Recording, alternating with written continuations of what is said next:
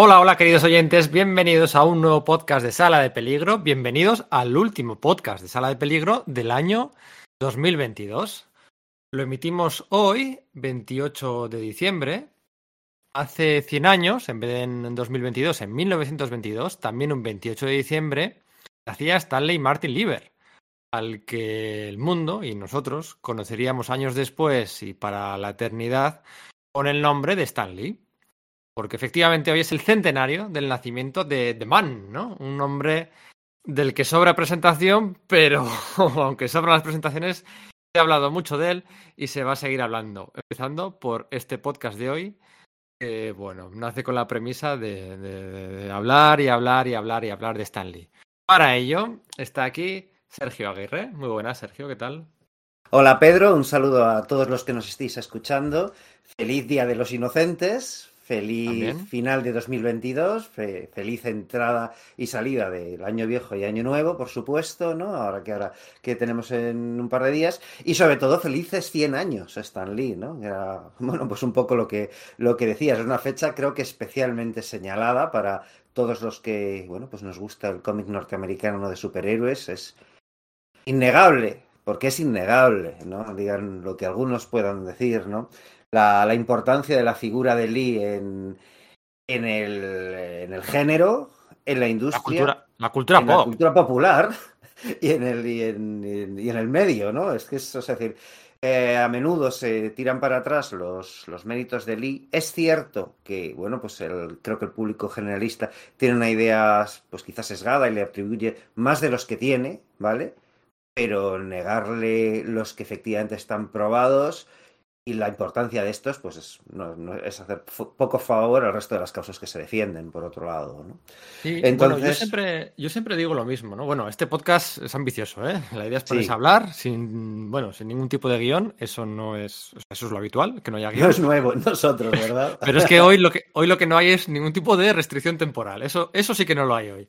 Vamos a encadenar batallitas, eh, reflexiones, eh, divagaciones y todo lo que surja, ¿no? Vamos, o sea, yo creo que habrá momentos, estoy seguro que vamos a estar, pues igual, no sé, 15, 20 minutos sin hablar de Stan Lee, porque es que los, es donde nos va a llevar las divagaciones, ¿no? Vamos a hablar fácil. de. Sí, qué sé, igual estamos hablando de Carl Burgos, de Bill Everett, de Larry Lieber o de DC, o yo qué sé, no sé, y acabamos hablando de. Pamela Anderson, ¿sabes? Sí, o, claro, claro, claro, de, claro, claro.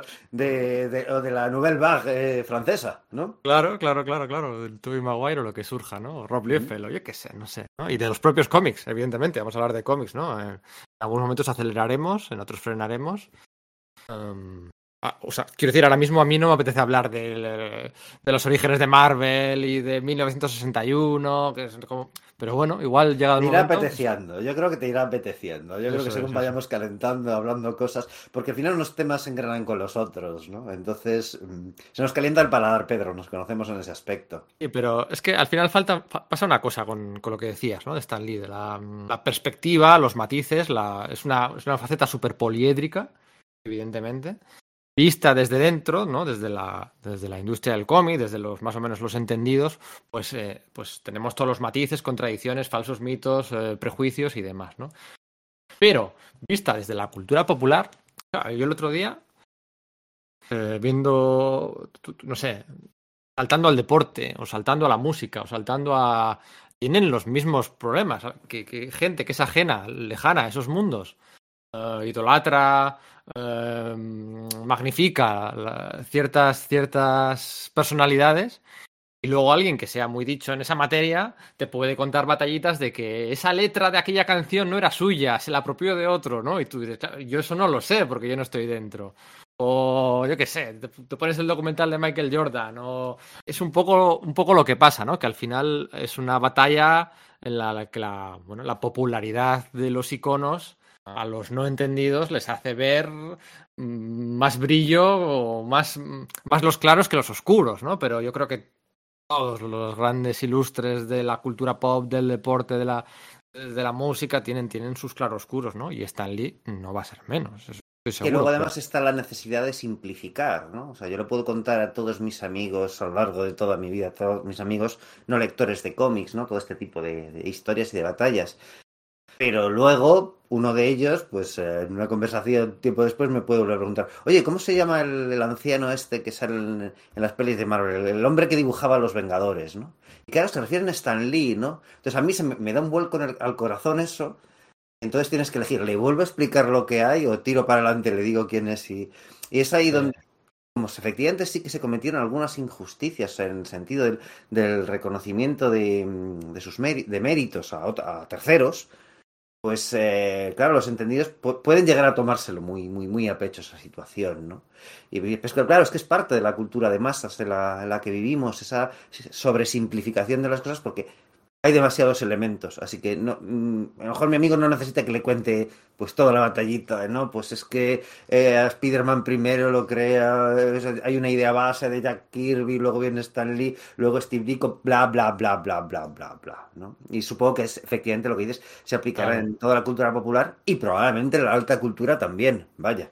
Claro, efectivamente. Que no, es que en esta canción no sé quién le hizo el arreglo, la, la, la, la, la que lo canta no es la que compone la canción. Y yo, claro, dice, claro, pues y yo pensando, digo, ¿por qué no se acredita a todos? ¿Y por qué no somos todos conocidos? Pues porque al final, eh, bueno, pues la gloria, la, o la fama, o la popularidad, o la eternidad, la eternidad, pues está reservada para, para unos pocos, para unos pocos. Y es el caso de Stan Lee, ¿no? Que gente que, bueno, no sé, cameos en Big Bang Theory, en Mallrats, en. O sea, es que. Quiero decir, su figura. Y si me apuras, su, su figura, incluso su uh, física anciana, y ya yendo más lejos, con ese jersey verde que tiene el 90% de las fotografías, buscas en internet, o sea, ya es que es, que es alucinante, ¿no? Hay una continuidad ahí, ¿no? Sí, sí, sí, sí, sí, sí, eso es. Pero bueno, que efectivamente que hay un elefante en la habitación, ¿eh? que si a favor o en contra, eh, vamos a bailar sobre la, um, línea de la equidistancia. No es la palabra adecuada, No, no es la, no es la No. equidistancia, es tratar, No, no, es- de tratar de ser justos. Eso es, porque yo pienso atizar y defender segundo Sí, según venga, ¿no? ¿no? Ujú. Más in- honestidad e imparcialidad deberían ser las, las palabras, ¿no? ¿no? No equidistancia. Esto no va a ser ni una quema de brujas ni un baño de masa. Esto estará claro y llegará el momento en el que tocará hablar de Stan Lee, su relación con Jack Kirby, con, con, todas las batallitas que... eh, Mira, por poner un ejemplo, ¿no? Siempre... Es que hay muchas batallitas, ¿qué hacemos? ¿Las contamos la- las batallitas de siempre? O... Porque claro, tú puedes... Nos podemos dedicar 10 minutos a contar la batallita del, em, del Capitán Marvel, ¿no? De cómo se apropian de la, del branding del Capitán Marvel aprovechando el vacío legal. El Capitán Eh, Marvel de Shazam, eh, nos referimos de entrada. Oye, a- a- oyentes, precisamente Pedro lo que está contando es cómo se hacen, cómo la Marvel, la empresa, y Stanley se hacen con ese, con ese branding para ellos mismos, para crear el Kree, ¿verdad?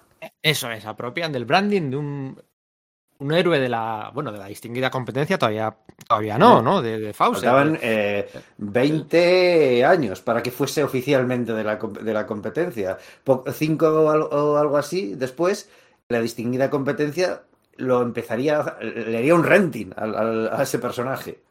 Eso es, efectivamente, ¿no? Pero bueno, el TVO más vendido de los años 40, lo decimos aquí siempre, es un TVO del Capitán Marvel, ¿no? De la familia del Capitán Marvel original, el de Fawcett. Y siempre se cuenta eso, ¿no? Con la jugada maestra, con Martin Goodman, con, Ja- con Stan Lee, con, como jefe jefazo de, de Marvel Comics, pero luego hay otras batallitas que no se cuentan. Y es que eh, la lucha de brandings de Marvel eh, había empezado mucho antes. Stan Stan Lee es el co-creador de Marvel Boy.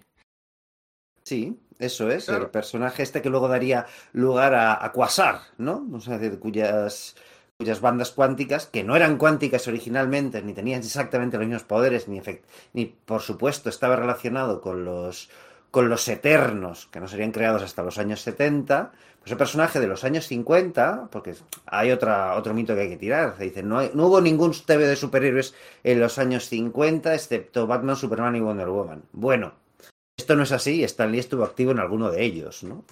Pues Marvel Boy es, es un buen ejemplo, por ejemplo, claro. Pues este personaje, pues ya, ya estaban tratando ahí a, a principios de los 50, eh, creo que co-creado por Ru- Heath, si no recuerdo mal. Puede ser Ruskith, sí, puede, no, no lo recuerdo ahora mismo, recuerdo haberlo leído además no hace mucho, en plan el año pasado o algo por el estilo, y quiero recordar que era Ruskith, pero no, no estoy muy seguro. Me chifla, ¿eh? estos salen, mira, salen siempre Vengadores, en Agentes de Atlas, eh, ya sabéis a, cuál nos referimos, ¿no? Con un diseño súper chulo, pero ya, ya, ya esos intentos de apropiarse de la marca, pues en vez de Capitán Marvel Jr., pues Marvel Boy, ¿no? Eh, eso ya estaba pasando y ya lo hace Stan Lee como editor jefe y como, y como guionista y co-creador del personaje, ¿no? De Marvel Boy que, Voy a llegar, incluso más. O sea, decir, porque es que piensa que el primer TVO de, de, Timely, ¿no? Era Marvel Comics número uno. Ahí donde se presentaban a Namor, el, Submariner y, y, la Antorcha Humana. Y es de 1939. El Capitán Marvel Shazam que es de 1941, creo recordar, 1940, es que no, no, tengo ahora mismo el, el, dato delante. Con lo cual esa guerra, en el fondo, ya estaba, debía estar ahí, ¿no? A, a, Martin Goodman, el propietario de esa editorial que hasta los años 60 no se acabaría llamando Marvel oficialmente, aunque se llamó así durante una temporada durante, eh, a finales de los años 40, esa compañía iba cambiando de nombre cada poco, ¿no? Esa, este, el sello editorial de, de Martin Goodman, ¿no? Eh, que era parte de una editorial ma mayor llamada Ma Magazine eh, Management, ¿vale? Y tenía un sello de cómics. Bueno, pues eso empezó llamándose Timely, pero cambió muy rápidamente de nombre en, los, en sus primeros 20, 30 años, ¿no? Hasta que se estabilizó como Marvel, ¿no? Y el nombre de Marvel Comics ya lo habían empezado a utilizar, ya lo habían utilizado una breve temporada a finales de los años 40. Entonces, eh, por divagar más sobre el, eh, sobre el argumento que vas a ofrecer ahora, perdona.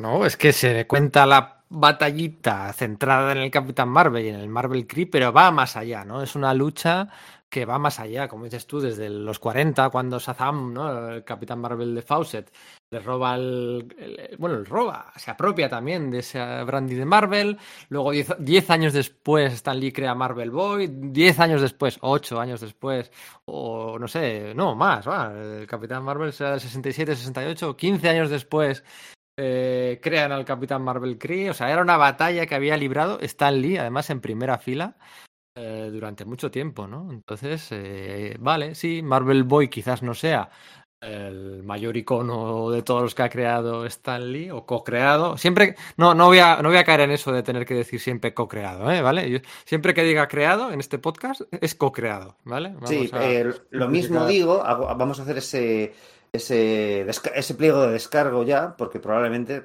se nos pire, porque son formas de hablar, ¿no?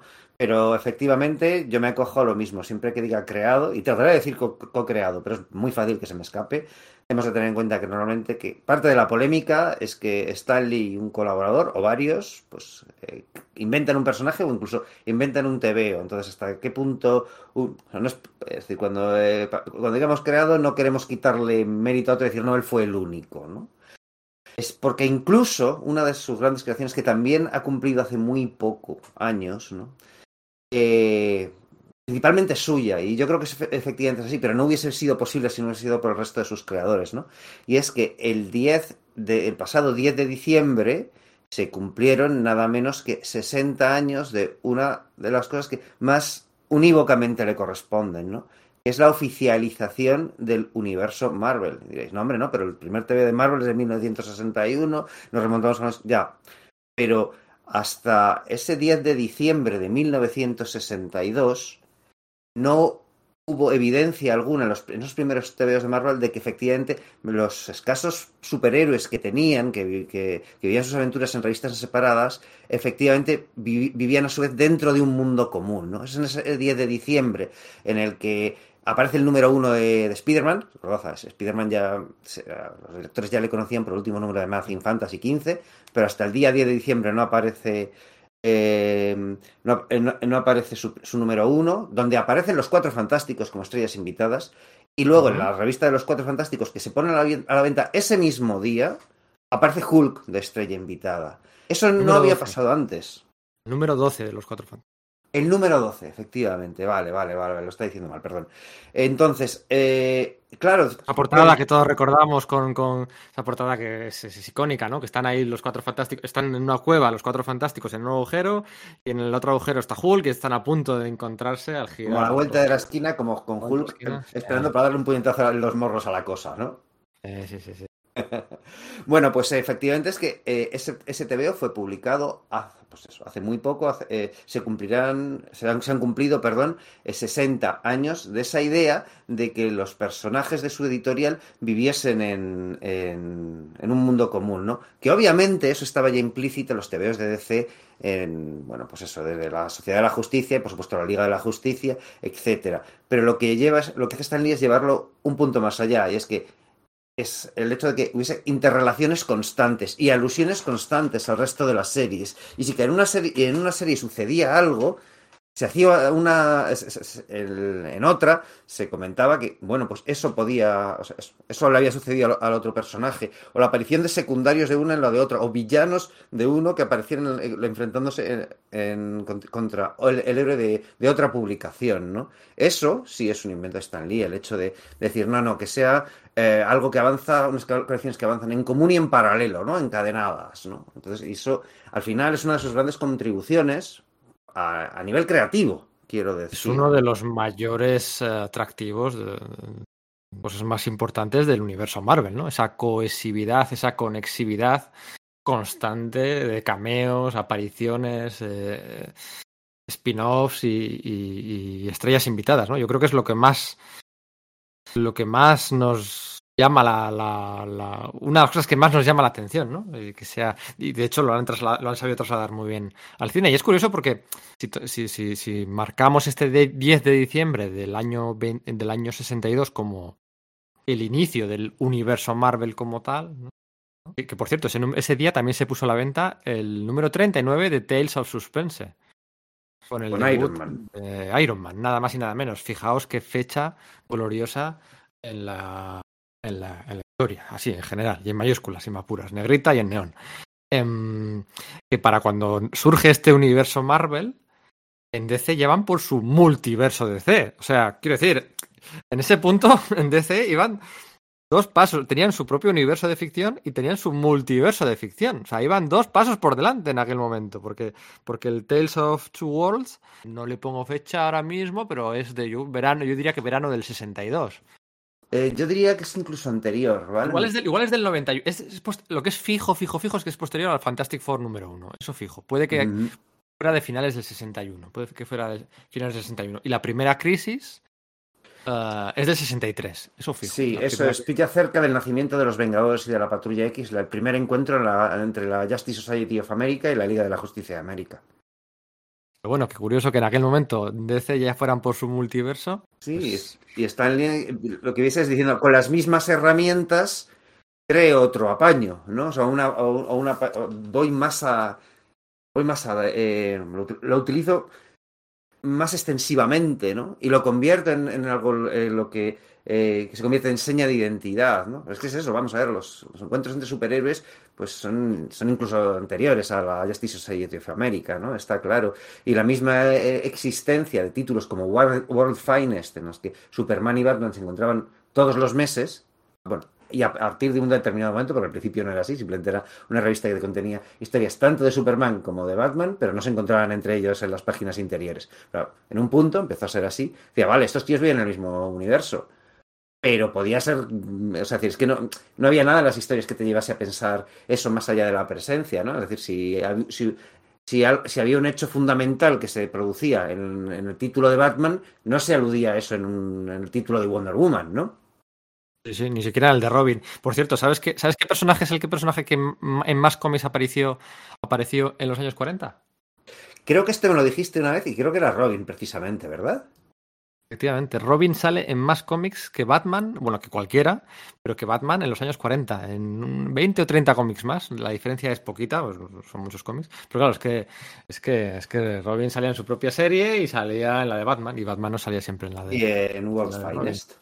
Eso es. Pero hoy en día que la palabra o el concepto de multiverso está más asociada a, a, Marvel, ¿no? Ahora ya definitivamente, bueno, pues con, ya, con, este branding que le han dado a las fases 4, 5 y 6 de, de Marvel Studios, que le han llamado directamente, ¿no? De Multiverse Saga, uh, que es un juego con el que ya vienen jugando, ¿no? Que si el multiverso... Bueno, hay una película que la titula Multiver... Madness of... ¿Cómo era? Madness el multiverso de la locura, ¿no? Haciendo el doble es que... juego entre el multiverso y sí. Lovecraft, ¿no? Uh -huh. Que ya, ya está... O sea, quiero decir, ahora si DC quiere jugar a esto del multiverso va a parecer que, que están copiando, ¿no? Es, es- Sí, es como, bueno, como con Namor, ¿no? Que, que es anterior a Aquaman, ¿no? Y han tenido que, que marcar sus diferencias en el cine para que no fuese tan parecido a Aquaman, a pesar de que fue Aquaman el que copió a, a Namor, ¿no? Sí. Por cierto, Namor, que has dicho antes que debutó en el Marvel Comics número uno, pero ya sabes que hay un Ascam primero Sí, con otro. eso es, hay una scan previa, igual que el Capitán Marvel de Shazam, también hubo una scan previo eh, y probaron, y se, se fueron, se fue cambiando su nombre, ¿no? Que si Capitán Thunder, que si eh, en vez de Wiz Comics se llamaba Flash Comics, eh, etcétera, etcétera. Sí, hubo varios, varios Ascans, ¿no? Hablaba del, del número publicado, sí, sí, sí, sí, sí, sí. Bueno, pues eh, como intro, yo creo que ha quedado bien hasta aquí. Vamos a poner algo de música, no sé muy bien. Y nada, pues viajamos a 1922 para empezar a hablar de los primeros pasitos de Stan Lee. Estaremos hablando de eso un minuto y empezaremos a divagar otra vez. Eh, ¿Cómo era esto? Mm, mi nombre es Pedro Monge, este es el podcast de Sala de Peligro, el último podcast de Sala de Peligro del 2022, monográfico Stan Lee. Esperamos que sobreviváis a la experiencia. Feliz año, claro.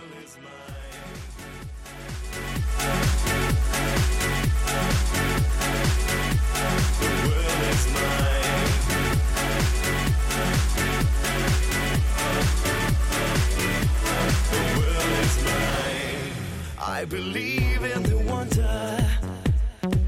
I believe this new life to gain. Like a god that I'm under.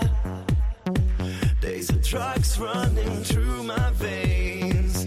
I believe in the wonder. I believe I can touch the flame.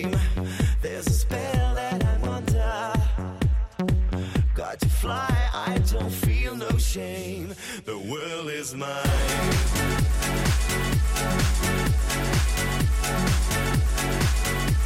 The world is mine.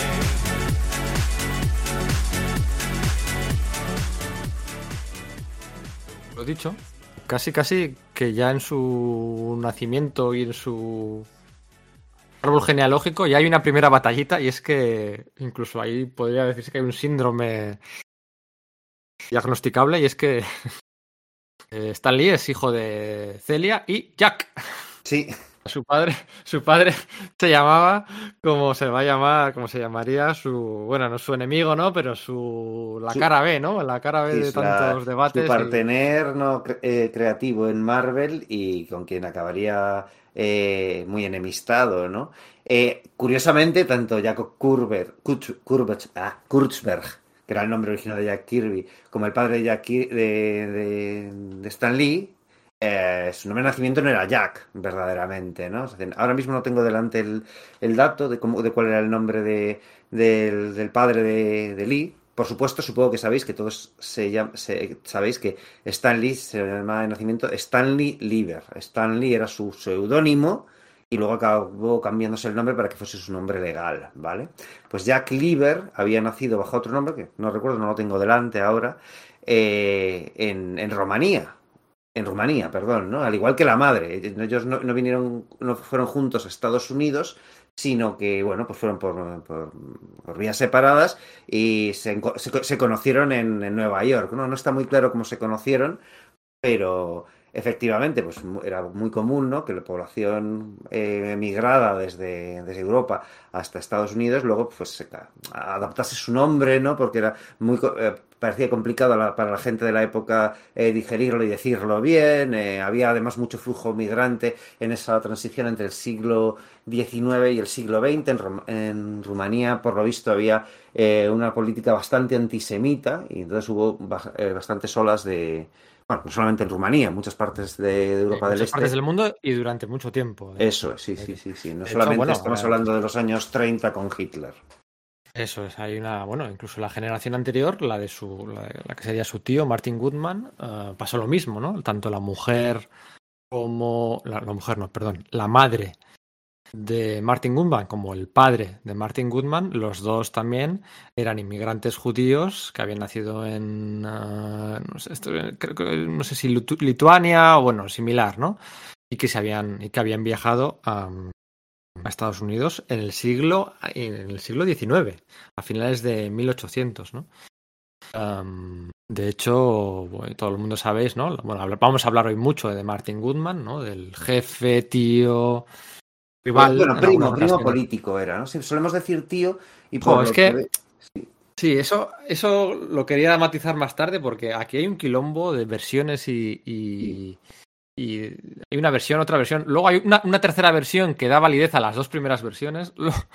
Ah, vale, yo lo- pues eso no me lo sé. O sea, yo lo que había Sí. entendido es que solemos decir tío, pero lo que sucede es que Martin Goodman estaba casado con la prima de Stan Lee, que era bastante mayor que, que él.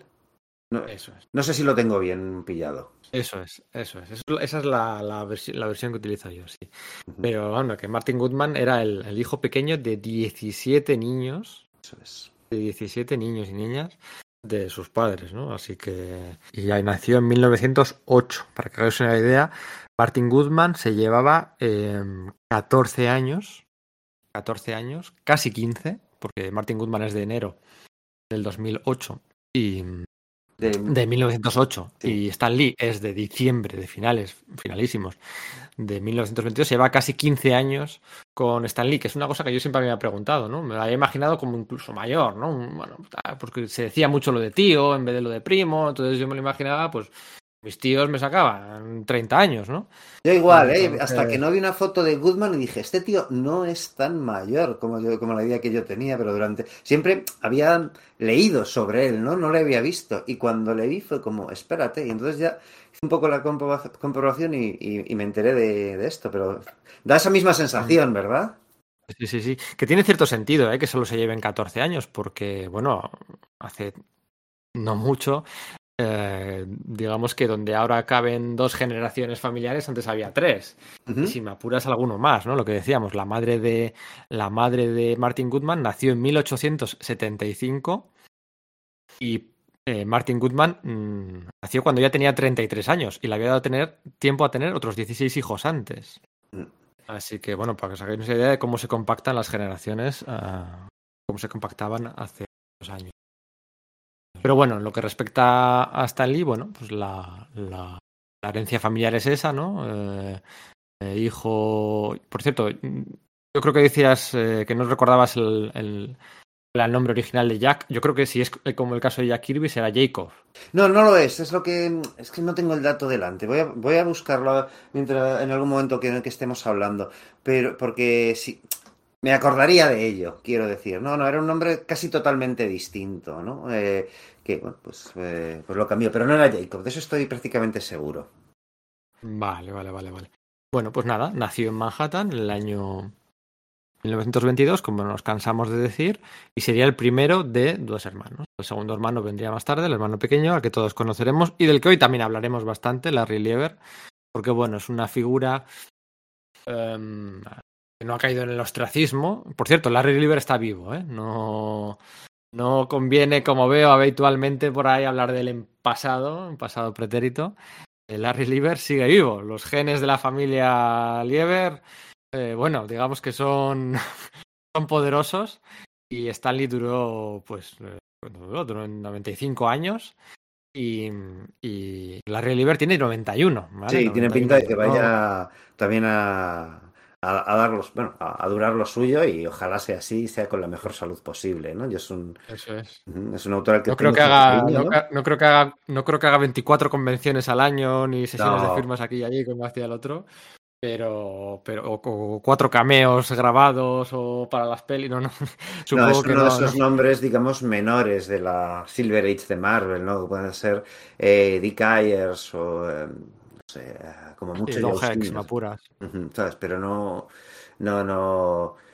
Y ojo, que ya digo, es un autor al que tengo cariño, ¿no? Recuerdo, pues, algunos de los anuales que dibujó para Spearman, a mí me gustaron bastante de pequeño y, bueno, pues. eh, pero no, es efectivamente eso. eh, Además, eso, el hecho de no compartir ape- apellido con la, con la figura de su hermano, ¿no? Eh, Claro, lo decimos, Larry Lieber, su hermano es Stan Lieber, pe- eh, es- es- pero Stanley Lieber se cambió el nombre a Stan Lee, ¿no? Con lo cual a veces la gente ni siquiera sabe que son hermanos, ¿no? No es capaz de hacer ni siquiera esa asociación y que luego fue infinitamente menos prolífico, aunque bueno, ya hablamos de él también en la- nuestro, al igual que de Goodman, ¿no?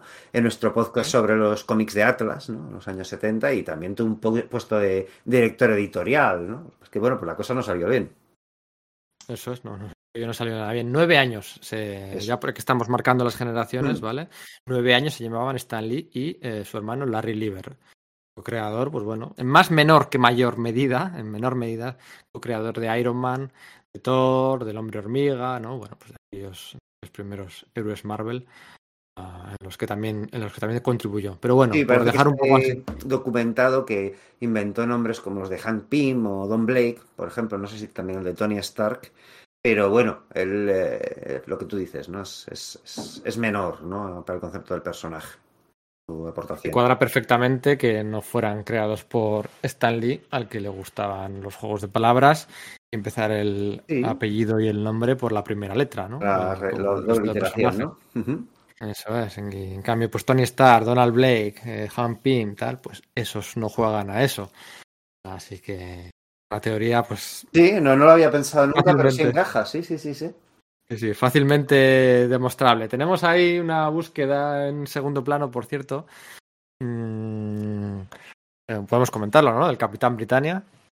Ah, sí, sí, sí, sí, yo creo que de- debemos comentarlo, ¿no? Nuestro podcast de Excalibur, eh, bueno, pues eh, comentamos que probablemente el personaje estuviese, eh, fuese creado originalmente, a pesar de que sus primeras aventuras fuesen de Chris Claremont y de, y de mm, Herb Trimpe, ¿vale? El Trimpe. Eso es, ¿no? Su, su- el, el concepto, ¿no? La creación del personaje fuese cosa de Stan Lee y de John Romita, ¿no? Parece ser. Bueno, pues eh, recibimos algunas informaciones que parece que proceden de, bueno, pues uno de la edición en Omnibus del Capitán Britannia, el cual voy a tardar meses en recibir al final, ¿no? Así que si alguno de nuestros oyentes lo tiene y puede echar un vistazo, se lo agradeceríamos un montón, porque mi idea era haberlo tenido para estas navidades, pero pues debido a un problema no va a ser así, ¿no?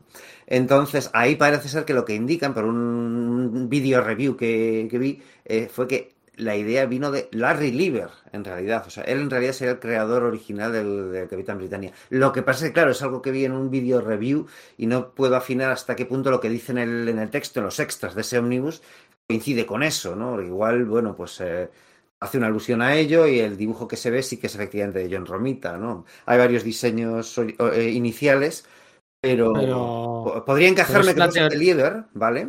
Porque Claro, es una teoría de la conspiración bastante eh, plausible, porque es que, o sea, es que nosotros sospechamos, o sea, yo dudo mucho que, que, que- que dejaran en, en manos de Chris Claremont y Herb Trimpe el diseño de un personaje que, aunque fuera a publicarse originalmente en el Reino Unido, eh, el momento en el que le llamas Capitán Britannia ya me parece que no me cuadra que sea de Claremont y además que Claremont en aquel entonces llevaba medio añito en la Patrulla X y no tenía el renombre que, bueno, pues se puede esperar, ¿no?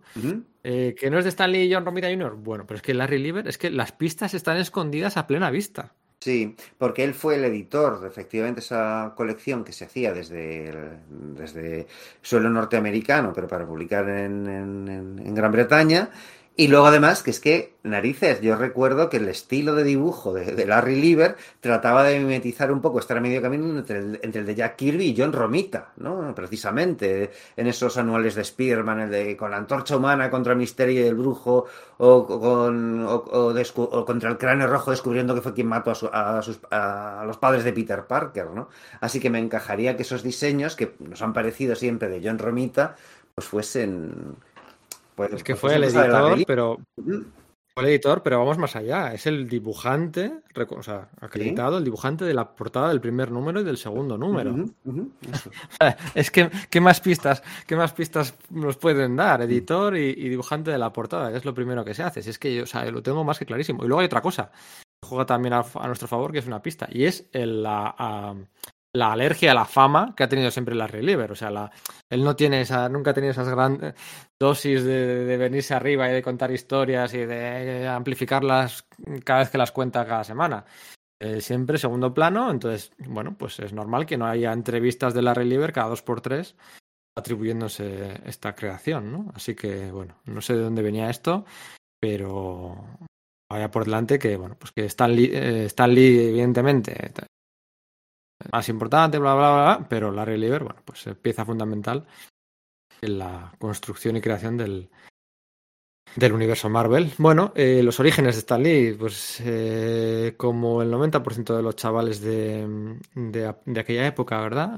Eh, compartiendo habitación con tu hermano, eh, con una casa que pues, pues, pues la ventana da a un callejón, eh, llega la Gran Depresión, la crisis del 29. Y de hecho, bueno, la Eh, depresión llega antes que el hermano, ¿no? Porque si Stan Lee es del Sí. 22, la, la- la Gran. Depresión es del 29 y Larry Lieber nació en el 31, si mal no recuerdo, ¿no?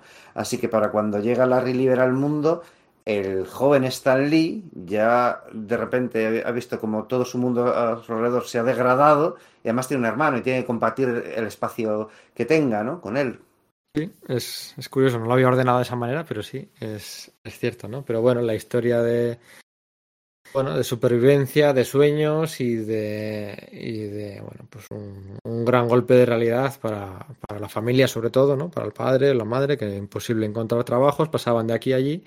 Y Stan Lee, pues como hemos visto reflejados en muchos de sus cómics, ¿no? Eh, eh, pues haciendo trabajillos aquí y allí, repartiendo periódicos, eh, escribiendo, escribiendo para los concursos, eh, bueno, pues, pues, pues todo lo que todo lo que suele radiografiarse en películas, cómics y libros ambientados en los años de la Gran Depresión, ¿no? Al que no le fue tan mal es a Martin Goodman, ¿no? Que, que siempre tuvo ese instinto comercial o instinto empresarial o instinto de negocios, no sé si afilado por el hecho de tener que vivir con 16 hermanos mayores en una casa pequeñísima, que bueno, pues eso te curte, vamos, más que nada, ¿no? Em, y, y Martin Goodman sería el que le daría sus primeras op- eh, oportunidades a Stanley, pero para ello estamos dando un salto temporal generoso, ¿no? Porque eso no ocurriría hasta el año 39, 40. Eso es. Sí, no, no sería... Eh, Es, es- viene siendo bastante más tarde, ¿no? En medio pasan cosas en la, en la vida de Stan Lee, ¿no? Que algunas de ellas, bueno, pues creo que son interesantes marcarlas porque probablemente eh, esto puede ser psicoanálisis barato, ¿no? Pero que, que, pu- que puede ser importante en el sentido de cómo, cómo se edifica luego su figura, ¿no? O su obra, ¿no? Stan Lee. O sea, él, por ejemplo, pues asiste al, al club de teatro, ¿no? Aunque parece que es, eh, un poco porque le gusta una chica, una, una, una cosa que se repite bastantes veces en la adolescencia de, Stan Lee, ¿no? Pues bueno, pues acude al, club de teatro, es bastante activo en su colegio y en su instituto, eh, apuntándose a distintos clubs. De hecho, parece ser que, que, no parece probable que, sea, que, que, figurasen tantos como él dice que, que figuraba, ¿no? Porque bueno, pues sí que hemos de reconocer que él maquillaba su currículum, por decirlo de alguna manera, aunque ya fuese el jefazo, ¿no? Lo, lo maqui- lo maquillaba retroactivamente, ¿no? Está, bueno, pues esa anécdota, anécdota famosa de que en un momento dado, pues cogió y en, una estancia de, su colegio en la que estaban pintando mientras estaban, eh, mientras eh, algunos pintores, quiero decir, pintando las paredes y el techo, pues él cogió en un momento dado que se, despi- se despintaron y pintó en, en el techo. Eh, Stan Lee es Dios, ¿no? Co- Contó muchas veces esa anécdota, ¿no? Entonces uno de sus biógrafos, Danny Finger, le preguntó, ¿pero pusiste Stan Lee? ¿Cómo es posible eso? Si ese nombre no lo empezaste a utilizar hasta mucho después y decía luego, ah, sí, sí, pues tienes razón. Entonces debí poner Stanley Lieber, ¿no? En el- ahí en el techo, ¿no? Lo cual te da una idea de que probablemente un niño que durante sus siete primeros años debió vivir una vida relativamente normal en un pues en, en- una nación pues relativamente pues próspera ¿no? en, ese, Nueva York a pesar de estar en el estrato em, laboral más bajo ¿no? recordemos además que el padre de, de, de Stan y de, y de Larry eh, Jack era un hombre que era conocido por perder permanentemente el trabajo entonces cuando eso se, se combinó con la gran, gran depresión parece ser que bueno, pues eh, la familia de Stanley al final dependía en gran medida, en realidad, de la generosidad de algunos de sus familiares, ¿no? Se habla de una operación de sinus que, que tuvo Stanley o una bicicleta que le compraron, ¿no? Que probablemente fuese cosa de, bueno, pues de la generosidad de su familia, ¿no? Igual la, la bicicleta fue cosa de su bar mitzvah, ¿no? Esta cosa que, es importante de, de Stanley y de su padre es que el, el padre Jack era un, un judío bastante eh, riguroso en el tema religioso, ¿no? Era como un miembro muy activo de su comunidad y no debía ser muy tolerante. Y sin embargo, a Jack eso no le convencía. Debía tener mucho amor por su, por su madre y su madre por él. Eh, Larry, de hecho, suele decir a menudo que, que bueno, pues que, que, no paraba de oír maravillas de su hermano sin parar, ¿no? Por esto lo comparaba con, con, la película de Rebeca, ¿no? Decía que la de Hitchcock, ¿no? Sí, sí, es como una presencia de la que, eh, eh, que, que, ha pasado, ¿no? Pero claro, se llevan nueve años y que tu madre no te para de recordar, no, sí, pues es que hizo esto tan grande, hizo esto tan grande, hizo esto, esto tan grande, ¿no? Pero parece ser que él no, le, no estaba tan interesado en el tema de pertenecer a la a, la ortodoxia judía, ¿no? De algún modo. Entonces ahí se provoca una serie de, de disensiones, ¿verdad? Efectivamente, de hecho, no se le reconocen grandes eh, despliegues de, de, bueno, mención al judaísmo y eh, hay un par de entrevistas en las que comentaba, le preguntaban, oye, ¿has estado alguna vez en el, tu país, bueno, tu país natal no, el país natal de tus padres? Y no, no, nunca, nunca he viajado, nunca he pisado Rumanía, ¿no? Ni siquiera, bueno. ¿Y no estaba interesado igual... en sus raíces culturales? Eso es. Y eso, pues, evidentemente, eso es algo que te inculcan, ¿no? Te inculcan tus padres, ¿no? O sea, esa, ese, ese, los, espíritu más nacionalista o, o, ese sentimiento de identidad patriótica, pues o te lo inculcan desde pequeño o es difícil, ¿no? Es difícil que te surja a ti años después, ¿no?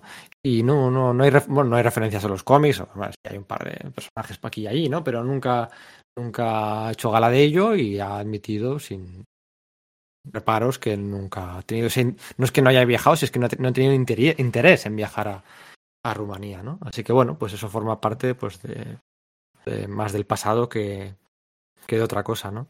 Um... Yanku, Yanku se llamaba el padre de, de, oh, de Jack, eh, vamos, de, perdón, de Stanley, Jack Lieber. Yanku con, con I latina, ¿no? Yanku, quien migró a, en 1906 a, a, a la isla de Ellis y, y, eh, y, Nueva York. Es que estaba buscando el dato, perdonad, perdonad, es que me, me, sabía que había lo oído, que me parecía un nombre pues no típico anglosajón y que me sonaba pues, a, pues, pues efectivamente rumano, ¿no? Y por fin ya lo, he localizado, perdonad. Es, es, es, es, bonito eso de la. Bueno, bonito, no sé, igual me estoy equivocando, pero a mí todos los familiares, todo familiar, ¿no? Que, que, que, pasó por allí, por la isla. Bueno, tuvo que, que, entrar por la isla de Ellis y firmó allí en las en los archivos y luego uno de mis tíos fue años después y, y les hizo unas fotos, ¿no? Es curioso eso de... Mm. Del nuevo mundo, ¿no? Sí, bueno, exacto, vamos mucha a miseria, de... miseria, asociada, etcétera, sí. ¿no? Que es un poco lo que también deberíamos eh, enfatizar con, con, Lee, ¿no? O sea, diré que no recuerdo exactamente cuándo, igual me estoy adelantando y quieres contar algo, esa madre, es decir, como decimos, es, eh, Lee, Stan Lee ¿no? no se lleva tan bien con su padre Yanku, con Jack, ¿no? Y sin embargo sí tiene mucho, mucha conexión con su madre. Y en un momento dado su madre muere. Y se queda, bueno, pues con un hermano al que, se, al que lleva nueve años, con un padre que es extraordinariamente rígido con el tema religioso y que no encuentra empleo en ningún momento y teniendo que, pues siendo un adolescente, con, creo que son con, con 14 años, eh, teniendo que mantener él a su familia, ¿no? Sí, sí, sí. Le quedaban tres años para entrar a trabajar en, en la empresa familiar. Eso, la empresa familiar, ¿no? Y de hecho él, eh, bueno, pues eh, en, pues, hace un montón, así que, que, trata de trabajar donde pueda, ¿no? Como sastre, como, eh, no sé si como cocinero, o sea, hace varias cosas y no se le da bien, ¿no? Es un, pues, es, un chaval de 14 años, ¿no? Un chaval de 14 años en el contexto todavía de la, de la Gran Depresión, ¿no? Con 14 años él tendría, eh, pues, con 14 años, perdona, sería ya 1936, la, la, la depresión todavía azotaba fuertemente Estados Unidos y en concreto Nueva York, ¿no? Así que él... Es curioso que no ha hecho, no ha hecho gala de. Bueno, gala, no ha, no ha reflejado eso mucho en, en, en, los cómics, la verdad. No, no ¿eh? ¿Tú crees que no? Así como. Venga, voy a ir lanzando ahí una cosa que quería para más adelante. Sí, bueno. Que sí, que sí, que lo ha hecho, pero quiero decir, no es lo mismo como, como, no es como Jack Kirby, ¿no? Que, que, que, con todos los pandilleros, con toda la, con toda la, los personajes de policía, detectivescos, eh, los chanchullos de las calles, la, calle Yancy, todo, todo, eso, sí que sí que... Que se ve en, en, su, en su obra, ¿verdad? Vale, pues voy a, voy a ir lanzando una cosa que tenía pensado para más adelante. Piensa en Peter Parker, ¿no? En Peter Parker que bueno, pues es un, es un chaval, o sea, ¿qué es Spider-Man, sobre todo en sus primeros años? Sino la historia de cómo pasar de la niñez a, una adolescencia muy corta a de repente el mundo adulto, ¿no? Encontrarte con el mundo del trabajo porque ha habido una pérdida familiar y eres el responsable de que tu, tu economía familiar tire, eh, para, para adelante, ¿no? El encontrarte con jefes que de alguna forma te hacen de menos, que era una cosa que le pasó mucho antes de, de entrar a trabajar en Timely, en Timely también, porque bueno, y de hecho ya veremos que incluso que Goodman se ref- a pesar de que bueno su relación también es complicada ya hablaremos de ella no pero incluso muchísimo después le hacía como sí es un, diciendo ya Stan Lee no quiero decir alguien relativamente famoso en, la cultura popular y, muy famoso en el mundo del cómic dice sí es un es el marido de mi, de mi es el primo de mi de mi esposa el chaval escribe bien no le, le ninguneaban mucho no que es o sea que ese tipo de experiencias eh, Stanley Martin Lieber ya las vivió eh, pues entre los 14 y los 17 años.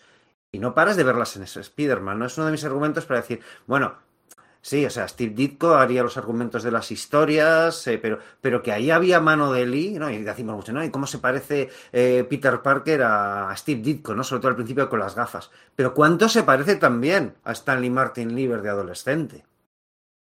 Sin duda, es verdad, sí, señor. Por hablar de Martin Goodman, ¿no? Pues todos sabemos, ¿no? Que si All Star Adventure Fiction, que si, bueno, que si Star Detective, que si Sports, que si todo lo que desde fi- ciencia ficción, deportes, novelas detectivescas, de western, lo que hacía falta y lo que continuaría haciendo, lo que, contar- lo que continuaría haciendo cuando hiciera falta a lo largo de las siguientes décadas, pues nada, estuvo haciendo um, desde, desde principios de los años 30, ¿no? Ah, antes de casarse, después de casarse, consiguió eh, crear este, bueno, pues mm, no sé si llamarlo imperio, pero subiéndose a la, a la ola y surfeando bastante bien la ola de la popularidad del, del medio, de los cómics, de las publicaciones pulp. Si no recuerdo mal, las primeras apariciones de cazar Sí, son de Pulps, efectivamente. son, en pulps, ¿no? O sea, Eso aunque es. luego la Wikipedia nos diga que el cazar del Es universo que también apareció luego en los cómics de, de Timely, ¿vale? Es decir, aunque Cazar aparece primero en los pulps, ¿vale? Es como, bueno, y era lógico, o sea, Tarzán, que es el- obviamente el personaje en el que está inspirado Cazar, sobre todo ese Cazar original que no iba con un tigre de dientes de sable, sino con un león, ¿vale? Eh, pues era un personaje mm, que provenía de los pulps. Entonces, bueno, pues Cazar también lo era, al igual que había muchísimos otros. Pero en el momento en que Timely empieza a dedicarse a hacer cómics, también hace cómics de ese cazar de los pulps, ¿no? En uno de los encuentros estos habituales de la antorcha humana contra, contra el hombre submarino o colaboraciones de, de ambos dos contra los nazis, también aparecen algunos otros personajes de Timely en ese cómic y uno de ellos es Cazar, en un momento dado que se pasan por, por África. Pero claro, ese Cazar, sus historias aparecían, sucedían no en la tierra salvaje mítica aquella, ¿no? Pero bueno, que el que mire la Wikipedia, cazar, ¿no? Un personaje creado por Stan Lee y. Y Jack Kirby en X-Men número, ¿no? eh, no recuerdo, 10. el 10, algo así, por ahí será, Diez, ¿no? que no sé En si era el del- 1963-64. Error, o sea, bueno, error, no, o sea, decir, porque es, eh, ese, ese cazar, esa iteración de cazar, sí, pero la anterior, existe, una, existe un cazar de la Golden Age de los Pulps, ¿no? Es como decir, no, pues Flash, creado por Carmine Infantino y Garner Fox y, y Julie Schwartz en 1956, ¿no? Bueno, pues es Barry Allen, ¿qué pasa con el Flash original con Jay Garrick, ¿no? Es, eh, eso es solo un poco lo que los, los- lo- la primera aparición de cazar eh, en estos, en estos pulps que decimos eh, fueron tres números, únicamente tres números, no, no llegó más allá, ¿vale? Tres números que eran, eh, en su mayoría, en su 90%, eran prosa, ¿vale? Eran prosa porque eh, por aquel entonces, para acogerse, para poder acogerse a las tarifas postales del resto de revistas, pues lo que primaba era que los, que los contenidos fueran en prosa, ¿no? Pues supongo que para incentivar la educación y el espíritu lector de la chavalería del momento, ¿no? Y esa es, al fin y al cabo, esa, ese tecnicismo legal y administrativo eh, el que permitiría el debut de Stan Lee, ¿no? Porque mm, Stan Lee, además de, bueno, pues entrar como chico para todo en la oficina, para todo menos para hacer fotocopias, por razones obvias. Sí, era, él habla de Eh, rellenar los tinteros, ir a por bocadillos, ¿no? Pero, pero- perdona, eh, Pues- dale, dale, dale, perdona. No, a donde iba a llegar es que su primera historia en aquella oficina en la que Martin Goodman había contratado a, a Joe Simon y Jack Kirby, pues como Packagers in house, ¿no? Como creadores Sí, ahí, como. Era- porque además eran los editores, no eran que se encargaban de ad- administrar el trabajo a, auto- a otros autores como, no sé, Ba- Basil Wol- Wolverton, ¿no? Que estaba haciendo, ¿cómo se llamaba? Eh, Powerhouse Pepper, ¿no? Esa especie de Popeye que tenía, pues dependían de, de las instrucciones de, de Joe Simon y Jack Kirby, ¿no? Y- Eso es, pues, pues en aquella oficina de aquella pre-Marvel respondía al nombre de Timely, Joe Simon, que era el editor, le encarga a, Stan, a un jovencísimo eh, Stan Lee de 17 años que escriba una pequeña historia, un relato de dos páginas de prosa para el número 3 del Capitán América, de la nueva serie del Capitán América, cuyo primer número había sido un éxito absoluto. Eh, Rotundo, eso es. Rotundo, ¿no? Bueno, un boom de, vendría después de... Se puede medir el éxito por las copias, ¿no? Los personajes que te copian y te homenajean, ¿no? Sí. Por todos los personajes patrióticos combativos que surgirían después. Había sido un éxito rotundo con aquella portada del número uno de Jack Kirby. de, mm, el Capitán América golpeando a, a Hitler, algo que no ocurría en el interior del cómic. Y que de hecho, eh, quiero que por, por contextualizar eh, adecuadamente, ese TVO se publicó antes de la entrada de Estados Unidos en la Segunda Guerra Mundial, así que fue algo mucho más arriesgado de lo que parece. ¿vale? No, es que esto era propaganda, ¿no? Dice, vale, estamos en guerra. No, no, no, no. Esto era previo, era una declaración política importante, ¿no? Por parte de, de Joe Simon y Jack Kirby, y por supuesto también de Martin Goodman por, por publicarlo, ¿no? Y tiene gracia que dices est- esto de las imitaciones de los héroes patrióticos, porque, claro, es que el Capitán América, a su vez, era una tenía bastante de imitación de otro héroe patriótico que era de Shield, del escudo, ¿no? Este de, de Archie Comics, ¿no? Y el, el escudo que el Capitán América llevaba, pues eso, en el brazo, que blandía. Ay, a Kirby, ay, a Kirby. Ay, a Kirby, ay, eso es, claro. ay, Pues era una copia total del escudo que el, que el, que el escudo, el personaje de Archie, lucía en el pecho, ¿no? Que digamos que su emblema era, pues, lleva- o sea, su característica era que llevaba un escudo im- imbuido en el, en el, en el propio, en el pecho de, de- su traje, ¿no? Entonces era exactamente el mismo, así que Archie Comics, MLJ llamado en ese momento, por cierto, este personaje de Shield y otro personaje de, de, de, Archie fueron los, que, los primeros que protagonizaron un encuentro entre dos superhéroes de dos colecciones distintas en la historia del cómic, ¿vale? Bueno, pues ese personaje, eh, los editores de ese personaje amenazaron con denunciar a Timely por ese escudo, ¿no? Y por eso al Capitán América, a partir de eso, del segundo número, del tercero, pero, pero por supuesto ya para el tercero, porque es cuando aparece este relato en prosa, el Capitán América luce su característico escudo redondo. Y precisamente por eso, en esa historia, Stanley es, al verlo, al ver redondo ese escudo, decide que es igual, eso se puede arrojar como un frisbee, ¿no? Una de las características que más asociamos al personaje del Capitán América, el hecho de que su lanza escudos se, les se le llama de vez en cuando, ¿no? Ese, escudo no sirve solo como, como, mm, como elemento defensivo, sino también como arma eh, proyectable de algún modo, ¿no? O sea, lo lanza, pum, luego lo devuelve y lo, y lo recoge. Pues eso lo implantó Stan Lee en ese relato del que habla Pedro. Como le gustaba dar cohesión a la continuidad. El escudo debuta el número 2. Eso el número dos. 2 debuta el escudo con la franja eh, posterior, no, con la franja exterior del perímetro exterior del escudo. La franja es azul, ¿vale? Sí, y lo fue así hasta los años 60, hasta, la- hasta que aparecen los, venga- eh, reaparecen los Vengadores el personaje. Pero es curioso porque lo que decía, ¿no? Es una de las portadas de cómics, Marvel o en general, más importantes de la historia y no deja de ser mm, un pin-up de publicidad engañosa, ¿no? Sí, sí. porque eh, desde luego que no, no aparece Hitler en el primer número. Y sí aparece en el segundo. En el segundo número sí aparece.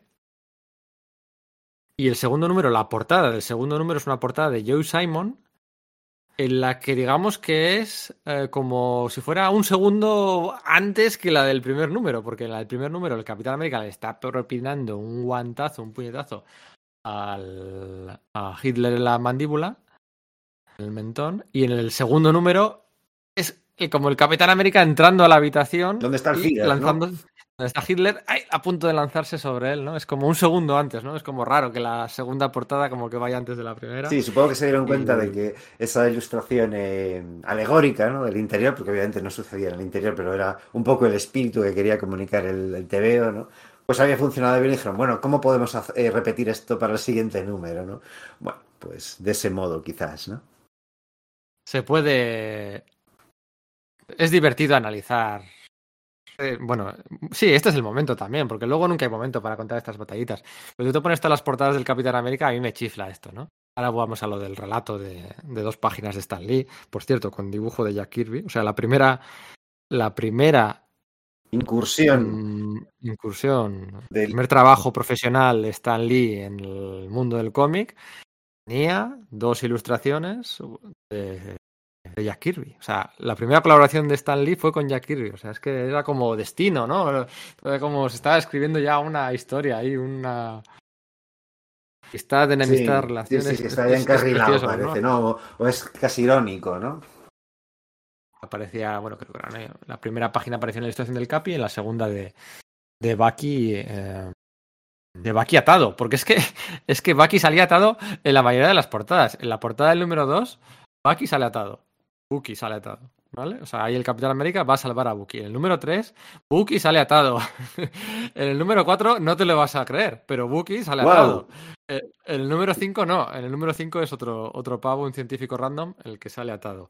Pero en el número 6 la, respuesta sorprenderá, pero Bucky también vuelve a salir atado eh, en una especie de horca Sí, en esas, agua. composiciones que unas veces hacía Stan Lee, pero muy a menudo también en el artista Alex Schomburg, ¿no? Que, que parecían pues, un mezcolato de muchas cosas, ¿no? De elementos eh, de tortura medieval, que eh, casi rollo bondage con, tan- con tanta recurrencia, el tema de personajes atados, ¿no? A punto de caer una, en una tortura terrible que le va a infringir los villanos, etcétera, ¿no? No solamente en la colección de Capitán América, sino en el resto de, de publicaciones que tenía Time en las que aparecía este personaje, aparecía el personaje, y aquí también, que bueno, pues de, de otros modos, Marvel Mystery Comics, etcétera, ¿no?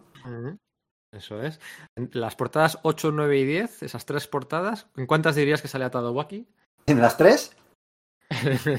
no, ¡Ah! en o sea, de las 10 primeras sale atado en, en- en s- siete portadas. O sea, es, es impresionante. Eh, en el número 10 se van Jack Kirby y Stanley. Sí. Y, y Joe Simon. El número 10 de Capitán América Comics, ¿vale?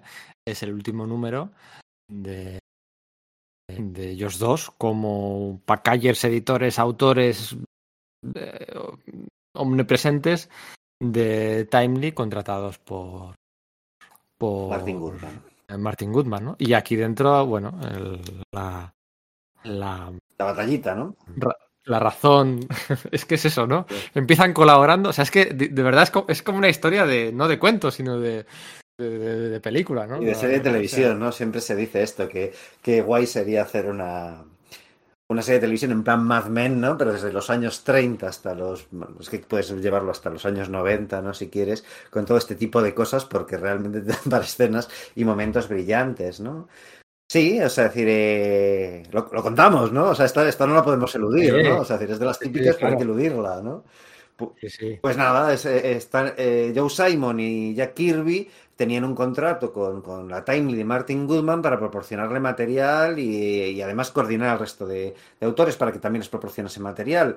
Pero, y sin que Martin Goodman lo, supiese y eh, contraviniendo el contrato que tenían, también estaban haciendo eh, trabajos para otras editoriales, pues, para National, para- y en concreto se pusieron a hacer un número del Capitán Marvel, este Shazam, ¿no? El, el- lo que es el, primer número de la, de la colección que llevaba el nombre del héroe como título, ¿no? Porque, bueno, ya sabéis que el Capitán Marvel Shazam había aparecido antes en Wiz Comics, ¿no?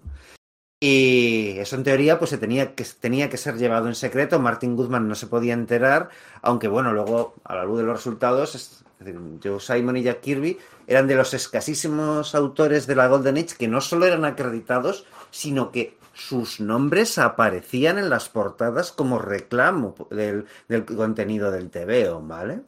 Entonces estaban realizando este TVO y claro, Stan Lee mm, estaba con ellos permanentemente. eh, A Jack Kirby le irritaba de vez en cuando, estaba, estaba dibujando y si Stan se aburría, que era un chavalito, eso, de 17 años, y no tenía un bote de tinta que rellenar, pues se ponía a tocar. Según las plant- una- según la fuente, pues o la, o la ocarina o, la flauta, ¿no? Ahí tratando de aprender, pues, pues música, ¿no? Y les iba, iba con ellos y bueno, pues eh, Joe Simon y Jack Kirby tenían un, habían alquilado un apartamento en, lo diré, en, eh, pues en otra zona de Nueva York, no sé si era un hotel o algo por el estilo, donde hacían esos otros, otros trabajos y Stan Lee iba para allá, etcétera. Entonces decían, oye, pues mira, eh, Estos salían de la oficina de Timely, se iban a comer. Estoy haciendo el gesto de las comillas con la mano, no lo Sí. estáis viendo, evidentemente.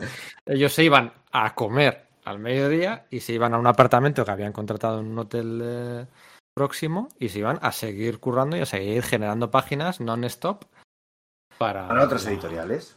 la competencia. Y luego volvían a la oficina. Y claro, pues Stanley, pues decía, esta gente, pues ¿de dónde va todos los días? Pues es como una lapa, como una lapa, recordemos, un chaval de 17 años.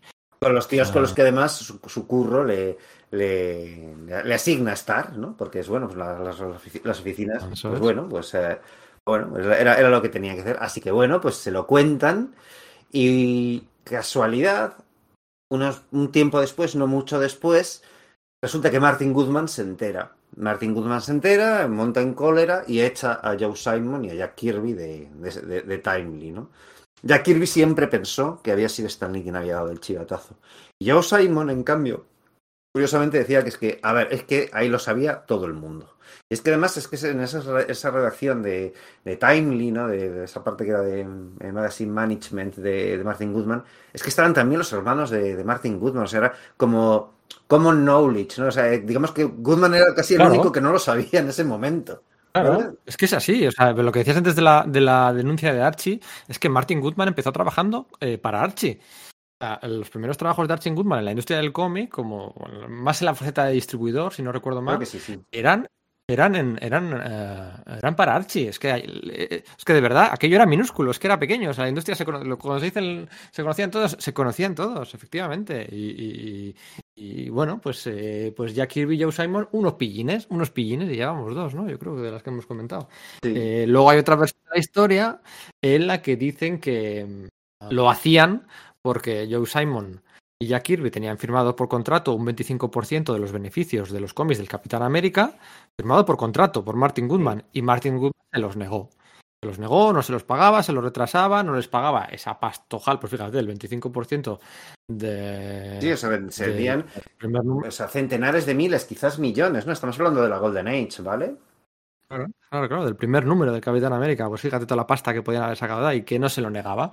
¿No me, no me lo pagas? Pues entonces yo eh, me dedico a trapichear y en las horas de mi comida hago, hago esto. No me, no me siento eh, obligado moralmente a seguir este contrato si tú no lo estás siguiendo, ¿no? Había otra cosa adicional, no, no solamente el tema de los derechos, o sea, es decir, de, de la recaudación de los héroes del Capitán América, sino lo de los, eh, los derechos. A, él, a ellos les hubiese correspondido, creían que era legítimo que les correspondiese, probablemente lo era a través de su, a través de su contrato, un porcentaje de lo que se sacase por el serial del Capitán América de, de cine, quiero decir, ¿no? Recordad estos seriales del Republic, etcétera, ¿no? Que, bueno, pues en, en episodios de, no sé, entre 20 y 40 minutos, pues adaptaron algunos series, hubo alguna de Batman, de La Sombra, de Crime Smasher, del Capitán Marvel, ¿no? De Shazam.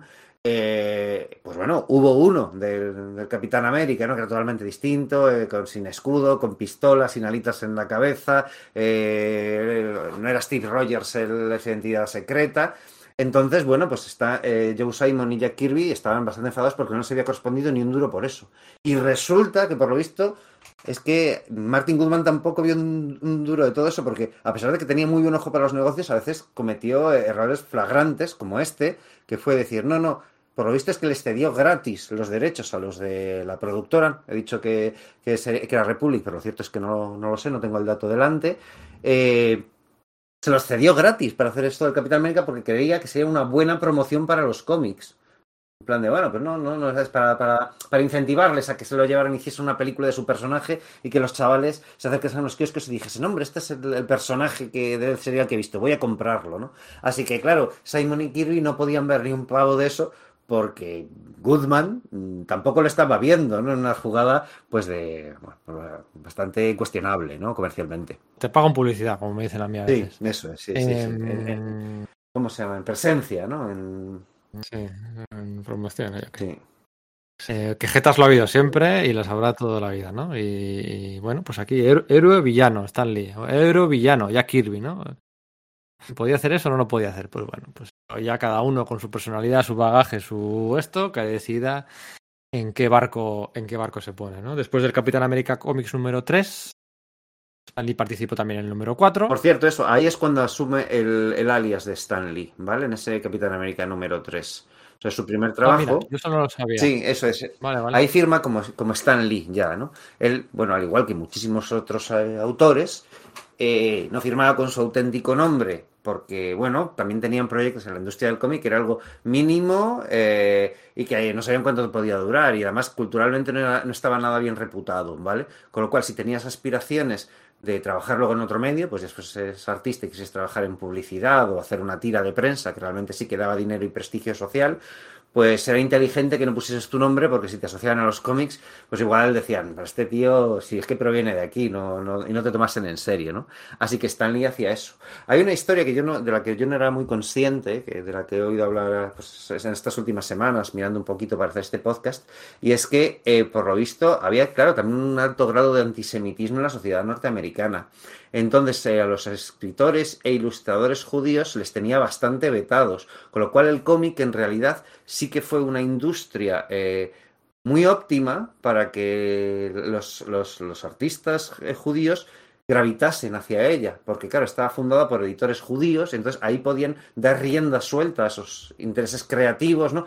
Tomando, bueno, pues eso, eh, lo diré, em, experiencia, ¿no? Para quizás engañar y poder saltar a otro lado, ¿no? Que es una cosa que es, que es bastante terrible, ¿no? Pero ese es uno de los grandes motivos por los que hay tantos autores jodidos, porque los editores también lo eran, ¿vale? Y, ob- y obviamente ellos no iban a tener los prejuicios que en otras industrias sí se tenía, ¿no? Es lo mismo pasa en Hollywood, por ejemplo, ¿no? La- en la- claro, estamos hablando de la costa este neoyorquina, ¿no? Pero en la costa oeste, que es Hollywood, pasaba un poco lo mismo. La mayoría de estudios, los míticos originales, estaban fundados por, bueno, pues por gente judía. Lo que decía, Capitán América Comics número 3, Capitán América número, Comics número 4, que seguía siendo una historia eh, de prosa, de texto, y aquí ya, pues depende de dónde mires, si es un lado o en otro, hay distintas referencias a cuál es la primera historia de cómic, ¿vale? Publicada por Stan Lee, ¿no? Porque hasta, hasta ahora lo de, lo, de, lo de la prosa y luego que alguien dibuje dos textos, eso es, bueno, eso es... eh, yo creo que no habría ni colaboración, directamente, vamos, Claro. el método Marvel ni nada. no, hay, no interacción entre ambas, ambas, ambas partes de la, de la labor, casi, ¿no?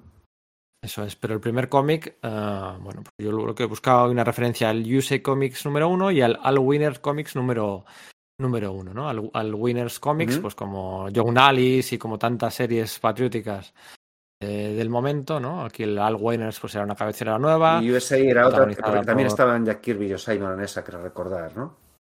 Eso es, antologías, pues protegida por el Ángel, el gran olvidado de todo Sí. esto, uno de los héroes de, de aquellos años, el Ángel, Thor y la Antorcha Humana, Namor, Capitán América y Bucky, y un héroe, el de la historia de Stan Lee, que se llamaba Black Marvel. O sea, de nuevo estamos con lo que decíamos antes de, de intentar utilizar el nombre de Marvel en todos los personajes que se te ocurrían para, bueno, pues porque vendía, porque la War, Marvel, mm, Crisis, todas esas palabras claves que venden, pues, pues se intentaban apropiar de ellas. Y la primera historia en cómic de, de, de Stan Lee era de un personaje con, creo que el dibujo era, de- lo tengo aquí, esto me lo he apuntado porque si no, era un nombre que yo no me sabía, ¿dónde me lo he apuntado? Que para dos cosas que me apunto, luego las pierdo. Hmm. Aquí. De, sí, esto, esto es por. Es que no estoy acostumbrado a apuntarme cosas. Al Avison. Al Avison. Al ¿no? Sí, que me quieres Al sonar. Yo no sé quién es. Sí me quiere sonar porque algún- en algún momento de mi vida me he leído algunos de estos Masterworks de, de, la, de la Golden Age de, de Atlas, ¿no? Y el personaje de Black Marvel lo recuerdo, pero no mucho. O sea, recuerdo su aspecto, ¿no? Con ese traje negro, la mentón al aire y una capa roja y guantes amarillos, creo que recordar, ¿verdad?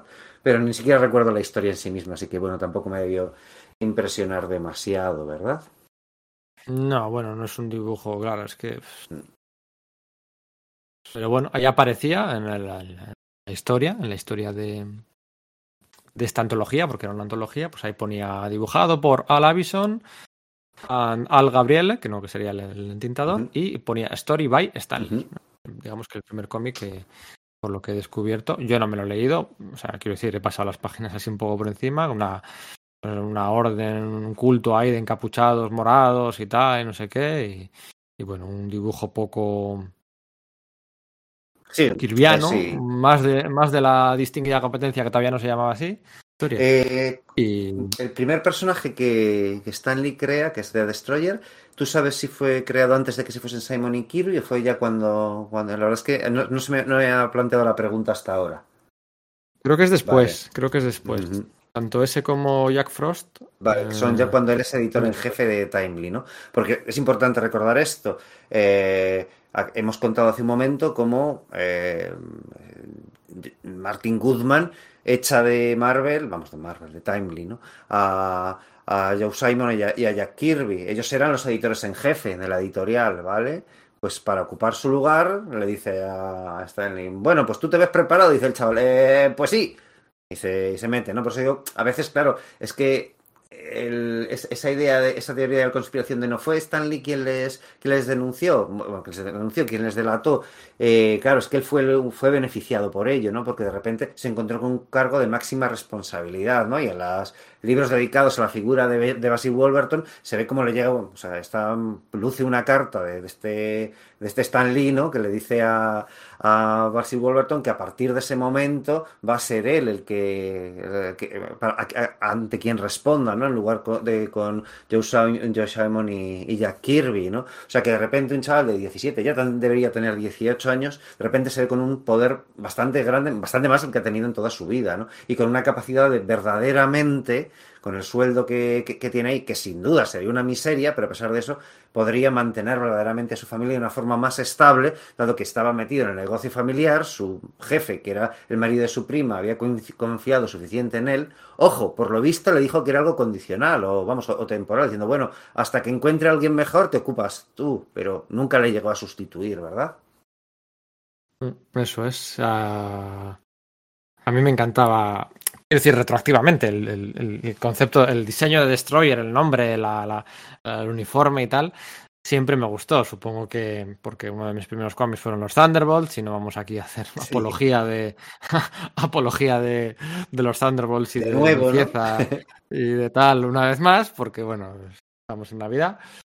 Eh, Sí, hay pero- que ser clemente con nuestros, eh, con, nues- Sí. con nuestros eh, oyentes.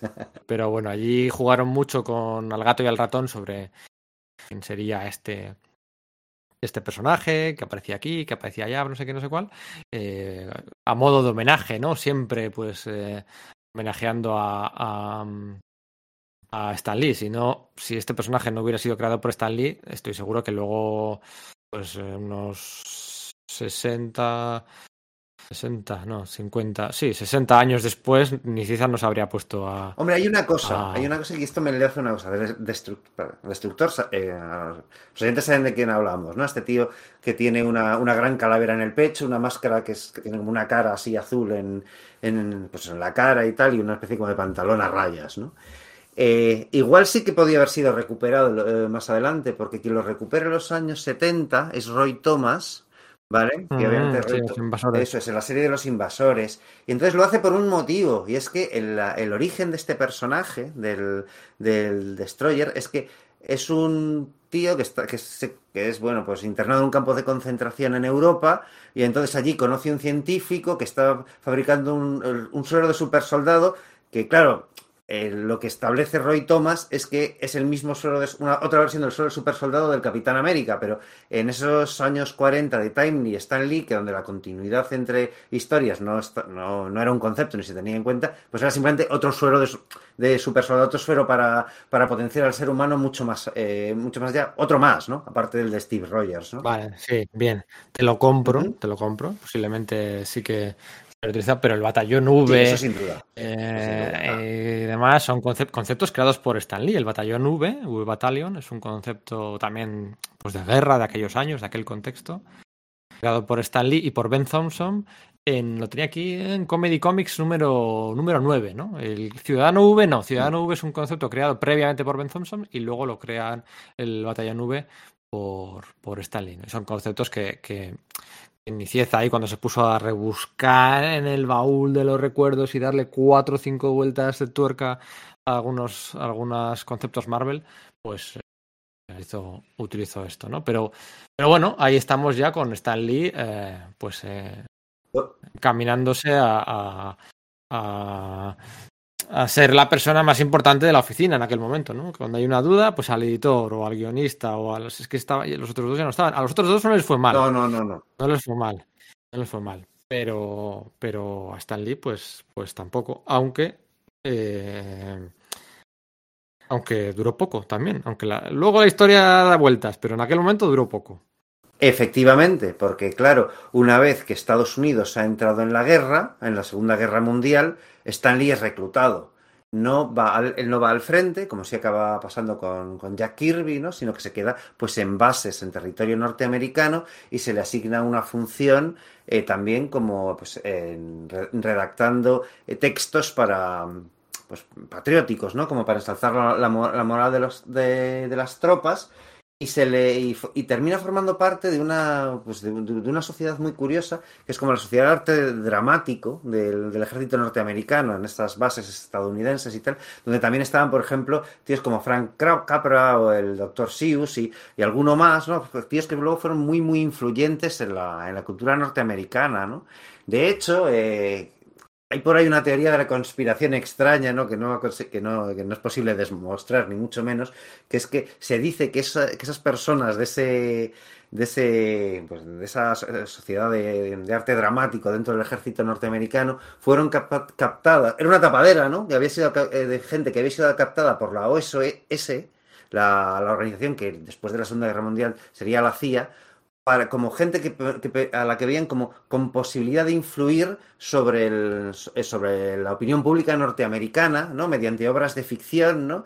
Eh, el poder propagandístico, eh, eh, subliminal, etcétera, y que en el fondo eh, estaban siendo como que orientados para eso, para generar relatos y ficciones que apoyasen el, bueno, pues la, el tema del, patri- del patriotismo, la lucha contra el enemigo exterior, etcétera, ¿no? Es una pequeña magufada, ¿no? Que, hay por ahí eh, y, claro, pues eh, no suele figurar porque no hay nada que prevé absolutamente nada de esto, pero no deja de tener cierta gracia, ¿no? Que efectivamente, si eso hubiese sido así, hubiese significado que, bueno, pues que el gobierno norte- norteamericano o los, OSS o quien fuese hubiese visto a, a Stan Lee y hubiese dicho, este chaval tiene potencial porque estaba junto a tíos en esa, en esa sociedad que, que tenían una, pues, una cualificación mucho mayor, en realidad, ¿no? Gente que era universitaria, gente que ya tenía probado eh, una un, pues, cier- cierta carrera y cierto, cierto éxito en la cultura popular, ¿no? Stanley llevaba, ¿qué? Pues un año o dos con la, en, en Marvel en ese momento, ¿no?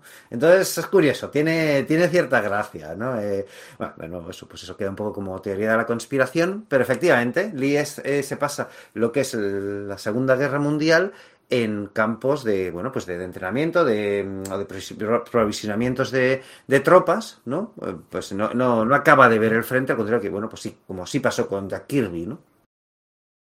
Steve Ditko tampoco pisó el frente, ¿no? Steve Ditko no pisó el frente y de hecho yo creo que es algo más joven, ¿no? O era de la misma edad de, de, de, de- de Kirby. A mí, o sea, a mí no me consta No, para nada que... Ah, men- menor, menor que Kirby, sí, sí, menor que Kirby. Sí, pero bueno, que Kirby y, y Lee se llevaban cinco años, en realidad, no era más, ¿eh? Entonces, igual sí que era de la edad de, de Lee y, y le pasó un poco lo mismo, la verdad es que no Mira, recuerdo. Tardamos, Pero coma en- tardamos en menos en recordar. mirarlo, espera. Steve Ditko es del 27. Del 27, o sea que es incluso, es Es- pues 10 años, Cinco años, cinco años menor que Stan Lee y 10 años y menor que 10 Jack Kirby. que Probablemente no fuese, no fuese a la guerra, todavía fuese pequeño. Probablemente no fuese reclutado. No, no, no, el 27, 20 años, sí, no, no, eso es. Detenido, Vivió la guerra en mayoría de edad, pero eh, no, no, no sería reclutado al frente. Bueno, Stanley estuvo tres años eh, movilizado mm, hasta el 45, ¿vale? No, no llegó a la guerra, no llegó a, a salir de Estados Unidos, no llegó a pisar el frente, pero bueno, pues pero el ejército norteamericano hacía muchas cosas de gestión interna en sus bases, en sus bases de cara a, la, pues al- los dos frentes de batalla en el exterior, bueno, los dos frentes de batalla, los principales de Estados Unidos, tanto el Pacífico como Europa. Mm, Sí, eso es. Y bueno, pues también, como corresponde a una persona pues, que de 21 a 24 años, pues maduró, ¿no? Maduró y se planteó, bueno, pues las vidas iban más rápidas por aquel entonces, pues se planteó volver a tener una vida de, de civil con la, con, la intención de, de ganarse el sueldo lejos de Marvel.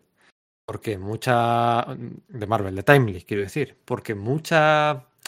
Yo he visto mucho análisis histórico, mucha documentación en torno a, a que cuando Stanley se marchó al frente, a la guerra, quiero decir, fue sustituido, Martin Goodman eligió a Vince Fago para sustituirle provisionalmente. Bueno, sustituirle provisionalmente no, para sustituirle. Sí. O sea, la idea no era tú aquí estás calentando el banquillo, mantienes la silla caliente y cuando el otro acabe vuelve. Esa no era la idea. De hecho, cuando acaba la guerra, Stanley no vuelve inmediatamente. Él continúa, intenta hacer eh, eh, sus pinitos en la divulgación, se pone en contacto con, con el que sería el fundador de Random House para tratar de conseguir una aprobación del gobierno para la elaboración de unos libros de textos escolares. eh, que sale mal, eh, spoiler, sale Sí. mal, ¿no? Es que será una Eh, constante en la vida de Lee, ¿no? Sus intentos de salir del mundo del cómic y acceder a otro tipo de, de, de contenido escrito, ¿no? Más literario o divulgativo. o ¿no? escrito o, o- o audiovisual, ¿eh? Audiovisual también. O sea, luego los cameos ya estos son en la etapa final, ¿no? Es, es una constante en su vida, ¿no? Tenía 23 años, 24. Eh, y bueno, pues podía, podía haber regresado sin problemas a la empresa familiar, ¿no? Eh, y no ocurre, ¿no? Hasta que, bueno, em, Timely pues no va del todo bien, sin la...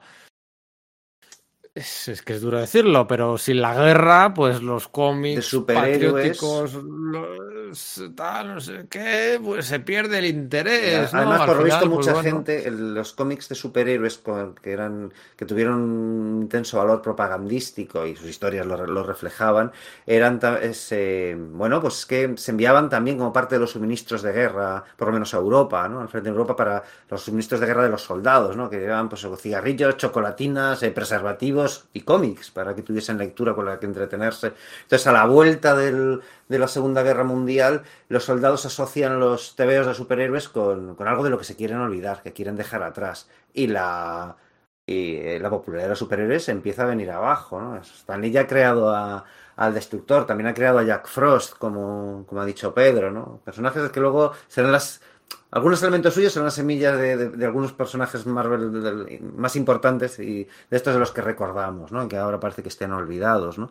Pero la fiebre de los superhéroes. por acá entonces se, crea- se crea- se crearon muchos, sí, sí. ¿eh? También en otra de las colecciones en las que participó, el Marvel Mystery Comics, eh, que es una serie que duró mucho tiempo. El Marvel Mystery Comics duró un 90 y pico números, si no recuerdo mal. O sea, es, es la que más sobrevivió a las turbulencias de, de aquella época. Ahí debuta Toro, por ejemplo, en Marvel Mystery Comics. Ahí debuta Visión, el personaje en el que luego se basaría la visión a petición de Stan Lee, basándose en este personaje creado por Jack Kirby. Bueno, esto es- estamos todo el rato repitiendo los mismos protagonistas, pero es que es así, Sí. ¿no? La, la- la- la visión que crean Roy Thomas y John Buscema eh, está basada directamente. Bueno, es que, es que Stan Lee lo que le pidió a Roy Thomas es que trajera la visión directamente. Tengo de entendido vuelta que de no es exactamente así, sino que Roy Thomas se lo sugirió y entonces Stanley accedió, pero dijo, pero que no sea un extraterrestre, como era, o un extradimensional, como era en Ah, los vale. cómics originales, ¿no?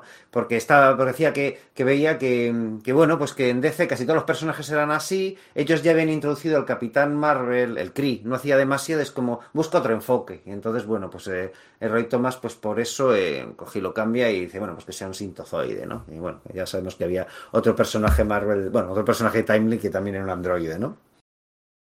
Mm, Eso es, en esa serie en Marvel Mystery Comics, pues eh, con, sin, sin Everett y sin Carl Burgos, ¿no? Pues todos se fueron a la guerra.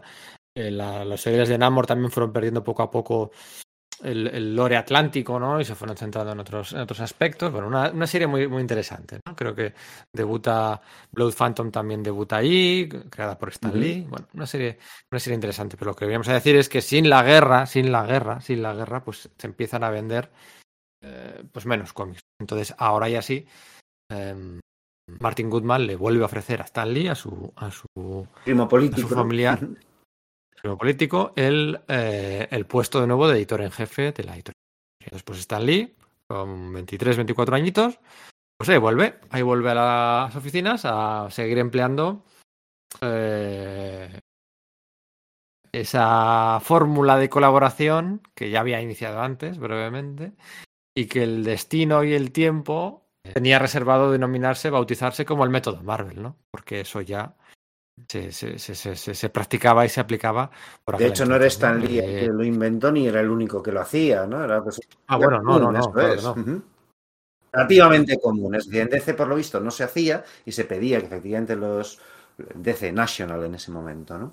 Eh, se pedía que efectivamente los, eh, los guionistas entregasen un full script, pero más que nada porque la mayoría de, la- de los editores de, de- de las colecciones en ese momento ya eran gente que venía del mundo literario, del pulp, ¿no? Entonces era- ellos no tenían esa especie como de talento visual de imaginarse la historia. Necesitan, necesitaban verlo escrito porque ellos ven- venían del relato puro de ciencia ficción. Gente como Mark Weisinger o Julie Schwartz venían, pues eso, de, de los pulps de ciencia ficción, de ser aficionados de, de, la, de la revista, ¿cómo era? Eh, Amazing, no, Amazing Fantasy, no, Amazing Stories, ¿no? De Hugo Hernsback. Era un poco la, la idea que, la idea que tenían. Pero claro, Stanley había estado en medio de todo el meollo, siendo súper joven, cuando el mismo medio del, de- del comic book, no del cómic, que ya lleva más tiempo eh, creado, se estaba fraguando verdaderamente. Entonces entendí, podía perfectamente entendía ese proceso de no, pues es que, ¿cómo, cómo monta un TV un dibujante? Pues lo hace así, pues yo se lo cuento, no es necesario escribirlo, ¿no?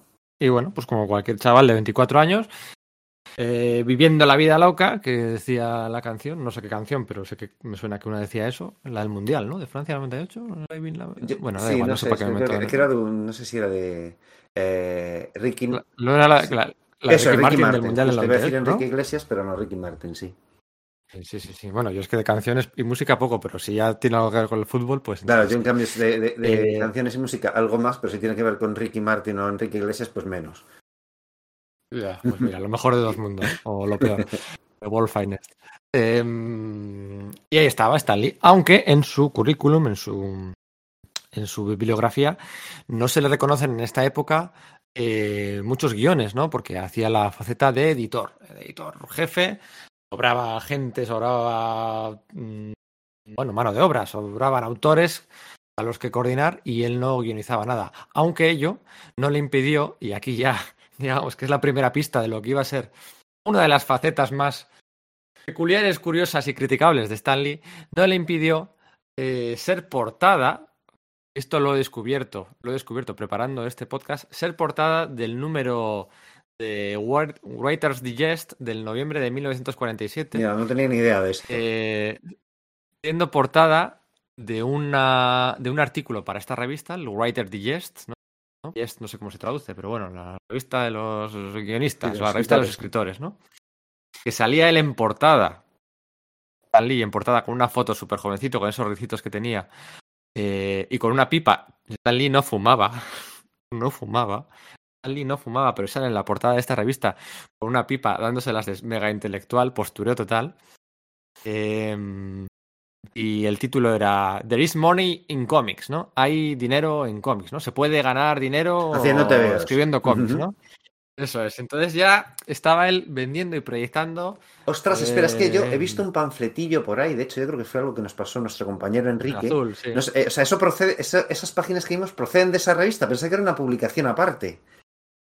No sé cuáles me dices ahora mismo. No sé si recuerdas, eh, hace un tiempo nuestro compañero Enrique nos pasó ahí unas páginas por el grupo de WhatsApp, un- una cosa que había descubierto, que era una publicación que había hecho Stan Lee, eh, precisamente hablando del proceso de hacer cómics, era como una especie como de, mm, de introducción a decir, "Va, a ver, usted quiere hacer cómics, ¿no? ¿Qué es lo que tiene que saber? ¿no? Pues eh, los cómics se hacen con un editor, un guionista, un eh, dibujante, un entintador.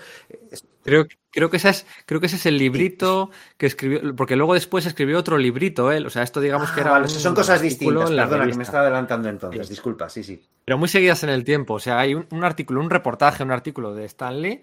eh, puedes, puedes ganar dinero en los cómics, ¿no? En tres sencillos pasos, ¿no? O sea, dándoselas de súper exitoso de, y dárselas de que, de que escribía, eh, que guionizaba. Y es que no era así, en aquel momento no era así, ¿no? Y ahí fumando pipa, además. Pero es que luego, además, se cascó un librito de titulado Los secretos del cómic, ¿no? Una Eso es, obra que estaba estaba mezclando las dos cosas, propio- perdona. Eso es. Yo creo que, yo creo que dices Sí, esa, sí, ¿no? sí, digo ese Era- seguro, sí.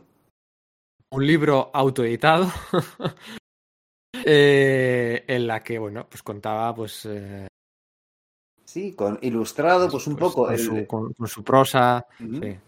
o sea, el, eh, pues el método de hacer TVOs, lo que había que hacer para hacerlo bien, en plan de conoce bien a los personajes, empapa bien de su, de su historia, que sean congruentes, ¿no? O sea, hacer eh, cosas que, bueno, pues llaman la atención porque efectivamente luego él llevaría a cabo de una forma ma- más, más evolucionada más adelante, ¿no? Pero que efectivamente plasma aquí diciendo, no, pues si Superman puede volar, que pueda volar en todos los episodios, cosas por el estilo, ¿no? Y aquí es donde hay uno de sus mm, pecados originales contra Joe Simon y contra Jack Kirby. ¿verdad?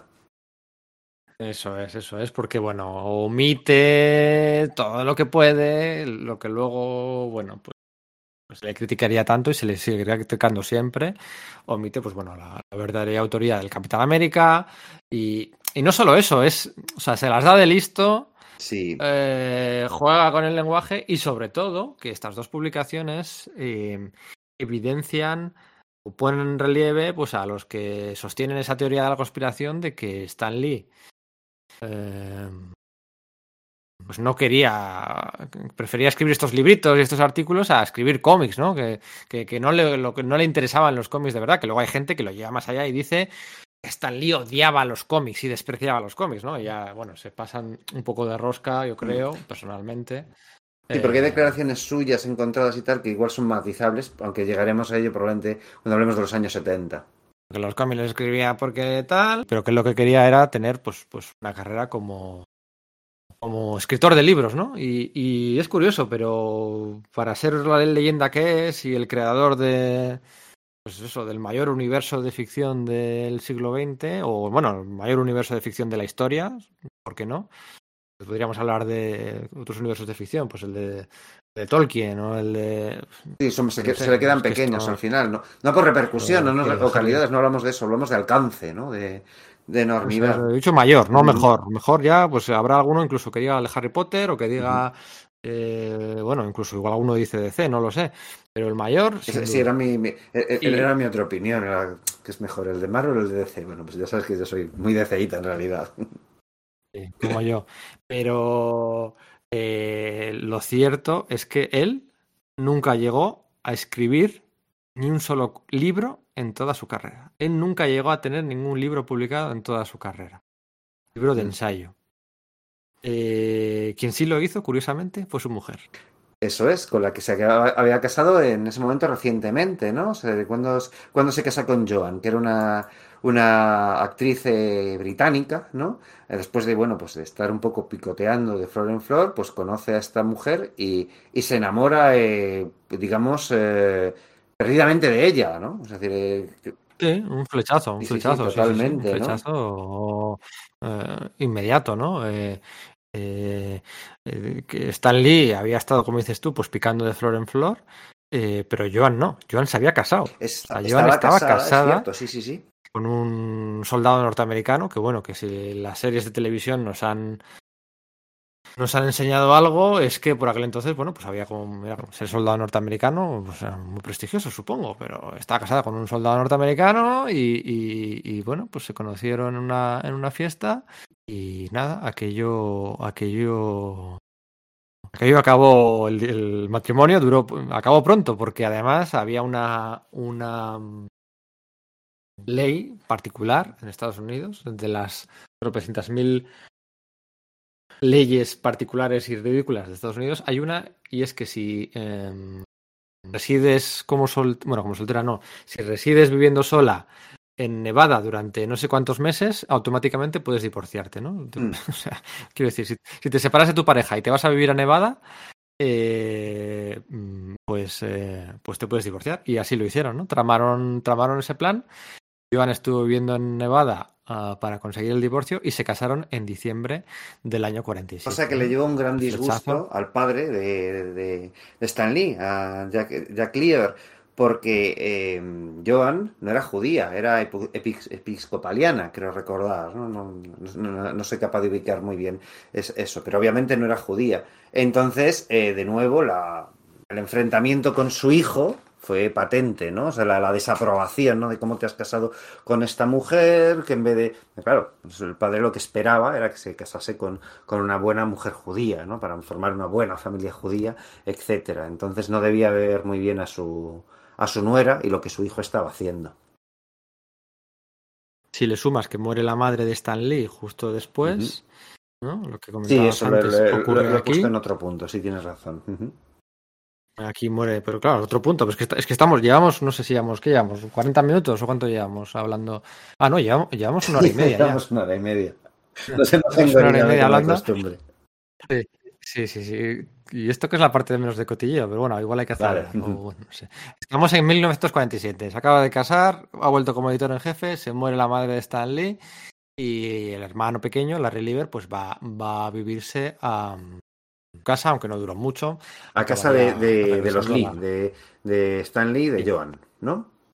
Eso es, pero no duró mucho, no estaba del todo cómodo, ¿no? Y se fue a vivir a casa de los de los de los Goodman, ¿no? De, de- Martin Pero Goodman. no vivían muy lejos. Así que bueno. Mm, Sí, no, si es que, pues es que el mundo era un pañuelo por aquel Mm. entonces. Es que.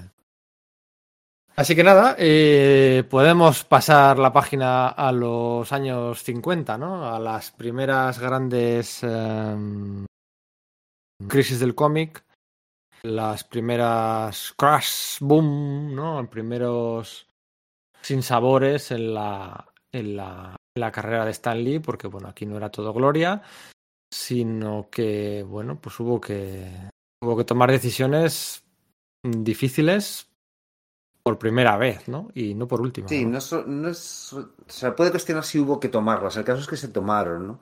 Por lo visto, Lee eh, era incapaz de, de negarle trabajo a ninguno de sus autores, en plan de, pues los, los artistas, pues pedían, oye, encárgame una historia, pues porque, claro, pues para, para ser pagado y para, bueno, pues poder afrontar sus facturas. Entonces, Lee como que no tenía límite al respecto. Cuando entregaban trabajo lo metía en un armario diciendo, bueno, pues esto lo publicaremos más adelante, ¿no? Ese armario, el contenido de ese armario fue creciendo, creciendo, creciendo y creciendo.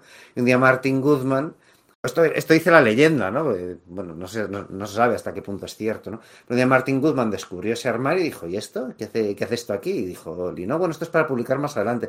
Eh, O sea, que has estado pagando por todo esto sin, sin publicarlo. Entonces entró en cólera y le hizo despedir a un montón de gente, a, a gran parte de la, de la de la plantilla de Timely, aunque a lo mejor en ese momento no se llamaba Timely, sino que se llamaba Marvel o se llamaba, es el que había que el, el- el baile de nombres es importante, ¿no? Eh, la empresa de, de Goodman, la- el sello de cómics de, de la empresa de Goodman, mejor dicho, en, durante los años 50 se llama Atlas, ¿no? Pero bueno, en ese momento, mm, finales de los 40, principios de los 50, lo cierto es que es difícil tenerlo claro cómo se llamaba, ¿no?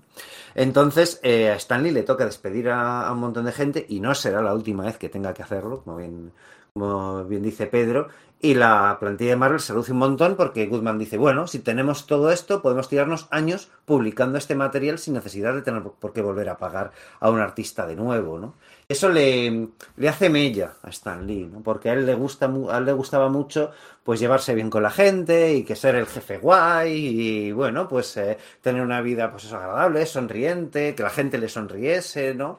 Entonces los, los, los, desencuentros le, le afectaban mucho, ¿no? Se dice que en esa tanda de, de reuniones en las que iba despidiendo, despidiendo autor eh, tras autor, pues él, bueno, pues iba al servicio a vomitar cada vez que ent- entre una y inmedi- inmediatamente, porque realmente le afectó un montón.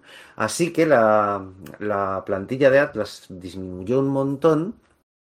Y además en ese momento sucedió otra cosa, que es que empezaron, en esos primeros años 50, empezó, digamos, la histeria. No solamente que los cómics hubiesen estado bajando de ventas y que el cómic de superhéroes hubiese bajado hasta el punto en el que prácticamente solo se editaban Batman, Wonder Woman y Superman, aunque no solamente ellos, pero bueno, se habían cancelado series como las de la Liga de la Justicia y de todos sus eh, la Liga de la Justicia, perdón, la Sociedad de la Justicia y todos sus componentes, los superhéroes de, de Atlas, erradicados todos prácticamente, ¿no? Las ventas iban mal, pero además empezó, digamos, el pánico es sobre si el pánico social sobre si los cómics alentaban a la delincuencia juvenil que estaba resultando muy alarmante para la sociedad estadounidense en ese momento, ¿no? Bueno, es que la sociedad, la sociedad estadounidense era, bueno, esto, bueno, era, no sé si conjugar Sí, el verbo en pasado. adecuada, ¿verdad?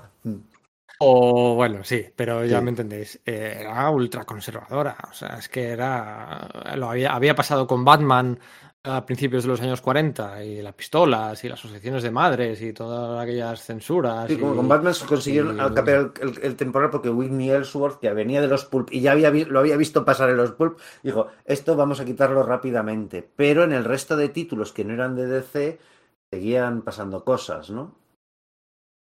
Pero pasaba en todos los lados. O sea, era una sociedad ultra conservadora. De hecho, eh, e intentando avanzar un poco Perdona, en el tiempo, sí. intentando, no sé si lo conseguiremos. Em, esto, esto, bueno, pues impactó de alguna manera en la propia vida de Stan Lee, porque como sabes, todo el mundo sabe, tuvo una hija que nació, pues no sé si en el 50, 51, una cosa así, pues a los dos años de casarse, ¿no? Lo típico. Eh, la hija que se llamaba Joan también, Joan Celia, pues Celia por la madre, por la madre de Stan Lee. por la abuela, sí, ¿no? vamos, por la, por la abuela de la niña, por la madre de. Stan Lee, ¿no? Pues la- por la esposa de Jack, eh, el padre, sí. Eso es. Y dos o tres años después nació, nació, bueno, sí, nació una segunda hija que se iba a llamar Jan, pero murió al poquito de, bueno, se llamó Jan, pero nació al poco de. Se murió al poco de nacer, sí. Eso no, no he investigado mucho a qué quiere decir al poco, si a los días, a las horas, porque es un tema que me, me genera. Sí, yo tampoco lo sé. eh, ¿cómo, cómo se dice? Genera Sí. ansiedad, o sea, me genera. No, no puedo. no, no, no apetece escarbar una cosa pues que esté simplemente de dolor ajeno, ¿no? El caso es que además Joan... Pero lo Vale, que- perdona, pues continúa. Lo que sí, eso es. No, lo que iba a decir es que eh, otra de las consecuencias de todo esto, de este parto, de esta, bueno, pues eh, eh, fue que no pudo, no pudieron volver a tener más niños, ¿no? Pero es que resulta que es que tampoco podían adoptar, porque en esta Estados Unidos eh, de los años 50, ¿eh? ya estaba la Guerra Fría, que si la Rusia, que si no sé qué, no sé cuál, eh, estos Estados Unidos de ultraconservadores, los que salen de Americans y todos estos, eh, era eh, ilegal, bueno, era imposible que un matrimonio mixto entre un judío y una cristiana pudiera adoptar. Es flipante, ¿verdad? O sea, sí, sí, sí. O sea, Sí, se les, se les negó esa posibilidad porque... Además, esta es una de las cosas que suele, de las que se suele hablar cuando... O sea, que se suele mencionar es, eh, algo relacionado con esto cuando se habla de, la relación de Stanley con el judaísmo, ¿no? Pero cuando, él cuenta esta historia más adelante, ¿no? Todas las veces suele decir eso, solía decir eso. de, no, no podíamos adoptar porque Joan era cristiana y mis padres eran judíos. Él nunca habla de sí mismo como judío, ¿no? Como, o como practicante. Eh, y efectivamente, y claro, o sea, es que le debió impactar muchísimo algo así, ¿no? Acabar de perder a su segunda hija y no que se les niegue la posibilidad de, pues de algo que, que debería ser como que súper básico. Ah, tiene, que, tiene que ser fuerte, vaya. Efectivamente, bueno, pues había que salvar mientras tanto, o mientras eh, capeaba todo ese drama personal, familiar y vital, había que seguir campeando eh, el temporal de las bajadas de venta.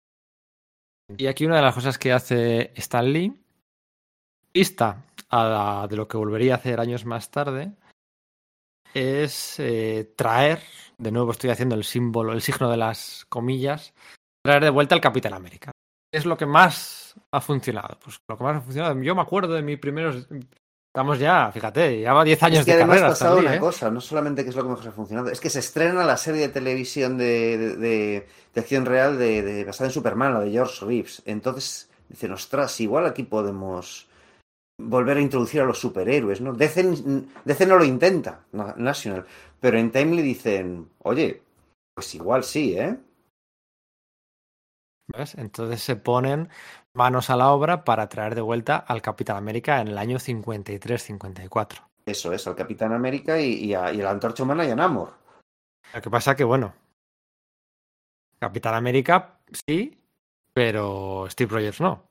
Bueno, sí se le llamaba Steve Rogers. El tema es que, claro, con la histeria, la histeria anticomunista, bueno, eso percolaba en toda la sociedad estadounidense y, y Stan Lee se hace eco también de ella, ¿vale? Entonces, eh, trabaja con un John Romita relativamente joven, no, no soy joven en ese momento, qué narices, para hacer unos TVs del Capitán América que se ha retirado después de la Segunda Guerra Mundial y que vuelve al frente de batalla para luchar contra un cráneo rojo que ahora es agente comunista en vez de, de los nazis, ¿no?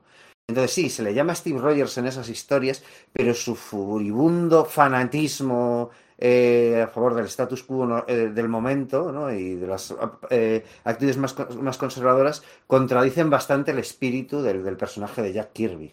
Eso es. Esto decía Steve Rogers no, fue Steve Englehart el que, pues no sé, el año 73. Por ahí, sí. Eh, igual un poco antes, ¿no? Sí, 72, 73, el que, bueno, pues eh, realizó ese ejercicio de retrocontinuidad, que la retrocontinuidad se ha venido aplicando de toda la vida, para dejar esto pues fuera de continuidad y que sea un segundo Capitán América que resp- respondía al nombre de William Burnside, ¿no? Pero bueno, aquí la lección que queremos sacar de todo esto es eh, esa obsesión de Stan Lee ya en los 50 por traer conceptos de los años 40, ¿no? Que el- el- todos conocemos la obsesión de Stan Lee en los 60 por traer conceptos de los años 40, pero es que eso ya lo había intentado antes en los 50, ¿no? Y aquí yo creo que ya vamos a hacer un descanso porque yo necesito un Sí. poco de agua. Eh, aquí sale una reflexión. Y aquí sale una reflexión, yo creo que me parece muy interesante. Y es que a mí me parece muy interesante, pero a muchos les va a parecer un sacrilegio. pero yo la voy a hacer. A mí,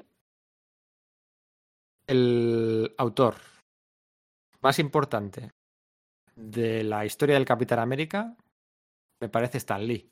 Aunque no sea su creador, ¿no? Por encima ya Kirby, Pedro. Sí. Porque no aquí, en los años 50, que era el primer intento, en los años 60, cuando le traen el número 4 del Capitán Ameri- de los Vengadores, desvelando, ¿no? Cuál había sido además el. Porque lo de Bucky, el cohete, el, el cubito de hielo debajo del mar, como la sirenita y todo eso, eso no se sabe hasta el número 4 de los Vengadores. Eh, le da la que es para mí la característica principal del La Capitán seña de identidad, lo de hombre Es fuera de el- tiempo, ¿no? Efectivamente. Sí, que es como. Eso, yo eso. Que ahora ya igual cuesta menos creer porque ha pasado tanto tiempo. Bueno, no, sí, también, también. Mira, Mark Millar lo hizo muy bien en los Ultimates y las pelis también lo han hecho bien. O sea, la seña de identidad de Capitán América es. eh, de hecho, Mark Millar lo hizo muy Mm, bien. Sí, muy sí, sí, sí. Eh, se- de hecho, se, se recreó en ello eh, por todos lados, ¿no? Eh, por- encajaba, muy bien en aquel momento que, que, que Bucky pudiera seguir todavía vivo, además, ¿no? Pues porque por los años ahora ya no podrías hacer esos reencuentros con un Bucky. 20 anciano, años después ya son demasiado ancianos.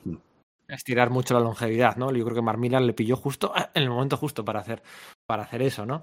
Pero la seña de la entidad es, es el man out of time, ¿no? Sí.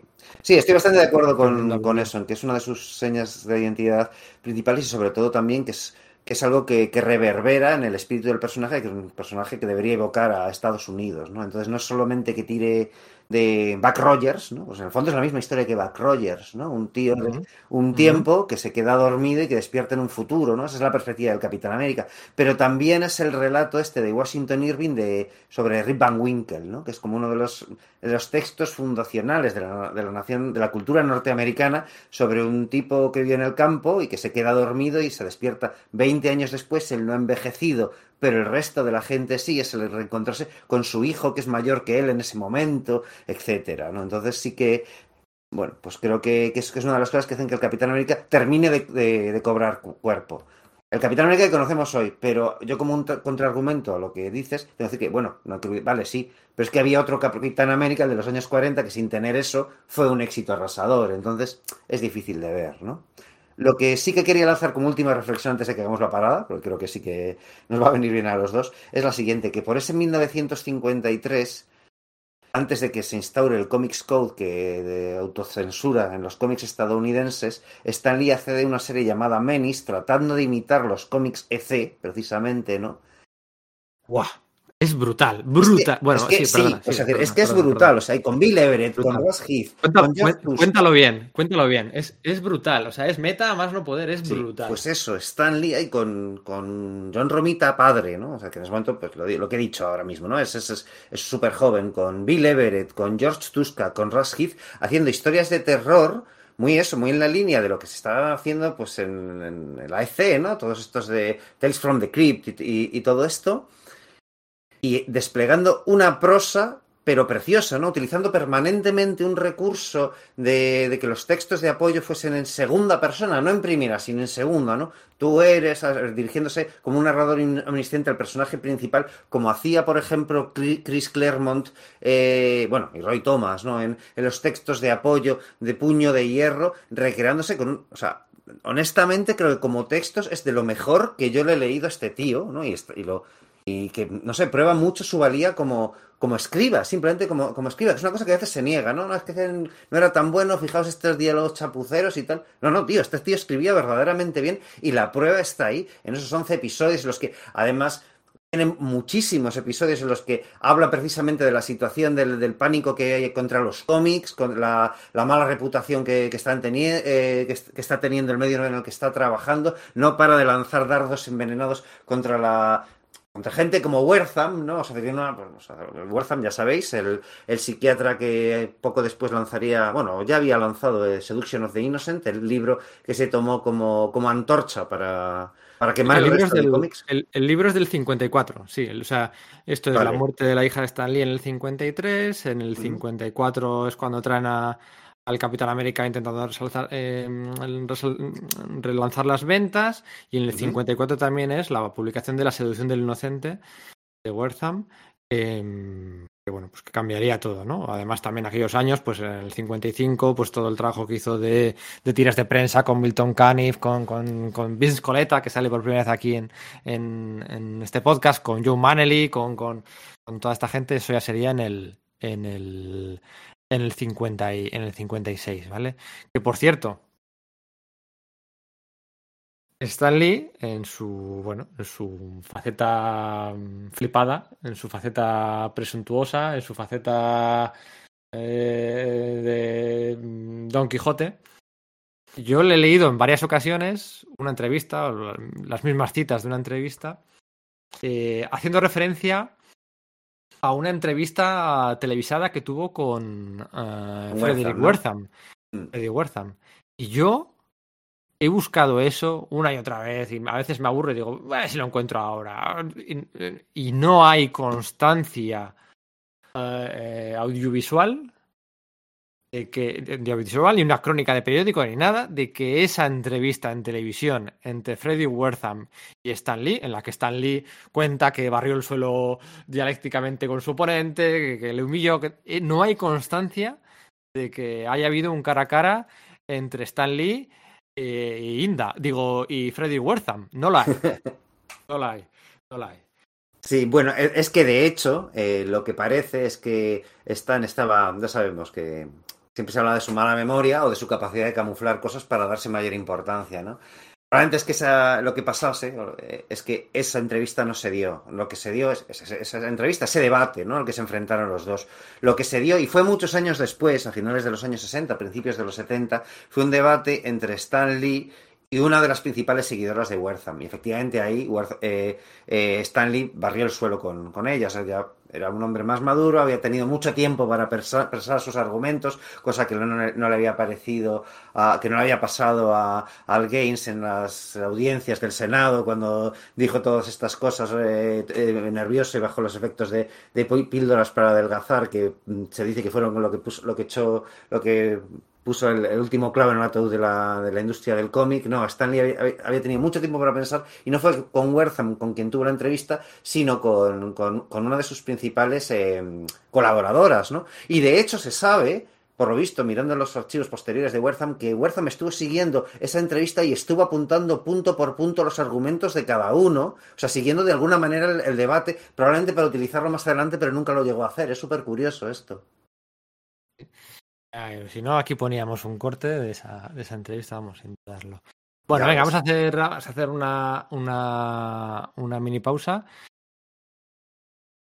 Y entramos, eh, bueno, ahora un poquito más de los años 50, porque hay mucho que hablar, ¿no? Vamos a hablar de, pues, San Romita, de Steve Ditko, de Jack Kirby otra vez, de Independent News, vamos a hablar, bueno, hasta de... mm, Hasta de Miss Lion and, and- and his Caps, ¿no? Eso es, o hasta, o hasta de Willy Lamping también. Pues de Lu- hasta de Willy Lumpkin y hasta de Archie, ¿no? Y de, y de, Eso de Don de Carlo. Eso es. Y luego ya nos metemos de lleno en lo que es la era Marvel, ¿no? En 1961 y partidas de golf ficticias y, bueno, historias eh, más conocidas, ¿no? Más, más manidas y más más famosas, digamos, ¿no? Más, y más de cómic también. Así que nada, no, no os vayáis.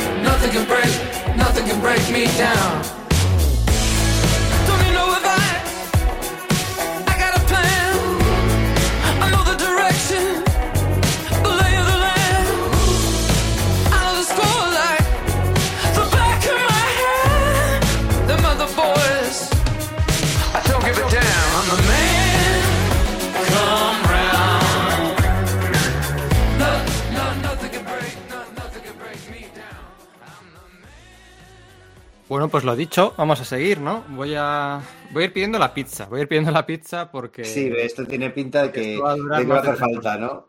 va a durar más de tres horas y, y va a haber que comer. Luego hacemos un descanso y voy a ir pidiendo ya la pizza. Yo soy Team. Tú eras, tú eras como yo, ¿verdad? Team Piña, ¿verdad? Sí, yo también soy Team Piña, somos, somos ese tipo de degenerados en este, en este Sí. programa, ¿no? Sí, sí, sí, efectivamente.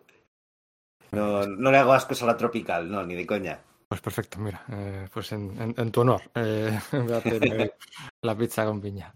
Eh, bueno, vamos a seguir, ¿no? Estamos en el Ecuador, casi en el Ecuador de los años 50. Y bueno, pues una de las frases recurrentes de este, de de este podcast o de este contexto es que aquello era muy pequeñito todo. Aquello era muy pequeñito y, y la gran manzana no era tan grande, era más una pequeña manzana, ¿no? Y se conocían todos y, y eran todos vasos comunicantes y lo seguiría siendo, ¿eh? En los 60, los 70. Stan Lee ya luego buscaría, partiría rumbo a California y a Hollywood y tal, y no sé qué, y sería muy distinto. De hecho, hay una teoría muy interesante de Tom Brevoort, en la que, bueno, Brevoort es un obsesionado de los Cuatro Fantásticos, un obsesionado, un obseso, y tiene analizadas como las tres etapas de colaboración de, de Kirby Lee en función de dónde vivía cada uno, ¿no? O sea, es capaz de marcar la separación leyendo los cómics, bueno, fascinante. Pero estamos en los 50 y hemos dejado hace un ratito de hablar de Jack Kirby cuando le despiden de de, De Timely, ¿no? Timely, ¿no? A él y a Simon, ¿no? Pero entre aquello y el Cuatro Fantásticos número uno, Jack Kirby colaboró con Stan Lee en, en varias ocasiones. Hacemos un resumen rápido, una divagación, un camino largo, como el del Doctor Who, un camino largo eh, para, para contextualizar qué hizo Kirby, ¿no? Entre que... Yo creo que sí que sí que procede, ¿no? Porque al final Kirby es una figura muy importante para también comprender lo que es la de Lee, que es en, en principio la que, de la que hemos venido a hablar, ¿no?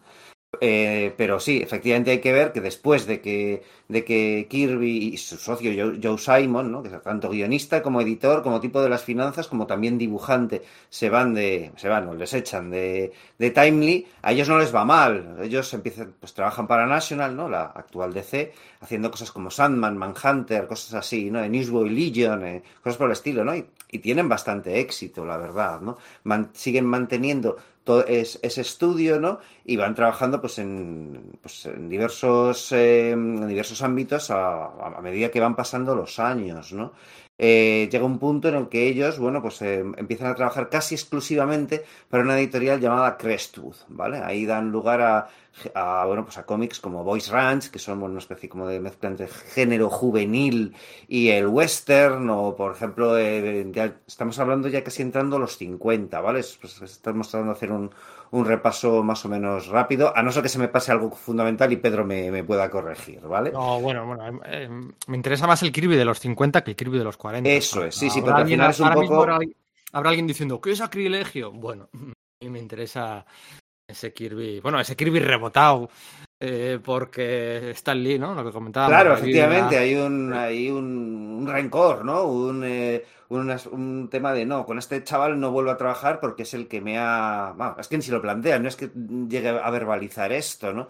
Porque piensa eh, eh, vehementemente, ¿no? Que bueno, pues que Stan Lee le ha, se ha chivado a Martin Goodman del- de, que ellos estaban trabajando de tapadillo para, para National, ¿no? Cuando su contrato lo impedía, ¿no?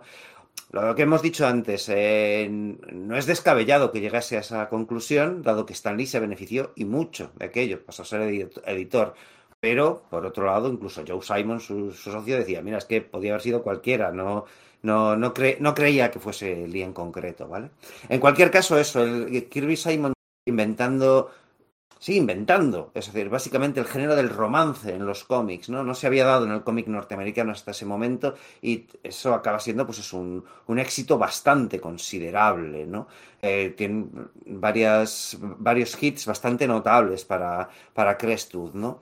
Y entonces, es- solapando un poco con lo que acabamos de decir, recordáis que hemos dicho que con el éxito de, vamos, con la aparición de la serie de televisión de George Reeves, de Superman, eh, en Timely, ya llamada Atlas, por cierto, Stanley, John Romita y bueno, más, y más, autores, ¿no? Eh, lan- relanzan los superhéroes. Pues cuando se relanza el Capitán América, a Jack Kirby y a Joe Simon les toca las narices, ¿no? Porque ha sido ese personaje por el que en teoría eh, iban a haber cobrado más, que Martin Goodman les escamoteó parte de su de su mm, de los derechos que le, vamos de la compensación por los derechos que les que les correspondía, ¿no? Era un poco el, el- motor de la discordia que habían tenido, ¿no? Y que eran un personaje llamado Fighting American, ¿no? Que es bueno, bueno, pues vamos a hacer nosotros el Capitán América bien, ¿no? Quitándole el escudo y eh, claro, el tema está en que efectivamente, al igual que el Capitán América de, de Atlas, este Capitán América es un ferviente anticomunista. O sea, es como que ahora se habla,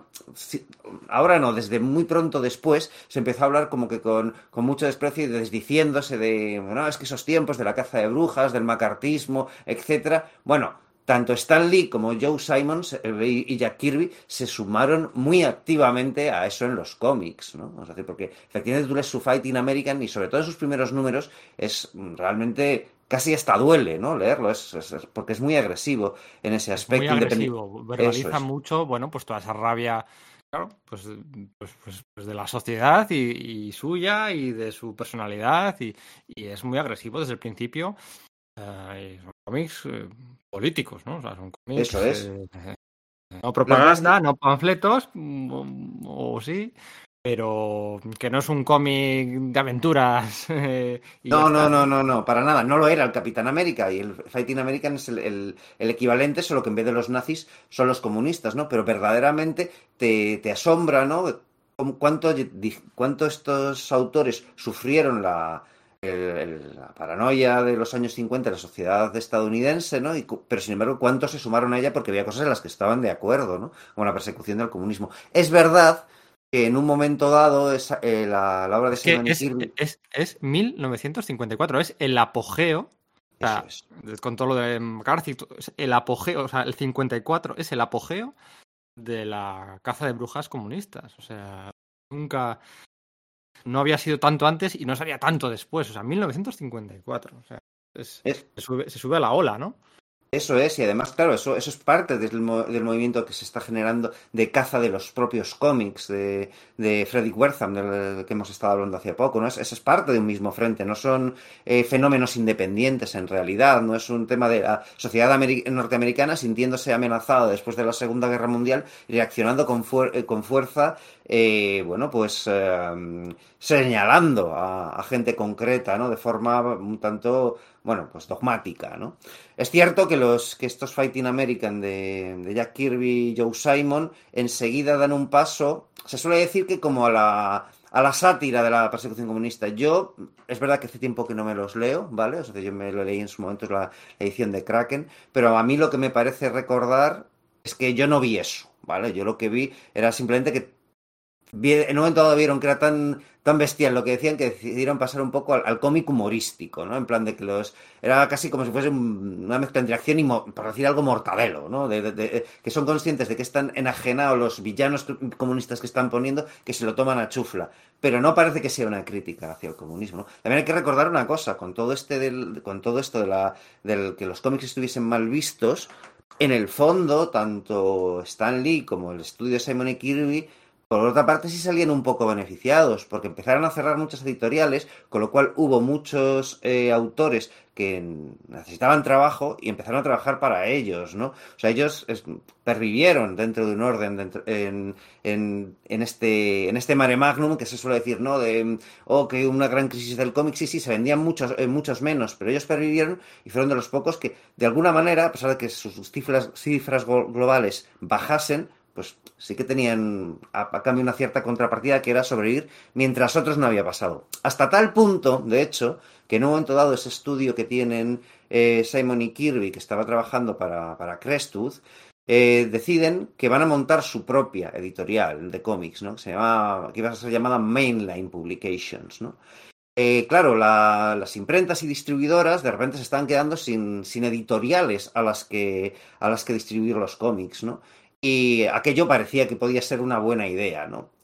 Bueno, spoiler, no lo fue, ¿no? No, es decir, no, no lo fue porque aunque fuesen los únicos, efectivamente toda esa, esa mala prensa para con el cómic empezó a, bueno, pues claro, o sea, también les empezó a afectar a, a ellos y esa y aquello, bueno, pues, pues acabó cerrando, tuvieron un litigio, de hecho, por derechos con, con Crestuz. Josh Simon era un tipo de los más inteligentes de los que vamos a hablar en todo este podcast, ¿vale?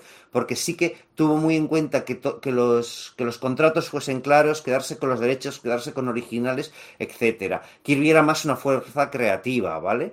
Y, pero claro, los dos regían un, un estudio, ¿no? Un estudio en el que ellos sugerían un plot a un grupo de guionistas, esos guionistas luego se iban a casa, redactaban un script, luego se lo pasaban a ellos y ellos, bueno, pues dibujaban y alteraban hasta tal punto en el que dice Kirby que eh, decía Joe Simon que bueno, es que una de, una de las versiones que yo se la pasé a, o sea, se le pasé es- esa, ese guion que habían realizado nuestros escritores a Jack Kirby y lo alteró tanto que salió un TVO que no tenía nada que ver. Entonces yo luego por otro lado hice algo ciñéndome a ese guion que me habían dado que a su vez está eh, motivado por, o sea, estaba originado en ideas que ellos habían propuesto y salió un TV totalmente distinto, ¿no? Entonces, comento esto porque estas de las formas de trabajar será importante más adelante para entender los, los conflictos entre, entre Kirby y Stan Lee, ¿no? El caso es que, bueno, pues está... Kirby hizo muchas cosas que luego se le echan a ca- en cara a Stan Lee. Sí, Kirby las había hecho antes. Y si no, que se lo digan al bueno de Don Heck, por ejemplo. Sí, a, a él- eso es, a George Tuska, ¿no? Yo recuerdo una entrada de- del, del blog de, de Paul Cooperberg, ¿no? En el que comentaba eso, que, que le parecía sorprendente pues todo lo que se dijo luego de, de Stan Lee, considerando que, bueno, que en el Fighting American de, de, de Joe Simon y, ya, y, y Jack Kirby, que era un estudio, efectivamente, ¿no? Jamás figuró eh, George Tuska haciendo de, de negro, haci- eh, haciendo lápices ahí, ¿no? Eh, Eso. en, en ninguna de las reediciones que yo tengo, que digo que tengo un par de ellas por aquí, he visto que se acreditase a Tuska en esas páginas, por ejemplo. ¿no? Sí que es verdad que, bueno, que gente como Bill Draut o como, como el propio Tuska en, en otras historias se le acredita, no las historias originales, sino por lo menos las recopilaciones. Pero es que posteriormente no se hizo. Sí, pero que ¿no? aquí que estamos en las mismas, ¿no? Que es el contexto, ¿no? Y, Eso es. y se le echan en cara cosas a Stan Lee. Hizo mal bajo el contexto del siglo XXI, pero eran los años 60. Y en los años 50 Kirby estaba haciendo lo mismo, ¿no? Y, Eso es. Lo cual no y- significa que en ningún caso estuviese bien desde nuestra perspectiva, porque en ambos son, son censurables, ni que, pero, pero también lo que significa es que tampoco estaban estrictamente mal o no se veían estrictamente mal en ese momento, ¿no? Lo que, lo que quiero decir es que narices, o sea, decir, eh, era, o sea, de- era un mal que ambos compartían. Parece que uno está inmaculado y otro no, y no, no es decir, a Stan se le puede acusar de muchas cosas con mucha razón, ¿vale? Con muchísima razón. Pero hay, otro- pero hay otras en las que, bueno, esa razón se pierde un poco considerando que para el, que el contraargumentador también la- las había efectuado, ¿no? Eso es, efectivamente. Oye, ¿tú sabes en qué número debuta eh, el Doctor Extraño? El Doctor Extraño, que era en el ciento algo de Strange Tales, ¿no? 110 de Strange Tales. Eso claro. es, sí, 110. eso es. 110, 110 en julio del 63. Estamos a punto de cumplir sus 60 años. En julio del 63, el número 110. Eso quiere decir que Strange Tales era una cabecera que llevaba mucho tiempo eh, publicándose, ¿vale? Porque fíjate, el 110. El número Claro. uno de Strange Tales se publica ah, en primavera de 1951, ¿vale? Y a pesar de todos los vaivenes que iban a tener que soportar durante los años 50, eh, Tales sobrevivió, consiguió sobrevivir. Eh, bueno, pues mm, a base de la tenacidad y de, y de todo lo que tú quieras, de editor de Atlas, de Stan Lee. Por cierto, en aquel, en aquel número uno de Strange Tales ya estaba, mm, eh, lo acabamos de comentar. Marvel Boy, ¿no? Ah, perdón, no, sí, George Tuska, tienes razón. Sí, está- me ha venido la imagen de la portada de uno de, eh, uno de Strange Tales, pero no, el astronauta que aparece Sí. no, es, no es Marvel Boy, perdón. Bueno, yo voy dejando cosas por detrás que no me da tiempo a comentar, como el nombre Sí. del sidekick de Fighting America, que siempre me hizo mucha, eh, mucha, mucha gracia, ¿no? Lo de Speed Boy, ¿no? Bueno, Sí, También lo copiarían Speedy, Speed Boy, bueno. Aquí, Bueno, Speedy, claro, Speedy era el, Claro, el- el- el sidekick de. Flecha Verde, Claro. de, de Green Arrow, eh, que había sido creado, por Mort Weisinger eh, a principios claro, de por los años ¿se lo, 40. cop- se lo copiarían o, o no? Es que es- Tiene gracia que digas esto. no se levanta la mano cuando Kirby copiaba. Es- es Sí, que- incluso cuando eso te, eso hace te gracia, copiaba, ¿sabes? O sea, quiero decir, o sea, Green Arrow vendía lo que vendía y tenía un sidekick que se llamaba Speedy. Y aquí van y crean uno que se llama Speedboy.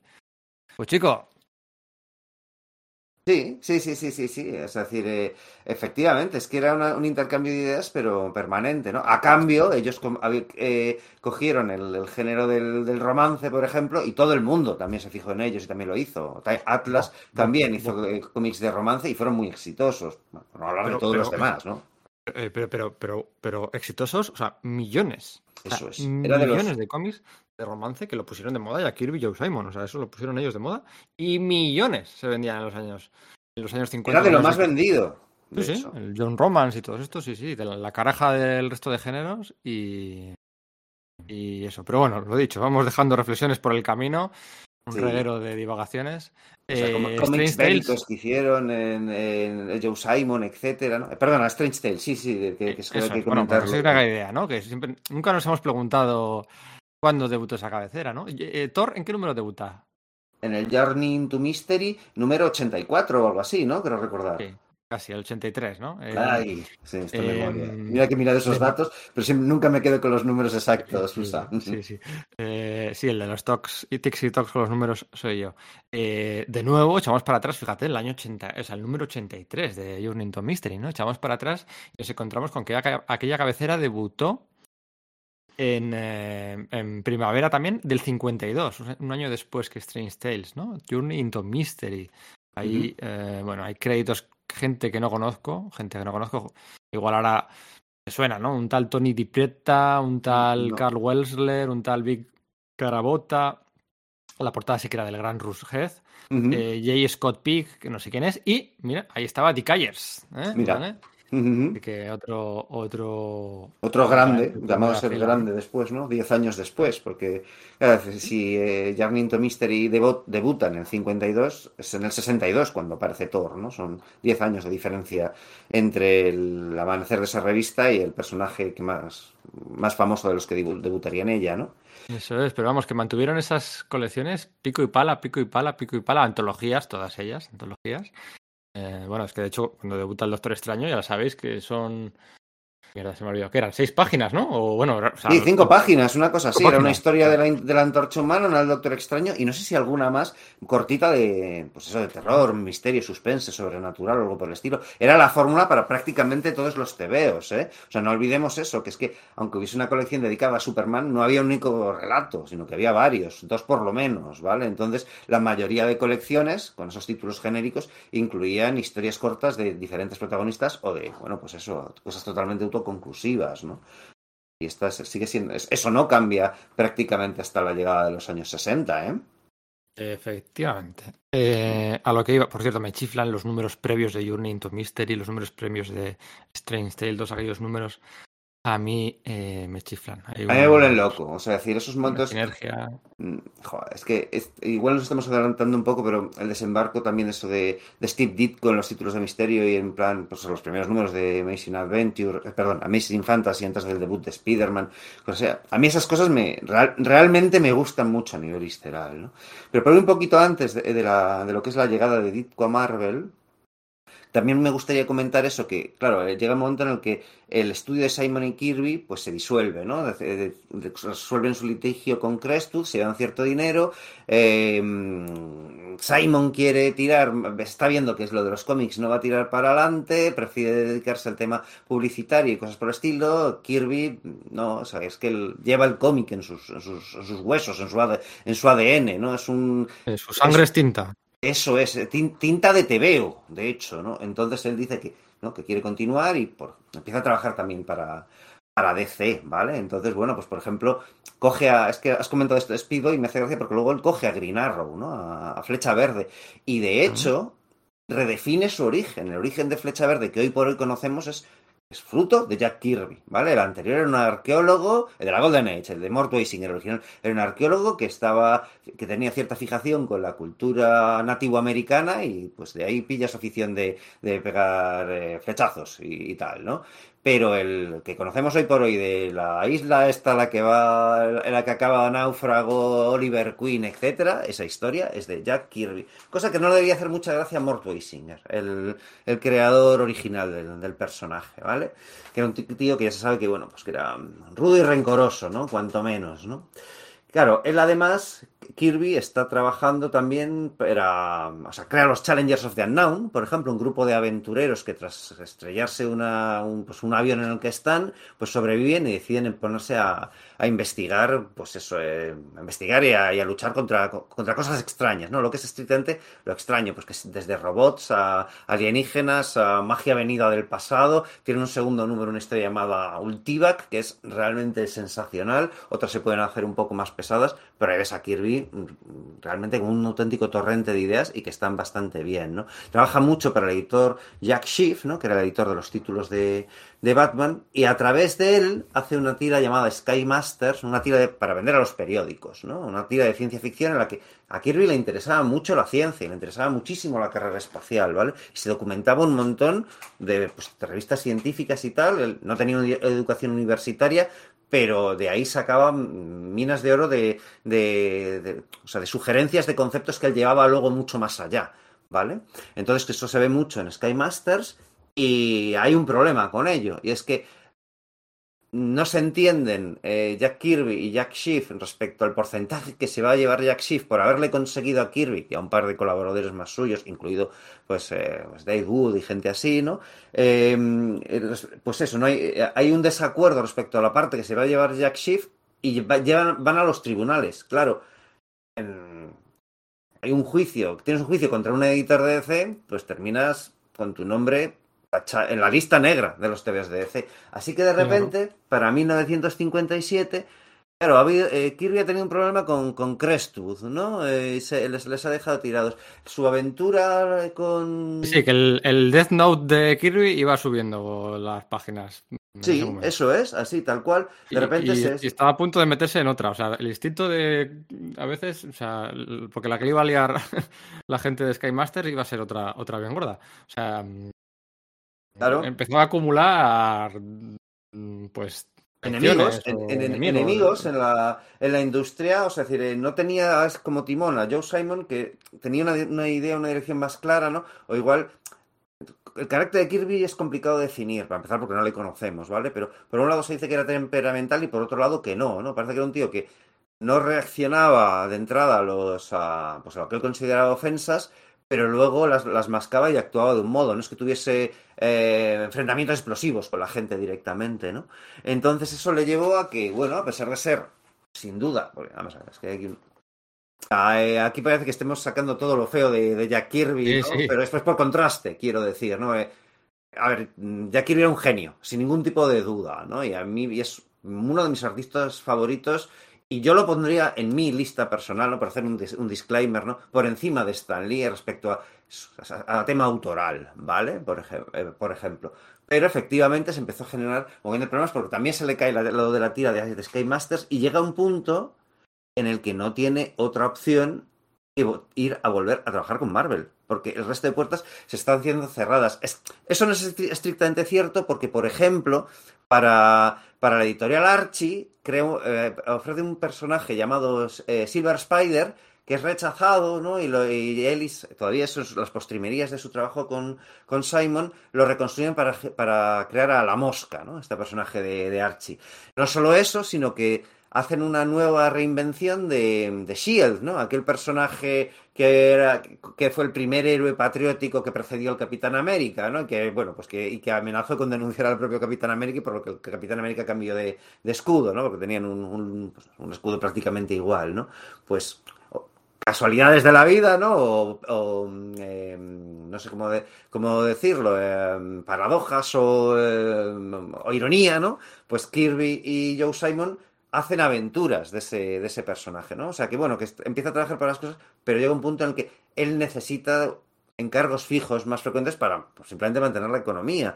Es decir, que, claro, con unos pocos encargos no te da para mantener una familia considerando lo poco que pagaban por página, ¿no? De hecho, eso hace que vayan desapareciendo cada vez más artistas de cómics porque como cada vez se venden menos cómics, pues los, preci- los precios no es que no salen las cuentas y solamente tíos como Kirby con una capacidad tan sumamente bestial de producir páginas, eh, además con una calidad soberbia, pero también una velocidad pues vertiginosa, pues hace que pueda, que, pueda mantenerse en el mundo del cómic. Pero claro, necesitas encargos. Así que ¿a dónde recurre? Bueno, espera, Sí. espera, porque eh, eh, mientras estaba haciendo de freelancing para DC y antes de hacer Sky Masters y que se la colaran otra vez y, después de, mm, de dejar de trabajar con Joe Simons, estuvo trabajando unos pocos meses en Timely a las órdenes de Stan Lee. donde Hizo nada, algunas historias de, mm, de, de war, de cómo se dice en castellano, de guerra Sí, sí, sí, este, historietas bélicas, sí. ¿Mm? y bélicas, hizo, hizo westerns, hizo algunas historias que, que me leí hace poco de, de Garra Amarilla. Garra Amarilla es un personaje que a mí me Es chifla. verdad, claro, lo había, lo había olvidado, sí señor, sí, sí, sí, sí, sí, sí, aunque, aunque lo crean Stan Lee y Joe Manili, eh, eso Joe es Manili. solamente el, el primer episodio, creo que el resto los hace todos Kirby. Eso es. eh, a mi Garra Amarilla me chifla por esas pequeñas aventuras eh, en la colección de los Vengadores, pues de- en torno al número 200 USA. Y, y buscando, buscando cómics suyos, pues, pues viajé aquí hasta el Atlas de finales del 56, donde Kirby hizo algunos, algunos trabajos puntuales mientras seguía trabajando para, para National. Hizo algunas historias de, mm, de, de bélico, género bélico, que algunas están recopiladas en un tomo, está a la venta un tomo que sacaron hace dos o tres años, una recopilación de estas que hace el, bueno, pues el top 3 de eruditos de la época del, del cómic americano actualmente, ¿no? Eh, Michael Basalo Sí, hizo una recopilación Atlas at War con historias cortas de aquellos años, eh, pues de gente como pues, Bruce Heath, eh, Jane Colan, John Severin, Steve Ditko, el propio Kirby, el mejor Don Heck de la historia, el mejor Don Heck de la historia está aquí. Sea, Claro, que es un tío que ya veremos luego que resulta bastante vilipendiado, pero básicamente porque no era un autor que estuviese adaptado, que quisiese hacer cómic superheroico. Entonces él, mientras eh, en estos años 50, en los que los géneros son otros, él pues es excepcional. Cuando llega a los 60 y tiene que cambiar de género, se nota que, que no, que trata, que, que trata de esforzar su estilo a parecerse a Kirby, no lo consigue y, y arruina su propio estilo que era tan brillante en esos cómics bélicos. Y todos le hemos llamado acartonado y todos le Pero, o sea, el Don Heck de los años 50 y concretamente en estas historias de Atlas at War, no recuerdo ahora mismo la editorial, podría buscaroslo, pero vamos, compra segura, aquí no está publicado en, en España, pero yo recuerdo, vamos, recomiendo a todos que, que os hagáis con este compendio de historias que van del, de los años 50, ¿no? Del 51 al 60, historias bélicas, titulado Atlas at War, eh, que, os va, que os va a chiflar y vais a descubrir pues autores que, bueno, a redescubrir autores Claro. que os chiflen, ¿no? Em, ¿Dónde comprar Atlas at War? Bueno, pues como todo el material em, de importación eh, de Estados Unidos, os recomendamos, os recomendamos en Sala de Peligro que hagáis vuestras compras, vuestros pedidos, vuestras listas de deseos navideños, sin apuras, en Radar Comics. Radar Comics es nuestra tienda eh, online y física de cabecera para todo el tema de importación, de actualidad, de novedades, de bueno, pues de, De de atrasado también, ¿no? Como esto. Eso es de Artist Edition, de, de- de, bueno, pues eh, De vamos a comentar, ¿no? Más todo lo que tienen en tienda que, mm, que está, bueno, pues en el corazón de Madrid, ¿no? En- se Sí. podría decir, en el- está ahí en la plaza del la 2 de calle Mayo, Ruiz, de eso es. Es la calle Ruiz, una de Desemboca las ahí, ¿no? calles Joder. que desembocan en la, en la, en la plaza del 2 de mayo. Em, pues os recomendamos que si estáis de Madrid estos días de navideños de visita, pues que vayáis allí a, a, pues a, sumergirte en las cajas de, de grapas que tienen, ¿eh? O sea, es que esta es una Sí, sí, experiencia. A mí me resulta súper única, ¿no? Es decir, que ya sabes que, bueno, pues que su- suelen colgar vídeos suyos haciéndose pasagrapas, ¿no? Y tal, y es una locura. Pero estar allí, en una tienda que es eso, súper pequeñita, pero con tantísimo material y tan lleno de encanto, y ir pasando una a una y encontrarte de repente, ah, esto, ¿no? O sea, te veo que, de los que has visto imágenes cuando, cuando eres pequeño o que, o que llevas tiempo buscando, de repente los, los localizas. Es una experiencia bastante única, ¿verdad? Si vais un grupo de más de cinco, procurad no, si, sois seis, no entráis. Eso es, sí. Sea, decir, eh, hacer turnos en ese, en ese caso, ¿no? Porque efectivamente es pequeña porque está repleta de material y siempre están, pues eso, además, eh, gestionando los envíos, ¿no? Porque, bueno, pues como decimos, eh, no solamente la tienda, sino su página web y su, su vamos, su tienda por, por, correo, queremos decir, ¿no? Que se, os envían, bueno, pues tanto el material que les compréis ahí como, por ejemplo, el encargo de, de lo que era antes el previews, ¿no? Las novedades estadounidenses que salen dentro de dos meses, vais a su página web, súper sencillo, súper intuitivo, pues rellenáis lo que queréis y pum, dos meses después os lo mandan, ¿no? Bueno, pues claro, pues ellos también lo tienen que gestionar, siempre están súper liados y a pesar de eso siempre encuentran un, un momento para hablar con, lo, con, no, es que, con la gente de la tienda, ¿no? Uh -huh. no, sé, no sé los clientes que tendrán y los pedidos que tendrán. Imagínate tener que poner un baking board y un plástico a todos los cómics eh, que se venden de previos, ¿no? Imagínate. Les llegan toda la semana cuando ponen las fotos esas con, con seis cajas, pues dentro cuántos puede haber. Pues no sé, habrá 200 cómics en cada caja. O por poner del de Spawn Batman han traído 666 cómics porque Ah, no sabía que habían elegido esa cifra. Sí, no, porque han traído la variant, eh, la variant exclusiva esta. Vale, que exigía efectivamente eso, que pues ese, ese número, ¿verdad?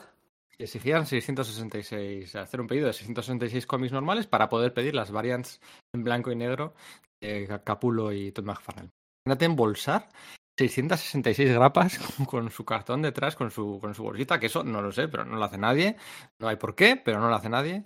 Y bueno, pues eso lleva su tiempo, ¿no? Así que, que, que, que el tiempo es oro hoy en día, ¿no? Así que bueno, pues eh, envidia a los que podéis pasaros por allí, que ya hace tiempo que no paso. Y este Atlas at War, con el mejor Don Heck, pues seguramente podéis pedirlo en Radar Comics. Recordad, por más de, de 20, de 19,99 euros, ¿no? Es, el envío es gratuito.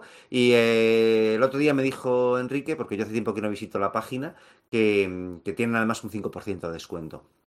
Sí, eso es, tiene un 5% de descuento. La equivalencia de dólar dólar euro la han mantenido 1-1 en los peores días, así que ellos no lo han subido. Bueno, pues nada, todo estupendo, como siempre, en Radar Comics. Eh, y seguimos la, nuestra narrativa de, de, Jack Kirby, ¿no? En la que le da, se la lía a DC, se la lía a la gente de Sky Masters y tiene que recurrir, recurrir, recurrir a, bueno, pues aquel ya no tan joven e imberbe chavalín eh, con el que había tenido sus más y sus menos, eh, Jack, eh, Stanley, ¿no? Eh, están a punto, a punto, a punto de despedir los años 50, van a llegar los años 60, la unión de talentos se, se, se, vuelve a unir. Para hacer historia, ¿no? Para hacer historia y con un. ya para salpicar la historia y el drama y el melodrama y el culebrón de todo esto, pues con un con una mala noticia de por medio, ¿no? Con un evento trágico de por medio, pues que hay que comentar y que eh, quién sabe si en Tierra 2 la historia habría sido muy distinta, muy distinta, porque yo no lo viví, evidentemente, y leerlo desordenado no cuenta porque nos falta parte del contexto, pero en todos los relatos, en todas las investigaciones, en todas las revistas que se, que se habla de aquella época, todos te dicen que figura del trágicamente fallecido Joe Manley era, aparte de ser el, el, mejor amigo, el amigo más personal de Stan Lee, era el autor destinado a la gloria en el caso de que no hubiera fallecido de la forma tan trágica e incluso ridícula. Sí, sí, sí. Es, falleció, ¿no? es realmente terrible, ¿no? Eh, conviene eso, retroceder solamente un poco y entender un, par de cosas del contexto de Stan Lee, que a fin y a cuentas es el, el objeto de este podcast, ¿no? Para, para entender que, bueno, pues eh, como ya decimos, a Atlas no le ha ido tan sumamente mal, ¿no? De hecho, planeó una. se deshizo de su propia distribuidora para eh, que sus productos fuesen distribuidos por, por, una, por una mayor, ¿no? Entonces, en el, justo en el momento en que lo hizo, eh, tuvo un- esa distribuidora tuvo un problema enorme porque estaba violando las leyes antimonopolio y tuvo que cerrar, con lo cual de repente Atlas se queda con muchísimo material, porque está encargando muchísimo material a todos esos autores que, bueno, pues que, que, es- que vienen de otras editoriales que, que van cerrando, incluido John Romita, padre, por ejemplo, ¿no? y, y no pueden darle salida. Entonces, pues eh, Martin Goodman, el propietario, toma dos medidas. Una, tiene que pactar con Independent News, que es la distribuidora que pertenece a D- al mismo emporio que, DC, para que distribuya sus productos. Claro, Independent dice, de acuerdo, te los distribuimos nosotros, pero va a haber una serie de condiciones. Una es que no vas a hacer lo que siempre haces, de inundar el mercado, que es la táctica habitual de Atlas y Timely, de publicar 70 títulos o algo por el estilo, de los cuales, pues igual 10 los escribía y coordinaba Stan Lee. No, de repente tenían que, eh, que- irse a un número mucho más reducido de títulos. Se suele decir que son 8 mensuales y que por tanto eran eh, 16 bimestrales, pero las cosas no son exactamente así. Es decir, debía haber como que un apaño raro, iban, esa cantidad iba fluctuando, ¿no? Pero bueno, el caso es que es que la, que la línea de Atlas queda menguada brutalmente, brutalmente. Claro, si no, no pueden sobrevivir, pero claro, a cambio, eh, produciendo mucho menos y por tanto vendiendo mucho menos, sus ingresos quedan reducidos un montón. No solo eso, sino que en ese impasse en el que se, se quedan sin distribuidoras, se acumula muchísimo material que, que, había, que habían pedido, que habían encargado autores y sobrados de material. Pues Martin Goodman decide que va a volver a hacer lo que ha hecho hace 10 años y le ordena a Stan Lee que vuelva a despedir a toda esa gente. Y Stan Lee se queda solo en la oficina, de nuevo, por lo que comentábamos, no le gustaba nada el tema del conflicto, le gustaba bien llevarse con sus empleados, los que eh, consideraba como sus colegas, porque a veces lo eran, eh, como decimos, él se encargaba a sí mismo eh, trabajo freelance, ¿no? Como este que, que hemos comentado antes de, de, Menis, ¿no? Bueno, mucho más, ¿no? Y bueno, pues prácticamente se queda solo en la oficina y despidiendo a todo el mundo y lo único que pasa es que, bueno, pues sí que me sigue manteniendo contacto con ese tal Joe Manili, con el cual por ejemplo, el, Caballero Negro de los años 50, que es como que bastante notable. Y por otro lado, bueno, además eso, Stan Lee eh, ya está viendo, ya está empezando a estar muy harto de la industria del cómic, ¿no? Y bueno, siempre lo ha estado, en realidad, ¿no? Eh, eh, Para, eso- para esos momentos. Y ya tiene, bueno, pues intentos de salir de ella vendiendo tiras de prensa, ¿no? Y bueno, pues por ejemplo, se crea con, con Dan de Carlo, el de, pues famoso por Archie y estas cosas, ¿no? Se crea un personaje que es un cartero, ¿no? Que, llamado Willy Lumpkin, ¿no? La idea original de Willy Lumpkin es que hubiese sido un policía de barrio, pero la gente que va a contratarle la, tira de prensa para distribuir en varios periódicos, pues le dice que un cartero quizás mejor, ¿no? Así que tiran de ello, ¿no?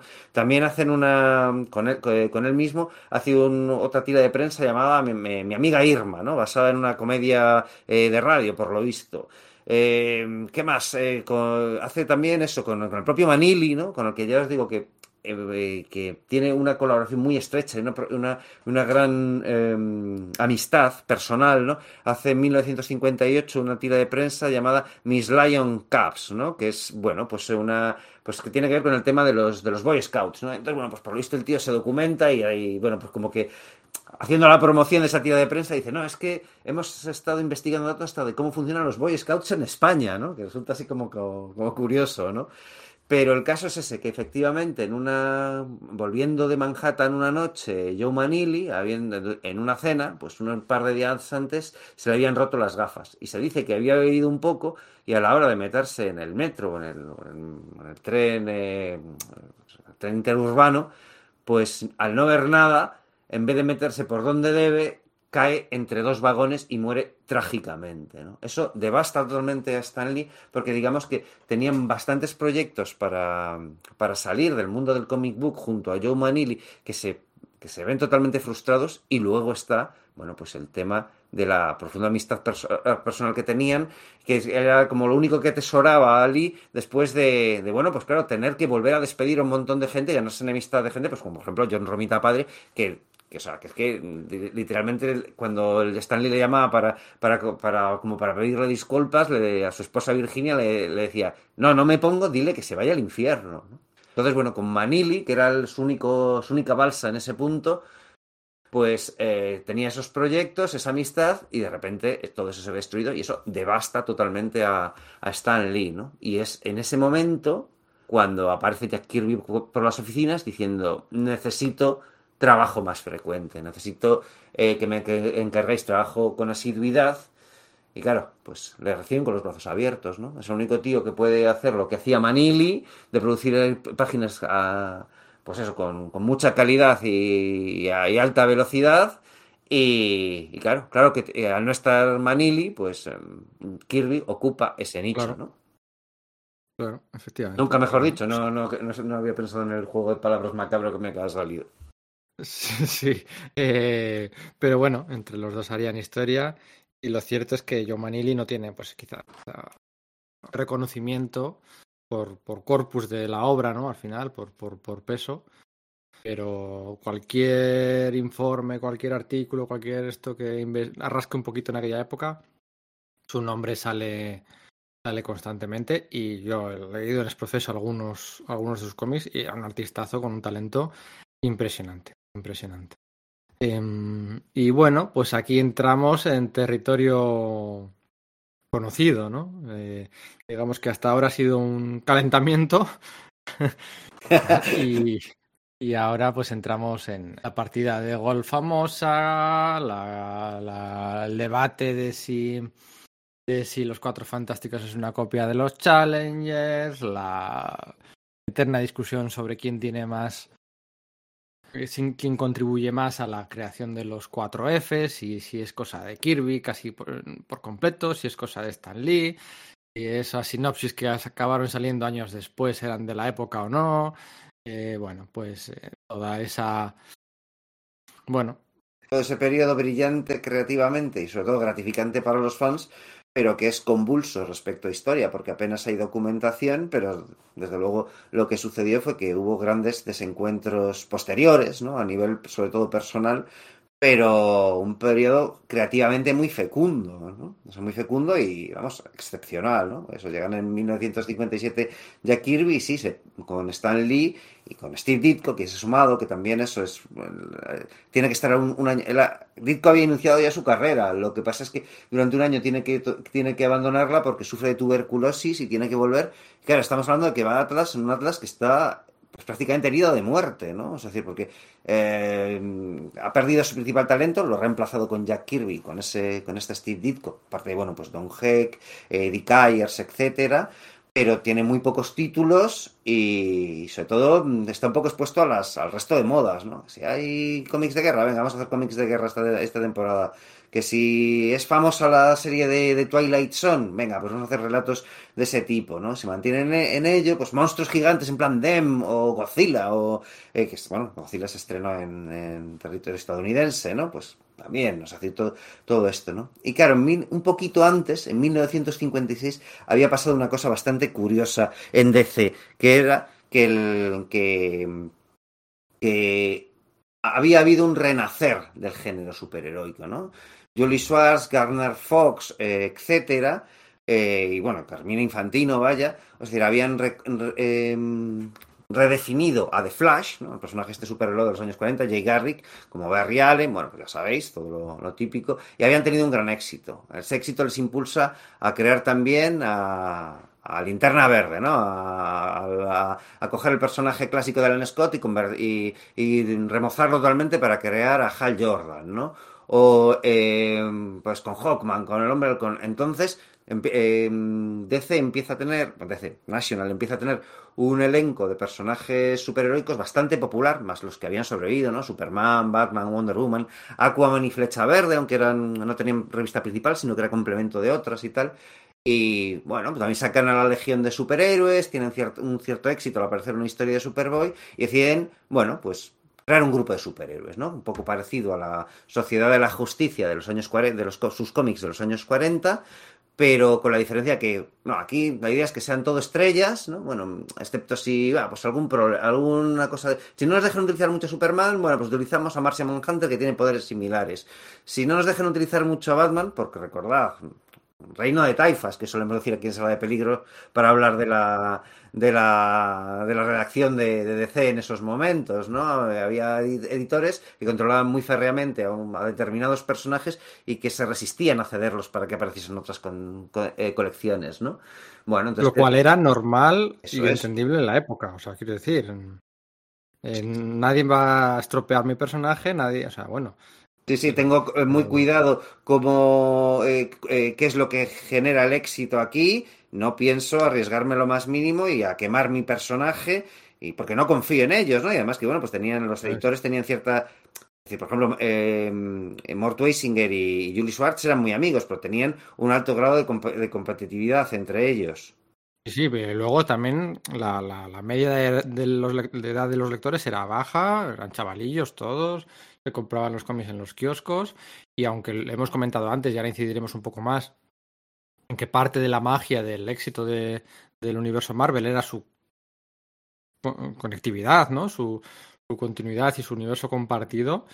eh, si se forzaba mucho, mucho, mucho la máquina de ese universo compartido, había problemas. Stan Lee en la colección de los Vengadores no dejaba de recibir cartas de lectores preguntándose cómo coño Thor, Iron Man o los, otros, o los dos bichitos eh, podían estar en sus colecciones y en la colección de Vengadores. Al mismo tiempo, mientras uno de ellos tenía una aventura en Asgard, otro eh, pues en otro país, pues ¿cómo, cómo, cómo podía ser que estuviesen al mismo tiempo decir, esté los- en Estados Unidos? Eso es, o sea, es que los lectores también, bueno, pues eh, eh, eso de apariciones de uno a otro, pues ahora lo vemos muy bien, pero también co- costó engrasarlo un poquito. De hecho, es que el relevo, el, el relevo histórico del Vengadores número 16 con Ojo de Halcón, Mercurio y la Bruja Escarlata ocurre simplemente para satisfacer a esos lectores y se quitan de en medio a los personajes que tenían colección propia en el presente, porque el Capitán América tenía también colección regular, bueno, colección regular, Sí, apa- compartía- a- a- compartía el protagonismo en, eh, en Tales of Suspense con Iron Man, ¿no? Eso es, con Iron Man, eso es. La mayoría de las portadas. Bueno, al principio la mayoría de las portadas eran de Iron Man, luego ya fueron dividiéndose. Em, y el Capitán América se salvó de ese relevo del número 16, se salvó porque su colección estaba ambientada en la Segunda Guerra Mundial. Entonces, pues los lectores entendían más fácilmente pues, que una cosa era de su momento y la otra cosa ya es en la actualidad. Entonces, pues bueno, las oficinas en DC eh, estaban divididas, pues porque, bueno, había que, Sí, como que ese, problema que- se lo querían quitar, se lo quitaban de entrada, ¿no? Si no estaba muy interrelacionado su universo, eso no era un problema, ¿vale? Tenemos una sola colección en la que salen todos, ¿vale? Pues hay que vigilarlo con cuidado. Había quien decía, bueno, pues sí, que Superman y Batman eh, pues eh, aparezcan, digamos, en las portadas nominalmente y al principio de la historia, pero que luego no aparecieran en el resto. Y si eso, si tenéis alguna idea, no, es que esto solo lo puede hacer Superman. No, que lo haga el detective marciano, que es igual de fuerte y vuela igual. que venía siendo así desde los tiempos de la JSA, en los que Wonder Woman, que era la secretaria, aparecía en la primera página para, bueno, pues desear buena aventura a sus restos de compañeros que se, que se iban a, a pelear, y luego la última página volvía a aparecer y les daba la bienvenida. Wonder Woman no participaba en nada. Esto Eso era es así. es- y era Batman y Superman pasaba lo mismo. O sea, es que era- se suponía que eran miembros Exacto. de la JSA, pero apenas aparecieron en ninguna historia. En muy, muy, muy, muy, muy pocas. Si forzabas la máquina, aquello no había quien lo entendiera y bueno, pasaba lo que pasaba. No es como ahora que una persona licenciada con un doctorado en Harvard y otro en Oxford es incapaz de entender la continuidad de DC. Sí, es, es- es como, ¿qué está pasando Entonces, ahí? claro. no? O sea, quiero decir, o sea, hay que, hay que saber, hay que saber, hay que saber dónde poner el, el este y en su momento, pues el límite lo tenían puesto así, ¿no? Bueno, pues Eso es. y Stan Lee, pues supo, supo encontrar el término medio, supo encontrar ahí el término medio que, que, que- que es buena parte del éxito. Más cosas, ahora comentaremos, las cartas de correos, el lenguaje cercano, el- los créditos, los, los, objetivos que ponía en medio de los nombres. Los todo. diálogos, los brillante, la brillante prosa de sus diálogos y, su- y sus textos de apoyo, ¿no? Hay muchos motivos por los que reivindicar a, a Stan Lee que se, que se suelen negar, ¿no? Pero el caso es ese, que, como, que, que- que esa Liga de la Justicia de DC, con todos estos condicionantes que estamos poniendo, resulta que es un gran éxito de, de ventas y en un momento dado Martin Goodman se entera de que esto es así, ¿no? Martin Goodman siempre está un poco al acecho. Además, eh, claro, eh, sus productos están eh, siendo distribuidos por Independent News, pues se enteraría por ahí, ¿no? Porque hay una leyenda de, no, es que estaba jugando un partido de golf con Jack Liebowitz de DC y entonces lo dijo y me fui a casa y me... Parece ser que eso, esta partida de golf no existió nunca, ¿no? Es una de estas leyendas urbanas del cómic, ¿no? Entonces, bueno, pues le encarga a Lee que, dice, bueno, pues tenéis que hacer, pues hacer un grupo de superhéroes. Si están vendiendo un montón, si toda nuestra línea de cómics se basa en, bueno, pues o sea, en, en, eh, capitalizar géneros que otros están popularizando, pues vamos a hacer lo mismo con los superhéroes, ¿no? Ahí está esa historia de que Lee, en ese momento tan, que está ya pues como que atrapado con su crisis de la mediana edad, ¿no? Con 38 años ya, llevaba muchísimos, pues eso, 20 años dedicándose al mundo del cómic y no le acababa de satisfacer creativamente, pues se había tenido conversaciones con su esposo Joan sobre dejarlo, Joan le decía, bueno, pues... eh, eh, en vez de dejarlo así abruptamente, ¿por qué no tratas de hacer los cómics como a ti te gustaría? Ya había empezado a, hacer esa- a, plasmar esa idea con Amazing Fantasy, que record- perdón, que sí, sí, Amazing Fantasy, que recordemos que al principio se llamaba Amazing Adult Fantasy, el magazine que respeta tu inteligencia, con historias de Steve Ditko muy en plan de, Twilight Zone, que seguía siendo, eh, sabéis, la dimensión desconocida, ¿no? Eh, la serie esta de televisión de, eh, de Rod Serling, ¿no? Que seguía siendo muy popular en ese momento y poco después aparecería otra llamada en los límites de la realidad, ¿no? Outer Limits. Y, bueno, pues eh, aparte que bueno, que hay, pero también ahí hacen un pequeño ensayo del tema superheroico, porque con Jack Kirby crea un personaje llamado el Doctor Drum, ¿verdad? Que parece que parece que se, que se le olvida, que se le tiene como, uff, sí, el Doctor Drum, el primer nombre del Doctor Druida, ese pesado que salía los Vengadores de los 80, ¿no? Ese personaje que no me gustaba nada, ¿no?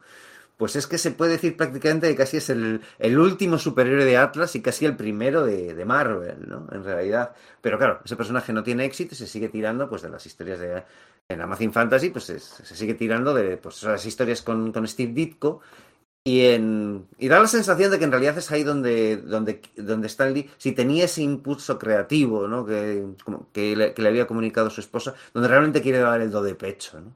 Pero el caso es que haciendo también es- esos superhéroes junto con, con Jack Kirby, bueno, pues resulta que, eso, que, la, resultante, esos cuatro fantásticos, pues resulta que también son un gran éxito y en un año eh, empiezan a ser el título más vendido de esa Atlas, que en ese momento no está claro qué nombre tiene, pero aparece un sello llamado MC en la portada, ¿no?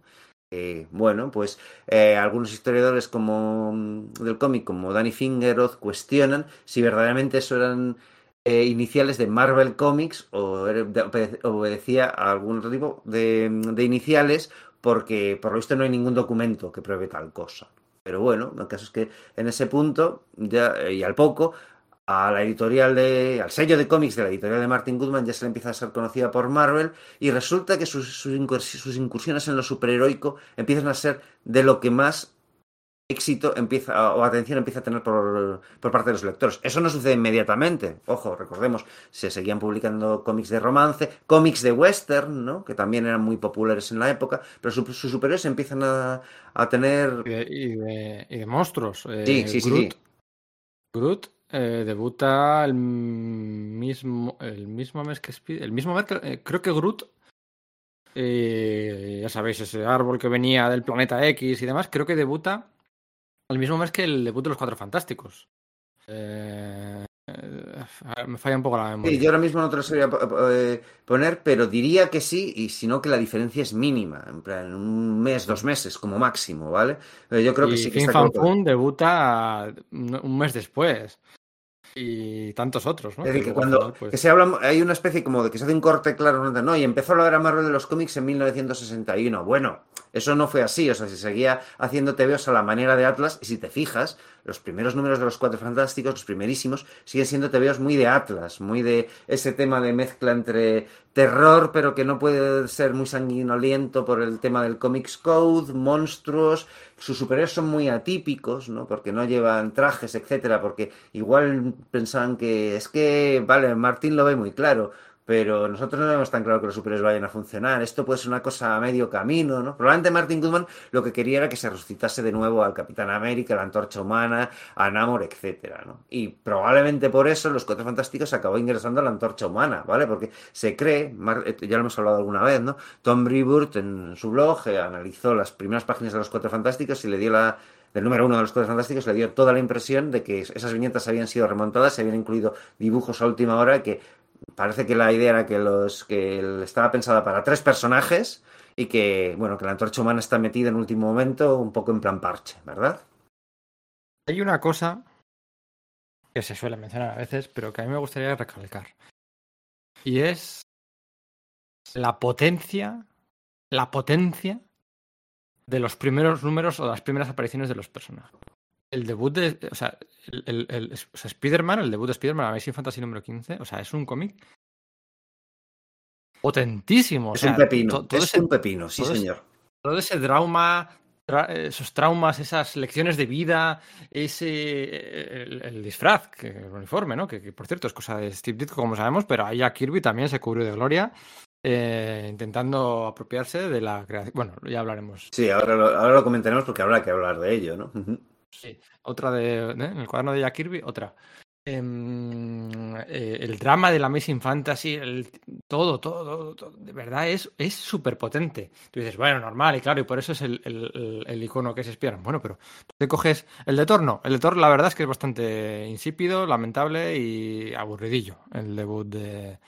El debut de. De Thor, sí, sí lo es. De Thor, ¿no? Quizás Eh, porque precisamente no es de la pluma de, de Stan Lee, sino de Larry Lieber, ¿no? Larry Lieber, el hermano, Claro. había estado en Corea, había vuelto y, eh, y a él quería ser artista. Y Stan Lee dice, mira, no te podemos dar trabajo como dibujante así de entrada, te puedo hacer eh, eh, guionista. Y, y Larry dice, bueno, pues es que yo, yo no sé escribir, ¿qué me estás contando? Stan dice, mira, no te preocupes, yo te, te enseño, porque además tus cartas desde, desde, desde- desde el ejército eh, se ve que escribes bien, lo único que, que no es capaz Larry de trabajar del mismo modo que Stan Lee, de dar una descripción verbal o breve para luego pasar a los a- para que los dibujantes hagan y, y desarrollen y desplieguen en viñetas de, de forma adecuada, sino que Larry solo es capaz de no, no es capaz de hacer esa construcción en su cabeza, necesita reflejar un full script, ¿no? que vaya viñeta a viñeta describiendo Sí, qué es lo que sucede, bueno, página a página. Sí, sí, pero bueno, aún así en, aún así en Iron Man, de nuevo, es súper potente. Es un pepinaco el primer número de Iron Man. Está todo ahí. Desde los flashbacks y la, que si era un mujeriego, un fantástico, un fantástico inventor de éxito, un bueno, ricachón, playboy multimillonario, todos, o sea, la- las frases que definen eh, la faceta de Iron Man están ahí. O sea, el drama de irte, que te secuestren. ¿No te recuerda que- eso a que- otro personaje anterior de Stan Lee, Pedro, del que hemos hablado hace un rato? ¿No es básicamente el mismo origen que el Un tío atrapado eh, por un régimen extranjero hostil a los Estados Unidos, que es atrapado junto a un científico, y ese científico, eh, bueno, en este caso, y más el, más el protagonista, crean la manera de convertirle en un superhombre y escapar y luchar contra ellos. Hay como que uno- unos cuantos paralelismos, ¿no? O sea, de que a mí me da la sensación, y eso es de Stan Lee, me refiero a Kirby no, no había participado. El primer número de Iron. Man está dibujado por Don Heck, ¿vale? Pero es cierto que el diseño del personaje es de, es de Jack Kirby, ¿no? Pero es que esas ideas... ah, o sea, yo diría que, que eh, vienen un poco de Lee, más que nada porque ya las había utilizado 20 años antes, ¿no? Sí, de hecho creo que también utilizó un Thor eh, como cuatro o cinco años antes en las cabeceras estas, pues no sé si en Pero Astonishing eso, Tales pero o eso lo- es cierto que, lo, que era cosa de Kirby, que era apasionado en la mitología nórdica. Ah, vale, sí, cierto. Es- ese, era, esa- ese Thor era cosa de Kirby, sí, Eso tienes es, toda la razón, toda la razón. sí, Y de hecho sí. había habido un superhéroe Thor en la Golden Age de, Fox, de la, de, de la editorial de Victor Fox, ¿no? O sea, que- entonces, bueno, pues ya sabemos que a la hora de, de crear superhéroes Marvel se tiraba mucho a decir, vale, ¿qué licencias y de personajes están libres en este momento? Vamos a adaptarlas, ¿no? Probablemente esa idea de ese Thor viniese de, de- los años 40, vaya. Eso es. Pero lo de Iron Man, la, la, la capa extra añadida de, la metralla en el corazón, eh, que es lo que el, bueno, pues eh, héroe de pies de barro, eh, eh, a tener problemas de corazón, pero luego cuando ya se cansan de hacer problemas de corazón va a tener problemas de, de espalda con el disparo de aquella pava, va a tener problemas de memoria, va a De morir alcoholismo en veces, medio, ¿no? coma, alcoholismo, o sea, al final es lo que luego le da. Y, y tú te coges la primera portada de Tales of eh, Suspense 39 y no te queda claro del todo que dentro haya una, una persona. No. eh, bueno, pues es- es- Yo, de hecho, la esto- primera vez que vi a Iron Man, eh, no sabía que había un señor dentro. Pensaba que era un robot. Mi, mi equivalente era su parodia, el, el latas del supergrupo de, de Super López. Entonces, me moló muchísimo decir, ostras, espérate, que es que hay un tío dentro, que es un disfraz de robot. ¿no? ¿Qué dice? Es que la portada dice ¿quién o qué es el- la nueva sensación superheroica de todas? Iron Man. Él camina, él vive, él conquista, ¿no? Y aparece ahí, con... o sea, tú dices, esto igual no hay una persona dentro, igual es... Bueno, sí, hay- se unas montando un robot, ¿no? Más que es que estén cogiendo las piezas de una armadura, eso es. Eso es. Entonces, eh, el, el primer, el primer número de, de Iron Man es muy potente, muy potente, ¿no? El drama de Hulk, tío. O sea, es decir, a mí el eh, primer número de Hulk me flipa. O sea, me, me flipa, de Está verdad. todo que sí. ahí, to- todos los secundarios, todo, todo, todo. Mm, La, la primera vez que una persona co- conoce la identidad, o sea, eh, son los, es que los primeros números son muy potentes, muy Y potentes. además y- hay, se ven ahí varios tics y tocs temáticos de Stan Lee, ¿no? En esos primeros números. Primero está, bueno, pues lo de siempre, ¿no? Hay, un, hay una recurrencia permanente de, en, en- en esos TVOs por varios temas. Uno es, por supuesto, la usurpación de identidad, ¿no? Siempre hay alguien que se hace pasar por el héroe y le hace quedar mal, y entonces el héroe, al héroe le- la sociedad se vuelve contra él, ¿no? Y tiene que ir a por el villano que le está, que le está eh, suplantando, ¿no? Eso es- y dices, bueno, claro, es que esos son ecos de la Guerra Fría de algún modo, ¿no? La, la usurpación del comunista, el que. Pero creo que no es solo eso, ¿vale? No creo que simplemente el tema de la infiltración comunista. Es que el hecho de que adopten tu identidad te da la sensación de que. No sé, eso, de que ahí. De nuevo, no quiero jugar a psicoanálisis barato, pero que es un tema que le preocupa a Stan Lee, ¿no? El asunto de alguien ha dicho algo que yo no he hecho, ¿vale? Y se me está juzgando por ello. Y luego además está, pues eso, el, eh, el tema de la redención. Eso es muy importante. En Spider-Man es bestial. Son héroes con pies de barro. Son personas que cometen un pecado capital y ese pecado les va a acompañar el resto de su existencia. Con Spider-Man es totalmente explícito. Pero con el Dr. Banner que crea esa bomba gamma que probablemente, a ver, es decir, Stan Lee eso no, no lo viese mal en ese momento, ¿no? Como decimos, era, era un ferviente anticomunista, pero el hecho de crear esa, es- es- es- ese arma de destrucción masiva va acompañando a Banner el resto de su vida, ¿no? El hecho de que es víctima de, esa, de, ese ser monstruoso que ha creado. ¿Quién es, qué cuál, cuál es el mayor monstruo? ¿Hulk o la bomba gamma, ¿no? ¿Cuál de los grandes pecados de, de Banner es mayor, ¿no? O para qué, por qué hablar de Iron Man, ¿no? O sea, que aunque eso se exploró mucho después, el hecho de que, bueno, espérate, es que ese tío estaba vendiendo armas, se estaba enriqueciendo con la, con la muerte de la, de la gente en, en conflictos bélicos y que, es decir, luego se hace, el hecho de que eh, Tony Stark se haga explícito el tema de, no, estoy purgando mis pecados, siendo Iron Man es posterior, pero está contenido ahí al principio, ¿no? Thor con ese tema de, no, es que... eh, es que era un dios que era orgulloso y Odín le ha condenado a tener una forma mortal más frágil, ¿no? De nuevo son incorporaciones, es- esos desarrollos suceden después, ¿no? Pero en muchos de, los casos no es así y están contenidos al principio. Spider-Man es el caso más flagrante, pero con los cuatro fantásticos, con Reed que comete ese error que, con el cual el blindaje de la nave eh, no es suficiente y sus, eh, sus compañeros a los que ha convencido, incluso ha convencido a su novia para que le apriete las tuercas a Ben Grimm que no quiere ir a ir al espacio y resulta que es el que peor parado sale de todo, de todo ello. Joder, es que te da la sensación de que eso de convertirles en celebridades y en superhéroes es una forma de de compensar al resto de sus compañeros de la putada vital que les ha hecho, porque les ha transformado en monstruos.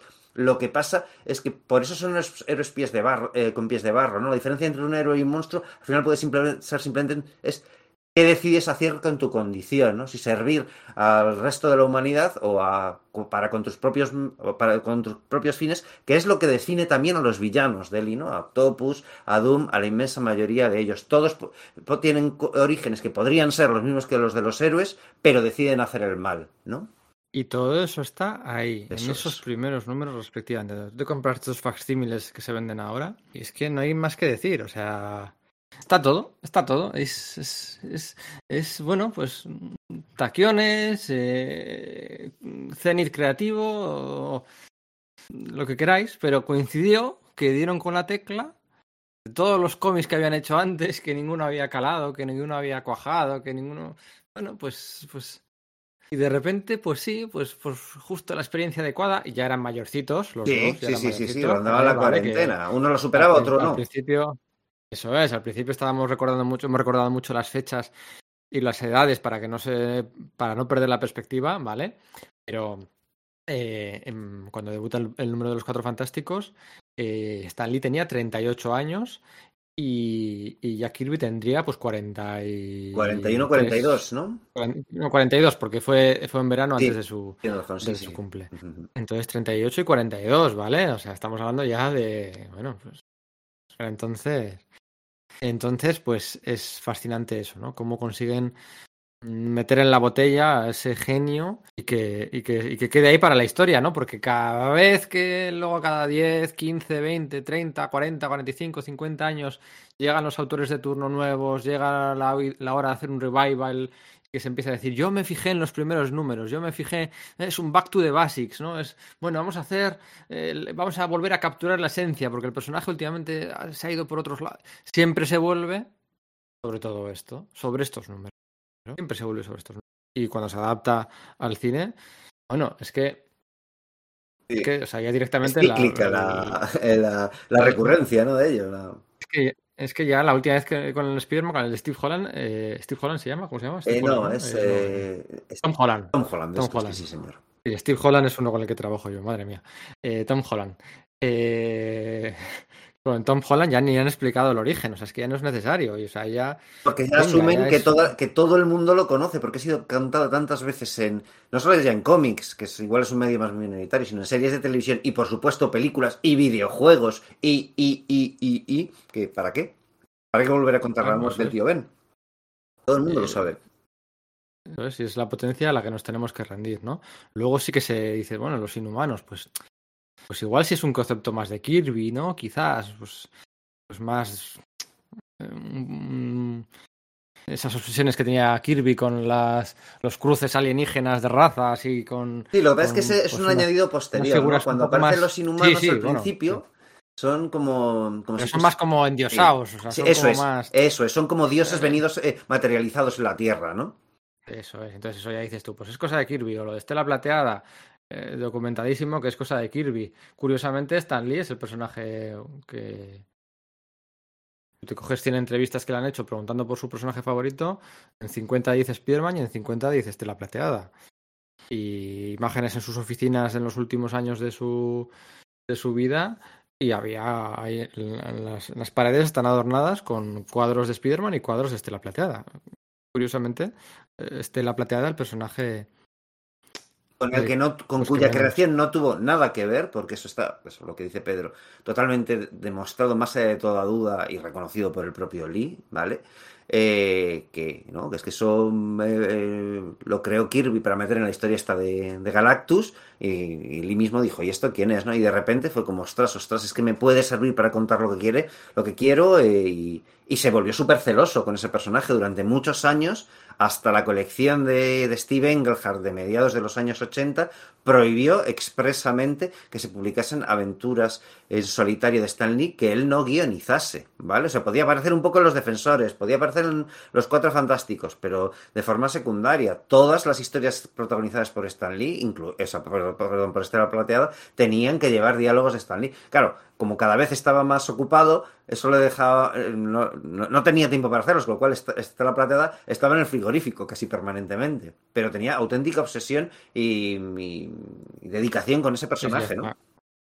hasta, que Shooter y Englehart, que bueno, pues eh, son dos figuras que bueno, pues siempre han estado por encima del bien y del mal, pues decidieron en el 87, ya también, con un día un poco de vuelta, ya en el 87 decidieron relanzar el, técnicamente el volumen 3 de Estela Plateada, ¿no? Ujú. con ese con ese inicio cómico, eh, sí, ¿por qué no? Cómico, en el que en el que rompen la maldición por la cual Estela Plateada no podía salir de la Tierra de una forma, eh, como os digo, súper cómica, ¿no? Tan brillante como, como, como bien te estaba ahí delante de nuestras narices todo el tiempo y.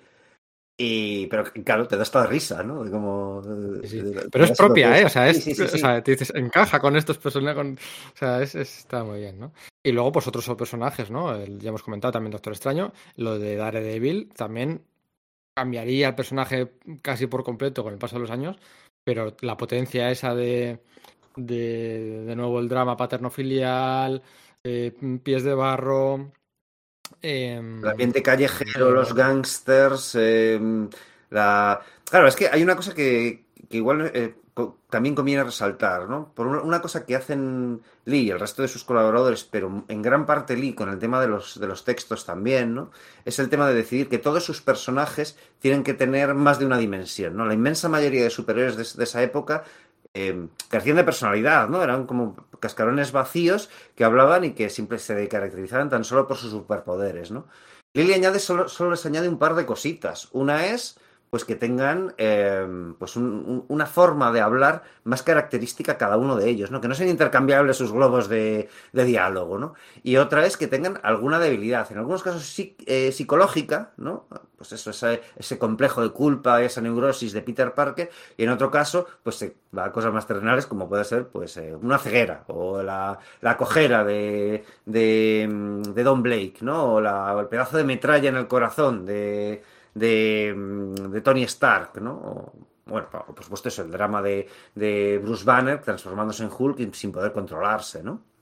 El, el primer número de Daredevil está hecho con Bill Everett, que no se nos olvide. Eh, bueno, pues. eh, Creador de Namor. Historia, historia de la Casa de las Ideas, eh, como creador de Namor, y pues antiguo conocido de, de Stan Lee. O sea que también otro al que, al que mm, dio trabajo durante muchos años más. Y lo que pasa que el, Bill Everett iba a tener un mal final. Sí, en los años una 70. mala. Una mala. Un mal final, un mal tramo final de vida. Sí, a pesar de ser un artista que a mí me sorprende, yo le descubrí hace no demasiados años, me refiero que no es que sea fan suyo desde los nueve años, sino que hace 10, 15 que me empecé a fijar verdaderamente en él.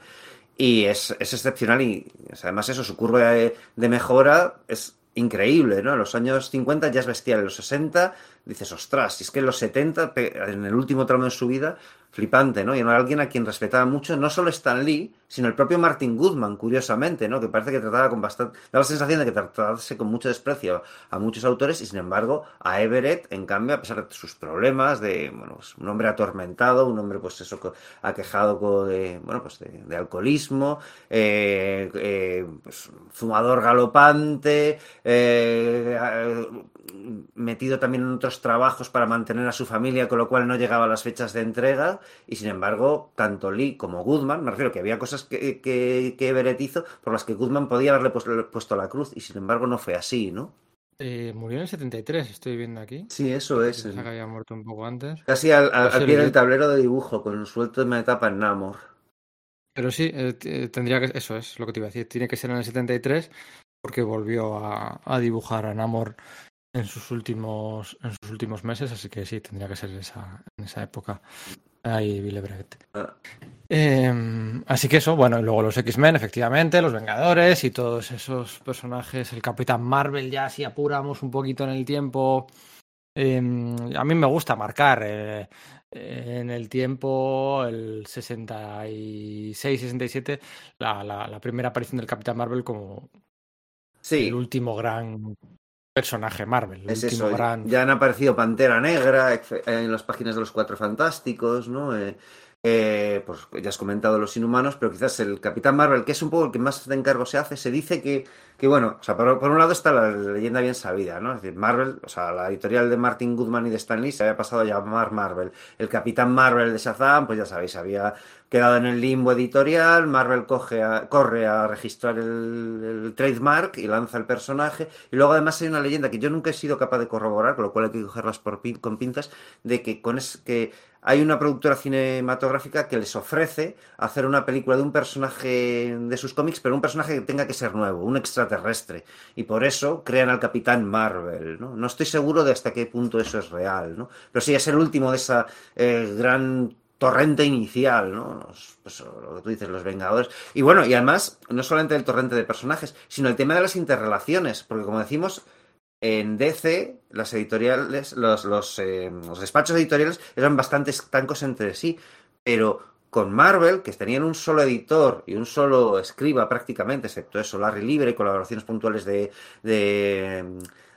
eh. Robert Bernstein y de incluso de, de Jerry Siegel, el creador de Superman, ¿no? Eh, casi todo lo escribía él, pero sobre todo él editaba todos los títulos, lo cual le permitía hacer una cosa muy curiosa y que al final es una de las señas de identidad del universo Marvel y que sí que creo que es prácticamente debida solo a Lee, ¿no? Es el tema de la interrelación. No solamente que se juntasen varios de ellos en un grupo llamado Los Vengadores, no. Ni, ni, es, ni títulos como World's Finest de DC en que aparecían Batman y Superman permanentemente juntos, ¿no? Sino que unos personajes empiezan a aparecer en colecciones de otras y que hay historias y narrativas que si vas siguiendo se van saltando de un título de Marvel a otro. Está lo de Namor, que empieza los Cuatro Fantásticos, pero luego salta a los Vengadores, luego aparece en los X-Men, en los Strange Tales de, de, de- protagonizados por la Cosa y por, y por la Antorcha Humana, ¿no? Son TVOs que salieron con muy poca diferencia de sí en el tiempo. O sea, claro, todos los tenemos en mente, ¿no? Pero cuando te pones a reconstruir, te das cuenta de que mes a mes iban sucediendo cosas y que se hacían referencia de unos títulos a otros, ¿no? Obviamente, eso es una, una estrategia de marketing, ¿no? O sea, que si tienes un título muy popular y promocionas a, a otros menos populares, esos menos populares se van a quedar beneficiados, ¿no? De, esa, de, bueno, pues de esa mención y un autor, y un lector que no conozca Pongamos a Spider-Man, al ver la portada del número uno y aquí salen los cuatro fantásticos, que es un personaje que son los personajes que sigo, se anima, se anima a comprarlos, ¿no? O si Hulk aparece en un número de los, de, de los cuatro fantásticos, se anime a comprar la colección y vaya, sea tarde porque la han cerrado ya, porque la primera colección de Hulk, pues bueno, duró solo seis números, ¿no? Pero el caso es que sí que hay un, un interés, una, un despliegue creativo ahí, ¿no? Ese, esa... Carlos, hay, hay, hay, una cosa que has dicho que me parece clave, ¿no? Es en el contexto de ese, como has dicho, ese mes a mes, ¿no? ¿Cómo, cómo se notaba eso mes a mes? Porque siempre, muchas veces, yo, yo veo a gente hablar de eh, Black Panther, ¿no? Pantera Negra, el primer su- superhéroe negro de, de, los cómics, ¿no? Y lo cuentan como casi como, como hecho puntual, ¿no? Pero bueno, hecho puntual, pero es que luego eh, sigue Stan Lee introduciendo eh, personajes negros, ¿no? Eh, eh, Ya había Robertson, ¿no? Claro, eso es, que es- y eso es sin Kirby, porque puedes, porque también hay, hay, eh, Eso es. claro, eso es, ¿no? Porque dices, Por eso eh, he puesto ese ejemplo. Claro, sí. muy bien puesto, porque eso es con John Romita Jr., ni siquiera es, eh, perdón, con John Romita padre, ¿no? Puedes decir- porque puedes decir, no, bueno, ya viene introducido a Gabe Jones en los comandos aulladores de Nick Furia, ¿no? Que era un personaje de color, y dices, bueno, es que eso igual era interés de Kirby. Kirby ni recordaba ese personaje cuando hablaba de, de Pantera Negra y de crear personajes negros, ni siquiera lo recordaba. Y sin embargo, pues lo que dices, mete a Roy Mete a un científico en un episodio de, Estela Plateada, un científico negro que habla de, de sus problemas raciales, ¿no? Mete a Bill Foster, el que luego sería Goliath negro en Los Vengadores. Me- crea al halcón con, con Jim Collan también, ¿no? O sea que no es solo una cosa de Kirby, porque a veces se acusa a alguien, no, es que era racista y simplemente estaba tirando del, del- carro que, que en el fondo, o sea, estaba a lomos del carro que estaba tirando Jack Kirby en ese tema de los, del, de estar inmerso en los avances sociales de la época, porque estamos hablando de los años 60, un momento crucial para los derechos civiles de los afroamericanos, y Stan Lee, sin ser ningún bolchevique, sin embargo sí tenía una sensibilidad de liberal y que, bueno, pues llevaba un poco a caballo todo esto, ¿no? Que también fue parte del, del, del éxito de los cómics Marvel, ¿no? El hecho de que esa juventud contestataria, eh, pues veía que no, no tenía por qué renunciar a los tebeos de su niñez porque, porque estaban acompañándole sus intereses como adultos, ¿no? Brian, Brian K. Vaughan, que es uno de los autores que a mí más me chiflan de, de los últimos 20 años ya, es el primero que en sus historias nunca se moja. O sea, te plantea un dilema, pero él luego, sí, no, el- si, si arreglamos el cáncer del mundo, si la guerra de, entre Estados Unidos o Canadá, eh, si el no sé qué, no sé pero luego él no se moja, él no toma partido, él no, él no, Mira, Él no Ex Máquina. ¿no? El, el personaje central. No, no soy demócrata ni, ni republicano. Eso es.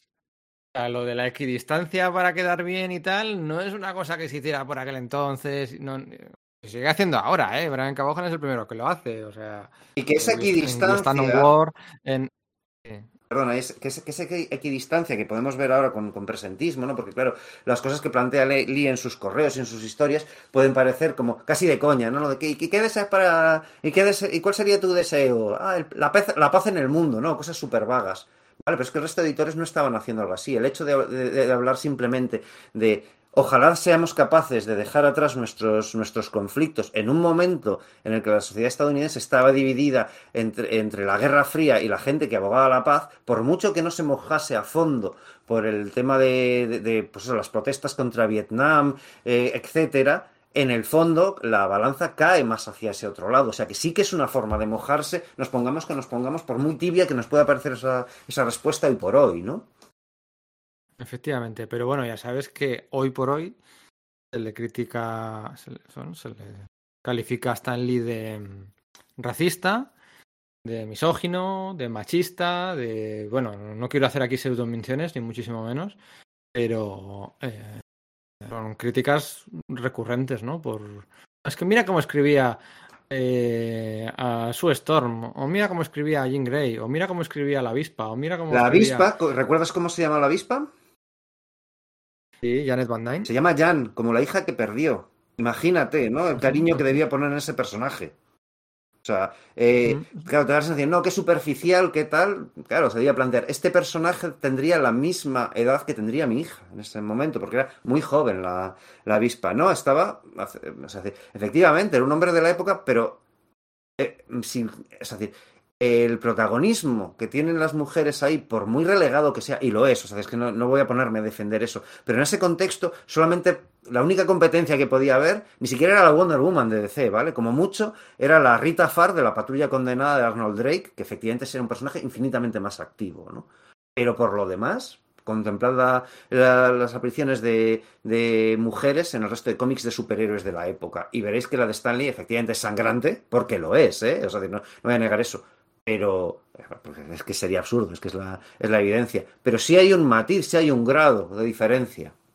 La defensa que hace de esos Eso es. personajes.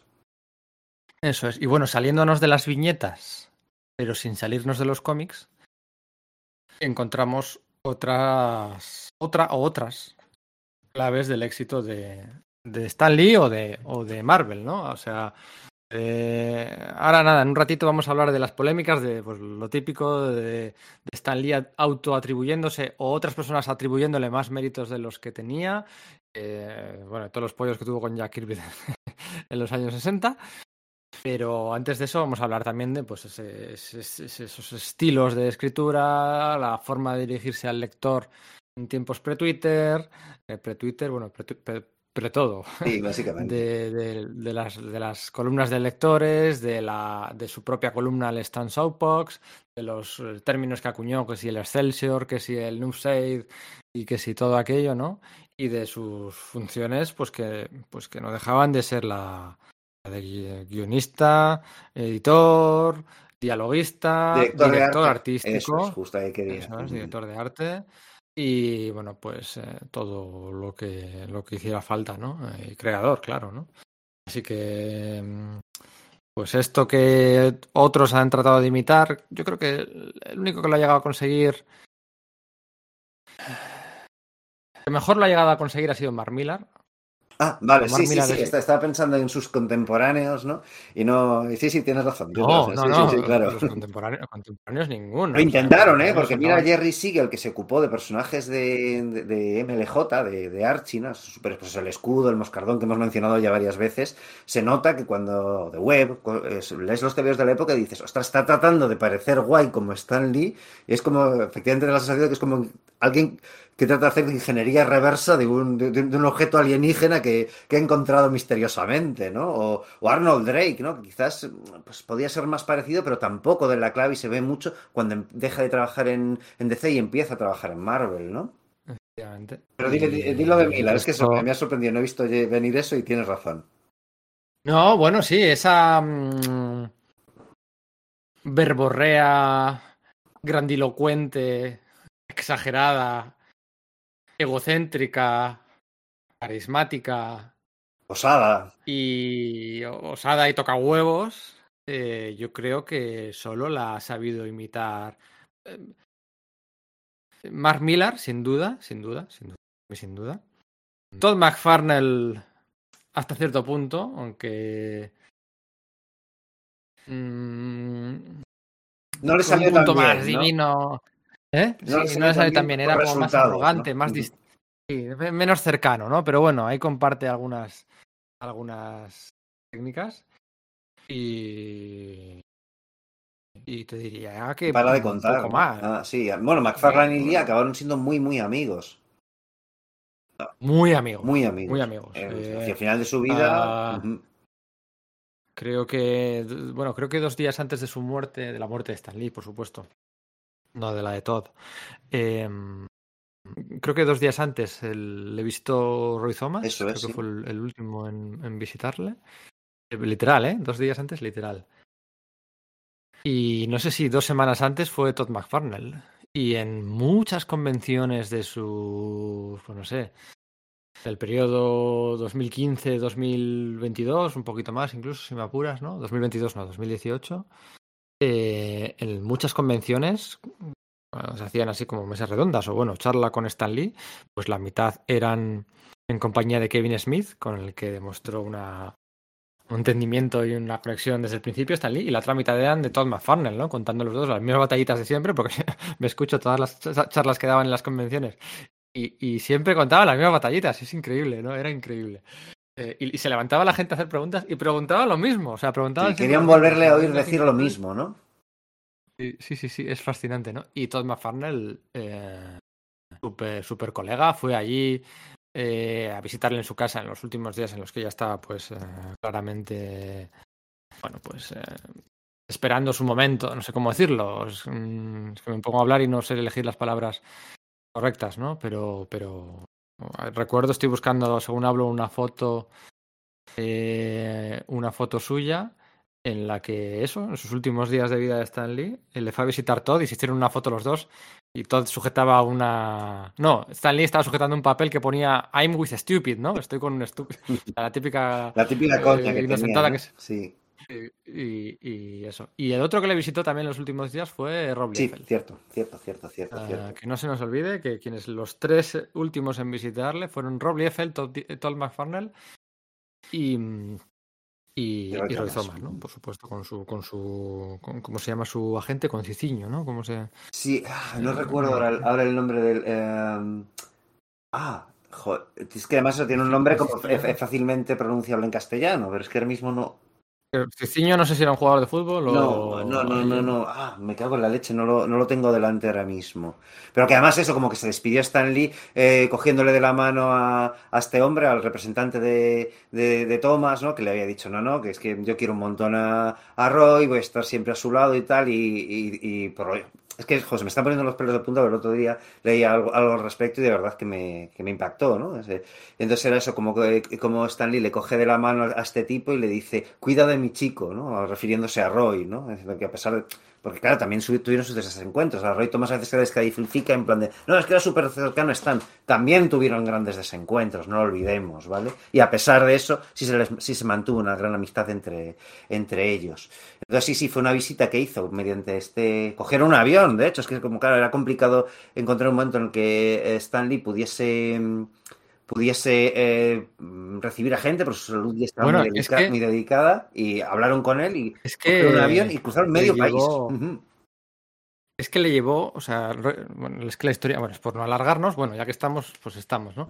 Eh, sé que le, mm, su agente, que es que estoy buscándolo y no lo encuentro, eh, Cici- Ciciño, pero Ciciño creo que era un jugador que jugó el Madrid. Sí, es que eh, lo he leído hace poco y no, no es exactamente ese nombre, pero será algo por el estilo. No, no, no, no localizo el, el nombre de esta Cada vez persona. que se peleaban Neil Adams y Roy Thomas en, eh, eh, por lo de la guerra Crier School, que se peleaban cada dos por tres, mandaba un comunicado de Roy Thomas a través de su, agente y siempre aparecía el nombre de la gente en todas las notas de prensa y da igual. Eh, que mm, eh, le llevó a Roy Thomas a visitar a, a Stan Lee por sorpresa por el cumpleaños de Roy Thomas. Sí, El cumpleaños de Roy 22 de Thomas es en noviembre. noviembre.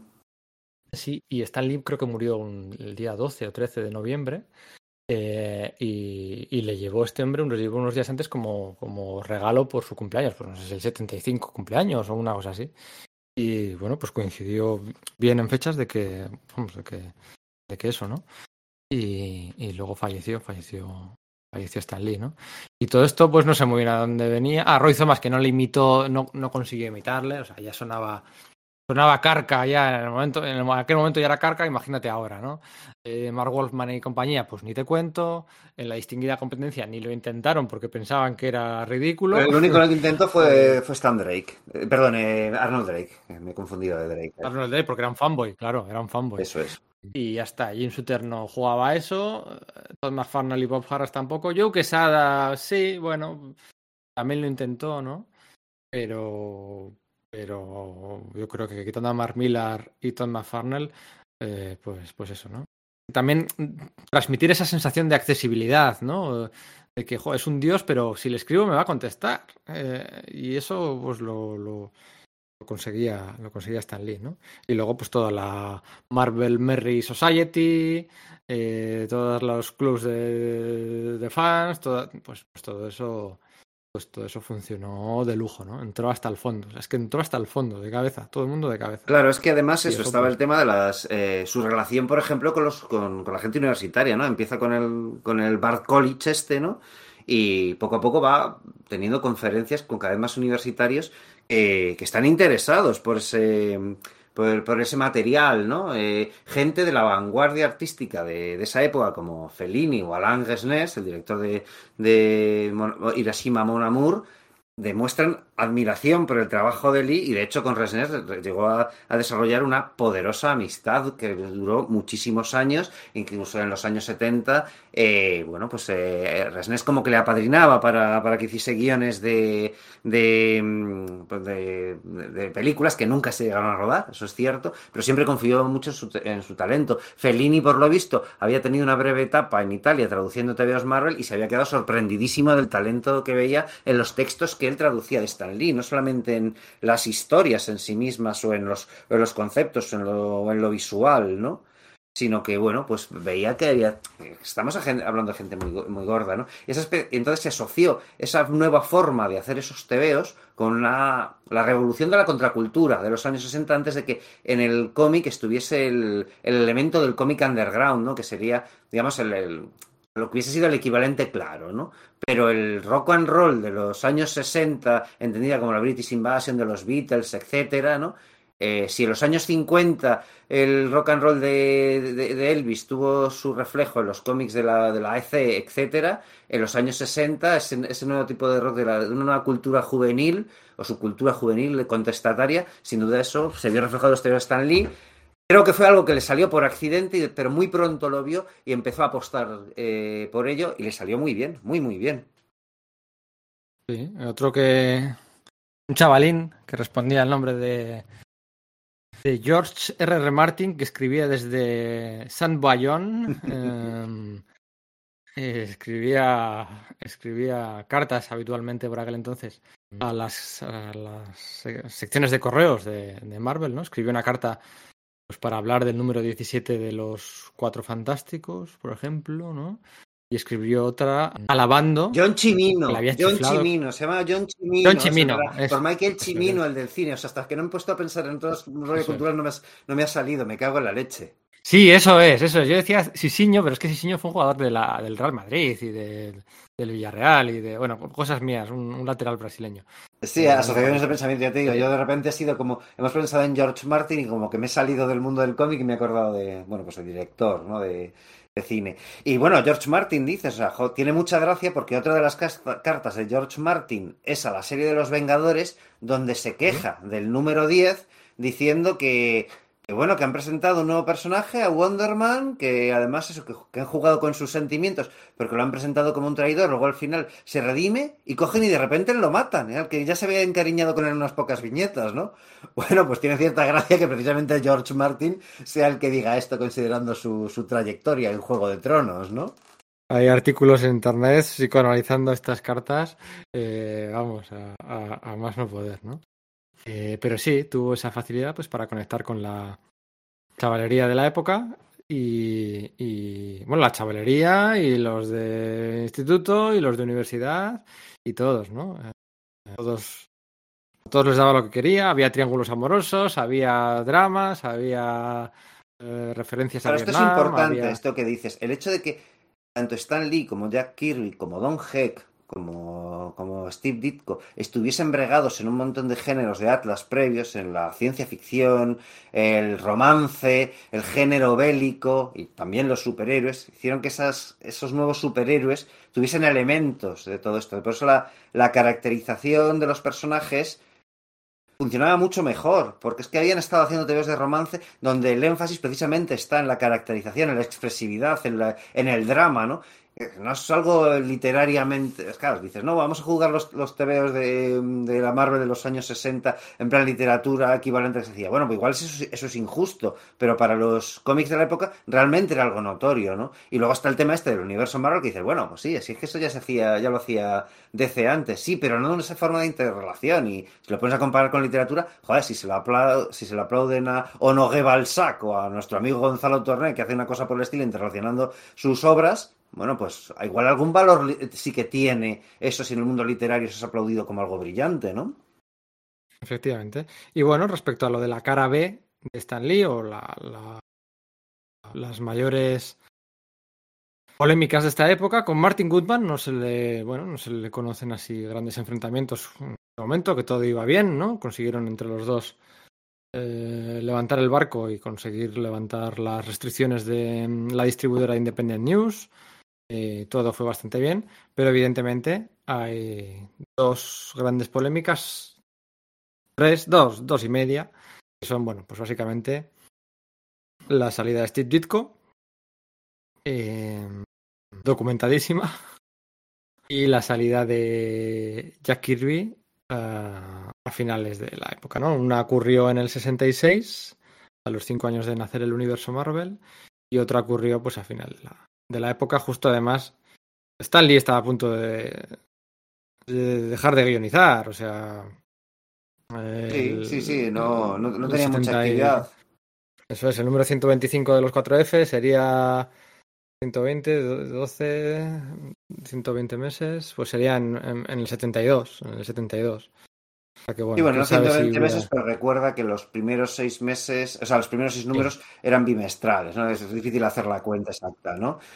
Pero bueno, eh, yo tengo que decir que hay, hay una, una hay una que, pre- que precede a la de a la de Ditko y a la de la de Kirby, de la que igual conviene hablar solo un minuto, no mencionaré mucho, que es con Wally Wood, ¿no? Con Wally Wood sucede lo mismo. Wally Wood, mítico autor de la EC, pues llega a Marvel, se reinventa a Daredevil, básicamente, y tiene una fuerte queja porque dice que, bueno, que es que Stan Lee no le proporciona guiones, que él tiene que hacer el plot, con lo cual pide que sea acreditado y que se le pague. Entonces, cuando se le, no se le paga, pero por lo menos se le acredita, pero los créditos Stan Lee me- lo hace con un poco de sorna, pues eh,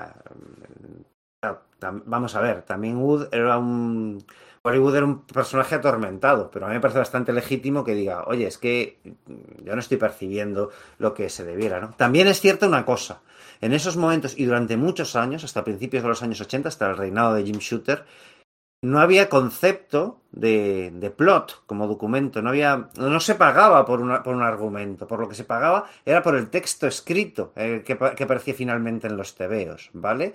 Entonces, no es- claro, esos documentos no existen en, en Marvel apenas, excepto breves sinopsis, ¿no? Como, bueno, pues ya sabemos la, la famosa esta que salió en los años 60 de la que la propuesta de, de Stan Lee para los Cuatro Fantásticos, que luego hay mucha gente 70. 70, es verdad, sí, sí, sí, pero, pero no, a lo que, a lo que veo es que eh, Roy Thomas afirma haberla visto en los años 60, que es una cosa, Ah, no bueno, sí, posteriori, pero Roy Thomas dice, no, no, no, perdona, eso yo lo vi, lo vi con mis propios os- ojos, ¿no? En momentos anteriores a las polémicas que, que hubo, ¿no? Cuando acababa de entrar en la, en la redacción, ¿no?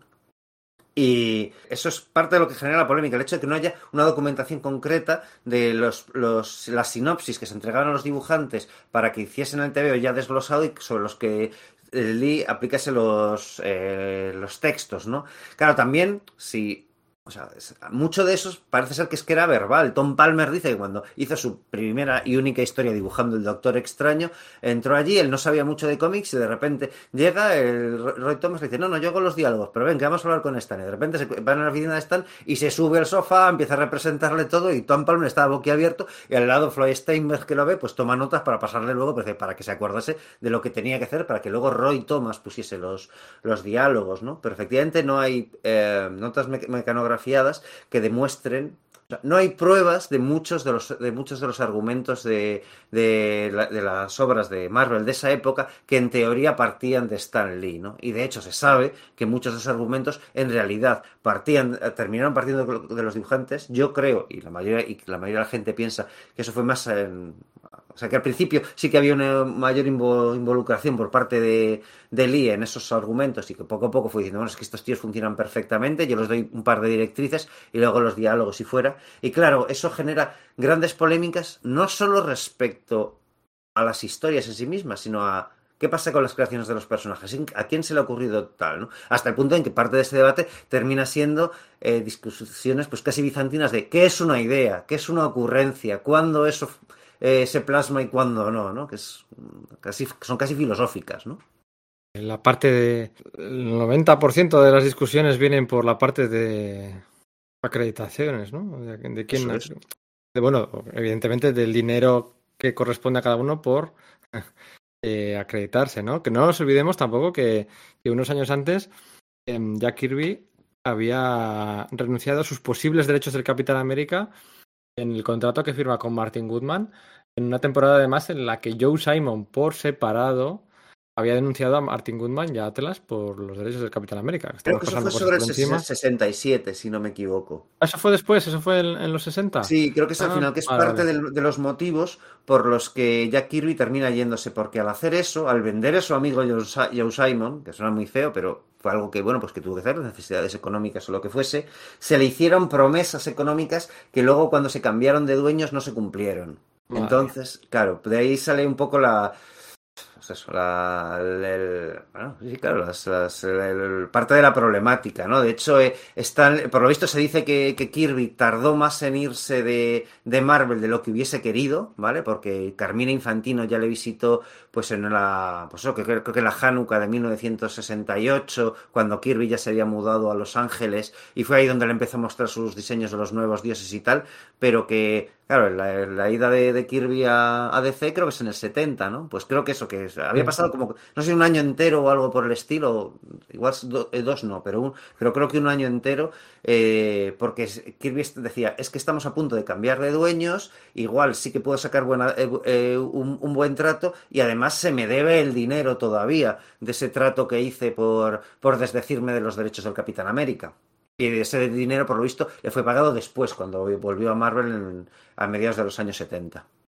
Bueno, y de la polémica con Steve Ditko, pues, ¿qué decimos? Si es que Sí, me ha manido donde los haya, ¿no? Bueno, Sí, Un distanciamiento personal, distanciamiento ideológico, porque, bueno, pues eh, por lo visto Stan Lee se lee los libros de Ayn Rand y se los pasa a Steve Ditko, oye, mira qué guay esto, y Steve Ditko los pilla y le y se obsesiona un poco con ello y queriendo seguir a rajatabla ese tema, ese, código, pues empieza moral, ¿no? Que de esa filosofía objetivista, pues encuentra, empieza a encontrar más y más puntos de choque con, con el enfoque desenfadado y que le parecía pues chapucero de, de Stan Lee, ¿no? Con respecto a cómo plasmaba a sus héroes. La que era precisamente la gracia y el enfoque de los TVOs Marvel, el hecho de que fuesen eh, héroes con pies de barro, a Stan Lee, le- perdón, Steve Ditko no le parecía bien, ¿no? Llegó un punto en que dejaron de hablarse, ¿no? Parece que primero Stan Lee dejó de hablar a Steve Ditko, entonces Ditko ahí como que dio el, el- el vuelco y fue radical y fue como, pues no te hablo en absoluto. Él llegaba, entregaba sus páginas a Sol Brodsky y Sol Brodsky se las pasaba a Stan Lee, era quien, quien rellenaba los textos, pero llegó un punto en el que no había interacción en absoluto. y que cuando además iba Steve Ditko a las oficinas, Stan Lee aprovechaba para bajar a por tabaco y no cruzarse en los... Y En los a- ir a por tabaco, que esa- como hemos dicho antes, Stan Lee no fumaba. Las fotos esas con, con- que, que te- que tenía Sí. con pipa o encendiéndose puros con billetes eran de palo. También te digo, cualquiera que trabaje o que haya trabajado en una empresa grande hoy en día, eh, la- muchos jefes, mucha gente están a matarse entre ellos y a, y a pisarse. ¿Y quién no ha criticado en la máquina del café a los jefes, a los compañeros? Y, bueno, pues eh, con unos empatizas más y con otros empatizas menos. Y al final el problema de estos dos era que no sintonizaban, que no empatizaban y que no había química eh, personal entre ellos, porque laboral, la, bueno, laboral depende de dónde, ¿no? Pero vamos, que eh, tampoco quiero ser simplista y aquí eh, apelando a un ley de vida, es ley de vida, pero va mucho por ahí, o sea, El problema es que eso luego Bueno. genera el problema, eh, la, la historia de, de la atribución de los méritos creativos, ¿no? Y como no hay documentación y que se sabe que la, que la, que la parte de Ditko y de, y de Kirby, etcétera, era mucho más activa que meros ejecutores de los guiones de Lee, ¿no? Como igual si podían ser Me voy a decir Dick Ayers, ¿no? Y el, creo que el, que, el, caso de Dick Ayers es interesante, porque, por ejemplo, Dick Ayers, en una introducción de un Marvel Masterworks, por lo visto cuenta una vez en la que a Stan Lee no se le ocurría nada, él puso el plot y luego no se le acreditó, ¿no? Eh, y este, se le reclamó a Stan Lee y Stan Lee, pues como que le sentó mal que, que le viniese con eso, ¿no? Que parece una postura como que bastante de ogro, ¿no? Por parte de Lee. Pero claro, si Dick Ayers se queja de un solo número, Igual significa que el resto sí que estaban ploteados por parte de, de Lee, ¿no? Por ejemplo. Que claro, no es el caso de, de, de, la, de, las obras de verdadera importancia en el universo Marvel, como son los Cuatro Fantásticos, eh, Spider-Man, y luego, bueno, pues quizá los X-Men, Iron Man, el Capitán América, etcétera, son menos importantes. Eh, dentro de un orden, quiero decir, ¿no? Es decir, los Eh, Cuatro en Fantásticos los- en los tenemos son 15 otras antes.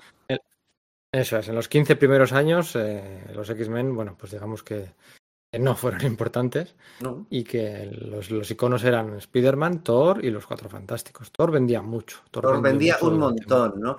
Y ahí yo creo que tiene que ver mucho, efectivamente, yo creo que tiene más que ver el, el enfoque de Kirby, porque creo que el, que el tema mundano y de, y de diálogos de Stan Lee se cede un poco, sí, se habla de, bueno, pues esa prosa, digamos, inventada pseudo medieval que, que le mete, que mola un montón, ¿no? Al principio, de hecho, no está esa prosa, es poco, va avanzando poco a poco, al principio son solamente Odín y los suyos los que hablan así, luego Thor termina hablando así, Tampoco es una invención de Lee, es decir, el, Shining Knight, ¿no? El caballero brillante este de los años 40 de los ciertos soldados de la victoria, ya hablaba así, ¿no? Pues Lee simplemente pues recoge eso, más sus, siempre le gustó mucho Shakespeare, más sus aspiraciones shakespearianas y tal, pero creo que es lo titánico de, de, Kirby lo que realmente, esto es una opinión personal, ojo, ¿eh?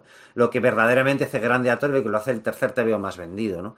Sin embargo, sí que creo que en los, tanto en los Cuatro Fantásticos como en Spider-Man, la caracterización de, de Spider-Man y, de, y de- todo el reparto de, de la primera familia Marvel, ¿no? Son, son fundamentales para su arraigo y su popularidad, ¿no? Obviamente, es- y esto es obvio, es que, claro, a veces parece que, esté poniendo más peso la parte de Lee, pero es que el otro me parece evidente. Sin una parte eh, tan potente como la de Lee y Ditko, eh, Lee no tiene eh, material sobre el que trabajar y desplegar lo suyo, ¿no? O sea, la- el primer motor quizás ahí de- del éxito es ese, pero lo que consigue que realmente resuene, o, o- no lo que consigue realmente, sino que, que una de las contribuciones vitales a que resuene en, entre el público están en esa, en esa complicidad que había entre los lectores y, eh, y la editorial, que no la había tanto en DC, o sea, sí, Julie Schwartz había tratado de hacer cosas por el estilo en los años 50, ¿no? Acreditaba a sus lectores. También se ha dicho muchas veces, eh, perdón, a sus autores, también se ha dicho muchas veces que Stanley fue el primero en acreditar a sus autores, y eso no es cierto, me refiero.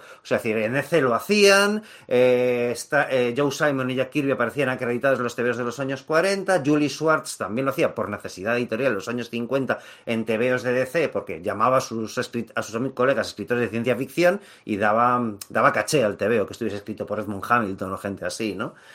Luego tuvo que dejar de hacerlo porque como empezó a trabajar por la oficina de Jack Schiff, que tenía el trato este con Bob Kane de no, eh, solamente puede figurar Bob Kane, pues poco a poco fue haciéndolo. Pero Julie Schwartz también trataba de cautivar, o sea, de captar ese espíritu de las de los correos de Amazon Stories de las, la revista esta de ciencia ficción de Hugo ah, Gernsback de los años 20 y tal, para hacer algo por el estilo más familiar, pero no al pero no consiguió destilarlo, o sea, puede que fuese, no fuese una idea original suya, pero Lee es el que consigue, mezclando cómo lo hacen en EC, cómo lo hace Julie Schwartz, más su propia percepción de cómo se puede hablar con la gente más joven de los años 60, comunicar y que la, y que la, eh, con, la, con la audiencia y que la audiencia responda y que sea no un monólogo o unas respuestas serias a cuestiones, digamos, triviales, sino que se hablen de que era básicamente como el equivalente a los foros, ¿vale? De internet, lo que había en los, en los, en los, TVOs de- en los correos de los TVOs de Marvel, ¿no? Y eso, claro, genera que los, que, los lectores estén mucho más pendientes, ¿no? Eso es. Eh, una pregunta que se me acaba de ocurrir y de la que no me surge la respuesta de forma inmediata. Eh, ¿En qué momento se empiezan a hacer anuales de los cómics? Ha- Hablo en general, ¿eh? No solo de Marvel. O- Hombre, Marvel es en el 1963, porque se- el primer anual de los Cuatro Fantásticos Sí, se publica el sí. mismo día que el de los que el primer número de los X-Men, el primer número de los Vengadores. Sí, sí, pero me refiero, ¿se hacían anuales o sea, en otras series y en otras editoriales? Honestamente no lo sé. No tengo, no, no, no lo sé, nunca se me había ocurrido rastrear ese dato. No, no, no, vale. no puedo decirlo. Sé que, por ejemplo, en el Reino Unido era muy frecuente, ¿vale? Es decir, se publicaban, de hecho, en tapadura.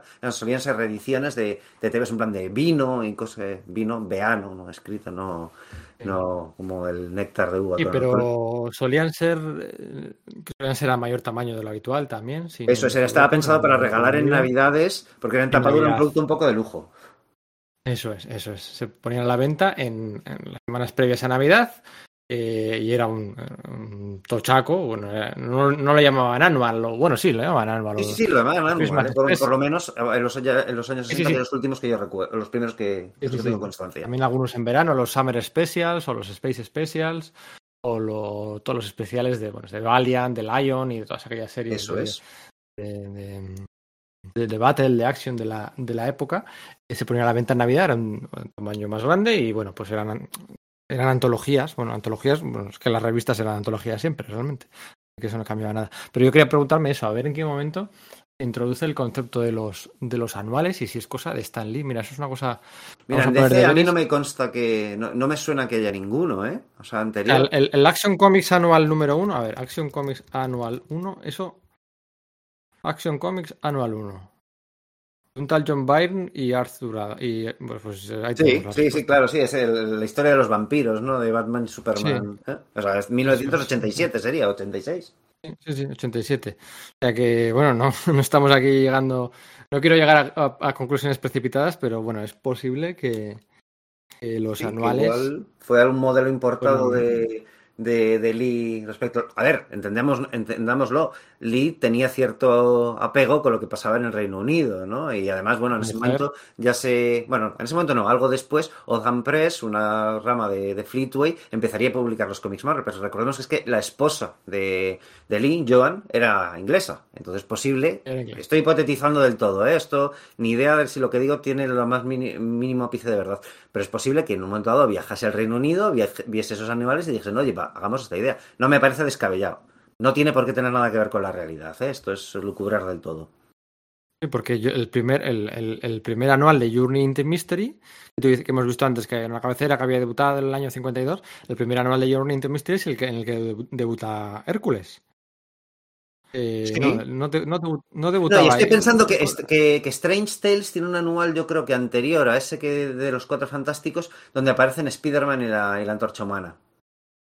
Ver, Me parece que es anterior, no estoy muy Bueno, seguro. pero es, pero es cosecha de Stan Lee, quiero decir. O sea, bueno, da igual. Espera un segundo, sí, me parece que ese es un Eh, Strange, anu- Strange Tales anual 2, así que debería haber un Strange Tales anual 1 que a lo mejor es anterior. Un segundo, que voy a mirar eso, ¿vale? Dame, eh, joder, es que... Sí. Pero Per- bueno, que también sería cortesía. También sería cosa de Stan Lee, en caso de que eso sea así. O sea, la, la pregunta realmente es si otras editoriales hacían anuales antes de que lo empezara a hacer Atlas o Marvel de Stan Lee. Sí, Esa sí, es la. A ver, un segundo, a ver si consigo... A ver, eh, hay un Strange Tales... Ah, pero sí, es de 1962 también. De, por lo tanto, es plenamente de... Ya no ya de Atlas, sino de Marvel, ¿no?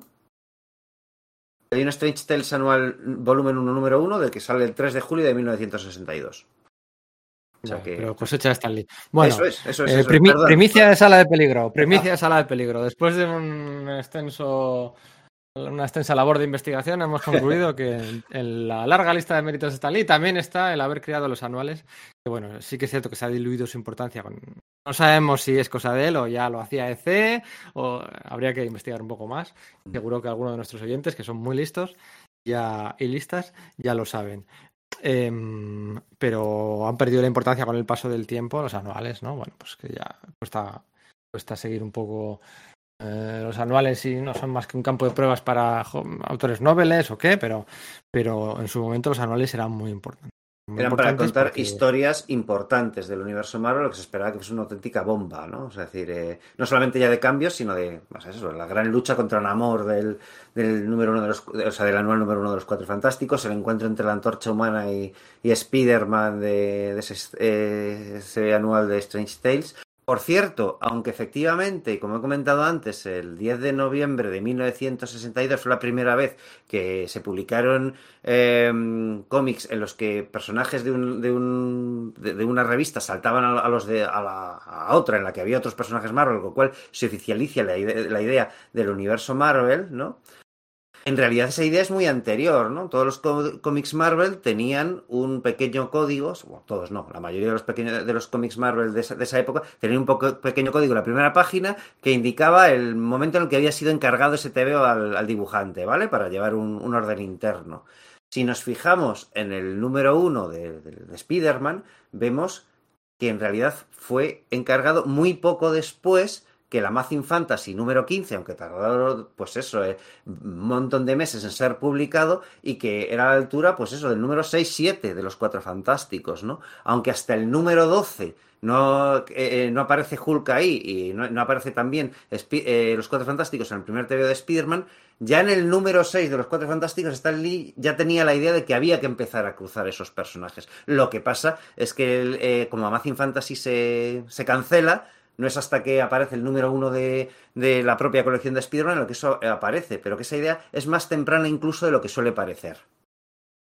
Bueno, pues vamos rematando, rematando los años 60, ¿no? Eh, muchos cómics, eh, muchas cosas, evidentemente, que se quedan en el, en el tintero. Eh, todavía, a pesar de todo, DC Comics seguía vendiendo más que Marvel. El sorpaso estaría a punto de llegar, sería jugada maestra que quedaría para la historia, eh, orquestada por, por, por, Martin Goodman. Y bueno, pues han quedado muchas cosas por comentar, ¿no? La eh, llegada de Roy Thomas, eh, llegada breve de Denis O'Neill, también a Marvel, eh, todas las entrevistas que concedía Stan Lee a, bueno, pues, periódicos generalistas, en las que, bueno, en los reportajes se omitían eh, los nombres de sus colaboradores y, y la lengua, el lenguaje, la gramática, el léxico daba a entender como que las creaciones eran cosecha, todas ellas de, de Stan Lee. Eh, cambiaría Stan Lee también físicamente, empezaría a cambiar físicamente y se aproximaría más a la, a la imagen con bigote, con gafas eh, tintadas, con pelo que, que, eso es que, que, que, más ha perdurado, ¿no? Que, que, vemos hoy en día, bueno, pues en cualquier Funko Pop, en cualquier muñequito, en cualquier película, en, yo qué sé, es, es, que ya es marca de la casa, ¿no?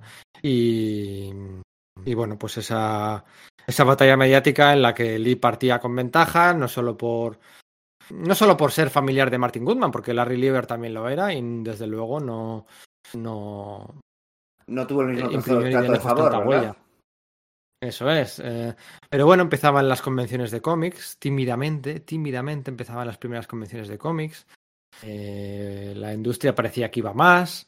Entonces eso favorecía que eh, muchos fans eh, al crecer pues montaban sus convenciones de cómics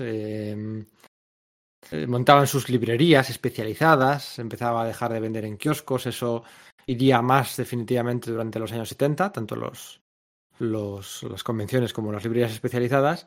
Y, y por qué no, por qué no uh, llevar los personajes, los cómics y los conceptos Marvel a la gran, o bueno, a la pequeña, pero sobre todo a la gran pantalla, ¿no? Que esa iba a ser un poco la misión de Stan Lee durante los años 70 en los que cambia por completo de residencia, cambia de costa, cambia de costa por completo para acercarse más a, bueno, pues donde se cuecen las habichuelas, ¿no? De Hollywood, en la, en la costa californiana. Y eso le va a alejar del bullpen, ¿no? Va a tener siempre una oficina dentro de las plantas y los edificios siguientes de, Marvel Comics, ¿no? Hay planos documentados con caricaturas y con y con bueno pues con, con, notas a pie de página de cuál era la oficina de cada de cada mmm, empleado de Marvel y siempre en esos planitos que aparecían en los cómics o en las revistas de Marvel hay una hay una oficina reservada para Stan Lee al lado de la de editor en jefe, ¿no?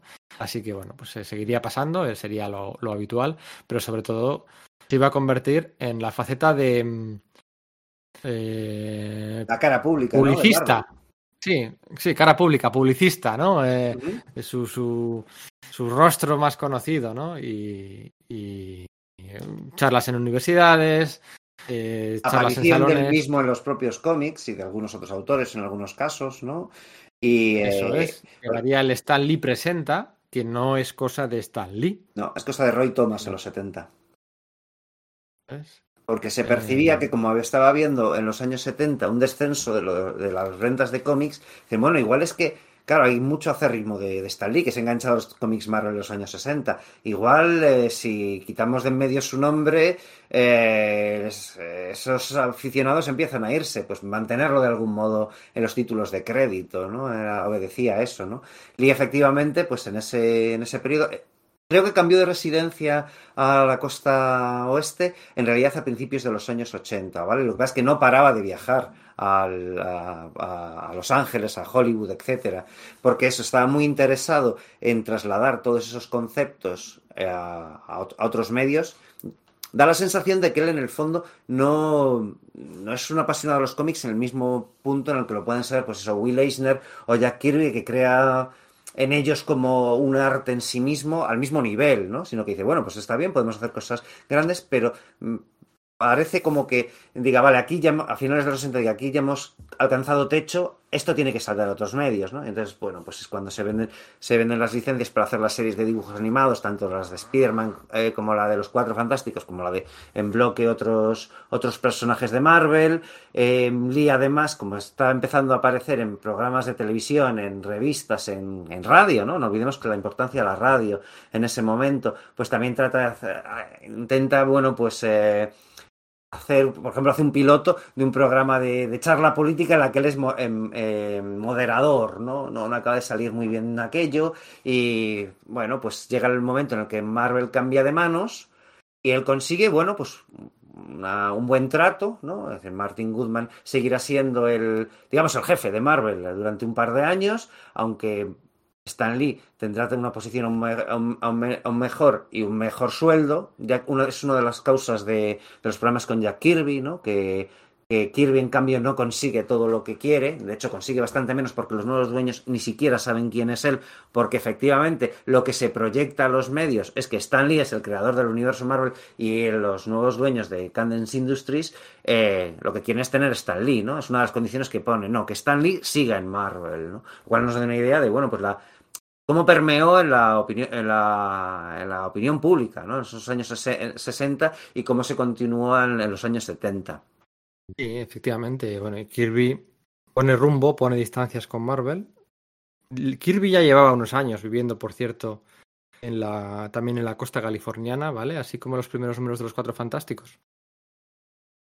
Habían, habían sido hechos cuando él estaba todavía viviendo en Nueva York. Que Se marcha a vivir a California pues a mitad de la década, ¿no? Entonces también eso pues, contribuye a ese distanciamiento eh, no solo laboral, sino personal, ¿no? Ujú. A- Em, Al haber distancia física. pasó- Porque, Claro. porque, bueno, es verdad que aunque no. Kirby vivía en Nueva York, vivía lejos de la oficina y se pasaba solo un par de veces por, por, por allí, por, por Marvel, pero en realidad es más fácil el, el contacto, ¿no? Es decir, que bueno, que todo esto que a veces se plasmaba en los cómics del Bullpen como una oficina en la que estaban trabajando todos los, los eh, artistas de Marvel, era una ficción que Marvel, o sea, que Stan Lee creaba, ¿no? Para, bueno, para, para generar, para transmitir a sus, a su audiencia, pues esa idea de, no, es que somos una, una alegre familia trabajando junta, ¿no? Hay que entender que es eso, que es que la, el sello de cómics de Martin Goodman no tenía promoción ninguna eh, y, Stan Lee decidió ah, eh, tomar eso, o sea, esa función por sí mismo y llevarlo hasta sus máximas consecuencias, ¿no? Pero digamos que en la oficina aquella habría personalidades distintas como las hay en todas las oficinas del mundo.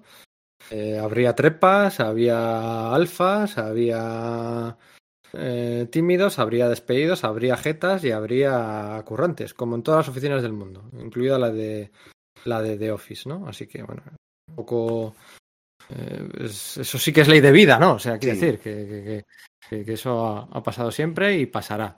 Em, Kirby se tiró pues más de un año negociando bien, bien, bien, bien, bien las condiciones de su contrato con Carmina Infantino, porque bueno, me la liaron con En su día me la liaron bien gorda con Sky Masters, me la liaron muy gorda con cuando los Challengers a finales de los 50, me la liaron muy gorda con ahora con Marvel. Bueno, pues me voy a asegurarme de que ahora no me la líen bien gorda en DC. Spoiler, no sale bien tampoco. ¿no? A Kirby, pues eso, No.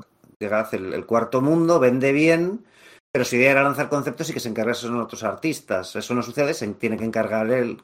Además, así cubre el número de páginas que tenía establecido por contrato, pero las expectativas de DC al respecto eran mucho mayores de las que de las que se acabaron vendiendo, ¿no? También había antipatía en, las, en, esos, reinos de, ta- de taifas hacia Jack Kirby, ¿eh? Porque, claro, todavía quedaba mucha gente que había estado cuando Kirby y Jack Schiff habían tenido el enfrentamiento, estaba ese rencor de, bueno, es que es, es por este tío por el que Marvel nos ha superado y no lo entendemos porque dibuja feísimo, así que le redibujaban las caras de Superman, por ejemplo, ¿no? Entonces a Kirby no Bueno, bueno, bueno. bien, ¿no? Eh, eh, eh, yo he visto gente criticar a Stan Lee como director de arte porque eh, le borraba alguna cosita a Stan Lee, a Jack Kirby en las portadas, pero vamos, el mayor atentado de la historia contra el, contra el dibujo de Jack Kirby ha sido en DC. O sea, eso, vamos, yo creo Sí. que no hay nadie que me lo va a negar. Entonces, pues bueno, de nuevo, luego están los- las cintas de Vince Coleta, ¿no? Pero bueno. Ah, bueno, sí, sí, sí, sí, sí, eso no es un atentado, es un atropello. Eso, eso, madre mía, madre mía. Hemos hablado un poco de Vince Coleta hoy, pero sí, también va a asomar por allí. Eh, lo que pasa que en DC quedaban, fíjate, estamos en los años 70 y va a estar en el 70, 74, 75. Quedaba ya muy poquito, muy poquito, muy poquito tiempo para que los que empezaban a mandar allí fueran, eh, eh, fueran gente que había crecido siendo fanboy de Kirby, ¿no? Si Sí. hubiera aguantado un poquito más, que no es la solución, ¿no? O sea, nunca hay que aguantar. Si tú estás mal en tu trabajo, eh, Es que además iba, a- iba a aguantar estar y- peor, porque a cambio. Carmina Infantino se le, se, le, se le despide casi fulminantemente, ¿no? Y Carmina Infantino era su apoyo ahí en, en, en DC, de, de repente se queda solo, ¿no? Y, y luego las colecciones que tiene que hacer para, para satisfacer la, la demanda creativa que le piden desde DC una vez que el cuarto mundo ha, eh, ha sido cancelado, pues para mí son obras geniales, de lo mejor de Kirby, ¿vale? Demon, eh, Oma, Kamandi, eh, no sé, o sea, a mí me flipan, sea, a mí me, flipan verdaderamente, ¿no? Pero él, eh, es que no llega a quedarse tiempo suficiente para reunirse con Joe Simon, ¿no? Que hacer un especial ahí de un número con creando un nuevo Sandman, ¿no? De, de Carmina Infantino y de, y Stan Lee hay una bueno, anécdota no, no, no lo llamaría anécdota. Hay una conspiración o un acuerdo o un intento de acuerdo eh, muy Sí, te refieres a lo que provocó el cisma con Roy Thomas, ¿no? Sí, sí, estoy, es que estoy buscando las palabras. Es que hay que, es que hay que andar siempre con un cuidado al hablar de Stan Lee y de, y de sus dos caras. eh, Sí, básicamente es que porque Stan Lee se... que nunca vas a contestar. a- eso, parece que nunca vas a conte- conte- contentar a todo el mundo con las palabras que elijas, ¿no?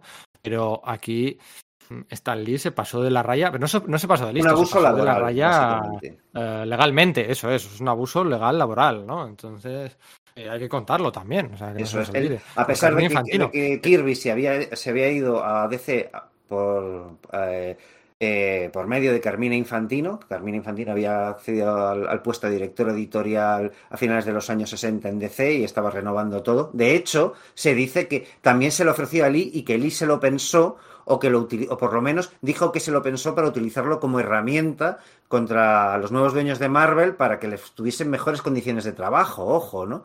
¿Qué es eso? Que bueno, que Eso es, Carmina Infantino le ofreció a Stan Lee trabajar en Marvel, en DC. en DC, o sea, decir que es- Y, no ocurrió. De hecho, ocurrió al revés, ¿no? Carmina Infantino acabaría. eso es, cuando fue despedido, pues como, como efectivamente eran amigos Stan Lee y Carmina Infantino, acabó trabajando en Marvel. Pero claro, una de las muestras más feas de que eran amigos estuvo en que de repente se reúnen y dicen, oye, vamos a, vamos a pasarnos información, ¿no? Vamos a compartir información respecto a cuánto pagamos a los autores para que, para que no puedan negociar con nosotros nuestras tarifas, eh, las tarifas de cada uno diciendo, no, es que en DC me pagan mejor, en Marvel me pagan mejor. No, no, para que cuando nos vengan con eso decir, no, sabemos que te pagan esto, así que no te vamos a pagar ni un centavo más. Era una de las escasísimas herramientas de negociación que tenían los artistas autónomos, freelance, para, para afrontar sus contratos con, con, bueno, pues lo que ya eran corporaciones, ¿no? Claro. Y, y claro, no todo el mundo, no todo el mundo era. Neil Adams. Eso es. No todo el mundo era Neil Adams que podía hacer lo que quisiera y venderse al mejor postor. No, no. El resto pues tenía que jugar sus cartas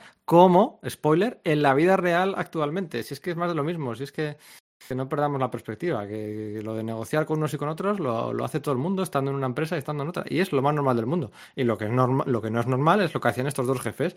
Y cuando fue Stan Lee a contárselo a Roy Zomar, o cuando Roy Zomar se enteraría por las razones que fuera, que no lo sé ahora mismo, Bueno, era que el- en realidad mal. era el- un poco el, editor de Marvel. Todavía no existía el cargo de editor en jefe, ¿no? Entonces supongo que, que simplemente se lo contaría. Pero que no sé si se le- que no sé si Stan se lo contó, se enteró por otro lado, o capaz de estar, de Stan ir a contárselo y pavo- incluso chuleando y diciendo, mira qué Mira guay, lo que nos ha ocurrido. Qué guay, Roy, ¿no? Sí, sí, yo no descarto en absoluto eso. De hecho, me parece mm, bastante plausible y casi la. la vamos a decir, el- la versión que, que yo tenía en mi cabeza, ¿no? Aunque tienes razón que no lo, que, que no, que no lo tengo desgranado ni verificado, ¿no? Y claro, Roy Thomas dijo, eh, no, dimito. Dimito, seguiré siendo guionista y tal, pero yo no voy a. No, no pienso formar parte de esto, ¿no? Quizás eso hizo recular a, a Lee de, esa medida y que después del, del cruce con, con- de- entre eh, Superman y Spider-Man, ¿no? el gran especial este en, ta- en tabloide, que eh, justo después Carmen Infantino fue despedido fulminantemente y acabó trabajando en Marvel, al final ese pacto no se llegó a materializar, ¿no? Pero que, que sí, o sea, que, que es obvio, ¿no? Que aquí parece que estamos contando todo el rato las excelencias de, de Lee como justificando algunas de sus cosas, pero es quizás por contrapeso, porque está muy documentado todo lo malo que hacía y esto, sin duda, es que no hay forma de defenderlo por ningún lado, yo creo. Sí, la verdad es que no fue eh, jugar limpio, jugar limpio. Es un eufemismo de, bueno, la, de la cerdada que era aquello, ¿no? Eh, decía yo antes de, experimentar con formatos, con lo de los anuales, bueno, experimentar con formatos quizás sea exagerar mucho, pero como decimos siempre, los, los años 70, las perspectivas económicas en general, en la sociopolítica norteamericana y en la industria del cómic en general, eh, bueno, pues no eran muy buenas y empezó a haber una, bueno, pues una contracción de la, de la industria, de las ventas y, a bajar mucho las, las cifras de ventas en generales, ¿no? En ese momento eh, Marvel ya vendía más que, consigue vender más que DC, consigue situar a Amazing Spider-Man como la serie más vendida del mercado y consigue, bueno, pues capear, capear eh, los primeros años más o menos bien, ¿no? Y eso lo hace en un contexto en el que apenas hay competencia.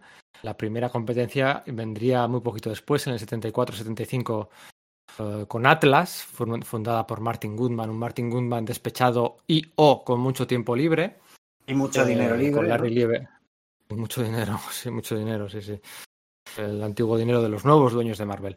Y con Larry Lieber allí metido, ¿no? Y con Gary Friedrich y compañía, Shaking y tantos jóvenes talentos de, de la Marvel. Tenemos un podcast de Atlas del que, mira, yo no suelo decir que estoy orgulloso de muchos podcasts porque es una modestia. Sí, parece como que esté feo, pero de- sí. no, no, es complejo de inferioridad. De, eh, síndrome del impostor. Síndrome Sí, del impostor. eso es, que otra cosa. Pero del de Atlas estoy muy orgulloso y aquí se podría insertar tal cual, eh, que, quedaría, que quedaría chulo. Em, y antes de que hubiera esa, esa competencia, que luego sería más, ¿no? Con, con First, con Eclipse, con, bueno, pues con todas las nuevas editoriales que empezaron a surgir a finales de los 70, principios de los 80.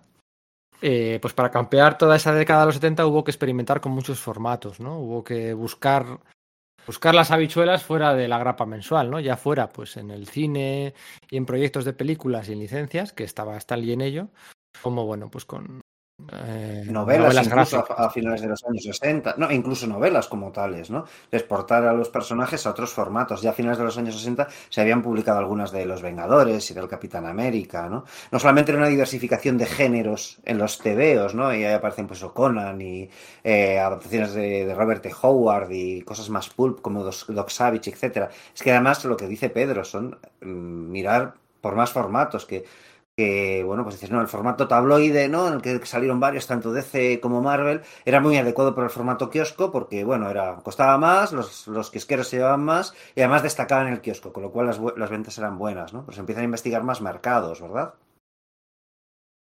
más mercados, más otro tipo de lectores. El, el mercado directo quedaba tiempo todavía para que llegaran los 80, entonces era una supervivencia del más fuerte, ¿no? Cada uno pues buscaba, buscaba como podía vender las cosas, ¿no? En este contexto podemos encontrar la, la novela gráfica de mm, Estela Plateada, la de, de Ultimate Comic Experience, ¿no? Publicada en el 78. Eh, si no recuerdo mal, es el último trabajo conjunto entre Stan Lee y Jack Kirby, porque en los 80 fijo que no. Sí, y el Woti, Y en los eh, 90 si, el, si el Pulpen hubiese sido los Cuatro Fantásticos, ahí no participa Stan Lee. No, no, no, bueno, por participar no participa ni, ni Rizoma. Eso es, que fue el que un poco Eh. eh, editaba la, la colección, sí. Lo iba, que lo iba a guionizar y que al final se vino arriba Jack Kirby y lo hizo suyo, le borró a, a Roy Thomas. Puso Se burló. y ya está. Ujú. Eso es, sí, sí, sí. Entonces yo diría que esta novela gráfica es la, con Estela Plateada, es la colaboración Sí, la última que los el dos, ¿no? final. Mira, por tema este Eso que es. dices de diversificación de formatos, yo también destacaría uno que es el libro de Origin of the Marvel Comics, ¿no? Que, es como uno de los primeros que se distribuye pues más por librería generalista, ¿no? Y que es una recopilación de primeros números de la etapa, digamos, dorada de Marvel, ¿no? De los años 60, en muchos casos, pues orígenes de personajes, y que van con un inserto, con una, cada uno de, los va- en ese, de ese tomo va con un inserto, con unas páginas en las que Stan Lee explica cómo se le ocurrieron a él, y solo a él, los personajes de Marvel, ¿no? Quizás es uno de sus pecados originales, ¿no? una de las, de las cosas por las que eh, se, le acusa, ¿no? Y vamos, o sea, se le acusa con razón, ¿no? De que usurpó ese mérito de la creación de los personajes al resto de autores, a los cuales ni siquiera menciona prácticamente o los trata como básicamente eh, esbirros eh, que simplemente ponían rayas en el papel sobre sus ideas, es ahí en Origin of the Marvel Comics, ¿no? Entonces, bueno, ¿qué pasa? Que está eso y inmediatamente después vuelve Jack Kirby a Marvel, ¿no? Y parece que, no sé si por, por que le remuerde la conciencia, le otorga a Jack Kirby la posibilidad de que él edita y escribe sus propios TVOs, a pesar de que en la,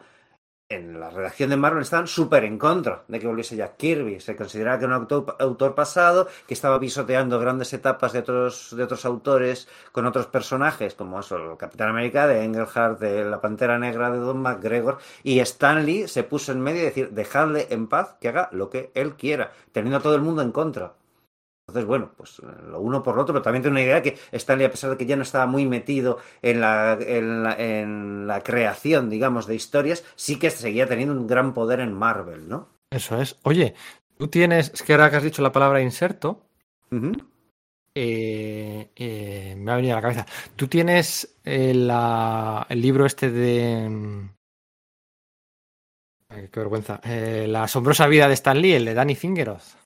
No lo tengo todavía. No lo tengo todavía. Un amiguete me lo ha dejado y me lo he podido leer. Entonces estoy esperando a que en, pues, en breves Navidad voy a. Bueno, por las fechas en las que, en las que eh, estamos leyendo, voy a ver que. Si, si me hago con ello, pero la verdad es que lo he leído y, y quiero tenerlo. De hecho, recuerdo leer el capítulo número 22 y el, el otro día y, y sentir auténticos escalofríos viniendo a venir, pues eso, ya la, la etapa final de su vida. la etapa final de su vida. Bueno, luego hablamos. De, de este libro, pero es que en la versión original, la versión... Bueno, este libro es un libro... Bueno, este año ha sido un año curioso en lo que respecta a, la, a las publicaciones de libros de Stan Lee, ¿no? Pues coincidiendo por el, por el centenario de su nacimiento, se han publicado en España dos libros. El de Abraham Riesman, eh, True, True Believers, ¿verdad? Aquí ha ha- no ha sido traducido el título. ¿Ha sido, ¿Se ha traducido el título, verdadero creyente? Ostras, creo que sí, espérate un segundo, ahora te lo digo. Vale. Porque, claro, o sea, como me hice con la versión norte- eh, norteamericana. Sí, sí, estoy en las mismas. sí. Eh, bueno, eh, traducido por nuestro amigo José María Méndez, publicado por Es, Es Pop Ediciones, si no recuerdo mal. y los de los cómics de la Y- plaga, ¿no? Eso es, eso es. que, bueno, ese, ese, ese libro es una, Es un una joya, una joya. Además, destaca en la librería que da gusto. Es, tiene un lomo que, que da gusto, es de los que llaman la atención. Y luego Sí, es verdadero creyente en castellano, sí. Verdadero creyente. Dejo caída de Stanley. Eh, hemos publicado a Aran Dolmen el, eh, el libro este de mm, Danny Fingeroth, La asombrosa vida de Stan Lee, que Danny Fingeroth, como bueno, como todo el mundo, bueno, todo el mundo no lo sabe, pero Danny Fingeroth, eh, editor y guionista en Marvel durante, durante varios años, en los años 80, 90, eh, Danny Fingeroth eh, entró a trabajar en Marvel Comics como asistente de Larry Lieber, del editor Larry Lieber. O sea que eh, ha escuchado eh, muchas historias de boca del hermano de, de, de, de- de Stan Lee y es un libro, pues otra biografía con... Es un retrato más amable, es un retrato más amable. Sí que señala todas estas cosas que estamos comentando sobre, sobre Stan Lee, pero bueno, quizás debido a una relación personal o, en fin, por una diversidad de enfoques, porque me refiero, está también lleno de entrevistas a. O sea, hay extractos de entrevistas a multitud de, de- de personajes al- de alrededor de la vida de Stan Lee. Está súper bien documentado. Es verdad que hay veces que dices, quizás podía haber, haber incidido un poco más en, los, en, en- en algunos aspectos polémicos, que parece que pase un poquito por encima. Pero a mí me, me ha gustado muchísimo su lectura, de verdad que sí. ¿eh? O sea, igual que el de Reisman también, aunque quizás le puedo achacar un poco lo contrario, que parte de la base de todo lo que dice Stan Lee puede ser mentira, luego examino y doy vueltas a todo lo, a todo lo que dice, eh, a veces hasta puntos que, bueno, pues me parece que puede no... Las consecuencias, o sea, es como si eso sucedió A y sucedió B, por tanto C. Y a lo mejor ese por tanto ah, me parece discutible, ¿no? Pero que me parece muy positivo que estén ambos libros en el mercado para tener dos visiones con las que, bueno, pues cada uno se genere su, su propio constructo de cuál fue la trayectoria de este hombre, porque Claro, se dirá, no, es que uno de los dos puede estar, mintiendo. Ya, pero es que lo cierto es que los dos reconocen, los dos autores reconocen que es que no hay verdadera documentación que acredite muchas de las, de las hipótesis, sino que es un poco especular, ¿no? Entonces casi es inevitable el tema de generar un poco tu propio relato, tu propia narrativa con los datos que ambos ofrecen. Eso es. eh, el- es, es curioso porque, bueno, a ver, el, el de, el de Danny Fingeroth tampoco quiero hablar mucho yo porque va a parecer partidista, como lo he editado y tal, bueno, pues tampoco quiero hablar mucho. Pero me hace mucha gracia que en el de Danny Fingeroth aparece una cita de Abraham Riesman, ¿no? Sí, Es como- sí, sí, sí, me llamó mucho la eh, atención.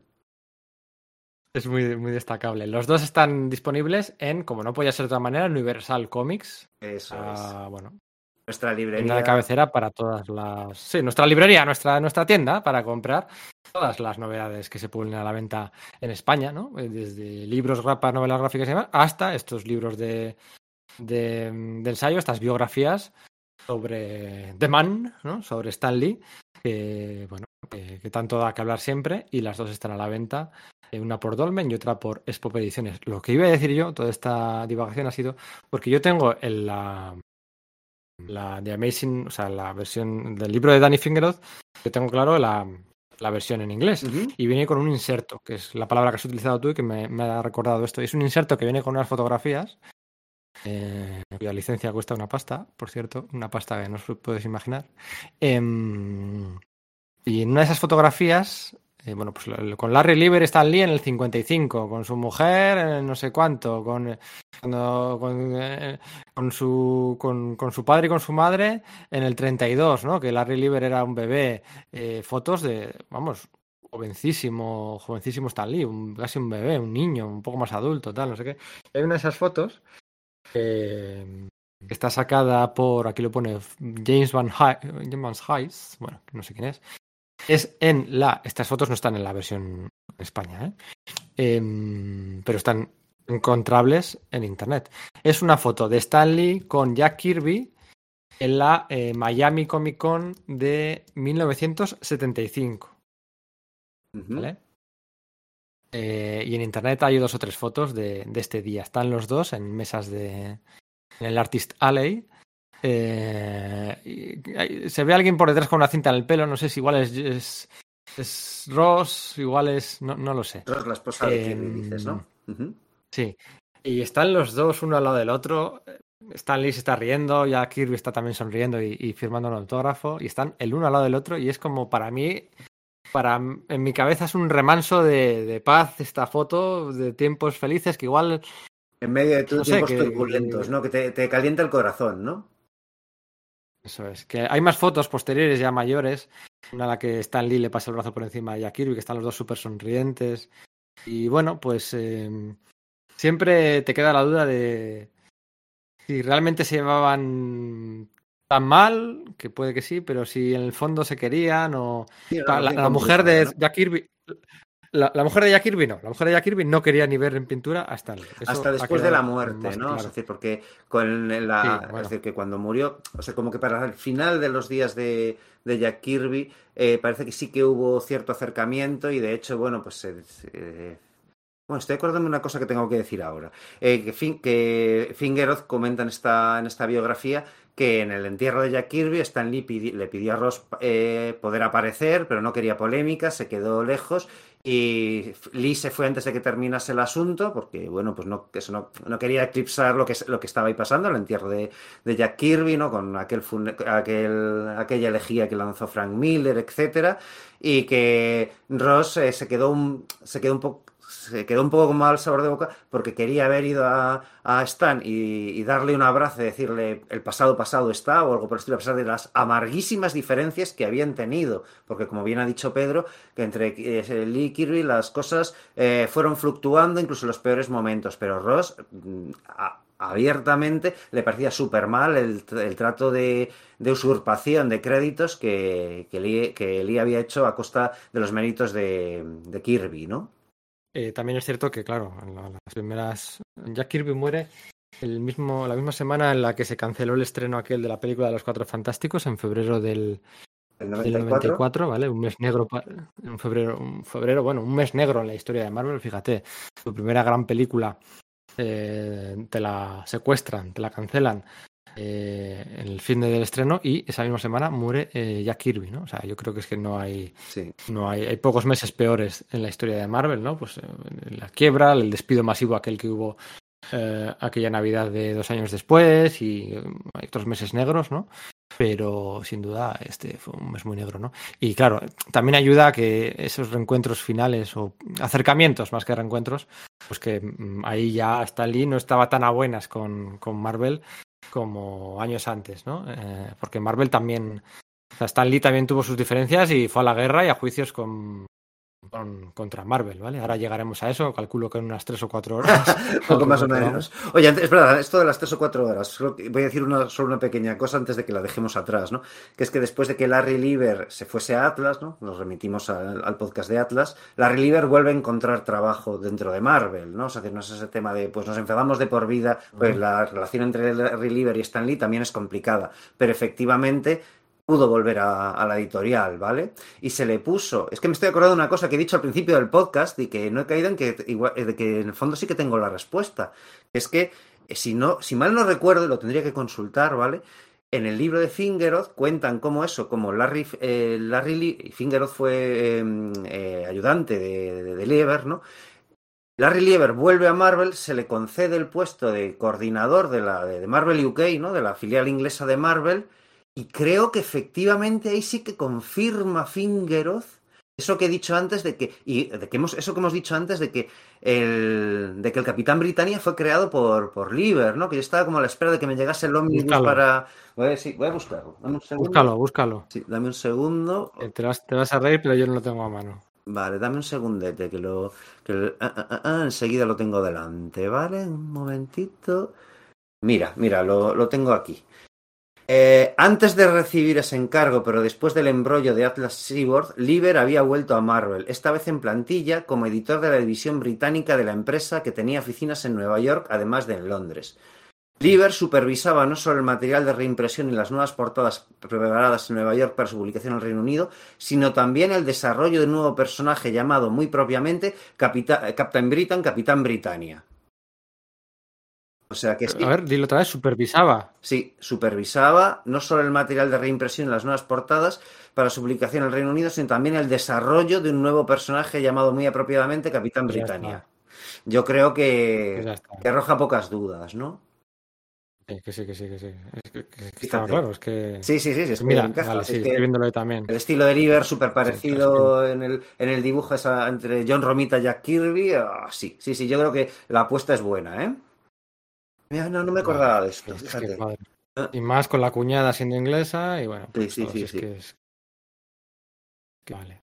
Mm, Pues eso sería el 75-76. Para la novela gráfica que hemos dicho, en el 78. Aquí podríamos hablar de, de los primeros gatillazos eh, también de sacar mm, películas, películas en Marvel, de esas alianzas particulares eh, sus caprichos de, de colaborar con los más grandes y de todas las eh, paradas en, en esta particular montaña rusa emocional y vital que fueron, fueron los 70 para Marvel, ¿no? El primer, o el, eh, lo que decía antes, que yo creo, ¿no? Que he comentado que Stan Lee no sacó un libro, pero sí lo sacó la mujer. Sí. Y lo sacó aquí. Bueno, pues eso es el, un, un libro. Nunca sacó más, pero bueno, escribió un libro algo en el, hizo- el- Palacio del Placer o algo por el estilo, ¿no? Hay un título como que muy, muy sugerente, ¿no? Entonces esos son los años 70. Pero lo siento mucho, yo tengo la pizza que se me está enfriando. Pues Vamos va- a hacer una Sí, vamos a parada, hacer una parada y continuamos dentro de un ratín, ¿vale? Sí, igual yo también los Sí, garbanzos. hay mucho que comentar todavía, Sí, ¿eh? sí, sí, sí, nos queda Hay, tela hay que mucho que comentar Eh. porque, porque los 80 hay al que fue, ¿cómo se dice? La expresión esta, al, al, al- al ala que más calienta, ¿no? ¿Cómo se dice? Al, Al ascua que más calienta, ¿no? al ascua que más calienta, ¿no? Eh, se supo asociar con Jim Shooter, ¿no? O- Bueno, y Jim Shooter con él, eh, el salto bueno, a las. ¿eh? pero bueno, que lo, prensa. que lo vio pronto. Sí, sí, sí, sí, vio. Eso es que lo vio pronto lo vio y claro. Estaba apartado prensa el y- lado creativo, pero tuvo visión para saber cómo tenía que funcionar eso, sí. Eso es, volvía para crear a Hulka cuando la ocasión lo merecía o se lo exigían eh, y se metió en, en- en- en miles de jaleos que quedarían en nada con los jaleos en los que se va a meter en los 90 y en los 2000. Pero bueno, que, que va a haber mucho que hablar y hemos saltado cosas, ¿eh? Sí, la sí, de Gwen. Stacy, como le dejó tirado a, a- a Jerry Conway o le dejó mal, o sea, hemos saltado La cita que cosas, tuvo con, pero- con. Ahí lo diré. eh, Patricia Highsmith Ah. en los años 40, antes de casarse con, con John. Hay, hay cosas por las que tenemos que pasar un poco por encima, ¿no? Yo eso no lo sabía, yo eso no lo sabía. Ah, pues sí, sí, no sí, por lo visto, Patricia Highsmith escribió cómics, escribió cómics para Black Terror, el personaje este de. de ay, no recuerdo ahora el nombre de la, de la editorial, una editorial independiente de los años 40. Entonces estaba metida en el mundo del cómic antes de saltar al mundo editorial. Y parece ser que una vez se fueron a cenar Stanley y ella, y bueno, ninguno de los dos tiene buenas palabras el uno para con el otro respecto a esa cita.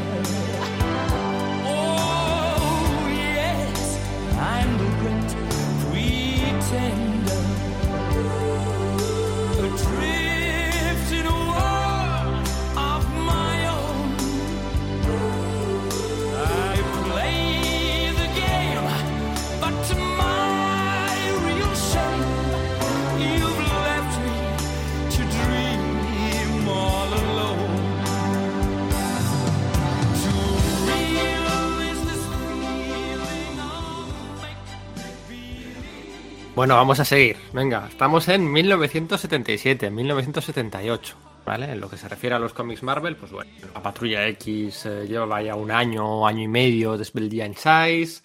Las sillas calientes del editor en jefe parecía, parecía que se iban a sentar.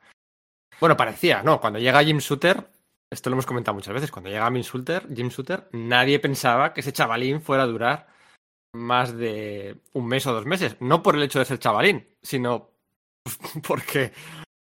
O sea, es lo que estaba pasando, ¿no? O sea, allí había una rotación muy alta del puesto de editor en jefe y, y es que lo normal era pensar que el siguiente tampoco fuera a durar. No solo eso, sino que la propia Marvel eh, o en Cadence Industries, la, la, compañía de la que eh, subsidiarias, tampoco pensaban que el cómic fuese a. el cómic en sí mismo, ¿no? Los, los cómics Marvel fuesen a tirar para adelante, ¿no? Estaban explorando el tema de las, de las adaptaciones a otros medios, como los televisivos, con la serie de Spider-Man de, de Nicholas Hammond o la de Hulk de Lu Ferrigno.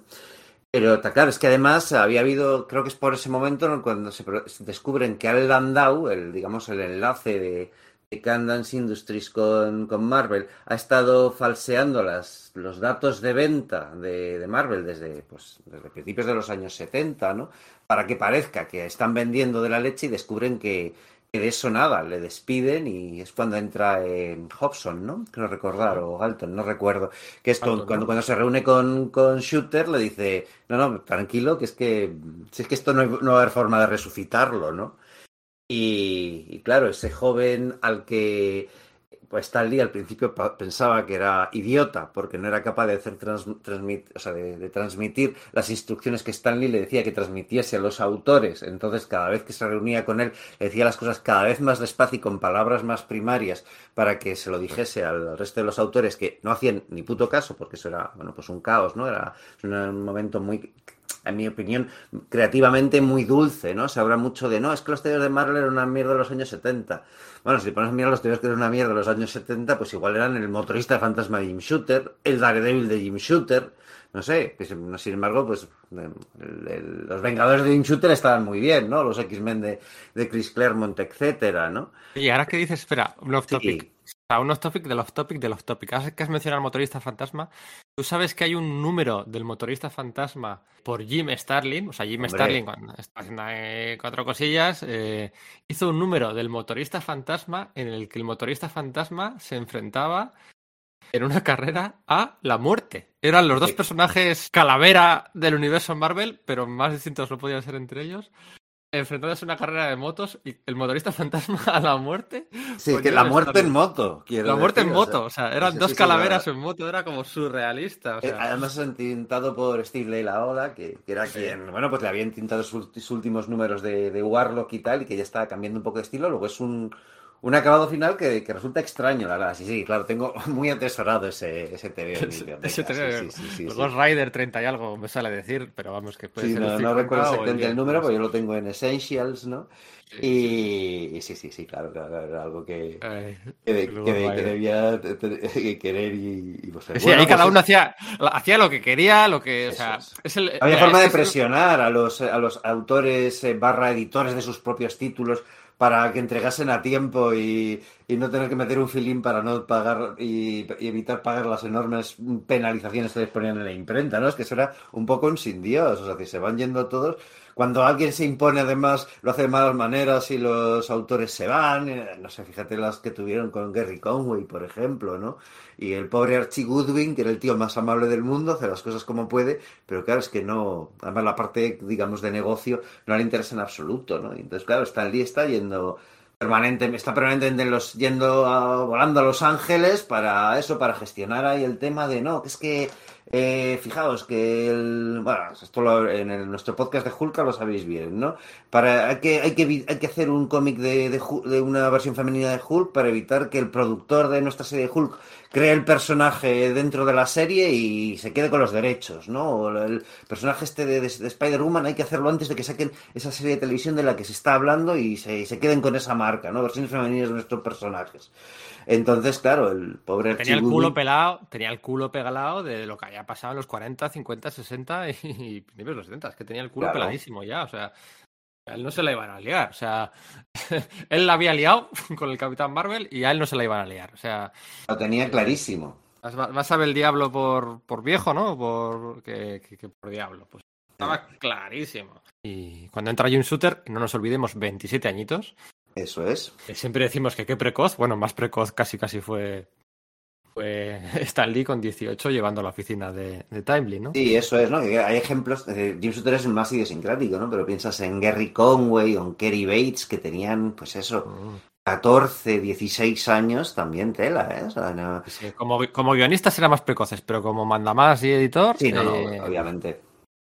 eh, se- entonces, sí, sí. pues. De, de todas formas, cuando llega Jim Shooter, mm, eh, nadie piensa que va a durar, ¿no? Nadie piensa, todos los que están Nadie. ahí, nadie piensan. Y todo el mundo, lo, lo- lo que cuando tenían una duda o querían hacer algo, les, se lo preguntaban a Len Wayne y a Mark Wolfman porque estaban mandando en las sombras. O sea, eran los que mandaban en las sombras habían retirado un poquito y tal, pero seguían mandando y, y eran un poco las figuras de autoridad en aquella Marvel desnortada, ¿no? O sea, Sí, se pensaba que Shooter era como el, el chaval nominal que había pues para que cargase con las culpas y con el que Stan podía relacionarse para, para que le hiciese los plots de su tira de prensa, ¿no? Porque ves por entonces cuando empieza la tira de prensa que hace con, con John Romita, ¿no? Y... por eliminación, ¿eh? Sí, sí, sí, sí, por eliminación. Bueno, de nuevo, remitimos a nuestro podcast de sobre la propia figura de Jimmy Shooter y fue como, "Ne- pero ¿cómo es posible? Nadie más que- de todas las guionistas de plantilla quiere trabajar con, con Stanley haciendo la tira de prensa. Le pues pidió Archie Goodwin una lista de, bueno, pues hazme una lista de los guionistas que podrían colaborar conmigo en las tiras de prensa de Spider-Man. Y Archie Goodwin le pasó una lista, una Con lista todos de, los guionistas de Marvel. de 30 Pues nombres. de 30 nombres. Y, y preguntó a los 29 primeros y nada, y le, y le preguntó al último y dijo que sí. Así que... Y ahí es donde empezaron a trabar relación, ¿no? Shooter y, y, y Stan Lee, porque de repente Stan Lee que dijo, "Uf, este tío, este tío que es tonto, este tío que no es capaz de decir las cosas más básicas a los, eh, a, a los autores. De repente empezó a ver sus guiones y dijo, oye, esto está bien, ¿no? Empezaron a ser amigos, ¿no? Eso también hizo, bueno, pues que claro, eh, probablemente eso tuviese que ver con el hecho de que Shooter fuese el sustituto de, de Archie Goodwin, que además an- anunció de muy mala manera que era una cena navideña o algo por el estilo, ¿no? Ahí Stanley, pues no, no estuvo muy lúcido con. O muy hábil, o no tuvo mucha mano izquierda con sus, con sus empleados. Bueno, sus empleados. Sí, claro, claro, empleados, ¿no? Porque estaban en un, cargo superior a ellos, ¿no? Por mucho que no fuese el propietario, ¿no? Claro, Marvel pues, estaba pasando putas. Vamos a ver, como decimos, se habla mucho de la implosión de DC, pero probablemente Marvel está viendo su propia implosión. Lo que pasa es que las cifras de, Al- de Al Landau, como acabamos de decir, er- eran un fraude. Entonces, igual esas cif- cifras estaban hinchadas. Lo que sí tuvi- lo que tuvo Shooter es tiempo para reedificar todo en un año, porque tuvo, bueno, pues ya sabéis, la, la inyección de dinero que fue Star Wars, que nadie creía en ellos. Stan Lee fue el primero cuando Roy Thomas le vino con, no, mira, están haciendo esta película en, en Hollywood y tal. Fue como, no, no, no, los cómics de ciencia ficción no venden, ¿no? Ahí no tuvo hoja y fue cosa de, de Roy Thomas, ¿no? El, como pasó con Conan y tal, ¿no? Siempre es como, no, ¿qué ojo tiene Stanley, no? Pues algunos de los elementos clave para la supervivencia de, de Marvel en los años 70, pues fueron los un poco los que él pasó por alto, ¿no? Como Conan y, bueno, pues estuve, y, y Star Wars, ¿no? Que, que ahí, ahí tuvo que, que apostar fuerte Roy, Roy Thomas y ponerse cabezón para que siguiese para adelante y que demostrase, demostraron ser eh, conceptos fundamentales para la supervivencia de la editorial, ¿no? Pero Jim Shooter le dejaba mandar, ¿eh? Le dejaba, bueno, mandar, le dejaba mm, mm, em, Figurar. Figurar, sí, y también mariposear un poquito y, y- y- dar órdenes aquí y allá. Me acuerdo la carta aquella, ¿no? De Stan Lee, de... A todo el mundo, a partir de hoy me gustaría que todos fuerais consistentes con el deletreo de las, de las siguientes dos palabras. Superhéroe y comic book. Daos cuenta que se escriben como una sola palabra, porque estaba Stan Lee hasta las narices de ver en los cómics superhero y comic Con book. hyphen en medio, ¿no? Con guion. Eso, con hyphen. Y, mandaba una circular y la firmaba y tal, no sé qué. O, por favor, no, nunca, nunca, nunca, nunca, nunca rotuléis letras blancas sobre fondo negro. Las, las imprentas no están preparadas para ello y queda mal, y queda mal, queda muy mal. Quedaba mal, si me apuras. Los primeros cómics de Sandman, eso que era Todd Klein y la cosa había mejorado. Sí. Pero es que quedaba mal, es que no se podía, no se A podía. ver, pues tú has leído la, los, los actuales episodios de, la, de los Eternos de, de Kieron Gillen, pues como el papel es satinado, con, como el rotulado es azul y el fondo es negro, eh, a veces cuesta leerlo. Es que eh, son experimentos que probablemente queden bien en... digamos que los autores cuando lo tienen delante, cuando lo están plasmando, para que quedan bien, que su legibilidad es absoluta, pero luego a la hora de hacer tiradas, pues las cosas pueden variar y pueden variar hacia el lado en que, el que no sean legibles, ¿no? Entonces, pues bueno, se, se comunicaba mucho por carta. Claro, pues Stanley pasaba por allí pues una vez a la oficina, pero el resto era por cartas y hay muchas cartas muy interesantes por internet de esa relación. Pero bueno, James Shooter fue lo más parecido. Es que estábamos hablando de una época de, revistas, de convenciones de cómics, ¿no? Hay muchas fotos ya en color, de, ellos dos participando, riéndose, congeniando, pues eh, todo lo que había que congeniar, ¿no? Y, funcionó bien aquella, aquella relación del año 1977-1978. Son, son, son un par de años bastante, bastante interesantes, la verdad. Vamos a poner un corte. Vamos aquí a poner un corte de, de voz de los que he encontrado. Eh, vamos a poner, por ejemplo, este de aquí. Es un corte de una entrevista que le hacen en su momento a Stan Lee preguntándole por qué molan más los héroes Marvel que los de DC. Y lo explica muy bien. Our books at Marvel Comics, if I may say that, because people may have forgotten, our books at Marvel Comics. I've said it twice already, and once in introducing uh, your books. Where? Every couple of minutes, you promised. Okay. Um, we try to be very scientific and very accurate about everything we do. Now, for example, I can't have Spider Man flying through the air like certain other guys who wear capes and big letters on their chest.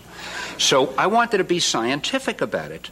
So he shoots webbing out from a little wrist thing he has, and he can shoot at any distance. There could be a building a mile away. Somehow it hits the building, sticks to the building. He swings on it like Tarzan.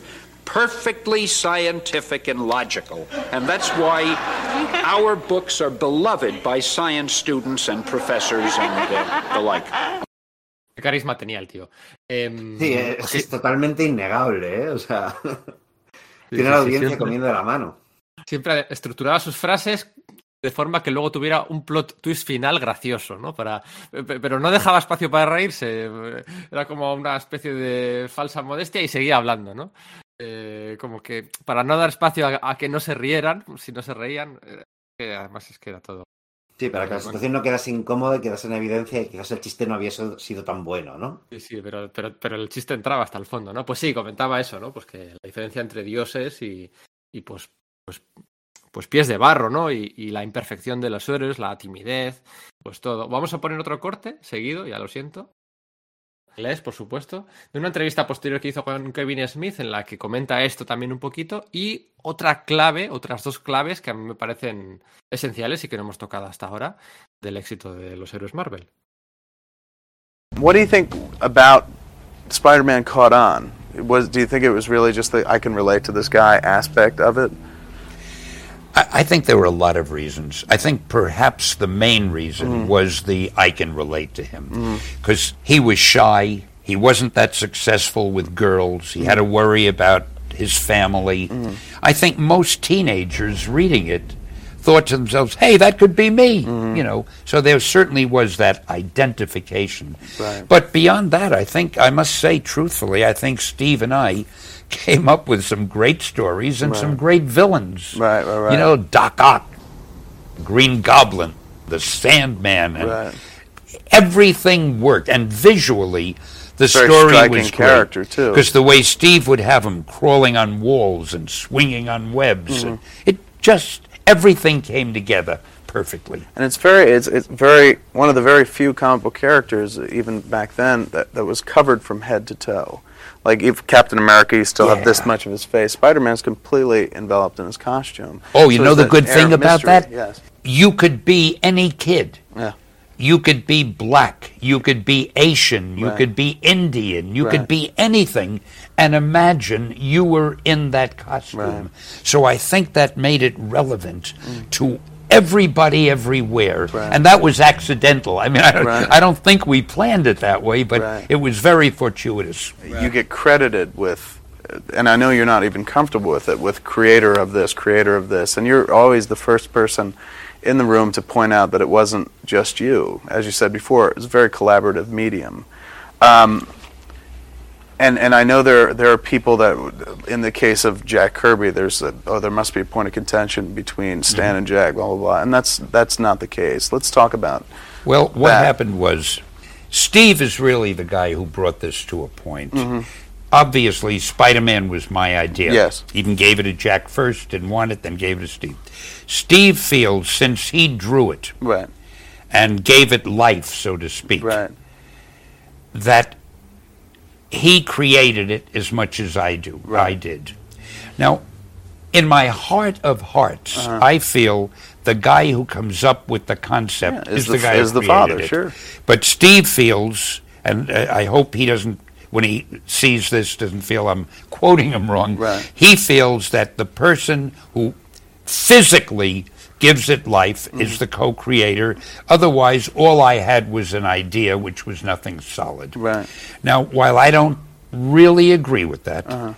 I have enough respect for Steve and for the other artists that I am very happy and very comfortable to call myself the co-creator Right. of all of these things. And you coined the phrase "with great power comes great responsibility," which is uh, everyone that knows Spider-Man knows that line. You know, it's funny. I never thought it would uh, uh, catch on that way, but sometimes people will meet me and say, "Hey, didn't you do Spider-Man?" I'll say, "Yeah." They say, "With great power." comes-" I- It's incredible. I, I love it.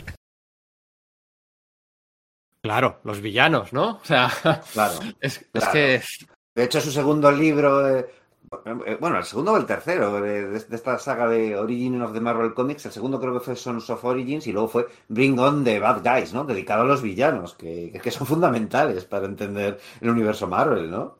toda la potencia emocional y todo esto no, sería lo mismo sin esos villanos y sin, pues lo que decía antes, ¿no? Que ni los buenos son tan buenos ni los malos son tan malos, ¿no?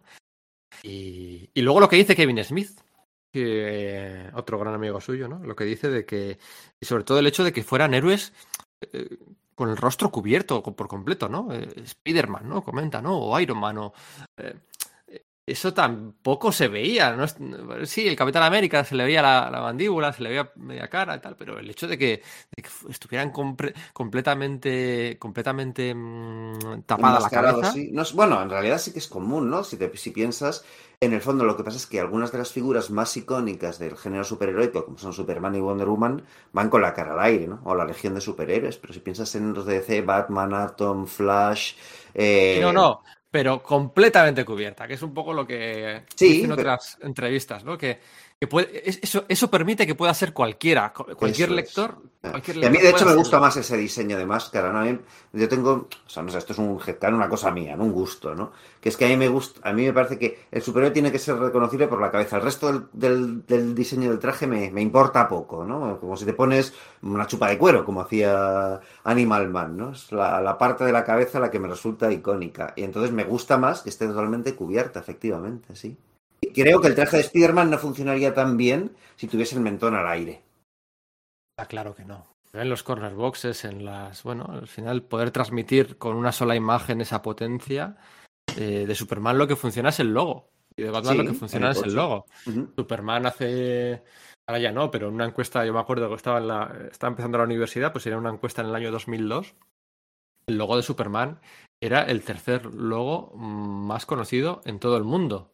Ujú. tercer logo, el tercer logo. El primero era la Cruz Roja, el segundo era Coca-Cola y el tercero era el logo de Superman, ¿no? Entonces, eh, es- tiene la potencia. Mira, hablando de Superman, 1978, ¿qué te viene en la cabeza? Eh, la película de Christopher Reeve y Richard Donner, por supuesto. Yendo un poco más allá, ¿cómo unirías el tema con Stan Lee?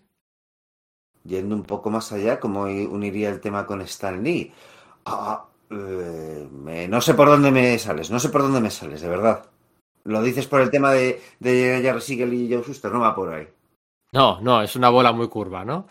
Sí, no lo, no, no lo veo venir, ¿no? Venga, Mario Puzo, Mario Puzo. Ah, bueno, claro, sí, sí, sí, sí, ostras, no, no, muy, muy bien visto, muy bien visto. Mario Puzo, el eh, novelista de la, del Padrino, ¿no? Que se convirtió, bueno, pues en esa, que, Francis Ford Coppola convirtió en esa saga de películas a partir de, pues, de principios de los 70, en, bueno, pues ah, la delicia de la mayoría de cinéfilos.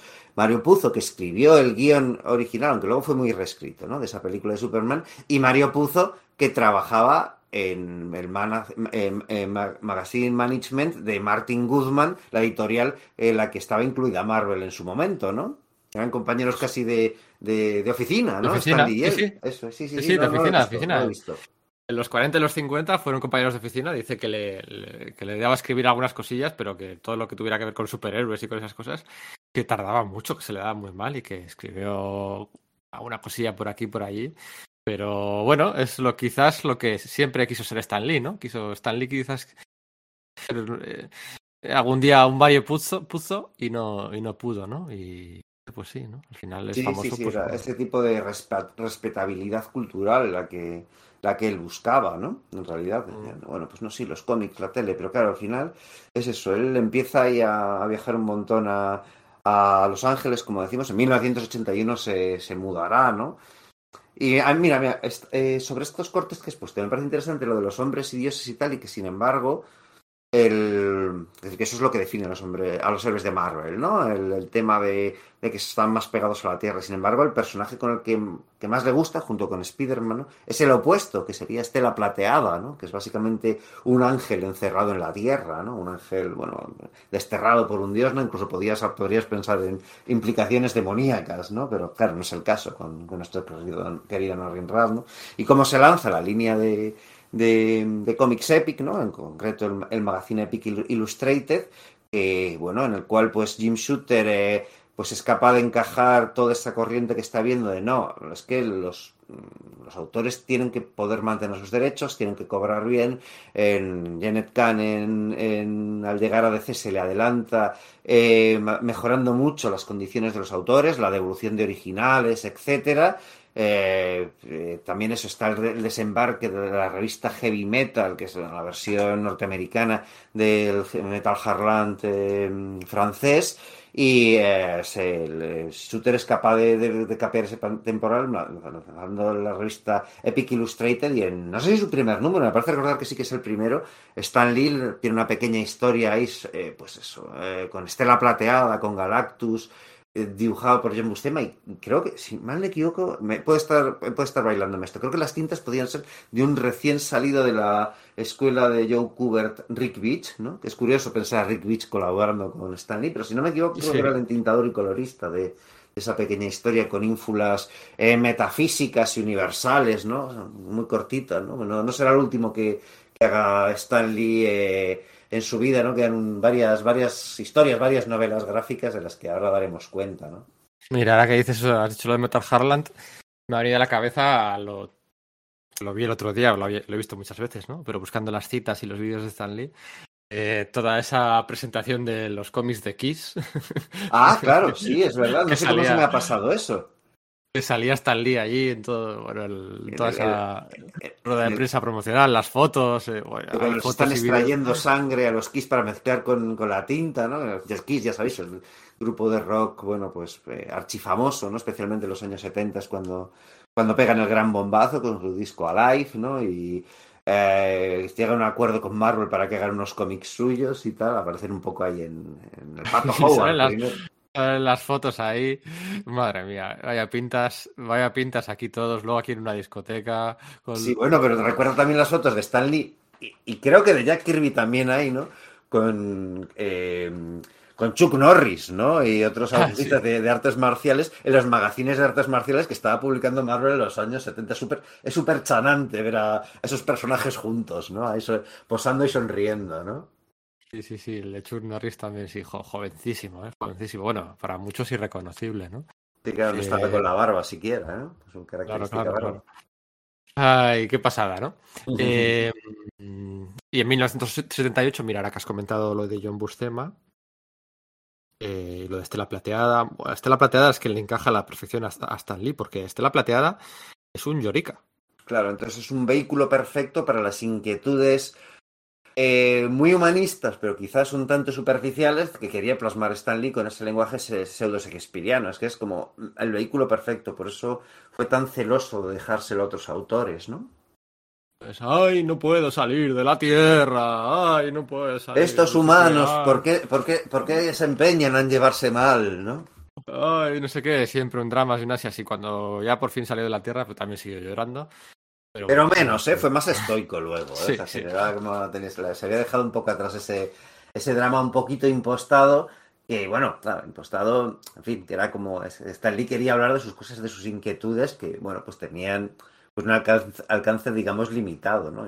Yo digo, yo defiendo mucho la, la prosa de Lee, defiendo mucho, pues eso, eh, pues, eh, que un posicionamiento, sobre todo en el contexto de los años 60, pero quizás más avanzado, pretendía tener ínfulas de, de, de profundidad o de calado, de mm, no sé cómo, cómo decirlo, de eh, no sé, eh, relevancia Y claro, ya para entonces quizás se quedaba un poquito corto, no solo porque el resto de la industria del cómic hubiese avanzado, sino porque yo creo que ya él se va quedando un poquito oxidado. Todavía tendrá un, un repunte unos años más adelante, ¿no? Pero bueno, pues eh, es un hombre que eso que está pro- eh, ocupado más con la coordinación de Marvel y no tanto, sino que bueno, pues la, el hecho de mm, trasplantar o llevar eh, sus, sus licencias a, a otros medios, ¿no? Eh, y, y menos en, en, bueno, pues en, en, en realizar guiones, ni siquiera está al tanto de todo lo que pasa con Marvel. No, sí, hace, hace ajustes, ¿no? Y por ejemplo, hay un momento en que está viendo como entrega unas páginas en las que se ve a Iron Man y dice eso de, joder, es que, ¿dónde está la nariz de este tío? ¿No? Refiriéndose que le habían dibujado el casco tan tan ajustado la cabeza que, que era imposible que hubiese sitio para la nariz, ¿no? Entonces como que mal- el editor malinterpreta la orden y le cogen y le ponen un casco, o sea, una nariz en el casco a Iron Man, ¿no? Y está así partiendo, no sé, durante un año por el estilo, hasta que Stan Lee ve eso y dice, pero a Iron Man le habéis puesto una nariz, pero ¿qué estáis diciendo? Si era una orden tuya, no, joder, no, quítaselo ahora mismo, ¿no? Entonces, claro, pero tarda casi un año en, o algo por el estilo en, en darse cuenta de lo que estaban haciendo con eso, ¿no? Lo cual te da una idea de que, bueno, pues sí, tenía una supervisión pero muy sui generis, ¿no? A, a grandes rasgos, en realidad. Efectivamente, de 1978 con, John Buscema es otro proyecto, firma otro proyecto que tenemos todos, bueno, todos, es una forma de hablar quizás exagerada, pero hemos tenido, hemos conocido, yo he tenido uno de esos libros que, por cierto, se le utiliza mucho para atizarle hoy en día, ¿no? Como, ¿qué sabrás tú? Y es el How to Draw Comics eh, de Marvel Wayne, ¿no? Eh, aquel libro en el que junto a John Buscema explicaban los truquitos básicos y no tan básicos de cómo empezar a, a dibujar cómics, ¿no? Al estilo Marvel, ¿no? Porque esto es una pregunta, es una pregunta que de la misma forma que me la han hecho a mí, que no tengo ni idea, pero bueno, ya está presente, o- o- o- o en paneles, en conferencias, autores que vienen dibujantes y la gente le levanta la mano y pregunta al final, oye, ¿cuál es tu método de trabajo? Oye, ¿tú cómo dibujas? ¿Cómo aprendiste a dibujar? O sea, son preguntas que están en el aire constantemente por una parte de aficionados que se están acercando por primera vez o por segunda vez y, y son preguntas que surgen en casi todos los salones del cómic a los que vamos con autores extranjeros. Y a Stan Lee imagino que le habrían hecho esta pregunta pues entre un millón y dos millones de veces a estas alturas, ¿no? Y hizo con John Buscema, con el que siempre se llevó bien y se seguiría llevando bien. Em, de hecho, en los 90, cuando hace el canal a que luego llegaremos al Comic Book Greats, aquellos documentales, es con John Buscema, con Bob Kane, con Rob Liefeld también. Mm. Y hacen este libro, ¿no? Que bueno, pues que todos tuvimos, o la mayoría tuvimos. Al fin... ¿Tú lo tuviste cuando eras pequeño? Yo lo tuve. Yo no lo tuve, yo no lo tuve. Yo como que muy pronto me di cuenta de que, de que no era capaz de dibujar. Hice mis intentos durante la adolescencia eh, diciendo, "Ah, pues a ver, Neil Adams, Steranko. Eh. Bueno, pues claro, pues era, era muy, fui, fui muy incapaz y pronto abandoné, así que no llegué a comprármelo, la verdad. Mm. Ya, pero bueno, yo, como todos, bueno, a ver, como todos, de nuevo no quiero generalizar, tus primeros intentos de madurar tus dibujitos a media amateurs eran, tenían que ser calcando, ¿no? O sea, en algún momento tienes que Sí, calcar. claro. Y, Ujú. y- y pa- o sea, quiero decir, no, no, no shame, ¿no? Y este libro era perfecto y sobre todo porque no había una oferta cultural de libros de este tipo No, no hace. 20 25 años, ¿no? Entonces, eh, cuando los padres van a buscar, pues ¿qué es lo que llama la atención? Pues, pues esto me lo regalaron y vamos, orgulloso de tenerlo ahí en la, en la balda, ¿no? Con John Buscema. Y con Stan Lee, con dirigiendo un poco los, eh, eh, pues las- la dirección de, los, de los trucos que digamos que Bustema explica gráficamente, ¿no?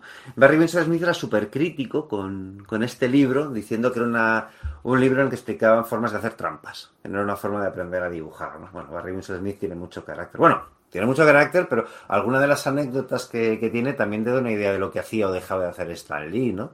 Porque, por ejemplo, él se enfadó muchísimo cuando, eh, pues eso, él hizo el plot y de un, número del Doctor Extraño, ¿no? Para la revista, no cuál era, Marvel Pre- Premier, no lo recuerdo ahora mismo, ¿no?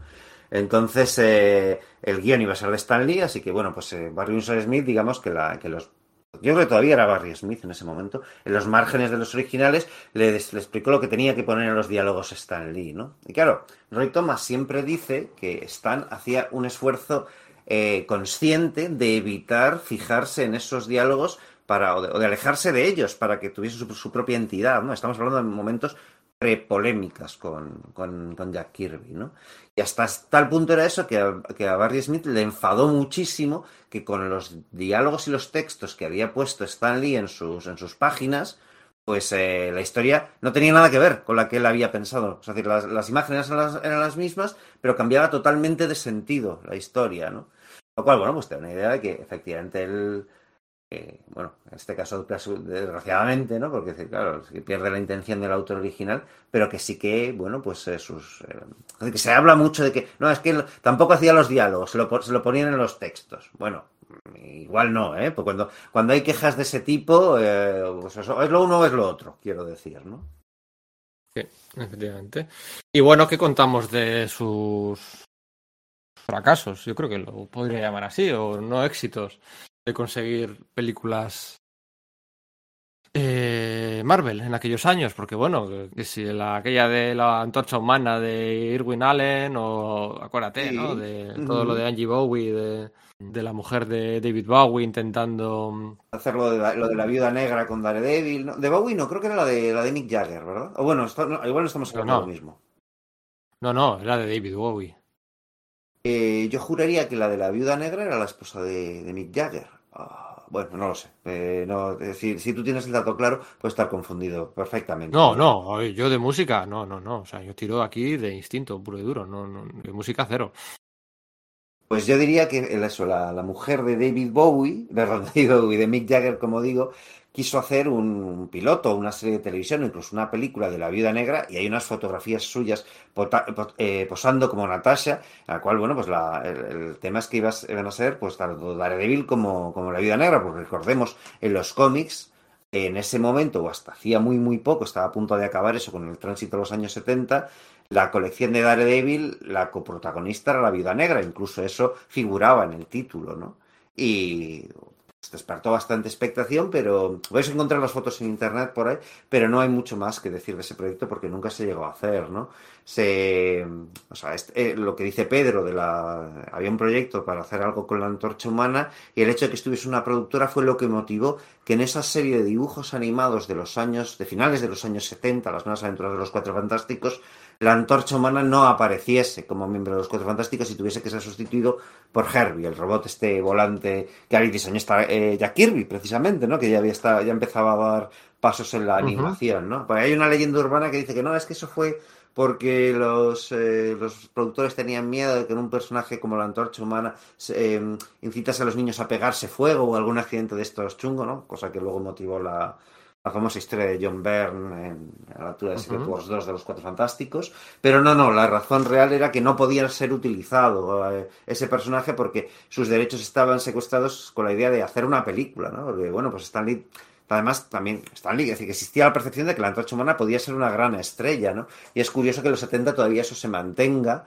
cuando ya en los 60 yo creo que estaba claro que quien, quien despertaba el interés de la, de la gente era la cosa, al que se le da la, la revista Marvel 2-in-1, pero por ejemplo los primeros números de Marvel Team Up, Stanley insistió en que fuese un título coprotagonizado entre la Antorcha Humana y Spider-Man, en plan de, bueno, nos piden mucho Spider-Man, vamos a hacer esta revista que con la Antorcha Humana y Spider-Man, y luego poco a poco iremos sacando Spider-Man para evitar quemarlo y daremos estrella a la Antorcha Humana que a la chavalería le gusta, ¿no? Eh, spoiler, fue al revés, ¿no? Es decir, no, no funcionó verdaderamente, pero había un- una idea de que es que este personaje es importante, cosa que es lógica, es que era una superestrella en los años 40, entonces es lógico que, aunque tuviesen buena visión comercial adaptándose a los tiempos, pues a veces patinasen y se dense cuenta de que ya no cautivaba a la audiencia del mismo modo, ¿no? Pero bueno, los fracasos o no éxitos de conseguir películas, pues marcarían un periodo alargado de la, de la vida de Stan Lee, que podemos extenderlo sin miedo, sin miedo, a mitad de los años 90, tranquilamente, ¿no? Porque Sí, seguía metido, sí, ¿no? O sea, Digamos que, que de no se hecho, le- eh, expan- o sea, expandirlo a antes de 1978, porque no para Marvel, pero él se hace muy amigo de, de Alain Resnais, del director de cine, ya lo hemos comentado antes, el de Hiroshima Mon Amour, y eh, tiene un proyecto ahí de un filme llamado The Monsters Maker y, y algún otro, para hacer una película que esté dirigida por Resnés y, y guionizada por Lee y les, le va- les van tirando el guion atrás. Lee, por ejemplo, sí está dispuesto a hacer alteraciones para que sea comprado por, por, por Hollywood, ¿no? Pero Resnés como, como, eh, como protegiendo ese medio dice, no, no, no, el guion de Stan es perfecto, no cambiaremos ni una sola palabra, así que nos vamos a otro estudio. Y eso desencadena que, bueno, pues eso nunca se llegue a filmar, ¿no? Una historia casi de frustración la de Lee, tratando de buscar esos proyectos y teniendo que conformarse con cosas menores o con nada hasta mucho más adelante, ¿no? Claro, pero es que estoy, o sea, se pueden rastrear noticias. Pues todo aquello de Michael Jackson queriendo comprar Spider, queriendo comprar Marvel para ser Spider-Man, eso es, yo creo que es de los 90. Sí, sí, sí, yo recuerdo esas noticias, a finales de los 80, yo, esas ya las recuerdo yo. Eso es.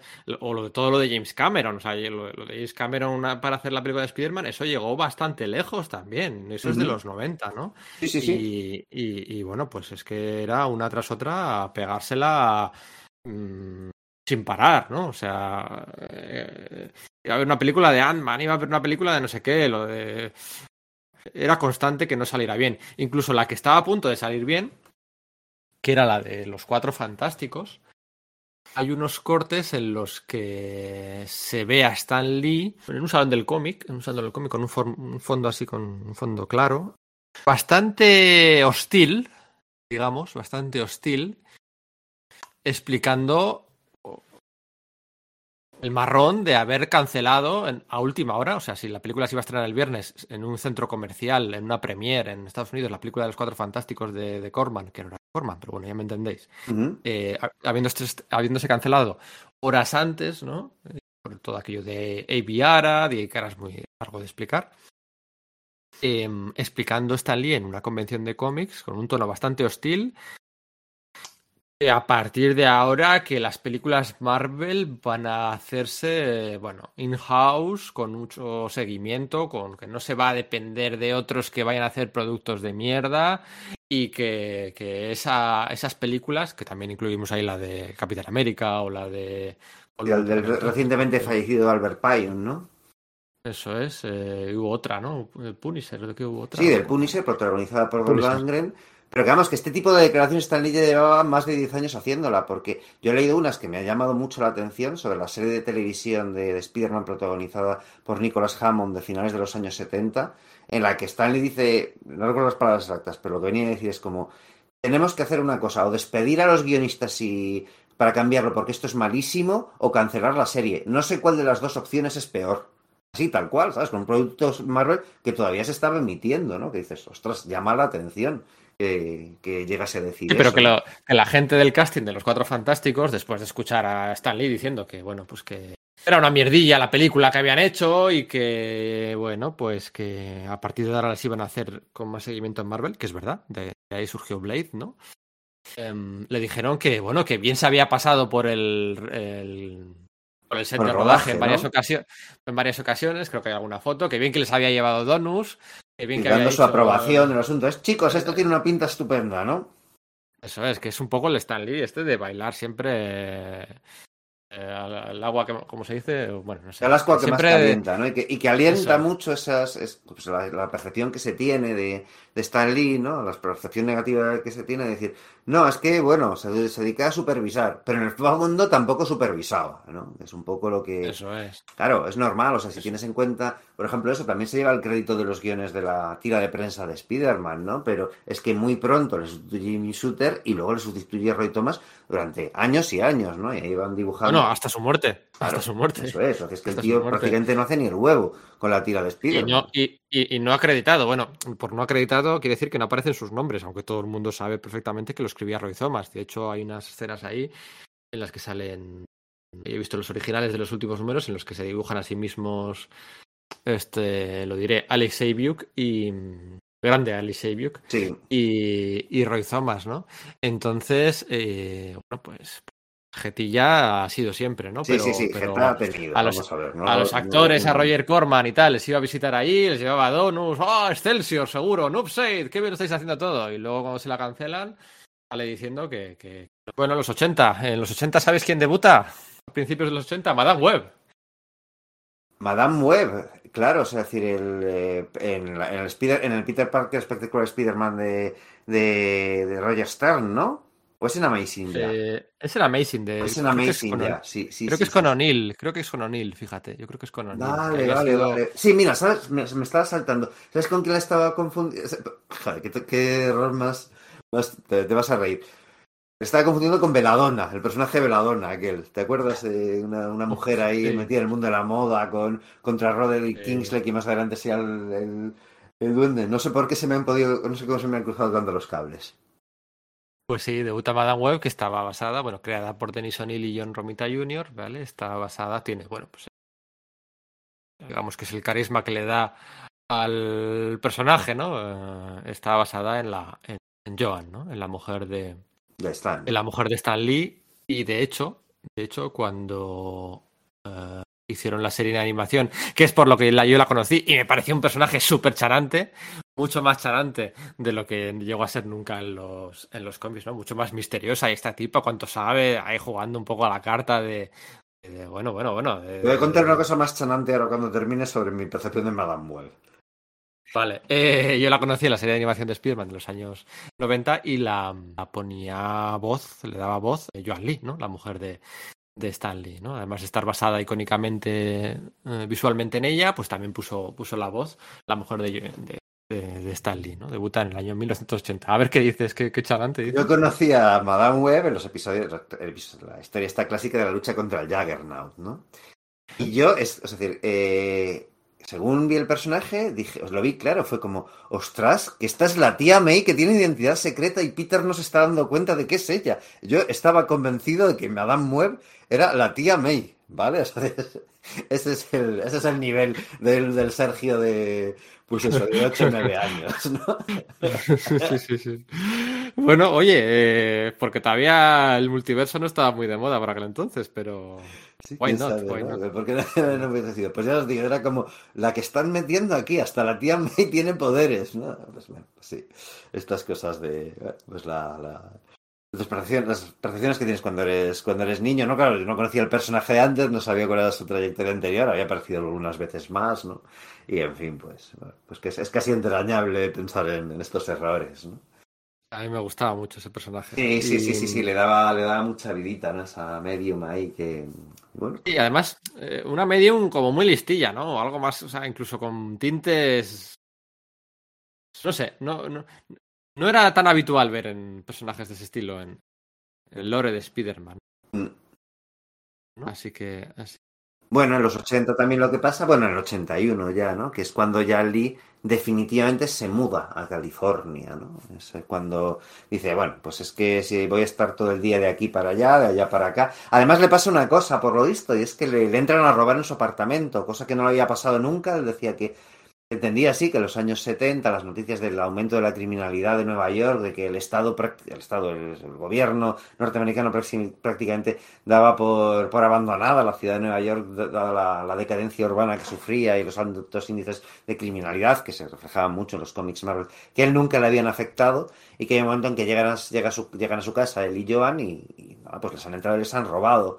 Entonces, entre una cosa y otra, deciden mudarse, ¿no? Irse para allá. También supongo que, bueno, pues ya estaban empezando a cumplir unos años y el clima de California soleado en vez de esos crudos inviernos de Nueva York probablemente también les viniesen mejor, ¿no? Y de ese modo, pues la idea era estar más, más cerca de, de estos estudios Marvel que estaban empezando a fundarse, pues tanto para producir películas como series de televisión, como dibujos animados, sin tener que pasar por la horquilla de, de subcontratarlos, pues como por gente como era Kenneth Johnson, creo que se llamaba el, de la- el productor de la serie de Hulk y, y demás, y tener su propia historia. Entonces, bueno, pues sí, de ahí surgen, claro, la idea es vender las licencias de Marvel, ¿no? Y de ahí surge, pues, por ejemplo, la serie de la serie de Hulk que había en, de dibujos animados, quiero decir, ¿no? Eh, de principios de los años 80, la propia de Spider-Man y la, y la que hubo, digamos que la continuación de esta última de Spider-Man, que, que, que era Spider-Man sorprendentes amigos, con el hombre de hielo y estrella de fuego, que, bueno, fue enormemente,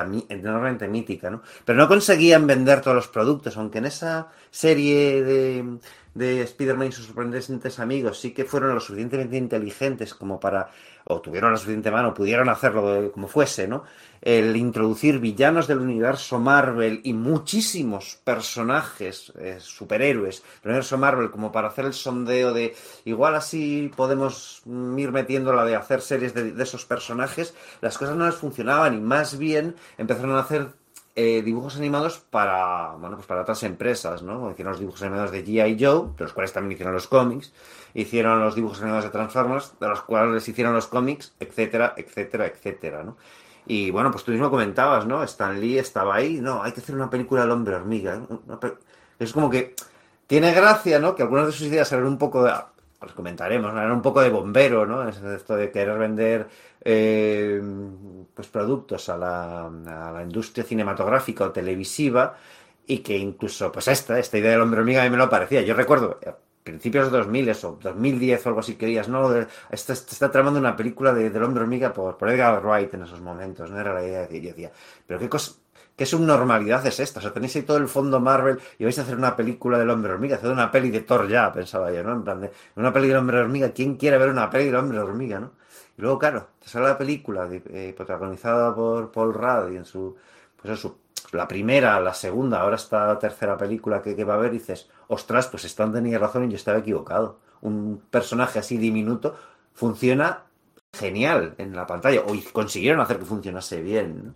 Pero sí, sí, en ese momento nadie. En el fondo no lo tomaban en serio. Él era muy grande dentro del mundo del cómic, pero aunque era conocido a nivel celebridad en, en Hollywood, porque ya era conocido como una celebridad dentro de la cultura popular estadounidense, no se lo acababan de tomar en serio las productoras a la hora de que les vendiese productos porque no, no veían viable el tema de los superhéroes. Lo único que habían tenido era Superman, Superman 2, pero pensaba que eran no, no se pensaba que hubiese, fuese a haber unas películas de superhéroes que funcionasen, ¿no? Stan trató de mover mucho, lo de hacer una película de Silver Surfer, ya venía de una idea de un musical que, que, que- había surgido en los años 70, ¿no? De hecho, se dice que esta novela gráfica de Silver Surfer con Jack Kirby del, año 78 era en realidad la adaptación de las ideas fundacionales para hacer, para hacer aquel musical, ¿no? Y que era como, bueno, pues este, este se puede ofrecer ahora a los estudios de Hollywood y tal, ¿no? Para, para hacer una película, ¿no? Pues con la estreno de Superman 2 se volvió a tener un poco esa idea y ahí es cuando, bueno, pues también eh,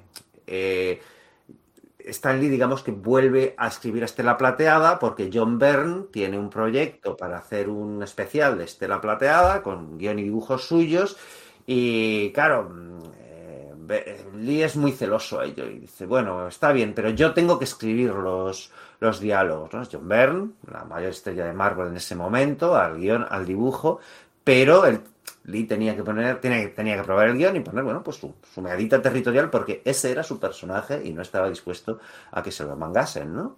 Sí, porque lo de Moebius ya es del año 88, ¿eh? Yo Eso sí, más tarde, como- sí, sí, sí, sí, Yo sí, siempre sí. lo había asoci- asociado temporalmente a unos años antes, pero es del 88, cuando hace lo de...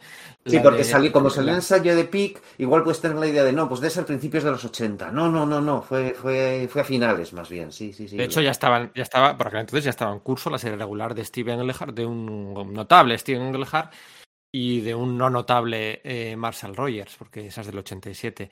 Eh, estamos ya en el 81, a veces una- era conocido en Hollywood, de hecho, en el año 80, y aquí vamos a poner otro corte, es eh, su cameo, uno de sus primeros cameos eh, más conocidos, el que hace en la película de Ambulance, ¿no? La ambulancia, eh, en una recreación bastante particular de las, del bullpen, ¿no? De las oficinas Marvel, ahí con una calefacción, con unos cartones de. Creo que había un cartón del, del duende y había un cartón de. Sí, de Spear, hermano de Hulk. No recuerdo que se veía pues una película que Eric, el personaje de Eric Roberts, ¿no? El hermano de Julia Roberts, interpretaba a un supuesto dibujante de, de Marvel, ¿no? Entonces pues se le ve ahí trabajando en su oficina y tal, mientras está obsesionado con, con su chica y Stan viene a hablar con él, ¿no? Y tiene varias intervenciones, ¿no?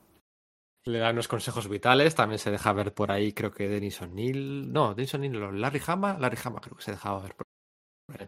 Entraba a la- a la- al bullpen cuando salía Eric Roberts. Hey, Stanley, mind if I now go Furley? I got a girl in the hospital. The hospital. Yeah. Personally, I like mine healthy, but, um, well, you know, go ahead. Uh, to each his own. Okay, I'll do it right away.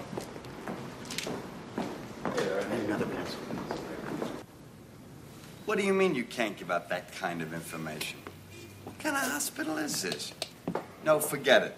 No, forget it. No, forget it. I'll find it myself. Yeah, thanks for nothing. Lose something, Josh? Her. Well, that's some loss. Yeah, she's actually a lot better looking than this. Yeah, I'm sure she is. But I want to ask you something, Josh. Huh. Are you planning to do any work this morning? Ah, what's the use, Stan? Every female character I draw ends up looking like her. Look at that. Yeah, I've noticed that. In fact, I think it's something we ought to talk about, but um, not here. Come on, let's talk over here, Josh. Your drawings have been all looking pretty much alike. And you know, Josh, when I gave you that Dr. Strong strip to do, I thought you'd realize what an opportunity it was. I do, Stan. No, but you know, I don't want to see you blow it on account of a girl. Stan, have I ever let you down? No. Nights, weekends, whatever you needed. Look, I traded in my whole goddamn life for this comic Well, strip. Look, you've got to work out your own problems on your own time, okay? You do what you have to do, and uh, I'll do what I have to do. Eso es en el 80. Eh, eh, hemos hablado mucho. En este punto el universo Marvel todavía no tiene 20 años siquiera, ¿eh? O sea que... que- que- Claro, que es a- verdad, está a punto de cumplirlos. No, no, no, no, no, jo, no, me- a veces pierdo perspectiva de eso, sí, sí, sí. Claro, claro, al fin y al cabo que no se nos pase que eh, habían sido 20 años, la implosión de DC de unos años antes también se había llevado por delante algunos cómics de, de, de Marvel, ¿vale? Siempre se dice implosión DC, pero la implosión DC tuvo también sus consecuencias en toda la industria y en Marvel, ¿no? La serie de los invasores, bla, bla, bla, bla, bla, también se Es que, como he dicho, bueno, las, las- la- es que Marvel tenía su propia crisis, lo que pasa es que no era tan aparente, primero por el éxito de Star Wars, segundo, porque efectivamente vendían algo más que DC, pero no vendían tantísimo como decían porque Landau había manipulado las cifras de venta. O sea, que no era un... "Oh, es que estamos... No, no, no, Marvel lo estaba pasando mal y Jim Shooter sudó tinta y a pesar de las cosas reprobables que pudo hacer, hizo un trabajo excepcional a la hora de volver a poner a Marvel no solo en una posición estable, sino en convertirlo en una auténtica máquina de generar dinero. O sea, es el- es- a veces cuesta de pillar la perspectiva de la diferencia que hay de la Marvel de 1977 a la Marvel de 1983. ¿no? O sea, es- es muy meritorio, muy meritorio lo que hace. Eso es, y bueno, pues ayuda sobre todo el del mercado directo, ¿no? De la explosión del mercado directo, ya los salones, las convenciones, eh, eh, eso le viene genial a, a- a- a Marvel, pues para, para explotar definitivamente y ajustar más las tiradas de los, de los cómics y, y toda la historia que conocemos y se sabe siempre, aunque aquí el mayor pollo de estos años, eh, ya definitivamente convertido en una batalla campal bipartidista mm, súper polarizada, llevada a los medios especializados que empezaba a ver ya con mucha potencia y con algún, algún, algún, algún escarceo puntual en los medios generalistas, ya es, bueno, pues se viene a ser el, el- En realidad es Jack Kirby contra Marvel, ¿no? O sea, mm, estaría mal decir que es un Jack Kirby como Stan- contra Stan Lee, es un Jack Kirby contra Marvel, ¿no? Con, Eso es. Ujú. bueno, las devoluciones de, de los originales, con, con Mark Evanier, bueno, pues rajando cada dos por tres, con... Gary. Groth apoyándole en Fantagraphics, ¿no? Además que se, se juntan varias cosas, porque son las reclamaciones de Jack Kirby por los originales que no le dan, porque claro, al producirse la- este fenómeno de las convenciones, además tiene algo asociado que es la venta de originales. Entonces esos originales nadie tenía, le daba ningún valor más que fans muy fans como Lane Wayne y Mark Wolfman, que se dice que la... Esto lo he oído en algún, canal de YouTube no hace mucho, no recuerdo en qué sería, ¿no? Que la, que la que fue una gran tragedia cuando se le quemó la casa a Len Wayne, porque claro, y desaparecieron no se sabe qué cantidad de originales que le había estado robando a las oficinas de Marvel y de DC porque nadie les concedía, ningún valor, ¿no? Pues eh, claro, cuando se- los autores empiezan a DC, en DC le echaron por eso, ¿eh? Eh, El DC a principios de los 70, o sea, Claro. Len Wayne antes de estar en DC a finales de los de los 70, ya había estado unos añitos al principio, súper joven, súper joven, y le, le- le echan, DC le echa porque le pillan robando Eso es. originales. Igual que Archie Goodwin echa a Gil Kane de Marvel a finales de los años 70 porque le pilla haciendo lo mismo, ¿no? Eso es, pero los originales se utilizaban, pues había una visita escolar, eh, esas navidades y la típica excursión de clase y le llevaban a los niños, pues le regalaban un original a cada uno. ¿Te imaginas que te regalan a ti un original de, yo qué sé, Ya ves. de, de Sí. Howard the Duck o de... Claro. tal? O sea, del, del- del Warlock de Starling, ¿sabes? Pues imagínate, ¿sabes? ¿Sabes? O sea, ahí la, Pues, pues bueno, pues. Sí, entonces, bueno, pues el caso es que, claro, se dan cuenta de que hay realmente dinero en eso, ¿no? Entonces, Kirby pi- pide que se le devuelvan sus originales, como ya está pactado desde los tiempos de, de Shooter, ¿no? Como parte de las mejoras, y le. Y, claro, ¿qué pasa? Que no los tienen. No los tienen, o no, no se los quieren devolver, entonces le dicen, no, pues vamos a devolver 100, empiezan las negociaciones y Kirby empieza a calentársele la boca, perdiendo la paciencia, como es razonable por otro lado, ¿no? Pero piensan que le están vacilando y empieza a decir en... eh, Parece que, que asesorado de una forma quizás no, no demasiado buena, ¿no? Para que en los medios, tanto generalistas, los poquitos que le prestasen atención, sí, sobre todo los especializados, empieza a hacer todas esas declaraciones incendiarias de no, pues es que además eh, Josh fui quien creó absolutamente todo en Marvel. Yo era el que hacía absolutamente todo, ni diálogos ni narices. eh, las historias eran mías, los diálogos eran míos. Spider-Man lo creé yo, eh, to- todos, todo, todo, todo absolutamente lo creé yo. Como una, como una especie como de, de dejando caer que podía lanzar una amenaza legal al respecto. Recordemos que son tiempos convulsos respecto al tema de la propiedad intelectual. Se acaba de, insta- de instituir del todo y a, a tener efecto en 1978 el, pues, lo que se llama el Abono Act, ¿no? Esta es la que se termina de consolidar el asunto de, la, de los derechos de los autores y la, y la figura del work for hire, pero claro, en contratos anteriores, si no se forma, firman cosas eh, que lo renovasen y ya se cogiesen del todo, eh, las- las- la figura anterior por lo- del, del work for hire, ¿no? el trabajo porque los autores hacían para las editoriales por encargo, no estaba tan claro y bastante ambiguo, y entonces en Marvel empiezan a pensar que quizás se podría eh, eh, Kirby ser una amenaza legal para ellos, ¿no? Porque no, está claro en esos momentos. Y Marvel empieza a utilizar, digamos, esos, esos, eh, por dice Jim Shooter, ¿no? Que él habló con Galton y con Hobson y tal para devolverle los originales a, a Kirby. Pero en ese momento Kirby, eh, se, bueno, se publican esas, esas declaraciones de Kirby enfadado, ¿no? Y él, eh, entonces los, en Marvel les entra miedo diciendo, no, no, vamos a secuestrárselos y a negociar con él antes, y- en plan de que, que retire esas acusaciones y entonces le devolveremos los originales, ¿no? Y se monta una guerra bestial, porque además está el tema de lo de Steve Gerber reclamando los derechos de Howard el Pato y Jack Kirby eh, apoyándole para eh, eh, con, el, con el TV este de, de Destroyer Duck, ¿no? Para conseguir fondos para los juicios contra Marvel. Claro, Marvel que efectivamente ha dejado atrás a DC, que estaba en de pa- capa caída, pero de repente, gracias a la gestión de Jim Shooter, empieza a subir como la espuma, es percibida como el- la gran y maligna corporación que está que, consigue sus éxitos a base de beberle la sangre a sus autores, ¿no? Cosa que, claro, hay un punto de verdad en eso, ¿no? Pero el debate, es- el debate se, se, polariza, se polariza un montón. Y claro, Stan Lee, al final, es la cara pública de Marvel, ¿no? Con lo cual también se come gran parte del, del- del afeamiento de conducta que hay hacia Marvel, pues se lo come Lee, ¿no? Como es lógico, porque en el fondo, en el fondo mucho de esto es parte de la estructura que él ha ayudado a cimentar, ¿no? se montan pollos continuos en una guerra abierta que continúa hasta hoy. Sí, sí, eso no, esas heridas no se han cerrado, ¿no? Eh, Especialmente entre los aficionados, ¿no? Y va a continuar siempre porque el hate siempre eh, genera faps, retweets, clics. Sí, da igual que al final la familia de Jack Kirby jugó muy bien sus cartas, mejor incluso que la de Stan, que la de Stan Lee, por mucho que digas, no, ostras, pues es que me Lee ganaba un millón al año y 125 mil dólares por esa tira de Spider-Man que no hacía. Y mm, se llevó 10 millones por renunciar a su 10% de, la- de los beneficios de Marvel por las películas. Te dices, joder, era millonario el cabrón, ¿no? Pues parece que la familia de Kirby jugó muy bien sus cartas. Claro, ya con Kirby muerto, eso también hay que decirlo, ¿no? Eh, bueno, con Kirby muerto y, y- y- y- y muy muerto. o sea, eso es, estamos 15 hablando de hace tres después. días, como quien dice, ¿no? Eso es, eso es. Estamos hablando del 2010, 2011. O sea, es que estamos Sí, hablando pues, de- se, cree que uno- entre 40 y 100 millones de dólares se terminó llevando la familia de Jack Kirby, muy bien ganados, o sea, yo eso lo aplaudo, no digo esta cifra como para decir, uy, es que fíjate, ¿no? Al final solo este que parecía el proletario era el malo. No, no, no, no voy por ahí. Yo de verdad que creo que... Creo que este estuvo, estuvo trabajando 60 años de su vida. Claro, o sea, eso bueno, es, entonces, o Más, eh, o más. Es que. Se partió el alma bueno, ahí, el- el- el- el- la salud, la muñeca, el, eh, dibujando sin parar y sin parar, metidos. Ese, ese tío y su familia se, se merecían ese dinero y mucho más, en realidad. ¿no? Entonces yo Ah. me, me alegro mucho de que sí sea, o sea, de que se lleven el pastizal. Vamos, el, Ajá, o sea, el no- más grande, hombre. Eh, Siempre, eh, que si. Ahora, mira, es, pasa en todos los lados, ¿eh? como en el fútbol. Ahora está otra vez el debate este, que si el más grande, ¿quién es? Messi o Maradona, pero. ¿Qué necesidad hay de, de, de, de, hacer esa- vestir, de desvestir a un santo para vestir a otro, ¿no?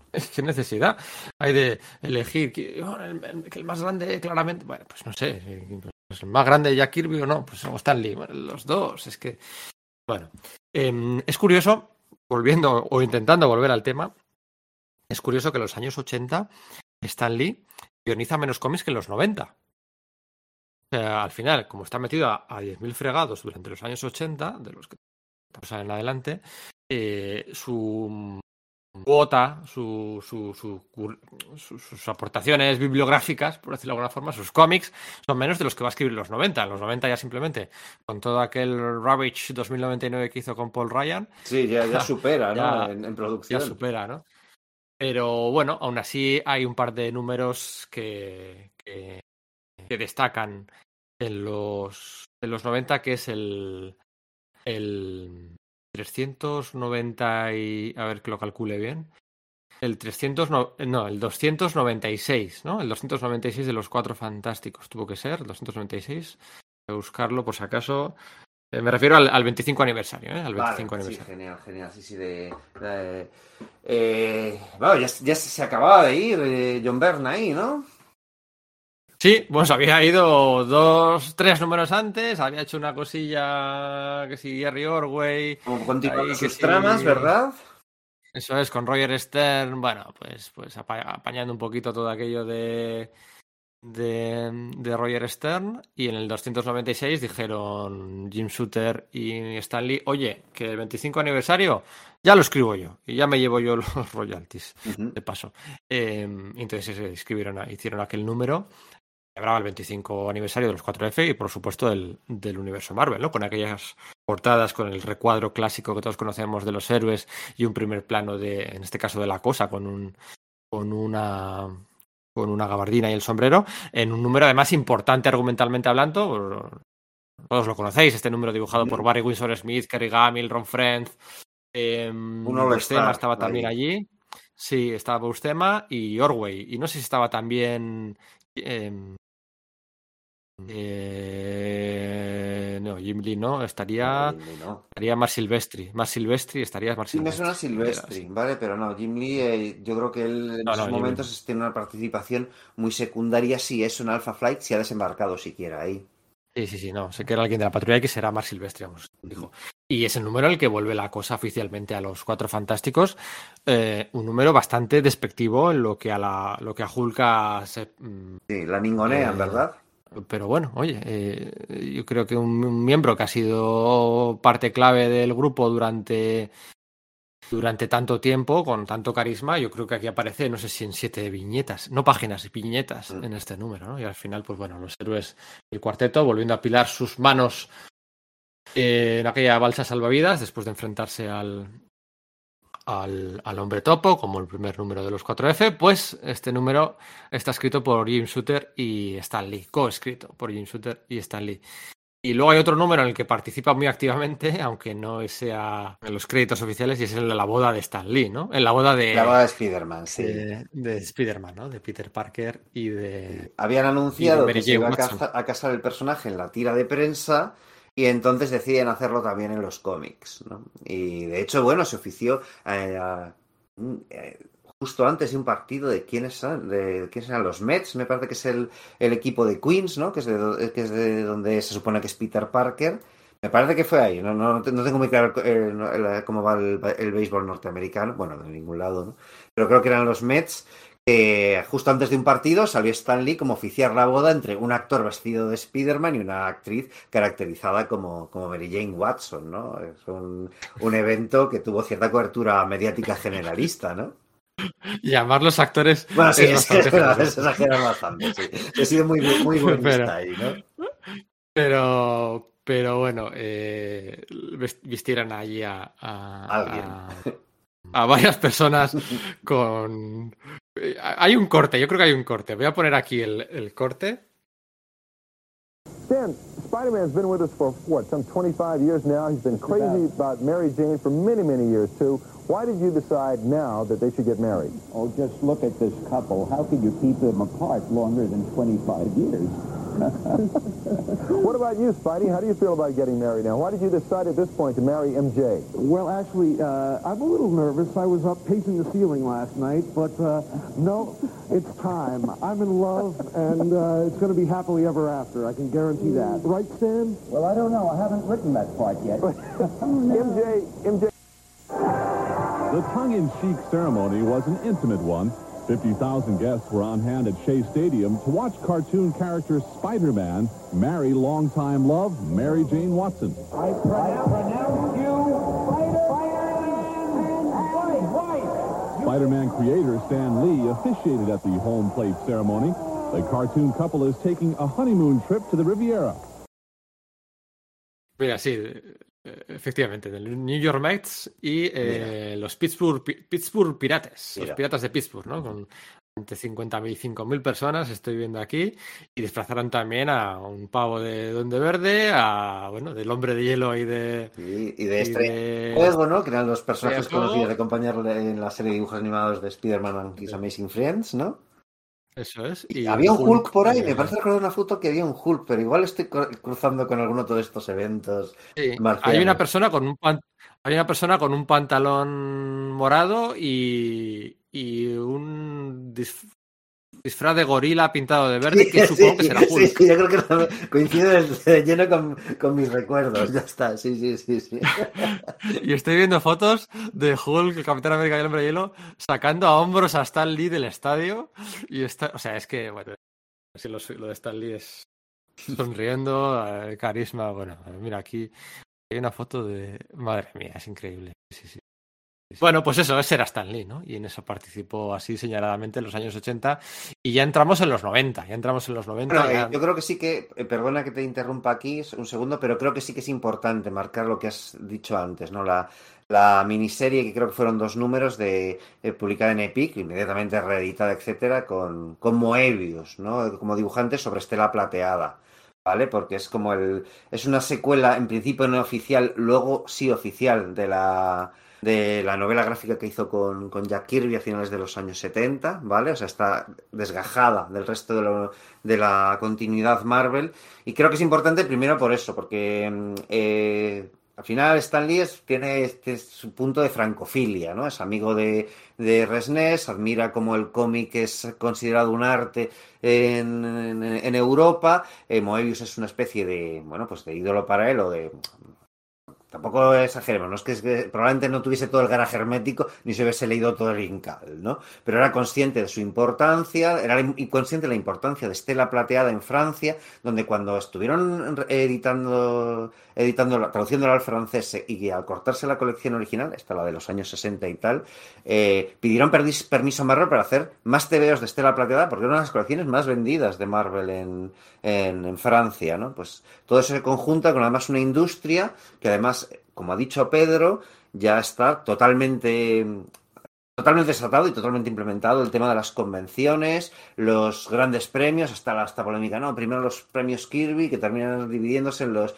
premios eh, eh, eh, por Har- Harvey, por Harvey Kurtzman, y los Eisner, ¿no? La llegada de la legitimación académica, digamos, de como, como una forma de, cultura válida, ¿no? Por cosas como, pues, eh, Watchmen, el Dark Knight, bueno, pues todo esto, ¿no?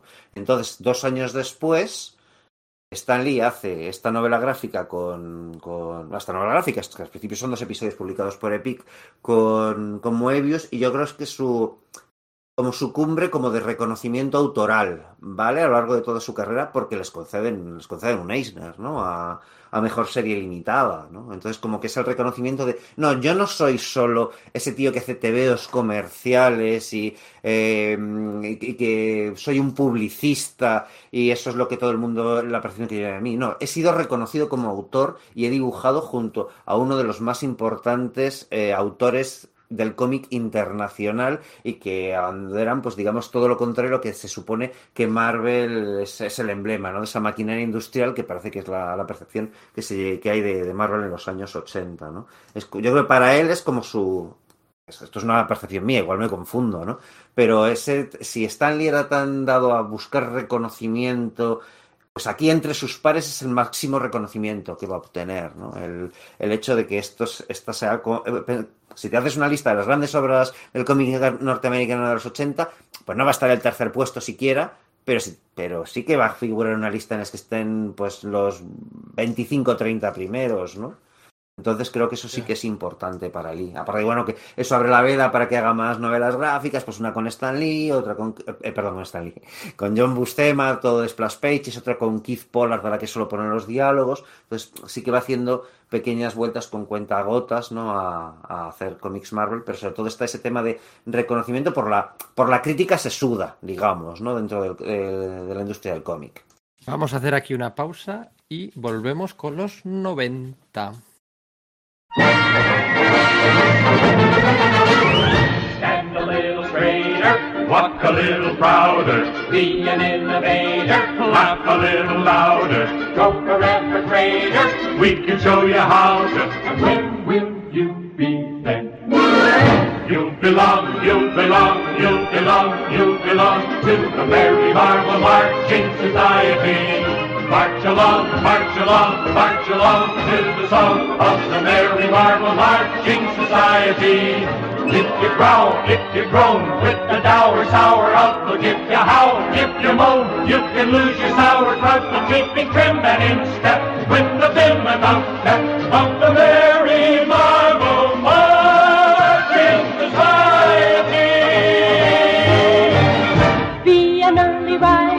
Strive to be ambitious, speak a little wiser, try to be judicious, be a good advisor, never ever vicious, and when will you be then?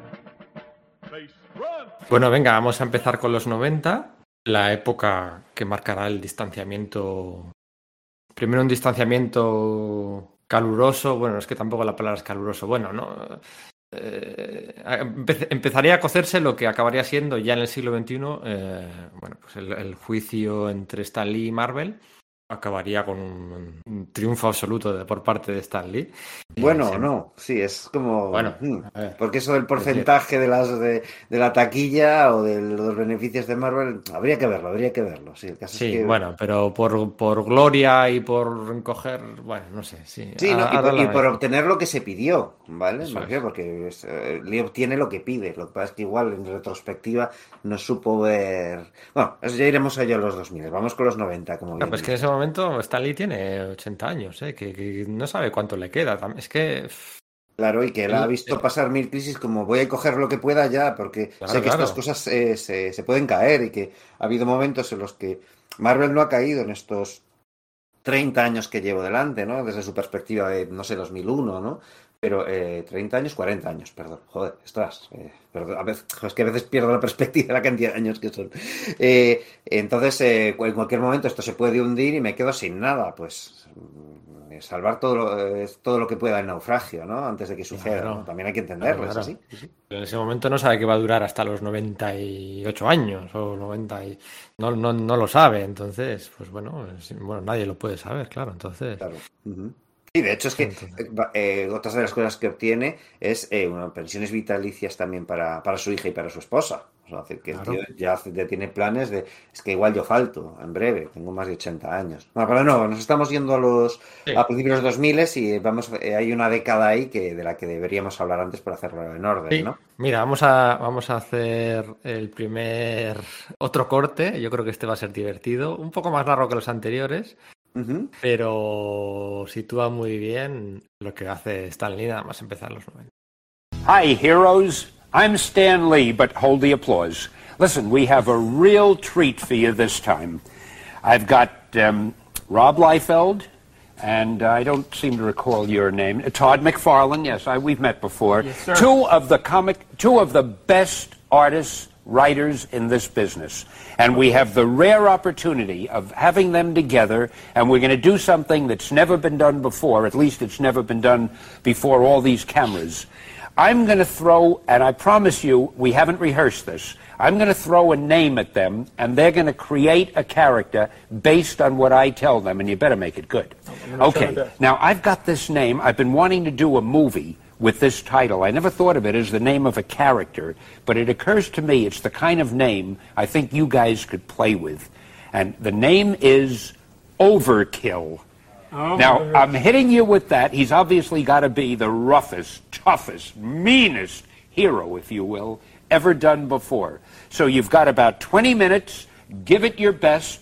And be careful because I'm watching every move. Okay, what we'll do is we're going to try to do a collaboration. We'll be adding uh, back and forth to it. And what we'll do is we'll try to explain our thinking on how we're coming across and why we're doing Overkill the way it is. You can think and draw at the Hey, same time? Yeah, That's pretty good. we've even talked. So what we'll do is Rob will start doing the outline, and because we're going to do this and put it in a comic book, I'll be working on the logo. So by the time he's got the outline, I'll be done with the logo, and then we'll start going from there. For the uninitiated, Okay, of course, the logo is the lettering of the masthead. Now, here we go. Okay, now I figure, Rob and Todd. Okay, now I figure if we're going to have overkill, then the O in the overkill will make it as a gun sight. Rob, are we going to make him thick, or are we going to we make have the well, this guy is obligatory thick. strong heroic character Okay. over there, right? He's got to be a guy. He's got to be huge. Thick neck, broad Thick- shoulders. Thickest neck. Are you going to give him the usual shoulder pads? Uh, I don't know. I, I'm, I'm not real sure yet. What do you think, Todd? I don't know. I- A Liefeld character without shoulder pads is almost naked. ¿Cómo les vacilaba a Rob Liefeld y a Todd McFarnell Stan Lee? a lo que habéis escuchado es un corte del canal eh, de Comic Book Greats, eh, del canal que, presentó y que, y que tenía Stan Lee, en el que entrevistaba pues, a diferentes artistas de, de- en cada episodio, pues de algunos de los más grandes de la historia, ¿no? Pues como John Romita Jr., Senior, Bob Kane, un gran amigo suyo. Sí, sí, es que- eran amigos, eran fuertes amigos personales, ¿no? Kane y, y Lee, eso no, no- que conviene resaltarlo. Creo que habían ido también a al mismo instituto, ¿no? Al Clinton de Witt este y creo y Eisner también y más gente, ¿no? Bueno, todo esto, es decir, que es que Stan Lee, esto, esto son cosas por las que pasamos, ¿no? Que a lo largo de su infancia, pues, eh, es decir, es- el tío es, es, por ejemplo, el primo del tío que dirigió eh, Charlie la fábrica de chocolate, ¿no? O sea, es decir, que es que mm, tiene muchas relaciones con mucha gente, ¿no? Y desde luego con Bob Kane tiene muy buena relación. Perdona, perdona, es que era por... Porque hay No, no, pues eso, Eso que- me que- lleva a que se- siempre se- que- nos olvidamos a veces de pequeños detalles, ¿no? Claro, hay que pasar por alto cosas, ¿no? Pero no puedo mm, a veces superar mi pasión completista cuando se me recuerda que he pasado por algo. Pues eso, que entrevistaba a, grandes autores, a buenísimos autores como Eisner, Romita, Kane, Claremont, Sergio Aragonés y demás. Y también entrevistaba a Todd McFarnell, Rob Liefeld, Jim Lee y Wild Portasio. Les entrevistó varias veces. Este canal se debutó en el año 91. Les entrevistó por separado a Todd McFarnell y a Rob Liefeld. Luego hizo una charla conjunta con ellos dos diseñando este personaje Overkill en el que les vacilaba constantemente, constantemente. sí, sí, sí. Además el Pero- personaje lo utilizó luego McFarlane como enemigo de, de Spawn y luego Liefeld como enemigo de Die Hard, si no no recuerdo, y de Rock. pero les vacilaba con una con un punto paternalista y de colegueo y ellos estaban encantados de que les estuviera vacilando su ídolo, o sea, para qué para qué negarlo, ¿no? Entonces, ahí se empieza a forjar también la amistad que hemos comentado antes de que de que bueno, pues él ha mantenido esa relación con Liefeld y Todd McFarlane hasta sus últimos hasta sus últimos días, ¿no? Y quería poner este corte pues porque es una de estas aventurillas no relacionada con Marvel, no relacionada con Marvel, en las que se metió Stan Lee a principios de los 90. Esto es del Oye, has 91 dicho que es un 92. canal, eh, claro, yo esto lo conocí, no lo sé, que, creía que era algo que se editaba directamente al mercado de, del VHS, ¿no? Eh, Esto se emitió, pero dices que efectivamente esto se emitió por algún canal en cable o algo por el estilo. Ah, bueno, ni idea, ni idea, ni idea. ni Vale. idea. Eso es- he dicho que eran episodios, no pero claro, ¿eh? V- VHS, sí, claro, sí, sí, sí, eso es. Honestamente, eh, no tengo el dato, simplemente una, una, una idea. Claro, yo lo, pero he, he pensado, bueno, pues igual yo lo conocí así porque obviamente aquí en España no teníamos acceso a esos, a esos canales, ¿no? Que me, que me parece probable también, ¿no? Que eso fuese emitido por un canal de cable. Eso es. ¿Y qué más de estos años? Pues tenemos un casi, casi, casi, casi histórico reencuentro entre Stan Lee y Steve Ditko en los Sí. Marvel. Sí, sí, sí, sí. Tenemos. eh, eh, esto, ¿esto cómo fue? ¿Esto fue con, con, con de hecho? Es decir, el reencuentro entre, entre Lee y Ditko. Eso es. Ya Estoy a punto de escribir Ravage, o sea, de dibujar Ravage, ¿verdad? Porque el tema es ese que eh, Stan Lee y John Byrne empiezan a elaborar una idea del futuro del universo Marvel, ¿no? No, no, no se ponen de acuerdo y John Byrne utilizaría sus ideas más adelante para sus, para sus Next Men de, de Dark Horse, ¿no? Pero esas ideas que quedaron ahí luego fueron remozadas en el universo que conocemos como el 2099, ya sabéis, el de... eh, lo diré... eh, pues creo que me olvido el nombre de Spider-Man 2099, que era... ah, ah, ah, Miguel O'Hara, sí. Miguel O'Hara, perdón, ¿no? Eso es, ¿no? Pues todo esto, ¿no? Entonces, el único personaje que, claro, te suena la idea que de la que, que partía de, de John Byrne y de Stan Lee, y el único personaje en el que intervino más directamente al final Lee fue Ravage, Ravage 2099, ¿no? Que de hecho escribió sus ocho primeros números, ¿no? Al final lo dibujó Paul Ryan, Paul Ryan, efectivamente. eso es. Pero la idea original era que el Ditko lo hubiese. Después de los grandes desencuentros, haber sido de Marvel, estar en DC, eh, hacer sus cosas con Mister A, sus propios fanzines y tal, a finales de los años 70, con, Jim Shooter de por medio, pues el, eh, Ditko volvió tímidamente a Marvel, hizo unos episodios, pues que sí, de El Hombre Máquina, eh, episodios, pues para. relatos para aventuras bizarras, cosas así. Creó el personaje de Speedball, que pues, pretendía que fuese, fuese el, eh, pues el, el nuevo Spider-Man para finales de los años 80, ¿no? No tuvo mucho Eh, éxito. bueno, como, como Nova lo había sido antes y como Miss Marvel lo ha sido después. Eh, bueno, yo creo que Miss Marvel es la más exitosa de todos ellos. eh, Para mí pesar, porque sabes que no eh, tiene un fuerte lugar en mi corazón, ¿no? Pero mm, creo que Miss Marvel ha sido más exitosa, para empezar, porque ha accedido a mayor número de, de- de adaptaciones audiovisuales, ¿no? Pero de Speedball pues, prácticamente nadie se acuerda, ¿no? También creo a la chica ardilla. Recordemos que Steve Ditko creó a la chica ardilla en un número de, creo que Marvel Comics Presents, era una historia de Iron Man y ahí aparece la, la actualmente famosa chica ardilla, ¿no? Y Pero Steve que sí Ditko que- se llevó, Steve Ditko se llevó bien con, con Don de Falco, ¿eh? Eh, eh, jugó bien sus cartas Don de Falco, al principio yendo de, bueno, yendo de novatillo, yendo de, de chavalín, ¿no? Respecto a una leyenda y colaborando, guionizándole y luego, pues, eh, editándole, ¿no? Porque los números son ya con el reinado de Tom de Falco. Sustituyendo a Shooter, jefe. eso es. Fueron ocho numeritos de Stanley. em, eh, al que sustituyó luego, por cierto, Pat Mills en los guiones de. Nada menos. eh, Nada curioso. menos que Pat Mills, ¿no? El de Marshall Law, ¿no? Que además, bueno, que personaje realmente transformado. Recordemos, era de los escasos superhéroes que no ten- de, Marvel 2099 que no tenía que ver, no era un personaje delegado de los del resto de superhéroes Marvel de la, digamos, época actual, ¿no? Sino que era totalmente nuevo, estaba con esa conciencia de, bueno, el reciclaje, la ecología, de algún modo, ¿no? Eh, Una especie como de, de basurero del futuro, ¿no? Que suena feo decirlo, ¿no? Que era hay que entenderlo. En ese momento ya Stan Lee es- ya es mayor. Entonces él está tratando de mantener lo que siempre le funcionó desde los años 60, que era estar en contacto con las inquietudes de la juventud, ¿no? Entonces él es consciente de que en ese momento ya hay mucho debate sobre el tema de el cambio climático, el, la, el- el- pues eso, la, la ecología, lo que estamos haciendo al planeta, etcétera. Entonces él hace pues lo que puede, que piensa que es moderno. Es la- la-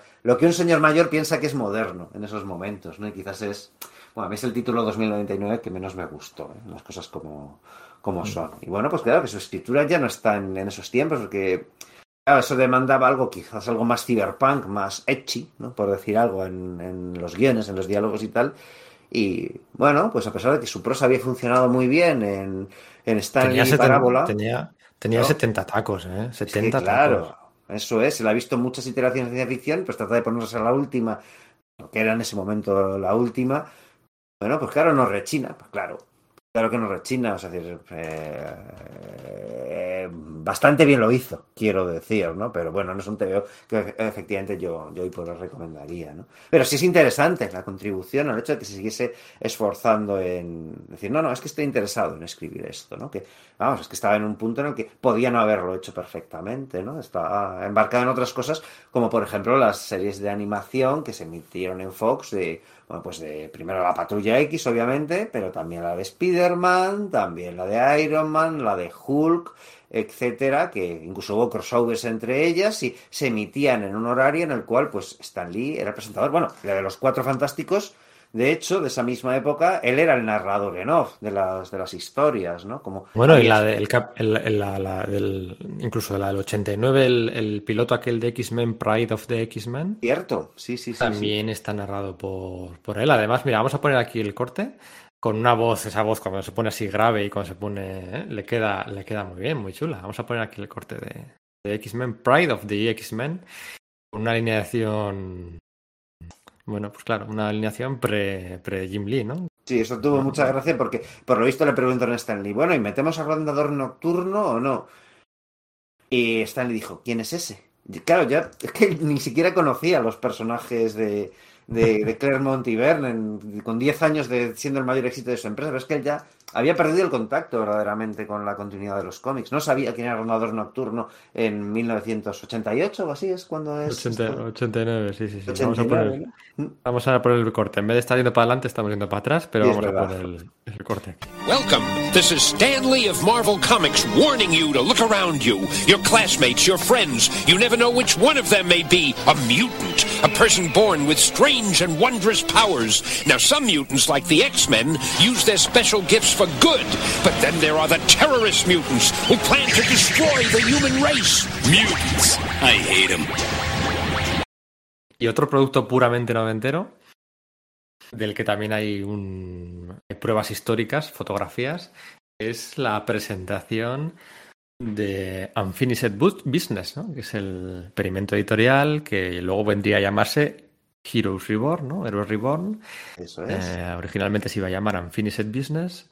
Y aunque Stan Lee estaba a punto ya de ser apartado definitivamente y pues rescindir todo su todos sus liga- contratos con Marvel ¿no? en el 96, le llaman para, para que esté presente en la, en la rueda de prensa promocional de Heroes Reborn y salen allí pues Jim Lee y Rob Liefeld encantadísimos de posar las fotos con, con este adorable ya ancianito y, y demás. Y también está Bob Harras en, en estas fotos, ¿no? Hay fotos de, pues esto sería del 95, me imagino. Claro. Y se prestaba todo, se prestaba que hay que...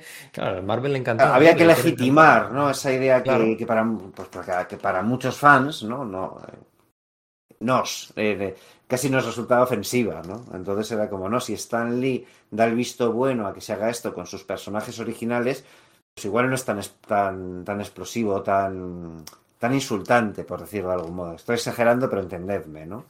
Eh, claro, Sí, y, y ellos encantados. Y Stanley, que era un yonki de la atención, pues... Pues también, y se llevaba muy bien con los chavales, y en el fondo es que ya le importaban poco los tebeos, ya no era en ese, y además en ese punto probablemente ya no fuese capta- capaz de captar los matices entre, no, está haciendo, están haciendo Mark Waid y Ron Gary una buena labor, sí, es muy buena, pero es distinta de la buena labor que pueden hacer estos chavales, pues igual ya había perdido un poco ese pulso, ¿no? Claro, claro. ¿Quién, quién es Ron Garney? ¿Quién es Mark Waid, diría? Claro, para empezar, Eh, ¿no?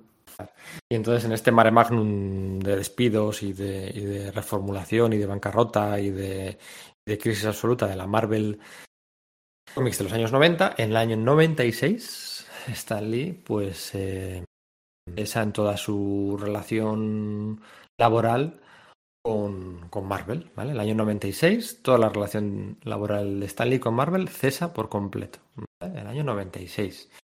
Y entonces aquí entramos en una espiral de, bueno, pues de, startups, de empresas, de, de chanchullos, de asociarse con gente con la que, bueno, pues eh, se le acerca eh, con intenciones, bueno, Como pues, mínimo sospechosas, ¿no? Eso es, y empiezan a aparecer por aquí gente, pues que si, o empresas que si Pow Entertainment, que si no sé qué, que si no sé cuál, ¿no? Y es, digamos, la parte menos conocida de la vida de Stan Lee, porque es la parte de la vida de Stan Lee en la que no está presente Marvel. Claro, es curioso porque, sin embargo, es cuando su estrellato sube más, ¿no? Quiero decir que eh, Blade se estrena en el 98, él ya estaba fuera de Marvel, pero sí se rodó un cameo para que él estuviese dentro, ¿no? Hubiese sido pues uno de sus primeros cameos, porque bueno, había habido el de el que hubo en a finales de los años 80 con el telefilme del juicio del increíble Hulk, en el que Bill Bixby y Lou Ferrigno volvían a interpretar a Bruce Banner, bueno, David Banner, perdón, y al, y al increíble Hulk, ¿no? Y, pero... ¿Cómo te gusta, cómo te gusta dejarla caer, eh? Como- no, no Sí. puedes evitarlo. No puedo evitarlo, es así. Soy inefable, soy inefable, sí. Bueno, el caso es ese que eh, Stan Lee, que probablemente en ese punto ni siquiera sabría quién era Blade, aunque el personaje hubiese sido creado en los años 70, pues sí ro- ro- rodó un, un- cameo para Blade, lo que pasa es que no, no se emitió en los, en los cines, no, se- no pasó de la sala de montaje, ¿no?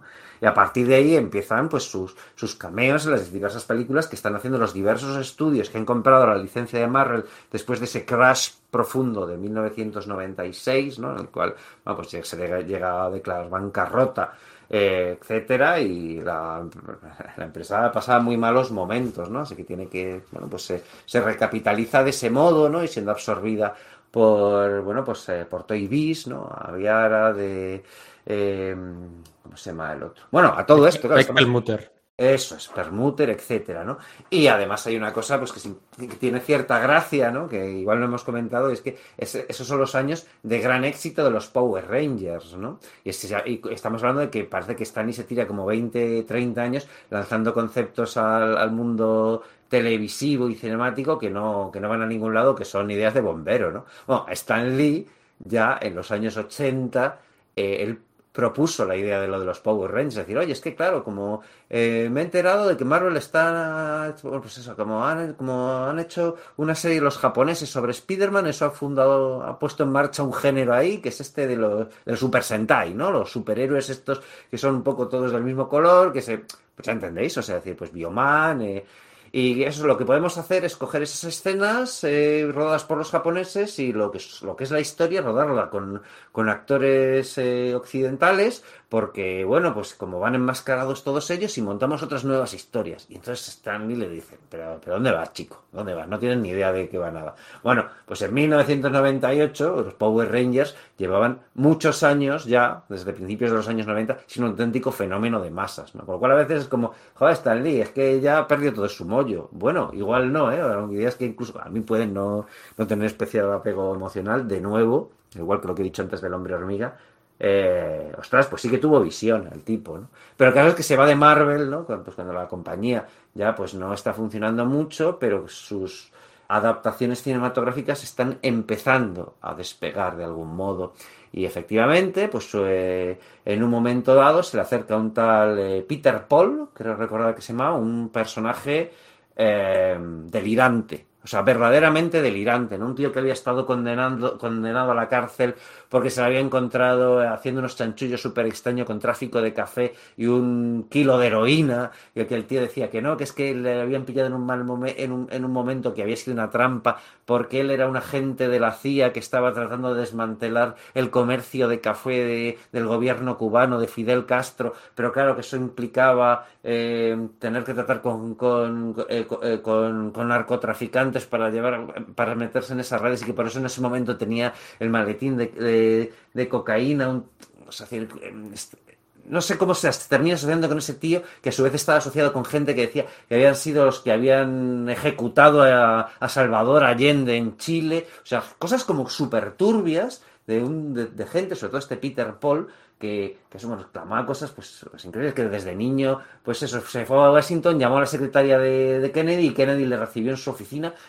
Un, un ven- no, sé, no tengo muy claro, es un vendehumos, un personaje enormemente siniestro que tenía en principio grandes contactos y que aprovecha la presencia de Stanley para decir, bueno, vamos a formar tú y yo una empresa, porque el tío después de salir de la cárcel sí que estuvo relacionándose pues con gente como Muhammad Ali, etcétera, entonces eso le llevó a conocer a Stan Lee, ¿no? Y entonces eso hace, de ese modo le, engatusa o se deja engatusar Lee, que es un poco la, la sombra de la duda que hay todo esto, para montar una empresa, una, una .com, que es Stanley Media, ¿no? Una, una empresa que va a llevar el nombre de Stan Lee y que eh, en la que en teoría pues van a estar ahí, pues o sea, el- parte de su contrato es que todas las creaciones que ha hecho y jamás haga Stan Lee siempre van a ser propiedad de Stan Lee Media, ¿no? Poco después, Y repite, repite bien esa frase. eh, bien, eh, Las cosas que ha hecho. que ha hecho y que hará siempre serán propiedad de, de Stan Lee Media, ¿no? Claro, poco después. No de, Sta- no de, no de Stan Lee. Sino de Stanley Media. Eso es, de la empresa. Incluso su propia imagen, sus frases características, en plan lo de Nafsed, Excelsior, todo esto, el- su logo como si fuese el del el coronel del, del Kentucky Fried Chicken, por decirlo, eso por- pertenece a Stanley Media, ¿no? ¿Y por qué, no existían los, por qué no existían los NFTs por aquel entonces? Ni los avatares del metaverso, porque no existían. Y si llegan a existir, también. Todo. Eso es.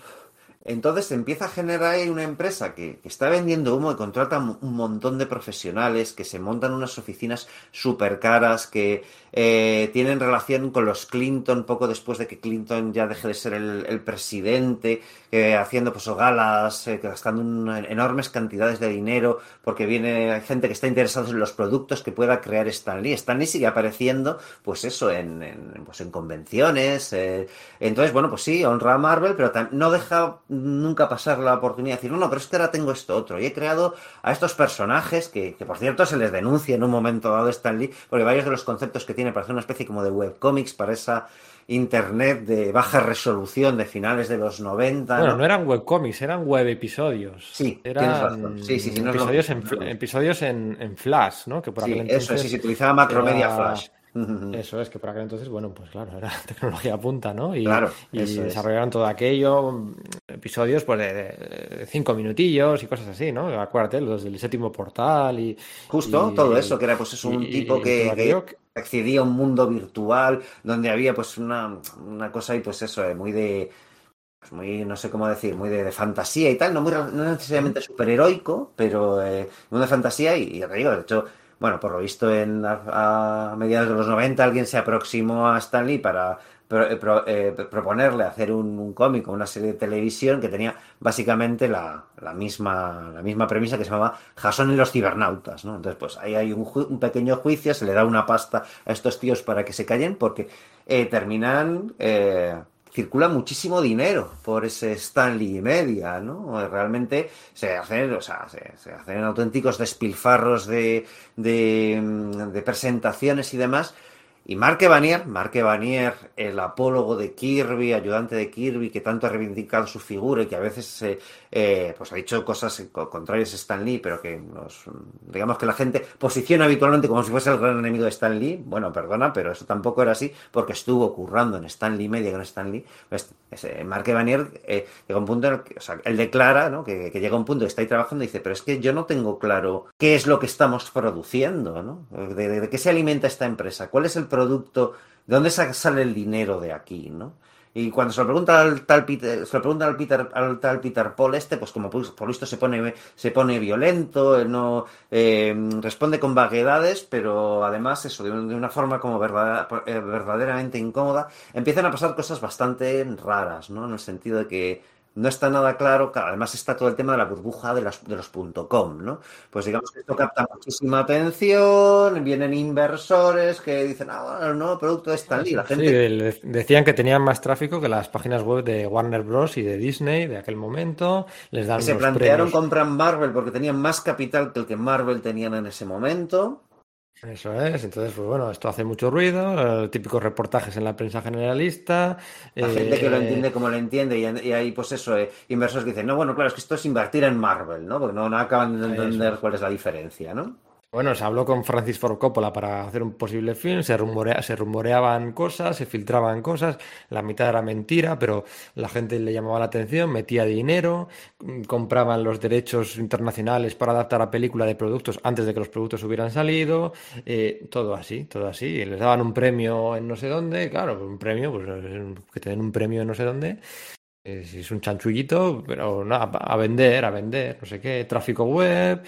Pues bueno, pues eh, empresas que compran y todo el- y- y- o invierten, que luego se descubre que son empresas fantasmas del tal Peter Paul, que es que ha generado esas empresas para que invierten con su propio dinero, para que el resto de inversores digan, oye, que hay gente invirtiendo ahí, vamos a invertir nosotros también. eh, sí, que sí. Poco a poco El se Peter Paul este supo mover muy bien lo del nuevo Rumasa, digo lo de lo de Stanley Media y le salió le salió de lujo y Le salió de lujo hasta que dejó de salirle y entonces llega un momento en que, en que le pillan, le pillan, empieza a, a ver que, que lo de- que ha estado manipulando precios, co- infringiendo una enorme cantidad de, de leyes de mercado de forma súper flagrante y el tío de hecho huye a Brasil.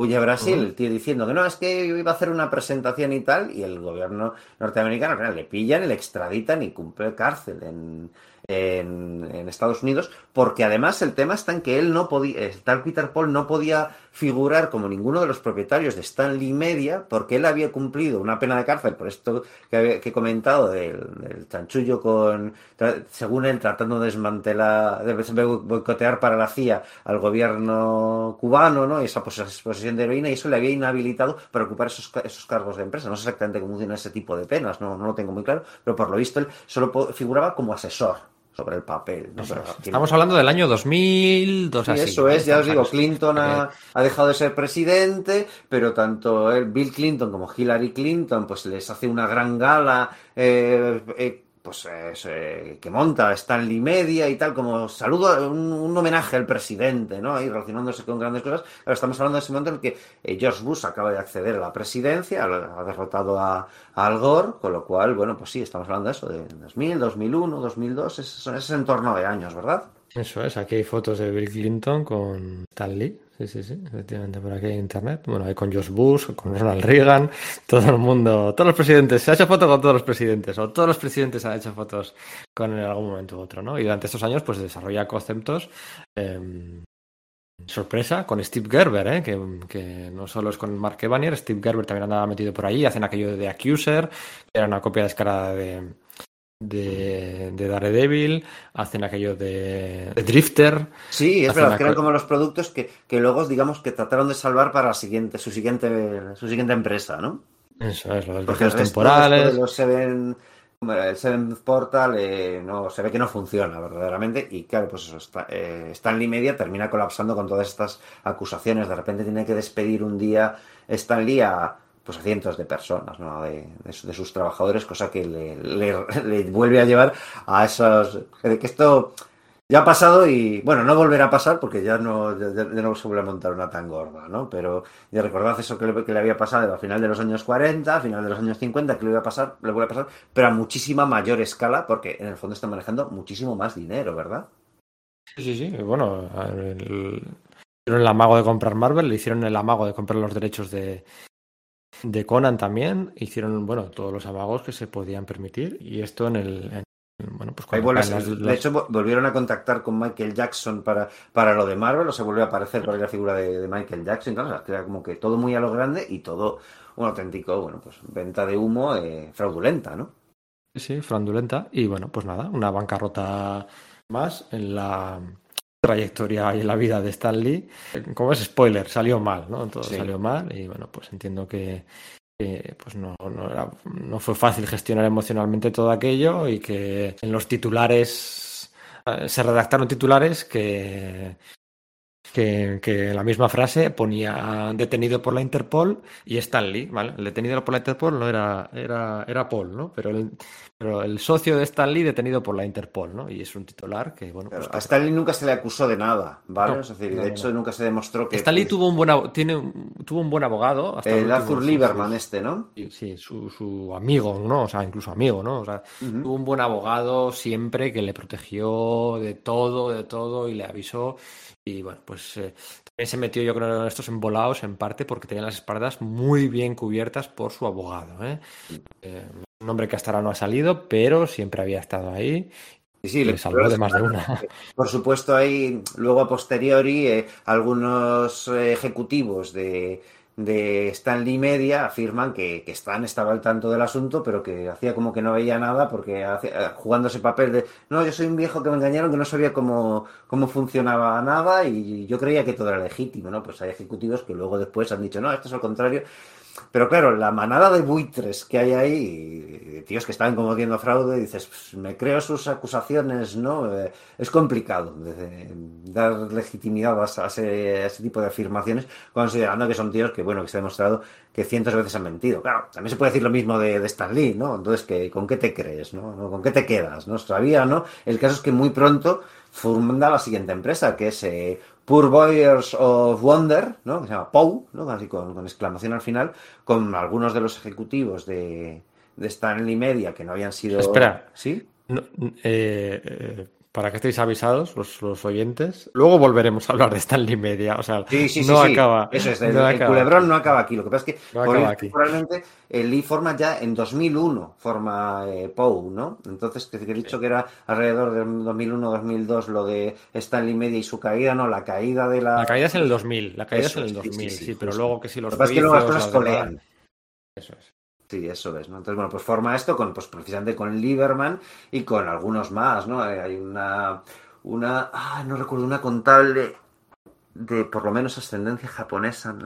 recuerdo haber leído algún fragmen- algunos fragmentos de, de entrevistas de eh, Abraham Reisman con, e- con ella y tal, pero no, recuerdo ahora mismo, el, no, no, no, no consigo eh, eh, el, eh, recordar el nombre de ella, ¿no? Vale, pues que también está metida en esta empresa y tal, entonces, bueno, pues tratan de hacerlo de una forma, digamos, algo más legítimo, es ahí donde se aproximan a, a Pamela Anderson, ¿no? Y montan el- aquello de stripperella, ¿no? Una, bueno, pues un, pues un concepto ¿no? de, una, de, una serie de animación que sería, bueno, pues Pamela Anderson poniendo voz a una, a una stripper que, bueno, de, de noche no, sería de día, ¿no? Cuando es, cuando es superheroína, ¿no? Que, bueno, pues es- tiene gracia que fuese Pamela Anderson quien quisiera que no hubiese desnudez en esa, en ese serie animada y se- cuando Stan Lee le había dicho, sí, sí, bueno, pues que, la hubiese, ¿no? Y que fuese este Pamela Anderson que dice, bueno, no, mejor que no la haya, ¿no? Que es como, a ver, ¿a dónde te vas, Stan Lee? No sé, ¿no? Tiene...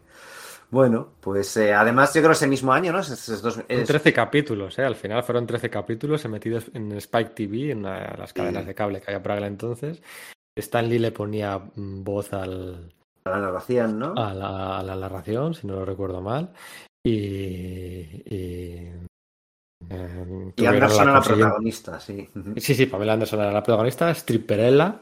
Era de coña, ¿eh? O sea, la serie era con, bueno, pues humor adulto, si me apuras, ¿no? Sí, Y- además era como y- que les ofrecen la movida al grupo de guionistas y dicen, vale, pues, eh, vale, ¿y ¿cuál es el concepto? Se llama Stripperella y lo van a hacer Pamela Anderson y Marvel. Y va a ser una stripper de día y una y eh, una especie de espía por el cuando no lo es, ¿no? Vale, ¿y qué más? Luego hubo una, una ex stripper, esto lo tenía que apuntado porque no Ah, ostras, eso es buenísimo, sí.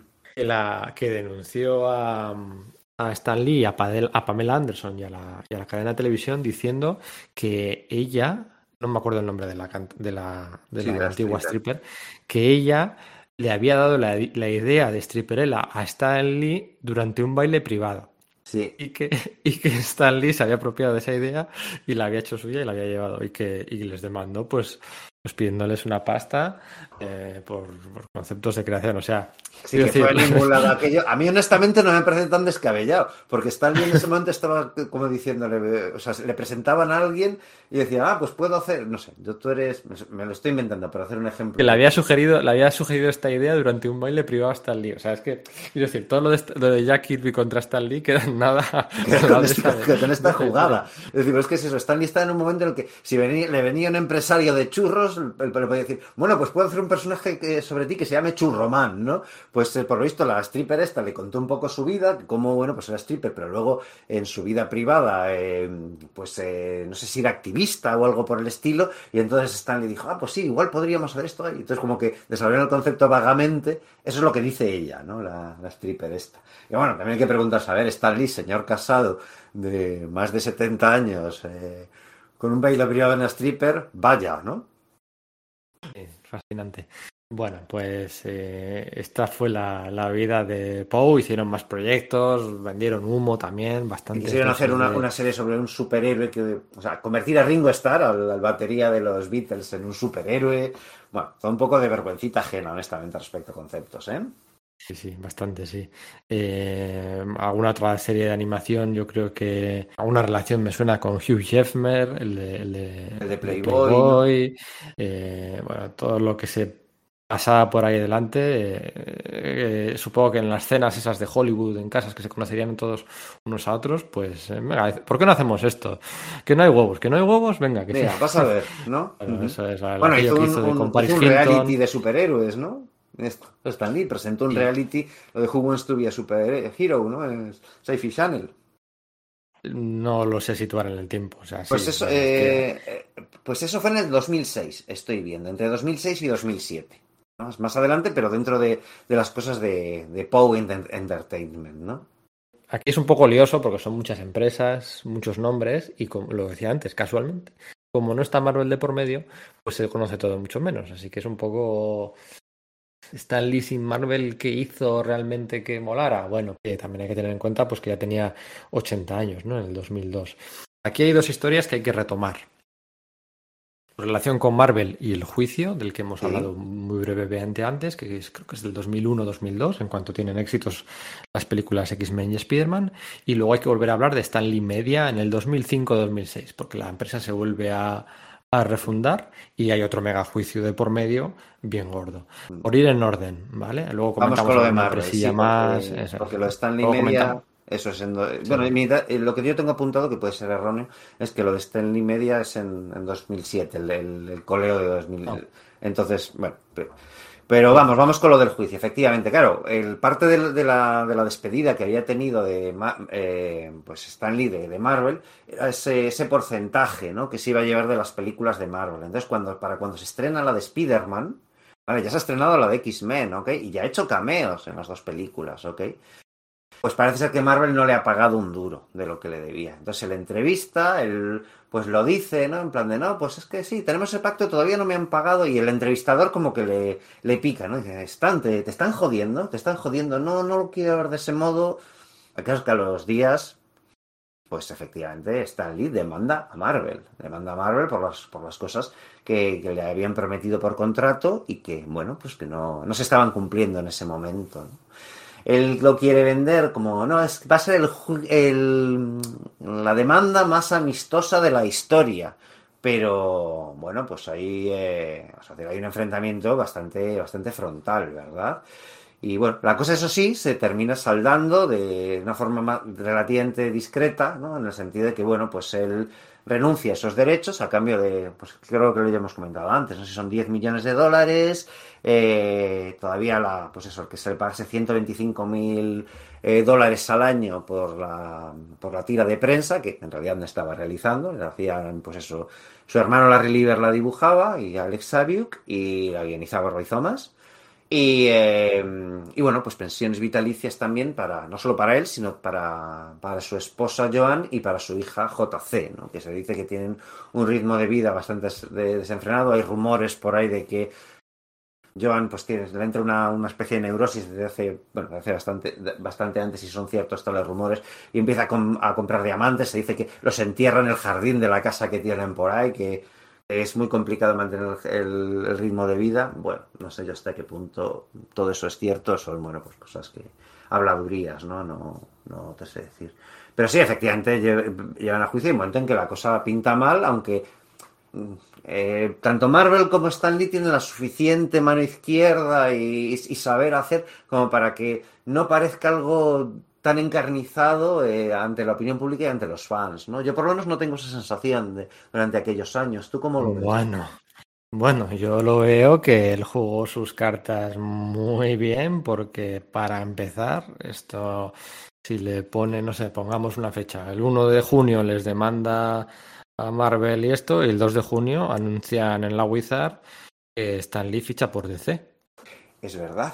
O sea, si te parece Sí, que esto sí, no es encarnizado, Sí, sí, sí, sí, sí, sí. o sea, yo ya no lo sé, o sea, Y es ahí es donde, una do- do- donde hace lo de intención. Just Imagine, eh, Just Imagine Stanley Recreating, pues ya sabéis, esos eh, formatos prestigio que lanzó DC con, bueno, pues reinvenciones de, de, de los personajes clásicos de DC, Superman, Batman, Wonder Woman, Green Lantern, Flash, etcétera. El primer Batman negro, ¿no? Ah, Como te gusta recordar de vez en cuando, ¿verdad, Pedro? Exacto. El Y- primer y- Batman negro de la historia es cosa de Stan Lee. Eso es, eso es, eso es. Yo la verdad es que solo leí de, aquel- de todo aquello el de Shazam porque dibujaba. eh, bueno, ahora no lo voy a decir. El de Shazam no era de Gary Frank. Eso es Gary Frank, que lo compré por el de Gary Frank. El resto no, la verdad es que no me interesaban mucho. Pero sí, sí, tienes Bueno, razón en eh, que. Bueno, pues, el- pero ojo, pero pues, pues es que había gente aquí. Mira, vamos, tengo aquí delante lo, lo que lo he buscado. Eh, eh, Batman era con Joe Kubert. Sí. o sea, Superman era- con John Buscema, es decir, que eran gente muy grande, pero en ese momento estaba muy, muy Eso. empalmado con Gary Frank. Sí, sí, pero bueno, que quiero decir que cuando hace esto, pues, toda una declaración de, de intenciones para Marvel. Y mira lo que voy a hacer. Wonder Woman con Jim Lee. Green Lantern ¿Verdad? con Dave Gibbons, ¿sabes? The Flash con Kevin Maguire. Es- Este es el que menos me gustó. La JLA juntando a todos con Jorry Orway, pero luego también hizo la de, la de Robin aquella con, con John Byrne, el Gary Frank con Shazam, eh, Aquaman creo que la hizo con McDaniel y Catwoman con Chris Bacalo. No sé si luego hubo una crisis o algo así año siguiente también. una Sí, cosa le, así. le perdí un poco la pista ya en el punto de la JLA a todo esto. te digo, A ver, no son cómics. Son cómics, o sea, de verdad, es eh, cómo habrían sido los personajes de DC si se hubieran creado bajo una premisa Marvel, ¿no? Si se hubieran creado, pues, con las señas de identidad y el ADN Marvel, ¿no? Pues que si eh, culebrones, que si pies de barro, que si identidades secretas, que si activismo social, que si, vale, un poquito así, ¿no? Menos, Pero menos icónico, visuales ¿no? absolutos mantienen el nombre y en cierta medida el leitmotiv de poderes, pero son personajes muy distintos a los de DC, muy ¿vale? distintos, muy distintos visualmente, muy, muy, muy distintos en, en, en, en todo, ¿no? O sea, Son como, como los personajes del universo Tangent, ese que lanzó DC en, eh, Eso es. en los años 90, pues un poco algo por el estilo de, de nivel de distinto con respecto al original, quiero decir. eso es, que no son revisiones, que son... Reinvenciones del todo, brillando el concepto, el, el nombre, poderes y poco más, ¿no? Eso es. ¿Sabes que ahora, este diciembre, DC Comics ha recopilado todos aquellos cómics como tributo, ¿no? Al centenario del aniversario de Stan Lee, todo el mundo estamos celebrándolo o recordándolo. Lo ha recopilado en un tomo de un tomo, todos aquellos aquellos aquellos cómics y ha sacado una- un episodio nuevo. Ya sabes que ahora pues las fronteras del multiverso DC están súper diluidas y están sacando pues, Tales de Tierra no sé qué, Tales de Tierra no sé cuál, Tales de Tierra no sé cuál. Y ha sacado una historia nueva con todos esos personajes, con brand new, vamos, ya sin Stan Lee, evidentemente. Así que, bueno, Stan Lee, ha- o sea, DC se ha subido a... Al carro de la celebración, ¿no? Pues, po- eh, eso, pero no, no- no lo digo a malas, o sea, que... No, no, no, claro, es que me eh, refiero, no tenían otro material con el que celebrar tampoco. eh, Eso es, los pero bueno, han creado historias nuevas con esos personajes. Quiero decir, a Marvel todavía no le he visto ningún, más allá de, un, de una página de Humberto Ramos que tal, Sí. no le he visto ningún movimiento para celebrar el centenario del nacimiento de Stan Lee. Y a veces sí se lo he visto, ¿no? Eso también conviene. Sí, es como, como, conviene- como con Kirby, ¿no? Eh, la muerte de, con la muerte de Kirby, que hemos pasado muy por encima de ello en los años 90, ¿no? El funeral, aunque ya hemos comentado algo de cómo fue Mm. ese funeral, el, eh, que se fue pronto Stan Lee, etcétera, ¿no?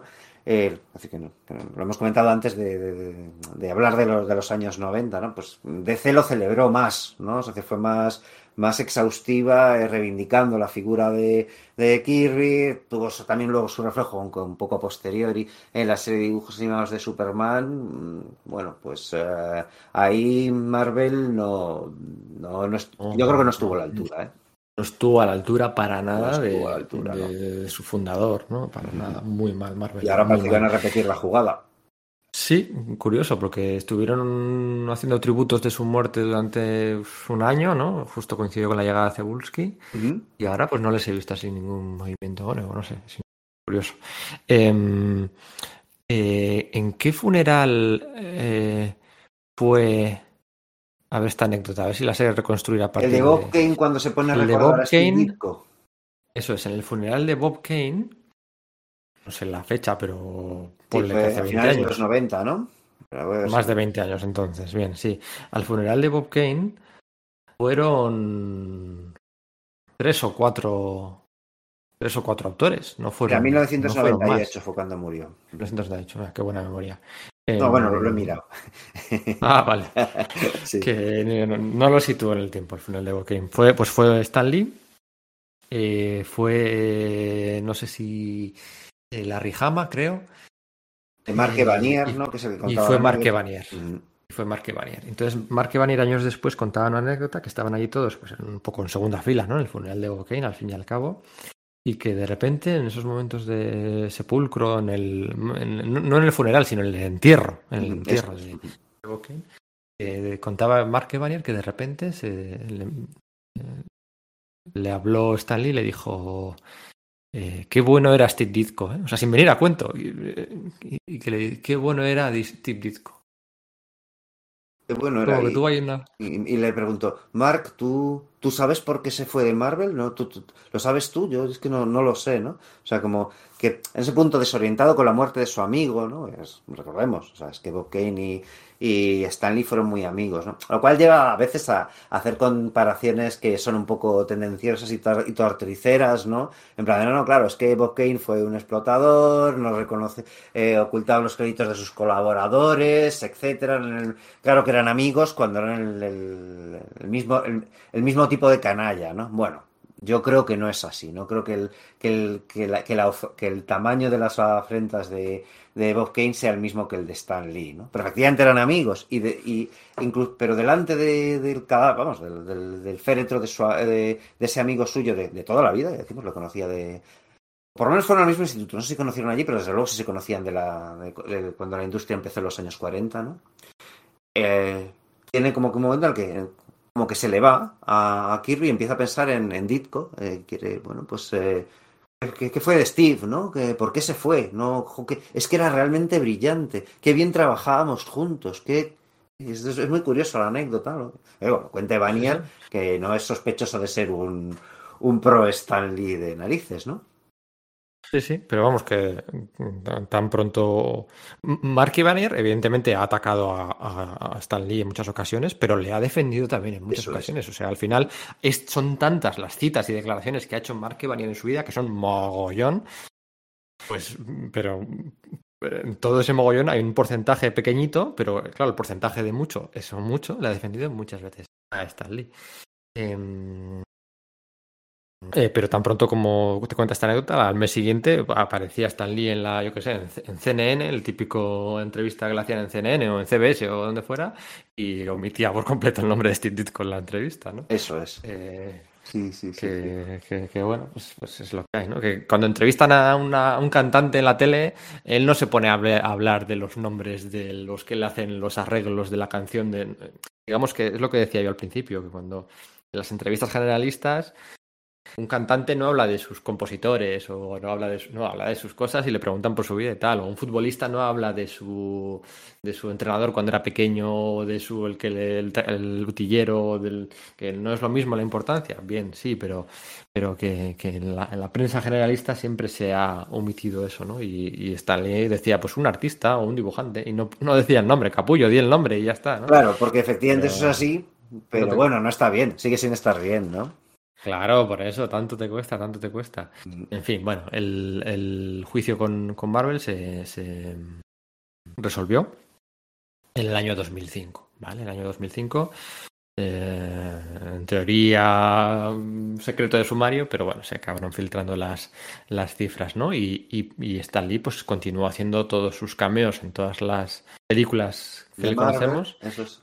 Sí, cobraba por mira, él, él estaba sindicado como actor en, en Hollywood, ¿vale? Para ello, pero les hacía prácticamente gratis. Me refiero, no era gratis porque hay un mínimo estipulado por el sindicato de actores es. en Hollywood. Por día de grabación, Eso por es, día de grabación hay un mínimo. Eso es. Porque lo consideraba parte de la promoción de su figura, ¿no? También. Eh, se me ha olvidado antes, eh, lo tenía que apuntado, se me ha olvidado antes poner el cameo, el mejor cameo de todos es el de Malrats. Ostras, sí. Ostras, sí, que estoy diciendo. Claro, ¿cómo se nos ha pirado esto? Sí, es que, claro, es bestial. Es una lección vital, es eh, muy Es como un Deus ex machina, ¿no? Es Stan Lee ahí en, en mitad de la meta. catarsis de, de, de, de- de- de- de transformación de la forma de entender del- de, de uno de los protagonistas, ¿no? Pues, Vamos a poner aquí el cameo de Malrats. En versión extendida, me voy a quedar a gusto, lo siento, es en inglés, evidentemente, porque la voz de Stan Lee Hay que oírla en pues, inglés. no es- no es, no es lo mismo. Y luego vamos a poner el que es para mí el mejor cameo de todos los del universo Marvel, que es el de Spider-Man 3, ¿no? Al fin y al cabo. Esa, un cameo en el que habla con el actor protagonista y Andrew Garfield, no. Sí, ¿no? Eh, Tobey Maguire, Tobey Maguire. ¿no? Sí, vale, ok. Eso es. Y con frases muy de Stanley, ¿no? Vamos a poner estos dos cameos aquí de forma consecutiva, uno y dos, y continuamos para hablar de La segunda parte es Stanley Media. Stanley Media contra Stanley, bueno, contra Stanley contra Marvel. You um, looking at that couple inside?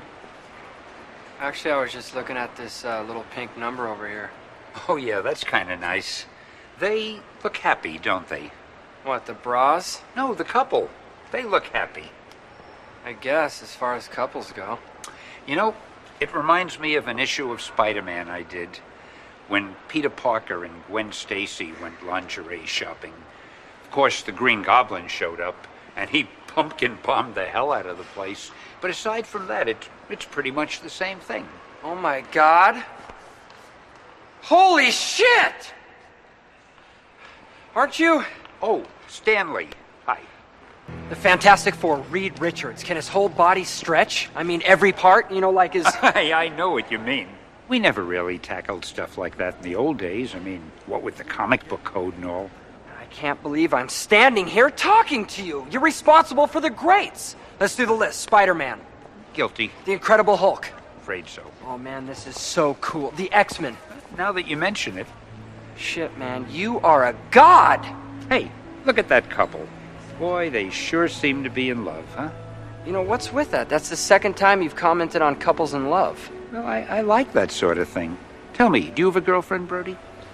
Had one. We just broke up. The thing. Is this dork made of orange rock like the rest of his body? it's a superhero secret. Tell me, Brody, uh, why did you and your girlfriend break up?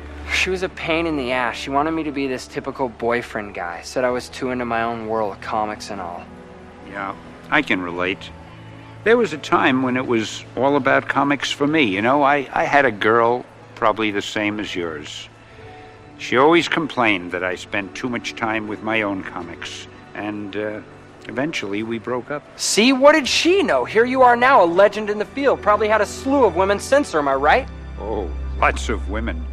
Jagger and me, we had a running contest to see who had the most. Matter of fact, last time I looked, I was way ahead. Damn, that's hot! But I never forgot that girl. Well, did you ever get back together with her? One day I found out she got married. I had blown it. I had uh, missed my window. No way. Well, what'd you do? I went on with my life. I created some special new superheroes. Uh, they were characters that reflected my own heartbreak and my own regrets. How so? Doctor Doom wears body armor to conceal his own mangled form, right? Yeah. Okay. That was me beneath the armor. The Hulk. A normal guy one minute, a rage of emotions the next. Just like me when I thought about what I'd given up. So you created each character as a way to deal with your one big regret. Yeah. The girl that got away. Look, do yourself a favor, Brody. Don't wait. Because all the money, all the women, even all the comic books in the world, they can't substitute for that one person. I don't know, all the comics in the world? Trust me, true believer. Well, good talking to you. Keep up all the good work. You keep reading them. I'll keep writing them. Hey, Stan. Yeah. She really meant that much to you? Brody, I'd give it all up. All of it. For just one more day with her. Take care.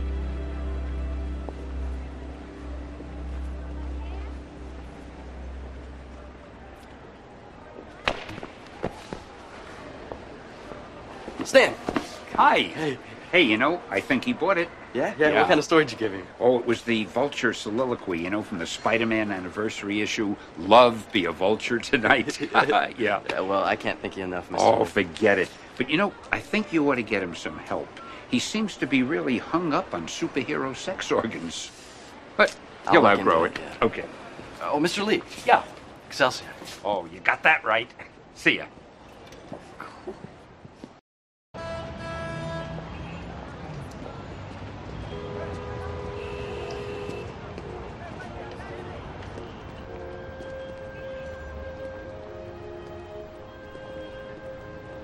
You know, I guess one person can make a difference.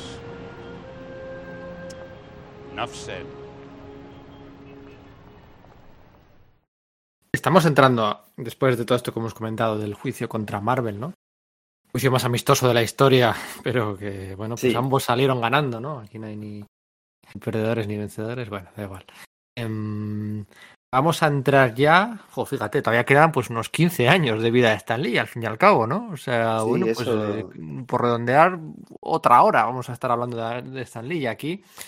eh, es una sobredosis de nombres, títulos, empresitas, eh, socios, em, proyectos. Apuñalamiento, jugadas, ¿no? Y que al final, pues, si nos podemos leer todos los nombres y todos los títulos en los que participa, o sea, hay- la mayoría de ellos conatos que no llegaron a ningún lado, ¿no? Tuvieron un La inmensa mayoría, ¿verdad? Acuérdate de aquello que hizo de mm, el que iba a hacer de los dibujos animados de, de Gobernator, ¿no? Que Claro, con, con Schwarzenegger, efectivamente. Que, que- que, por lo visto el proyecto suspendió porque creo que le salió, salió en. Vamos, que se, se publicó eh, en ese momento que, que Schwarzenegger había tenido una ferve extramatrimonial y en teoría eso es lo que tiró abajo el proyecto. Pero lo cierto es que la inmensa mayoría de otros productos que Stan Lee estaba anunciando a través de esta empresa, POU, eh, y bueno, incluso para algunas otras, tampoco llegaron a puerto. Así que, vale, esa, esa tenía excusa, pero ¿y la de los demás? No sé. Sí, y la de Paris Hilton, sí, y tal, y luego pues nadie se acuerda. O sea, al final, bueno, era una forma de capturar telediarios o titulares. ¿Qué, qué, verdadero grado de desarrollo tenían todas esas ideas? ¿O era solo humo? Y en el caso de que de verdad fueran verdad, ¿qué grado de implicación tenía Stan Lee? Y cuál no, simplemente era tirar de agenda y de tus amigos, o te implicabas en el día a día, o era como las tiras de prensa de, de Spider-Man que las hacía Roy Thomas, es que nunca lo sabremos. Podemos poner aquí a leernos todos los títulos que aquí aparecen de Nightbird, de Femizones, de Double Man, ¿no? Forever Man, Sí. Ratchet, Blaze, Y además Tigres. algunos los eh, vendía como si fuesen eh, cosas súper novedosas. Y dices, bueno, pero, pero esto de Formizons ya lo hicisteis con, con John Romita en los, en los magazines de, los, de Marvel de los años 70 o eh, Forever Man, ¿no? Es algo nunca visto, ¿no? Un, futuro distópico en el que el, el como la, el cumplimiento de la ley es enormemente estricto. Y es como, tío, pero es que eso está como muchísimo más que superado, ¿no? Entonces no tienes muy claro si es que Lee ya había perdido totalmente el pulso de lo que, de lo que se estaba haciendo en, en- en ese mundo, si verdaderamente esos productos no eran más que cáscaras vacías, ¿no? Sí, eh, era todo así. Eh, juicios menores, juicios mayores. Le, le- le demandaron porque iba a hacer una serie que se titulaba Stan Lee's Super Seven. Super Seven, así, Super Seven, ¿no? En la que mm, salía él, o sea, era. Stan Lee era el protagonista pa- también de, de- de aquella serie, ¿no? Y les, les demandaron los de la, la empresa de juguetes Super 7. O sea, eh, Claro. Iba, a- iba a ser Stanley Super 7 en letras, y había, pero había una juguetera que se llamaba Super 7 con el dígito, ¿no? Sí, con Y el, dijeron, con oye, ¿qué, qué es esto? Eh, no puedes hacer así. Y entonces estuvieron dos años de juicios con, con- y al final, pues, pues nada, le cambiaron el, el título a Stanley's Mighty Seven. Y, y- y tan anchos. Eso es, y esto se acabó publicando en, en, en Archie, en Archie Comics. Ujú. Iban a salir seis números y salieron tres. Un poco pues como la recta final de vida de Jack Kirby, que, que pues acudiendo a editoriales menos conocidas. Sí, o sea, como Pacific, ¿no? Con el Capitán Victor y todo esto, ¿no? O incluso, bueno, pues Simic al final del todo, ¿no? Que publicó, eh, pues que era Phantom Force, ¿no? Creo que recordar, y los, los- y los Satan Six y, el, y la, la ciudad secreta, ¿no? Pero los últimos de, números de Phaeton Force no salieron en Image. O sea, No, no, Eh, claro, eso es, ¿no? Lo, lo inició ahí, ¿no? lo, Pero... lo- lo empieza a publicar Image, aquel Phantom Force. Era eh, los fundadores de Image dándose el gustazo de entintar a Jack Kirby, básicamente, ¿no? Era un, Mm. poco, era un poco eso. Estaba entintado por, por Liefeld, por Silvestri, por. o sea, Páginas era- viejas de un viejo proyecto que tenía Kirby de los años 70 de hacer una cosa de sobre Eso es. Bruce Lee, ¿no? Eso es, y al final pues no acabó publicándose los últimos números o el último número en, en Image. Y... Entonces también es un poco así la, la ah, el tramo final este de vida de Stan Lee. O bueno, ojo, también colaboraciones en Marvel, ¿eh? Hizo, hizo aquellos backups de, de Amazing Spider-Man durante un año, durante la etapa de Dan Slott, y aquí yo los dibujaba. Los dibujó mm, Marcos Martín, ¿no? Eh, Ojo, Marcos no los recuerdo ahora mismo. Eh, dejándonos buscar. Vale.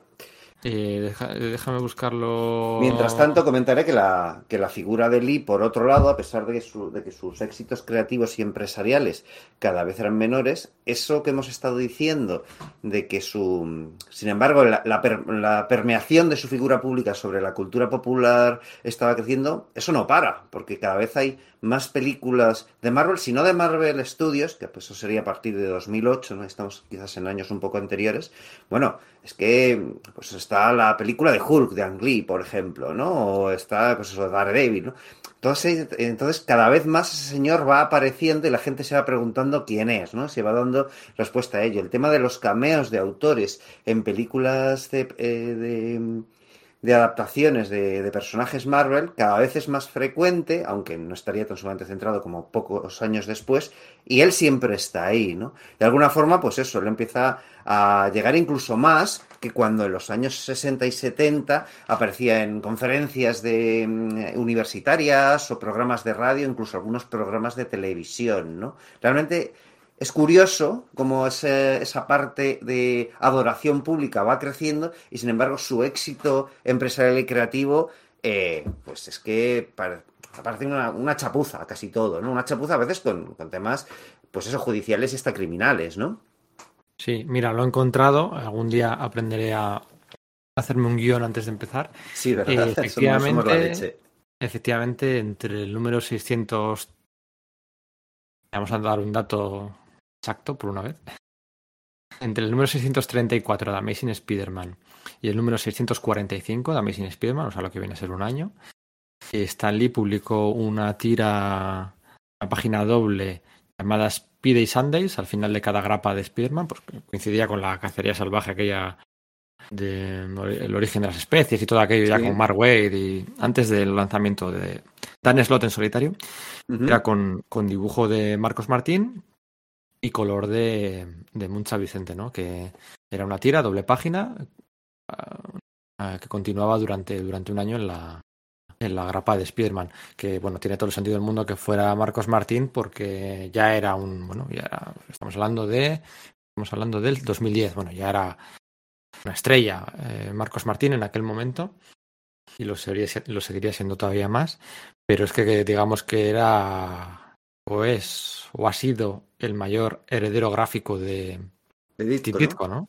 Sí, sí, sí, sí, del todo. Entonces encajaba perfectamente con Spider-Man. Y bueno, claro, encajaba perfectamente con el Doctor Extraño, ¿no? Como mostraba la serie esta del, la miniserie esta del juramento con eh, Brian Cabogan, ¿no? Que quizás fue cuando alguien debió hacer esa relación en Marvel, ¿no? De espérate, este tío, eh, efectivamente, pues un, un Ditko del siglo XXI, ¿no? Pues nos hemos puesto ya en 2010, ¿no? Y claro, en medio van pasando algunas cosas también, ¿no? Como lo que acaba de comentar, el estreno de la película de Iron Man. Eso hace que empiece a, a producirse el, bueno, pues el, advenimiento del universo Marvel cinematográfico, ¿no? Es lo- con lo cual, de nuevo, los, los cameos de Lee en películas no hacen sino crecer, ¿no? Por otro lado, eso, su, su compañía, Pau, no tiene muchos no consigue muchos éxitos, pero sí consigue hacer un contacto con Disney para que Disney le financie, ¿no? Entonces ahí hay un lío raro de que si Disney eh, compra parte de sus acciones y el, y, pero el dinero que reciben en vez de utilizarlo para recapitalizarlo, lo se, se distribuye entre préstamos que tanto eh, Lee como su, su abogado Arthur Lieberman y un tal eh, Gil Campion, que era, que era un tipo también procedente de, de, Stanley Media, pues lo reparten al final eso no sirve para que la compañía realmente sea operativa y, y empieza a, a crecer y se cree, se, se comenta, ¿no? es una rumorología, que Disney al, establecer ese contacto y ver cómo funciona, de repente es cuando hace la conexión de, ¿y si, nos, y si hablamos con, con Marvel? ¿Y si compramos Marvel? ¿no? Que eso hubiese podido ser un primer paso para esa posterior adquisición que es de, de, cuan, de cuando, cuando, eh, cuando compró eh, Mar Disney Marvel, ¿en 2012 fue o algo así? Yo creo que Vengadores ya era... De Disney, sí, fue la primera. Había sido rodada yo creo que en los est eh, estadios previos, ¿no? Pero, eh, pero, pero sí, se estrenó ya como una película Disney, ¿no? Sí, sí, por eso. Yo creo que esto ocurrió en el... Estaba todavía Joe Quesada, así que tuvo que ser en 2009.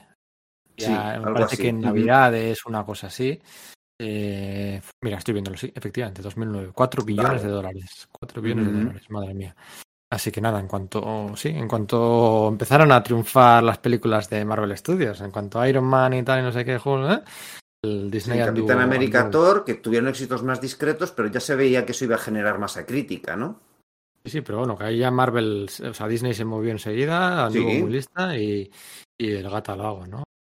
Sí, se lo llevó con el primer super éxito, que el primer super éxito, obviamente las de Iron Man fueron grandes éxitos, fue Los Vengadores, ¿no? Entonces le, le llegó, vamos, como, como caída del cielo, ¿no? Y ya digo que es posible que esa, que esa idea viniese de, de, esa- de ese extraño pacto con Poe que no acabó de, de satisfacer a nadie en realidad, ¿no? Eso es, pero bueno, Poe duró mucho tiempo, ¿eh? Sí, sí, sí, sí, sí, o sea, decir, hizo esto no- aquella alianza, aquella alianza con Boom, con la editorial Boom también que estaba empezando.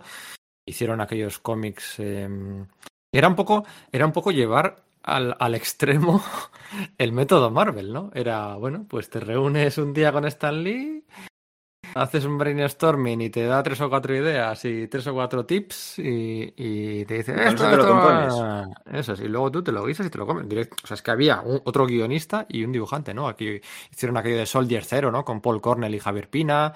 Era un profesor en silla de ruedas que queda unido a un soldado extraterrestre. Sí, muy... poco Iron Man, ¿no? O Iron Man y Capitán. Marvel, ¿no? Sí, Capitán. Marvel, en fin, que veías O los, sea, los repito, hilos, ¿no? re- repito, profesor en silla de ruedas que queda unido a un soldado extraterrestre. No, es que no se puede, menos palabras, no- es, Sí, Marvel, es que ¿no? en realidad... Eh, Starborn, eh, de, de Chris Robertson y de mm, Cary Randolph, que contaba la historia de cómo un chico normal descubre un día ser, ser el heredero de un imperio ga- intergaláctico. Pues, Un chico normal, como Peter Parker, ¿no? Sí, eso es, y bueno, da igual. Y también sacaron aquello de Traveler, que yo la, la cogí con mucho, con mucho interés, cariño, no, interés, porque era de Mark Ujú. acuérdate, era que era un, un viajero temporal enfrentado a super asesinos del futuro y todas aquellas. Aquí sí que había un poco más de, de, mm, de Mark Waid que de Stan Lee, pero bueno, eso es lo que. Sí, por eh, lo visto, de hecho. Mark Waid se llevó una, una gran decepción en un momento dado porque le, le enseñó uno de los guiones a Stan Lee. Stan Lee lo miró y dijo: Esto, esto no es bueno, esto yo no puedo poner mi nombre en, en esto, ¿no? Y, y Mark Waid, que claro, también es un tipo con cierto ego, ¿no?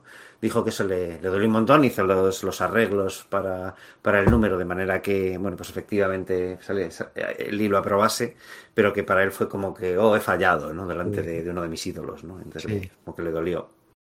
Vamos, que no vamos a centrarnos en esto, o sea, podremos enumerar, o sea, lo de, de, de ¿no? Con aquello con Arcana Studios, lo de mm, el, el God Wake, lo de, con Nicieza creo que estaba aquello, lo del Mighty Seven, eh, llegó a hacerse una película de animación que se estrenó en DVD y Blu-ray, ¿no? O sea, aquello de los cómics, pues al final, mira, llegaron un poco más lejos, ¿no? Todo aquello que hizo con la con la Liga Nacional de Hockey de, y la NBC y, y todos aquellos proyectos que, que- que se salían completamente de la zona de confort, pero ahí estaba, ¿no? El, el, el ¿cómo se llamaba? Que se me ha olvidado ahora. Bueno, yo esto, eh, lo he comentado antes, ¿no? Pero el- recuerdo, por ejemplo, también eso, el proyecto de hacer un cómic que luego iba a ser una serie que luego no se sabe lo que se, iba a ser con Ringo Starr, el batería de los Beatles, que Ah, estuvo involucrado Scott Lobdell por ahí, se le echó, se le volvió a contratar, eh, al final se quedaron sin pasta para, para, para seguir pagando los, eh, lo que le debían como, como guionista y eso pues acabó en el limbo. Es que es una... Y que iba a ser con una- un superhéroe que su poder era la voz, o no sé, o sea, era todo como, bueno, eh, todo así, ¿no? O sea, hubo hasta una incursión en temas de manga o no sé qué historias. O sea, todos estos años vienen marcados por muchos proyectos de picoteo, el método Marvel llevado al extremo y de gente que se le arrimaba a Stan Lee, pues porque le interesaba, evidentemente, ¿no? Y Stan Lee sacaría su, su tajada, Poe, Poe Entertainment. Pero de todos estos años, digamos, el elefante en la habitación, ¿no? Lo, lo más, lo más eh, destacable es el juicio de Stan Lee contra Stan Lee Media. Mm. Y aquí, bueno, pues es- esta gente que, que eran unos delfines, como se suele decir, ¿no? De- del, del dueño anterior de, de Stanley Media, que había salido uh, corriendo a, Sí, Peter Paul, ¿no? a Brasil, ¿no? Eh, Peter Paul. Aquí, bueno, pues la gente nueva de esta empresa, lo primero que hace al resurgir de las cenizas y de la bancarrota y en principio desvincularse de los anteriores accionistas, lo que hacen es empezar, empezar alto y venirse arriba y demandar a Marvel por 5 billones de dólares, o sea, 5 mil millones de euros, ¿no? Eh, ¿Qué piden? Bueno, pues eh, como ha comentado antes Sergio, la base legal sobre la que ellos se vienen arriba es que Stan Lee había cedido, había vendido a Stan Lee Media todo personaje, eh, villano, héroe, grupo, concepto que fuera a crear de ese momento y que hubiera creado en el pasado. Sí, eso, eso. Pero claro, Stan Lee, o sea, incluía eso a todos los personajes de Marvel.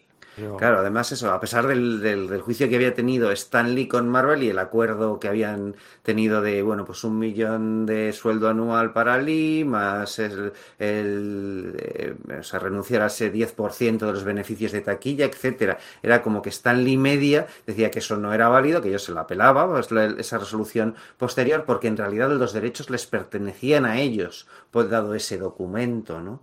Además que, también con mala sangre contra Poe, de hecho no, no sé si llegó a haber una demanda en ese momento o es más adelante, porque la, la transacción, el, el trasvase de, de, la antigua Stanley Media a, a Poe, ¿no? Fue, parece que bastante irregular, ¿no? Es decir, que era como, bueno, esto se hunde, entonces montamos Poe, pero mm, la gente de Stanley Media, de la nueva Stanley Media, decía que Poe había eh, cometido muchísimas irregularidades a la hora de ser eh, eh, fundada por, en realidad por gente que había pertenecido también a la antigua Stanley Media, ¿no? Entonces la nueva dice, no, es que habéis, digamos que pirateado nuestro, nuestro cadáver, ¿no? Nos- Nosotros somos un Stanley zombie, pero nuestro cadáver ha sido, eh, pues, rapiñado por, por Stanley Media, ¿no? Que, ah, pues tiene lógica, están ahí este, está el propio Stan Lee, su abogado eh, Arthur Lieberman, y había un tal Gil Campion también metido, y la, joder, si es que no consigo recordar el nombre de, de una, una contable de, pues eso, de, por lo menos de procedencia japonesa, ¿no? Que se habían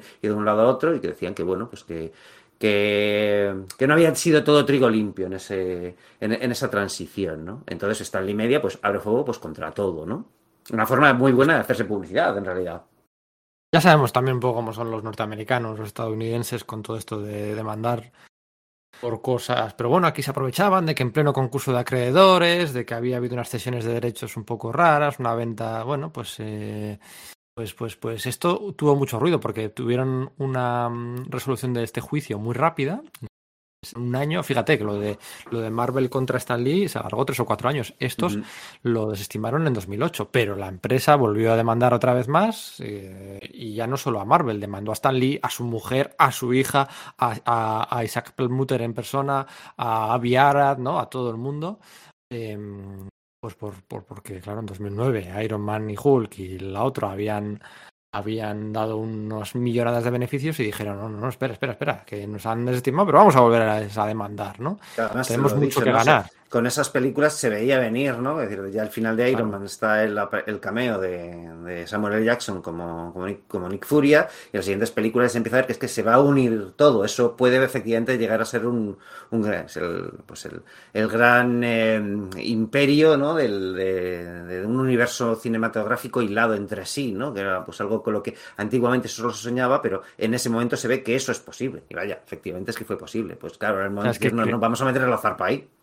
Eso es, es que eh, tenemos mucho que ganar y bueno, pues no sobran dólares para perder, ¿no? Es que de hecho habían creado una empresa que su objetivo, o sea, el, el dinero de esa empresa era simplemente para demandar a, a Marvel, o sea, o sea, era todo como surrealista.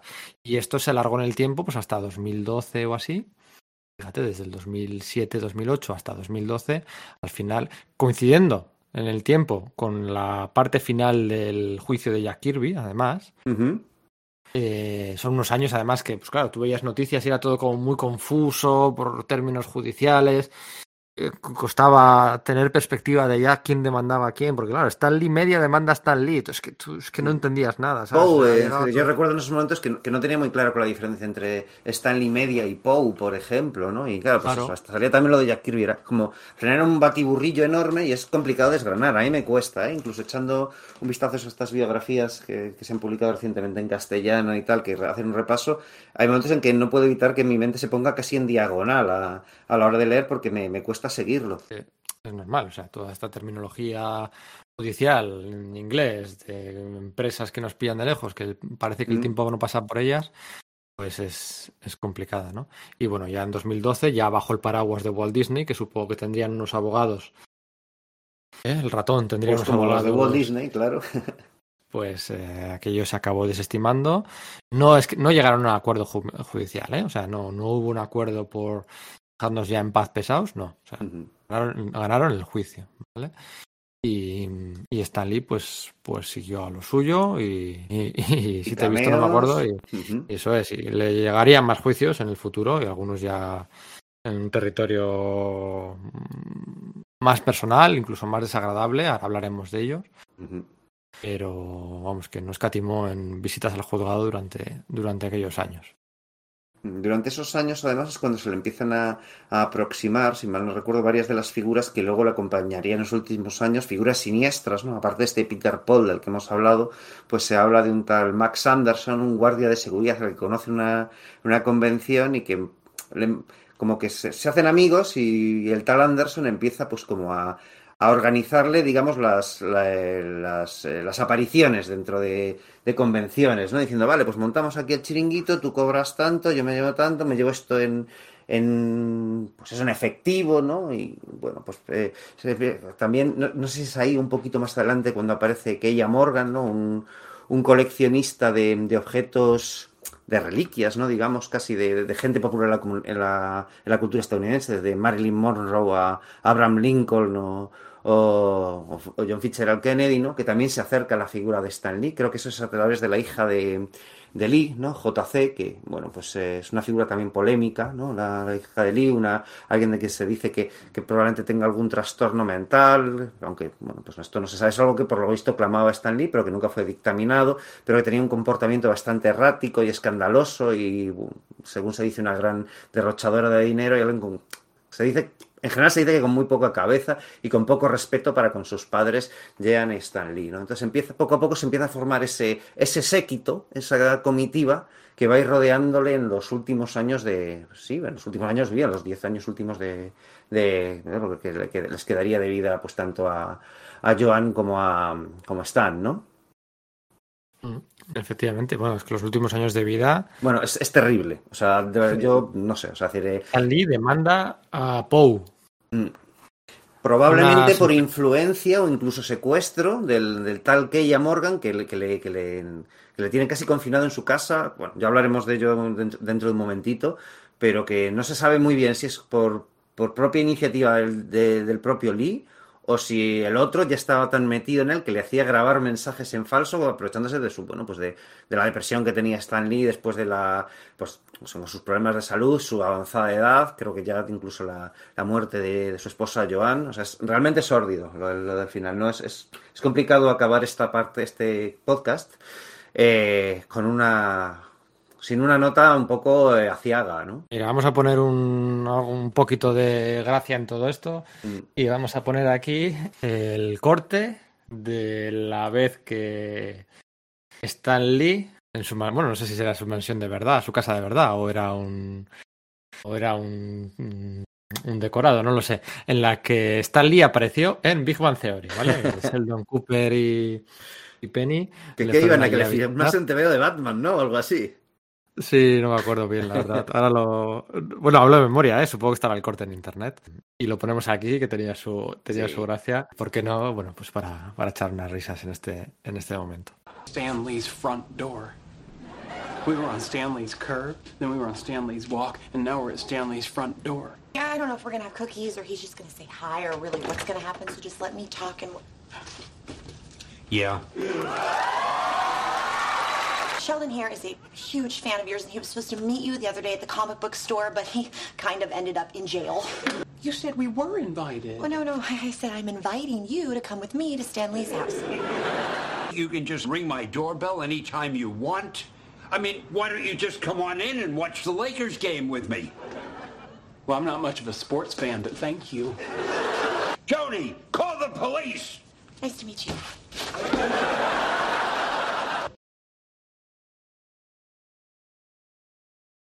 Yo tampoco quiero darme las de mega entendido de este tramo final de, o sea, yo todo el currículum y bibliografía, no, o sea, quiero decir, hasta ahora todo lo que hemos hablado yo me lo sé de memoria, lo de hasta el año 2005, podría volver a grabar esto cuando fuera y escribir eh, a ciegas, pero yo no quiero darme las entendido, ni mucho menos, yo aquí me he informado, he estado leyendo y me, me he apuntado algunos datos que estamos soltando, yo no, no, no, no controlo esta parte final de, de aventuras empresariales y creativas de, de Stanley. ¿eh? No, no tampoco quiero asumir mm, conocimientos del, o sea, asumir el crédito por conocimientos de los que no tengo. O sea, A mí me pasa es que, exactamente es, que es igual. ¿eh? imposible Pues- seguirlo. Eso es, o sea, es posible que alguna de las cosas que digamos sea inexacta, en el, en- sobre todo en la secuencia en el tiempo, ¿no?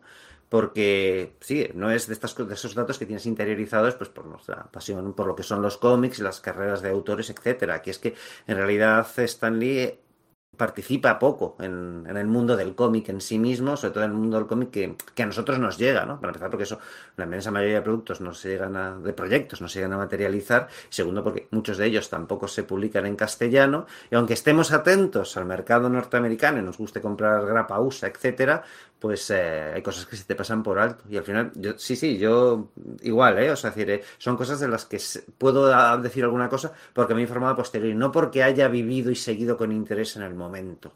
Eh, pasó lo mismo con, con Kirby. Había muchos proyectos que salían de Kirby, eh, todo aquello, aquello de Kirby Genesis y todas esas historias que se publicaron, que bueno, eran un poco pues para.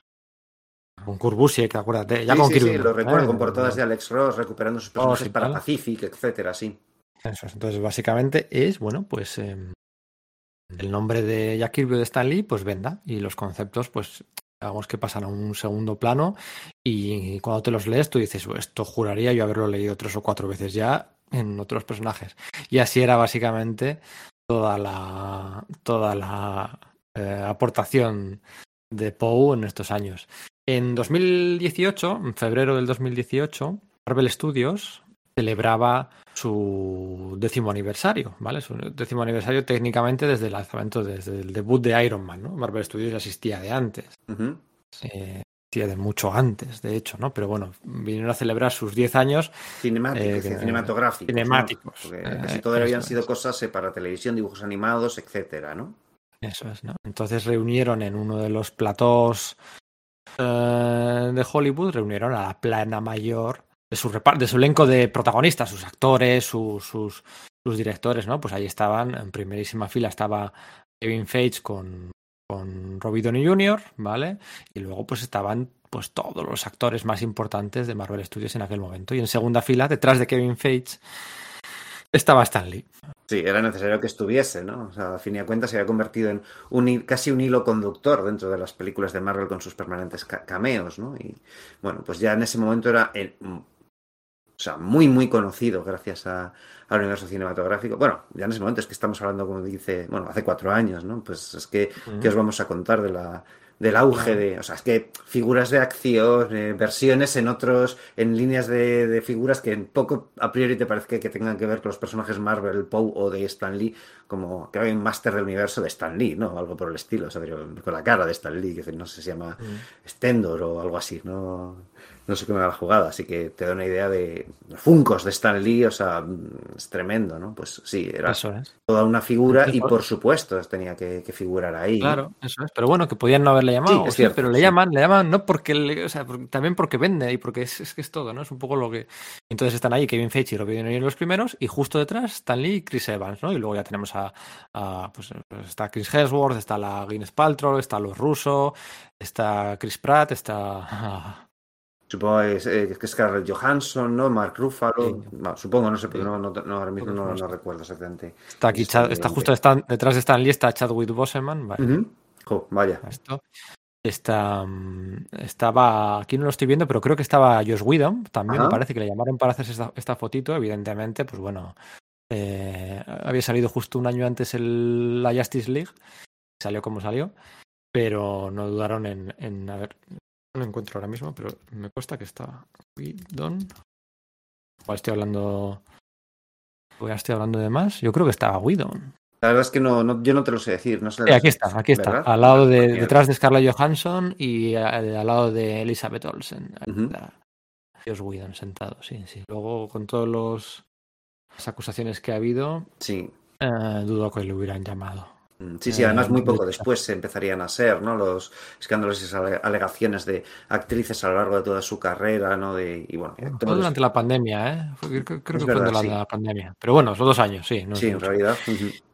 Aquí está también en la foto, supongo que sabéis todos qué foto me refiero. Aquí está atrás también Taika Waititi haciendo un poco el tonto. eh, y bueno, pues todos los que están, todos los que son, no son todos los que están, pero sí que están todos los que son.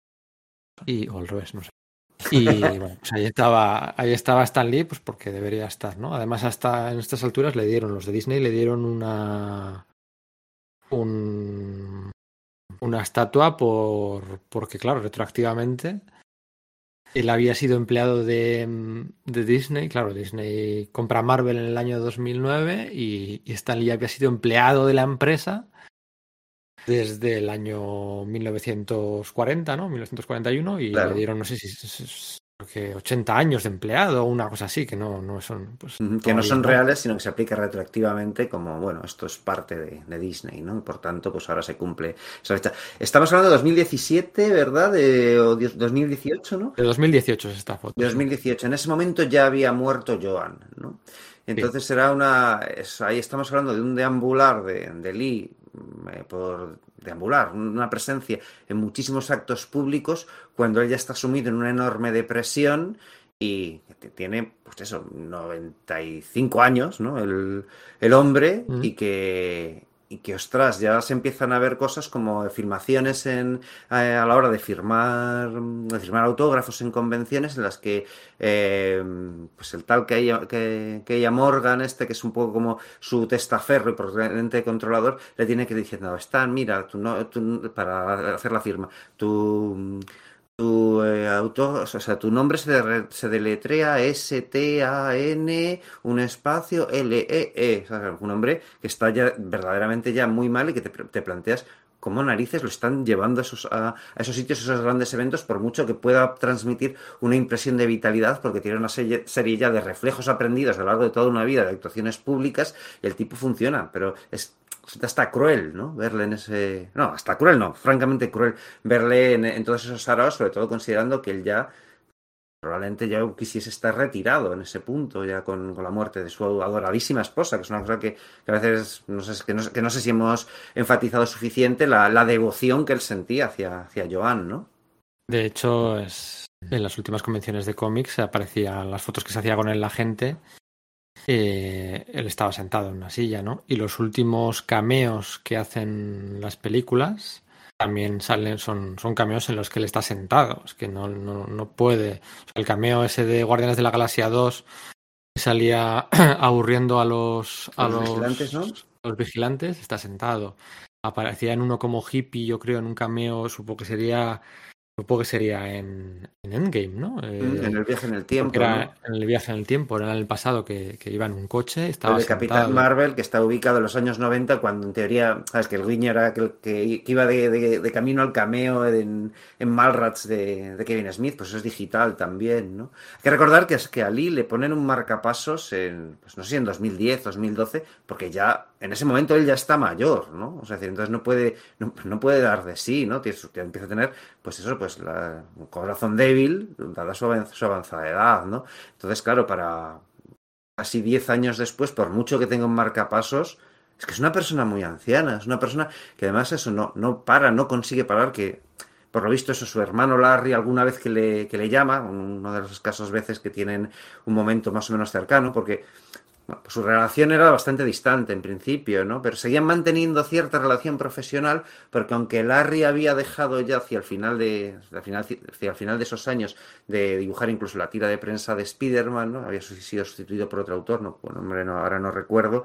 Pues cuando Stan no le, no le convencía lo que, lo que ese dibujante había hecho, le pedía a Larry que hiciese algunas correcciones. Entonces le llamaba de vez en cuando por teléfono, ¿no? Pues sí que le decía, no, es que estoy cansado, es que ya, ya estoy cansado, Larry. Le decía, bueno, ¿y por qué sigues haciendo esto si tienes dinero? No, no tienes por qué continuar. Stan dice, no, es que es que lo hago por mi, por mi mujer y por mi hija, ¿no? Que, que, que pues tienen gastos grandes, ¿no? Y parece ser que eso, que pues, lo que he comentado antes, no sé hasta qué punto todo esto es real, ¿vale? O sea, eso porque es parte de rumorología, ¿no? Que Joan efectivamente tiene un ritmo de vida muy alto, a veces una, parece que obsesión por objetos preciosos, y JC, eh, Joan eh, Celia, ¿no? La, la hija de ambos, debía ser algo ya totalmente desmadrados. Hay bueno, pues historias de, pues, de alcoholismo, de mm, fumar marihuana, de, de derrochar auténticos dinerales, de pérdidas de papeles, cosas súper feas, ¿no? Que en realidad no sé por qué estoy contando eso, bueno, esto no, no es relevante, ¿no? Pero es igual eso, el elefante en la habitación, ¿no? Hay que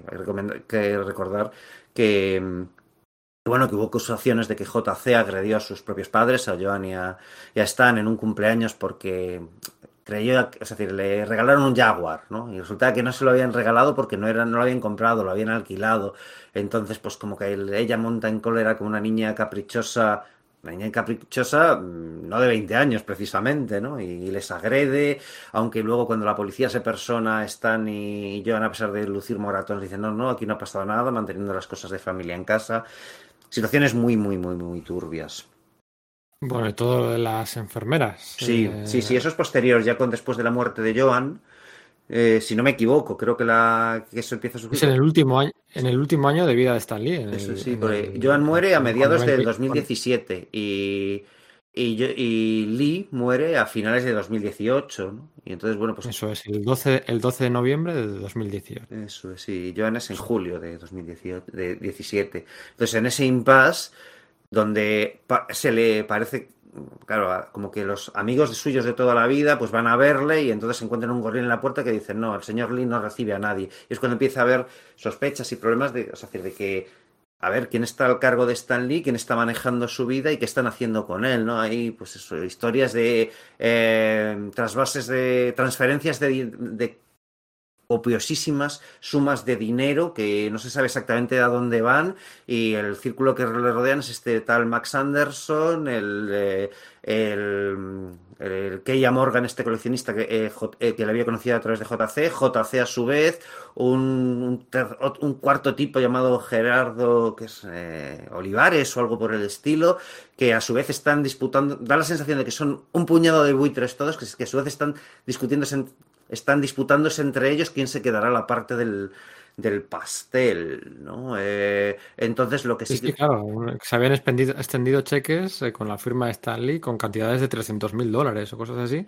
Pero claro, Casas que se compraban al lado de repente, ¿no? El tal, el tal Olivares, ¿no? Que es como, ¿y esto de dónde ha surgido, ¿no? Eh, acusaciones de malversaciones. Eh, sí que parece que por lo me- menos el tal Kia Morgan sí que trataba de mantener, o sea, que le llevaba al médico, Stanley, que cuidaba su salud, por lo menos, cosas que por lo visto el, resto es que no se preocupaba en lo más mínimo. Entonces, efectivamente, le atendían enfermeras y varias de ellas eh, alegaron que, que hubo momentos de acoso por parte de un ancianísimo Stan, algunas de ellas comentaban que le había, les había requerido sexo oral y cosas así, cosa que, bueno, pues no... que se paseaba desnudo por la habitación y cosas así con 95 años. Bueno, pues eh, son también los...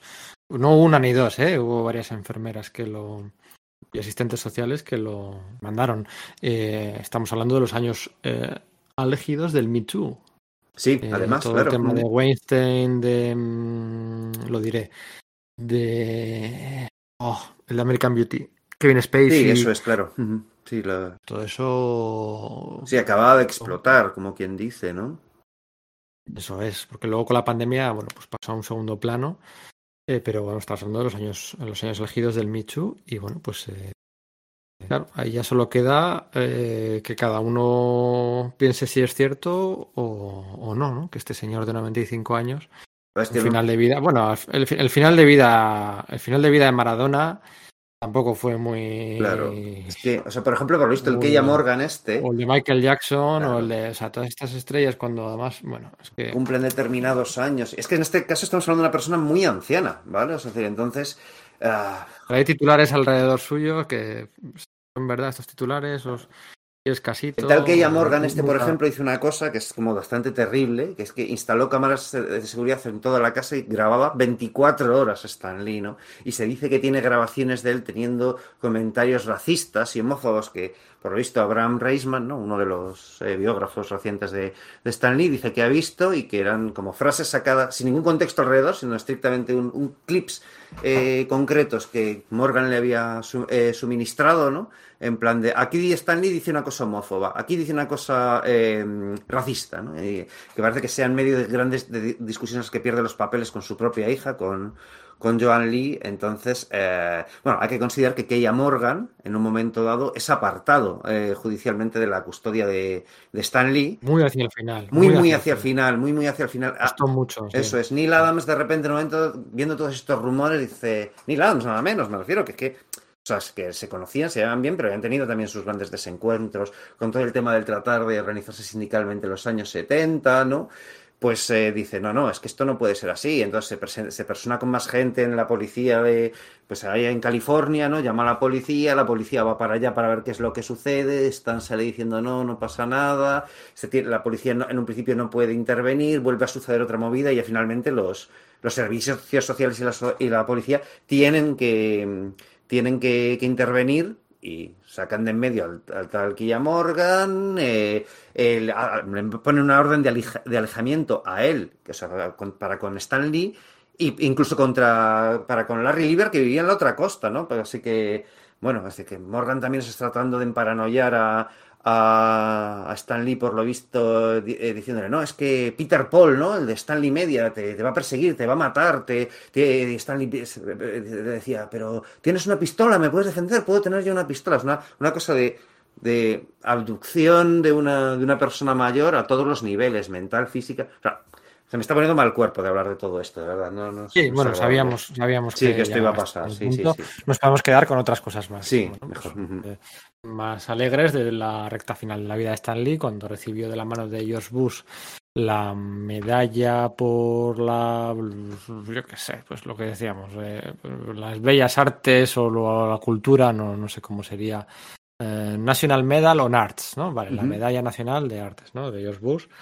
Y ahí se estrecharon las manos los dos. Esto es del 2008, en realidad, claro. Sí, pero es en 2016 o 17, no recuerdo. Mira, 2016, ¿no? Un poco antes, en una Comic Con, pues eh, Lee lanza una novela gráfica digital que es eh, como el despertar de Dios, ¿no? Que estaba basado en un poema que había que había que había creado en los años 70, que se había representado en Carnegie Hall, ¿no? En su día y que pues no había tenido mucho éxito, ¿no? Bueno, pues esto se se, se publica, ¿no? Ese, poema, ¿no?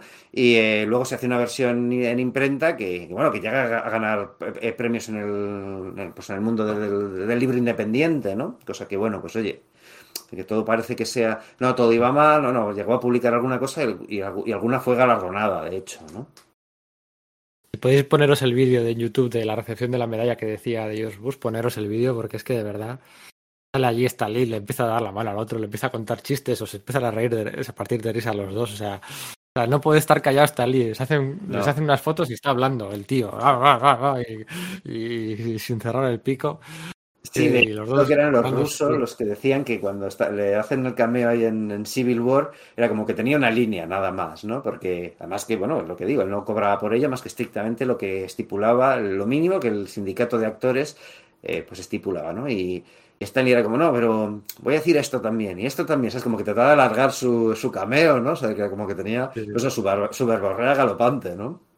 Sí, sí, un yonki de atención, madre mía. Luego también, bueno, pues eh, en el Paseo de la Fama de Hollywood, ¿no? También, también puso, dejó ahí su marca, ¿no? En, en 2017 también le... Que muchos dirán, ya, bueno, pues... eh, ¿Por qué se merece él? ¿Qué tiene que ver él con Hollywood? Bueno, pues, pues si te lo tengo que explicar. Claro. eh, Igual no lo entendería si te lo explico, si te lo tengo que explicar, ¿no? Eso es. Mm. Te lo tengo que explicar, es que no, es que no lo vas a querer entender. Pero bueno, este podcast de, de un par de horitas eh, es el mejor resumen para explicarlo. De un par de horitas dices, ¿cuánto llevamos, Pedro? Que hemos parado a comer. Te recuerdo tu pizza No de piña. no sé, no sé. Sí, sí, sí. Bueno, ahora, ahora he pedido para cenar. eh, he pedido, he pedido algo ligerito. He pedido una hamburguesa. Así que eh, hasta aquí hemos llegado, porque evidentemente. Sí, vale. Stanley muere el 12 de noviembre del 2018. Se suceden los homenajes por parte de la eh, comunidad de cómics, por parte de la comunidad de, de Hollywood. es el momento, el momento de su muerte también es el momento que muchas personas consideraron adecuada para, adecuado para empezar a meterse con Stan Lee, Sí, por alguna razón. sucedió, Eh, suele, suele correr, ¿no? Cuando alguien muere, otros suelen aprovechar para escarbar.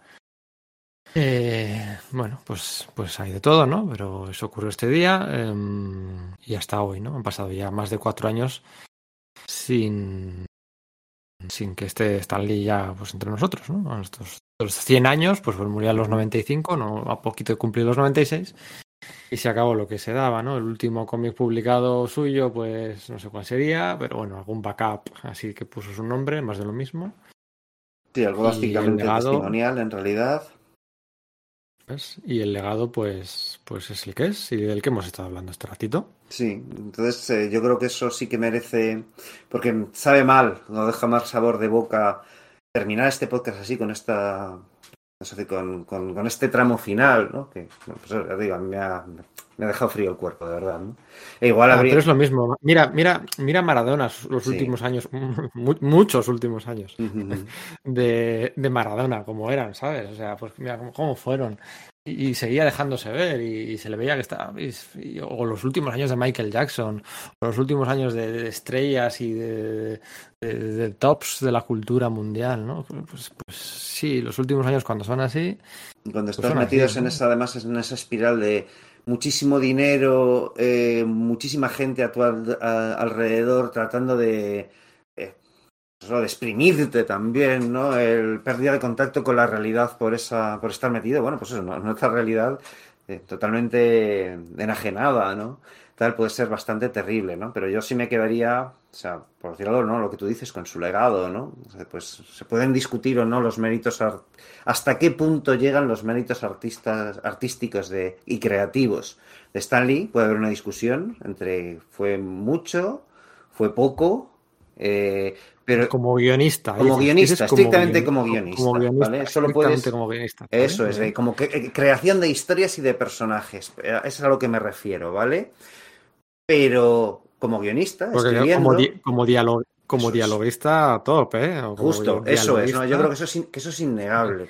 Y como coordinador y publicista del- de, esa, de esa Marvel de los años 60, que era, sí, tenía su servicio a Stanley y a Kirby, y a Don Heck, y a Dick Ayers, y a Paul Rainman, y, o sea, es decir, eh, pero es a Bill Everett, es decir, no, eh, pero eso no, no acabó de, de despegar de 1957 a 1961. Algo hay ahí en la que la figura de Stan Lee consigue transmitir eso y eso lo, y, y eso es, y eso es lo que nos llega a nosotros. ¿no?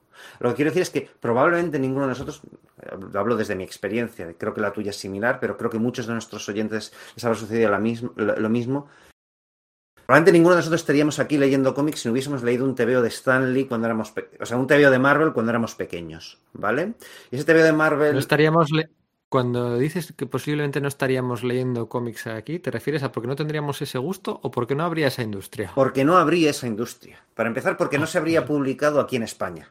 ¿Vale? Si no hubiesen sido eh, un- ese gran éxito que Stan Lee llegó a, crear. Pero es que además, si nos ponemos tontos, la industria del cómic, a lo mejor sin el bombazo de, de Marvel en los años 60 y los años 70, a lo mejor, y el, y el hecho de tener que, re- que reconvertirse para adaptarse al, al mercado directo, etcétera, si no hubiese habido un Stan Lee, y por supuesto que un Jack Kirby y un Steve Ditko, no puedes vender solo humo, ¿vale? Y que eso funcione, ¿vale? O sea, había, algo muy sólido detrás de, de todo ello. Por supuesto que sí, pero ya lo había antes y no había conseguido ese nivel de proyección, ¿no?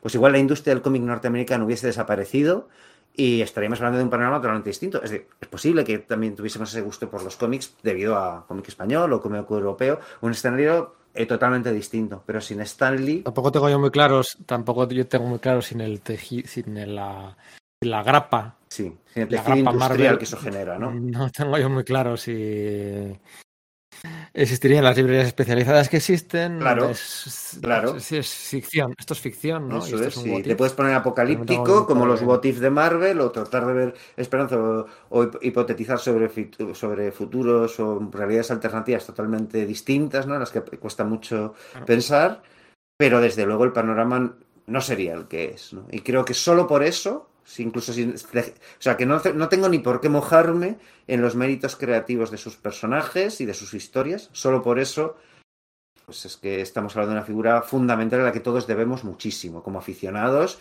y la industria como, como pivotal para su desarrollo posterior, ¿no? Eso es. Bueno, pues eh, vamos a acabar. Sí. Vamos a acabar con, con una pregunta que, que solemos hacer al principio, ¿no? Eh, y esta vez nos hemos puesto nos hemos puesto directamente ya sobre la marcha a, a- a hablar y no nos lo hemos preguntado. Pero ¿cuál es tu cómic favorito de Stan Lee? Mi cómic favorito de esta... Pues mira, es que de los últimos años no puedo evitar decir que es Menis, ¿vale? Mi descubrimiento de ese TVO de un... Hacia, bueno, pues un Stan Lee que, claro, les consideraba anterior a Marvel, con, lo cual asumía que en Marvel es donde tuvo su cenit creativo y que lo anterior, pues bueno, sería algo de pasar eh, simplemente expediente, ¿no? Pero hoy por hoy te diría que Menis. Ahora bien, respecto a arraigo visceral, pues te diría que eh, la trilogía de Galactus, que fue el primer TV Stan Lee que yo leí, tuve la suerte de leer, bueno, pues la edición de, de Vértice de eso cuando lo, republicó en su volumen 3 y pillé el último número. El, el siguiente TV de los Cuatro Fantásticos que me compré fue el de, pues eso, el, el Doctor Doom cuando le robó los poderes está en la plateada. Pues chico, eso, eso está ahí. Eso está ahí. ¿El tuyo? El mío es el quinto anual de. Perdón, el sexto anual de los Cuatro Fantásticos. ¿El de Anilus y Franklin Richards o es el, el siguiente? Sí, ese, ese es. El quinto creo que era con los Inhumanos y Psychoman. Sí, y- es cierto, y Pantera Negra, ¿verdad? Pantera Negra, un Kirby espectacular. Bueno, Kirby espectacular es una redundancia, ¿no? Eh, y el sexto es pues, con todo ese drama, ¿no? De conseguir. eh, fíjate lo que le tuvo que costar a Stan Lee escribir este, este cómic, ¿no? Después de haber perdido. des- Después de haber perdido una hija. Eh, lo que le tuvo que costar escribir este cómic en el que, bueno, los, bueno, los cuatro no. Sí, claro, bueno, Reed y Sue. Eh, los tres fantásticos Ah, vale, sí, sí, eh, eh, van, van sin- se- van, van a buscar la, la, única posibilidad que hay de, de, conseguir que el parto de su Storm pues vaya, vaya No bien, acabe ¿no? trágicamente. ¿no? Y este, este, este el, el anual 6 de los Cuatro Fantásticos, con un Kirby en, bueno, pues en lo mejor de su carrera y un Stan Lee espectacular, es mi cómic favorito con diferencia. Pero ese, ese, ese Minas, ese, mm, ese, ese hijo leyéndole, a, ese padre leyéndole a su hijo aquellos cuentos que eran, que eran creepies, pero que los había leído cuando era pequeño y no se daba cuenta que eran creepies. Claro, pero cuando antes le ha estado echando la beta al, al niño de, oye, no leas estos temas de terror, esto es terrible, vamos a leer los cuentos tradicionales. Y claro, se pone a leerlos y dice, ostras, es, es- es buenísimo, es buenísimo. esa, esa viñeta, esa viñeta, esa única, esa viñeta yo la tengo grabada en mi cabeza. Y eso es, es Stan Lee. Eso es, eso es. Así que bueno, sin ponernos excesivamente moñas, eh, porque bueno, eh, se van a suceder los homenajes, supongo, hoy, durante el día 28 de, de diciembre. Pues nada, yo creo que queda, queda todo dicho. Eh, bueno, casi todo. Y gracias, Sergio, por compartir este ratito de, de radio, de ondas y de grabación. Jo, pues muchas gracias a ti, Pedro, porque igual no era consciente de todo lo que tenía que soltar de, de- sobre Stan Lee y me, y me he quedado muy a gusto, ¿no? Y lo que dices, pues, pues hasta aquí ya hemos dicho suficiente, o como diría el propio Lee, ¿no? Pues Naf said, ¿no? Excelsior. Excelsior. Un abrazo a todos. Y feliz año, ¿eh? Sí, y feliz, eh, feliz año. Feliz 2023. Eso es, chao, chao.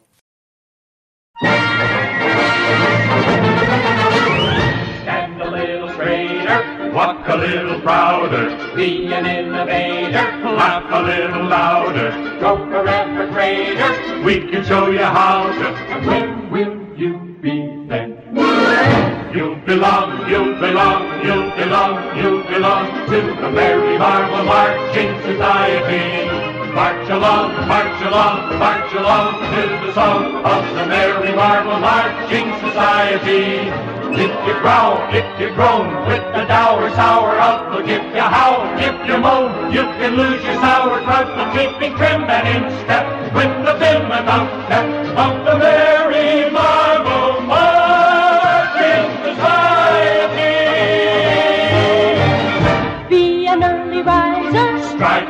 ambitious. Speak a little wiser. Try to be judicious. Be a good advisor. Never ever vicious. And where will you be then? Base runs. Lift your head. You're on the winning team.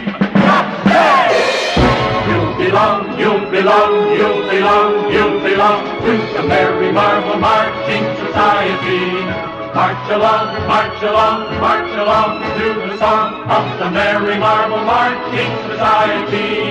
If you growl, if you groan, and your score is nearly zero, do not howl, do not moan. You can be a superhero marching right along to the fighting song of the Merry Marching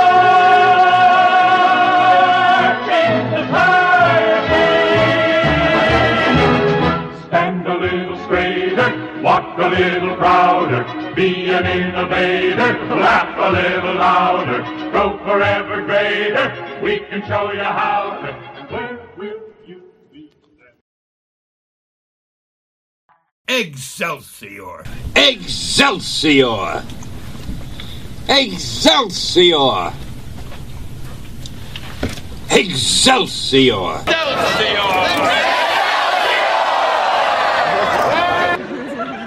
Excelsior! Hi to all the Excelsior customers, and I am so happy I have an Excelsior t-shirt. I can't wait to go home and put it on. Oh. Excelsior!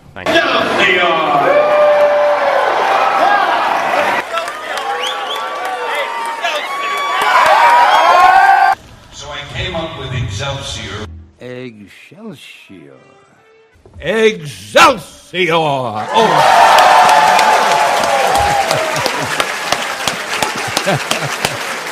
Someday I'll find out what that means.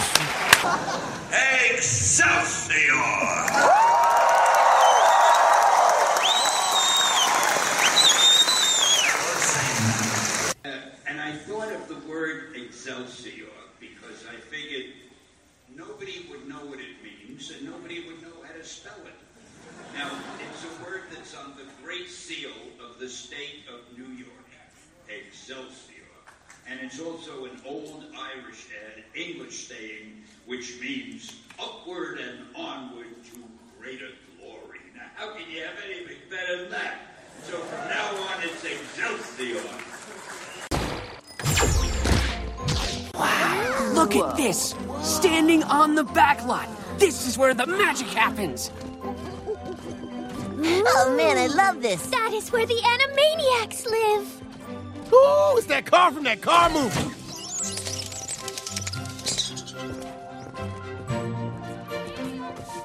This place is amazing, yo. They're really making movies about every superhero. And it's time they make one about me. Come on.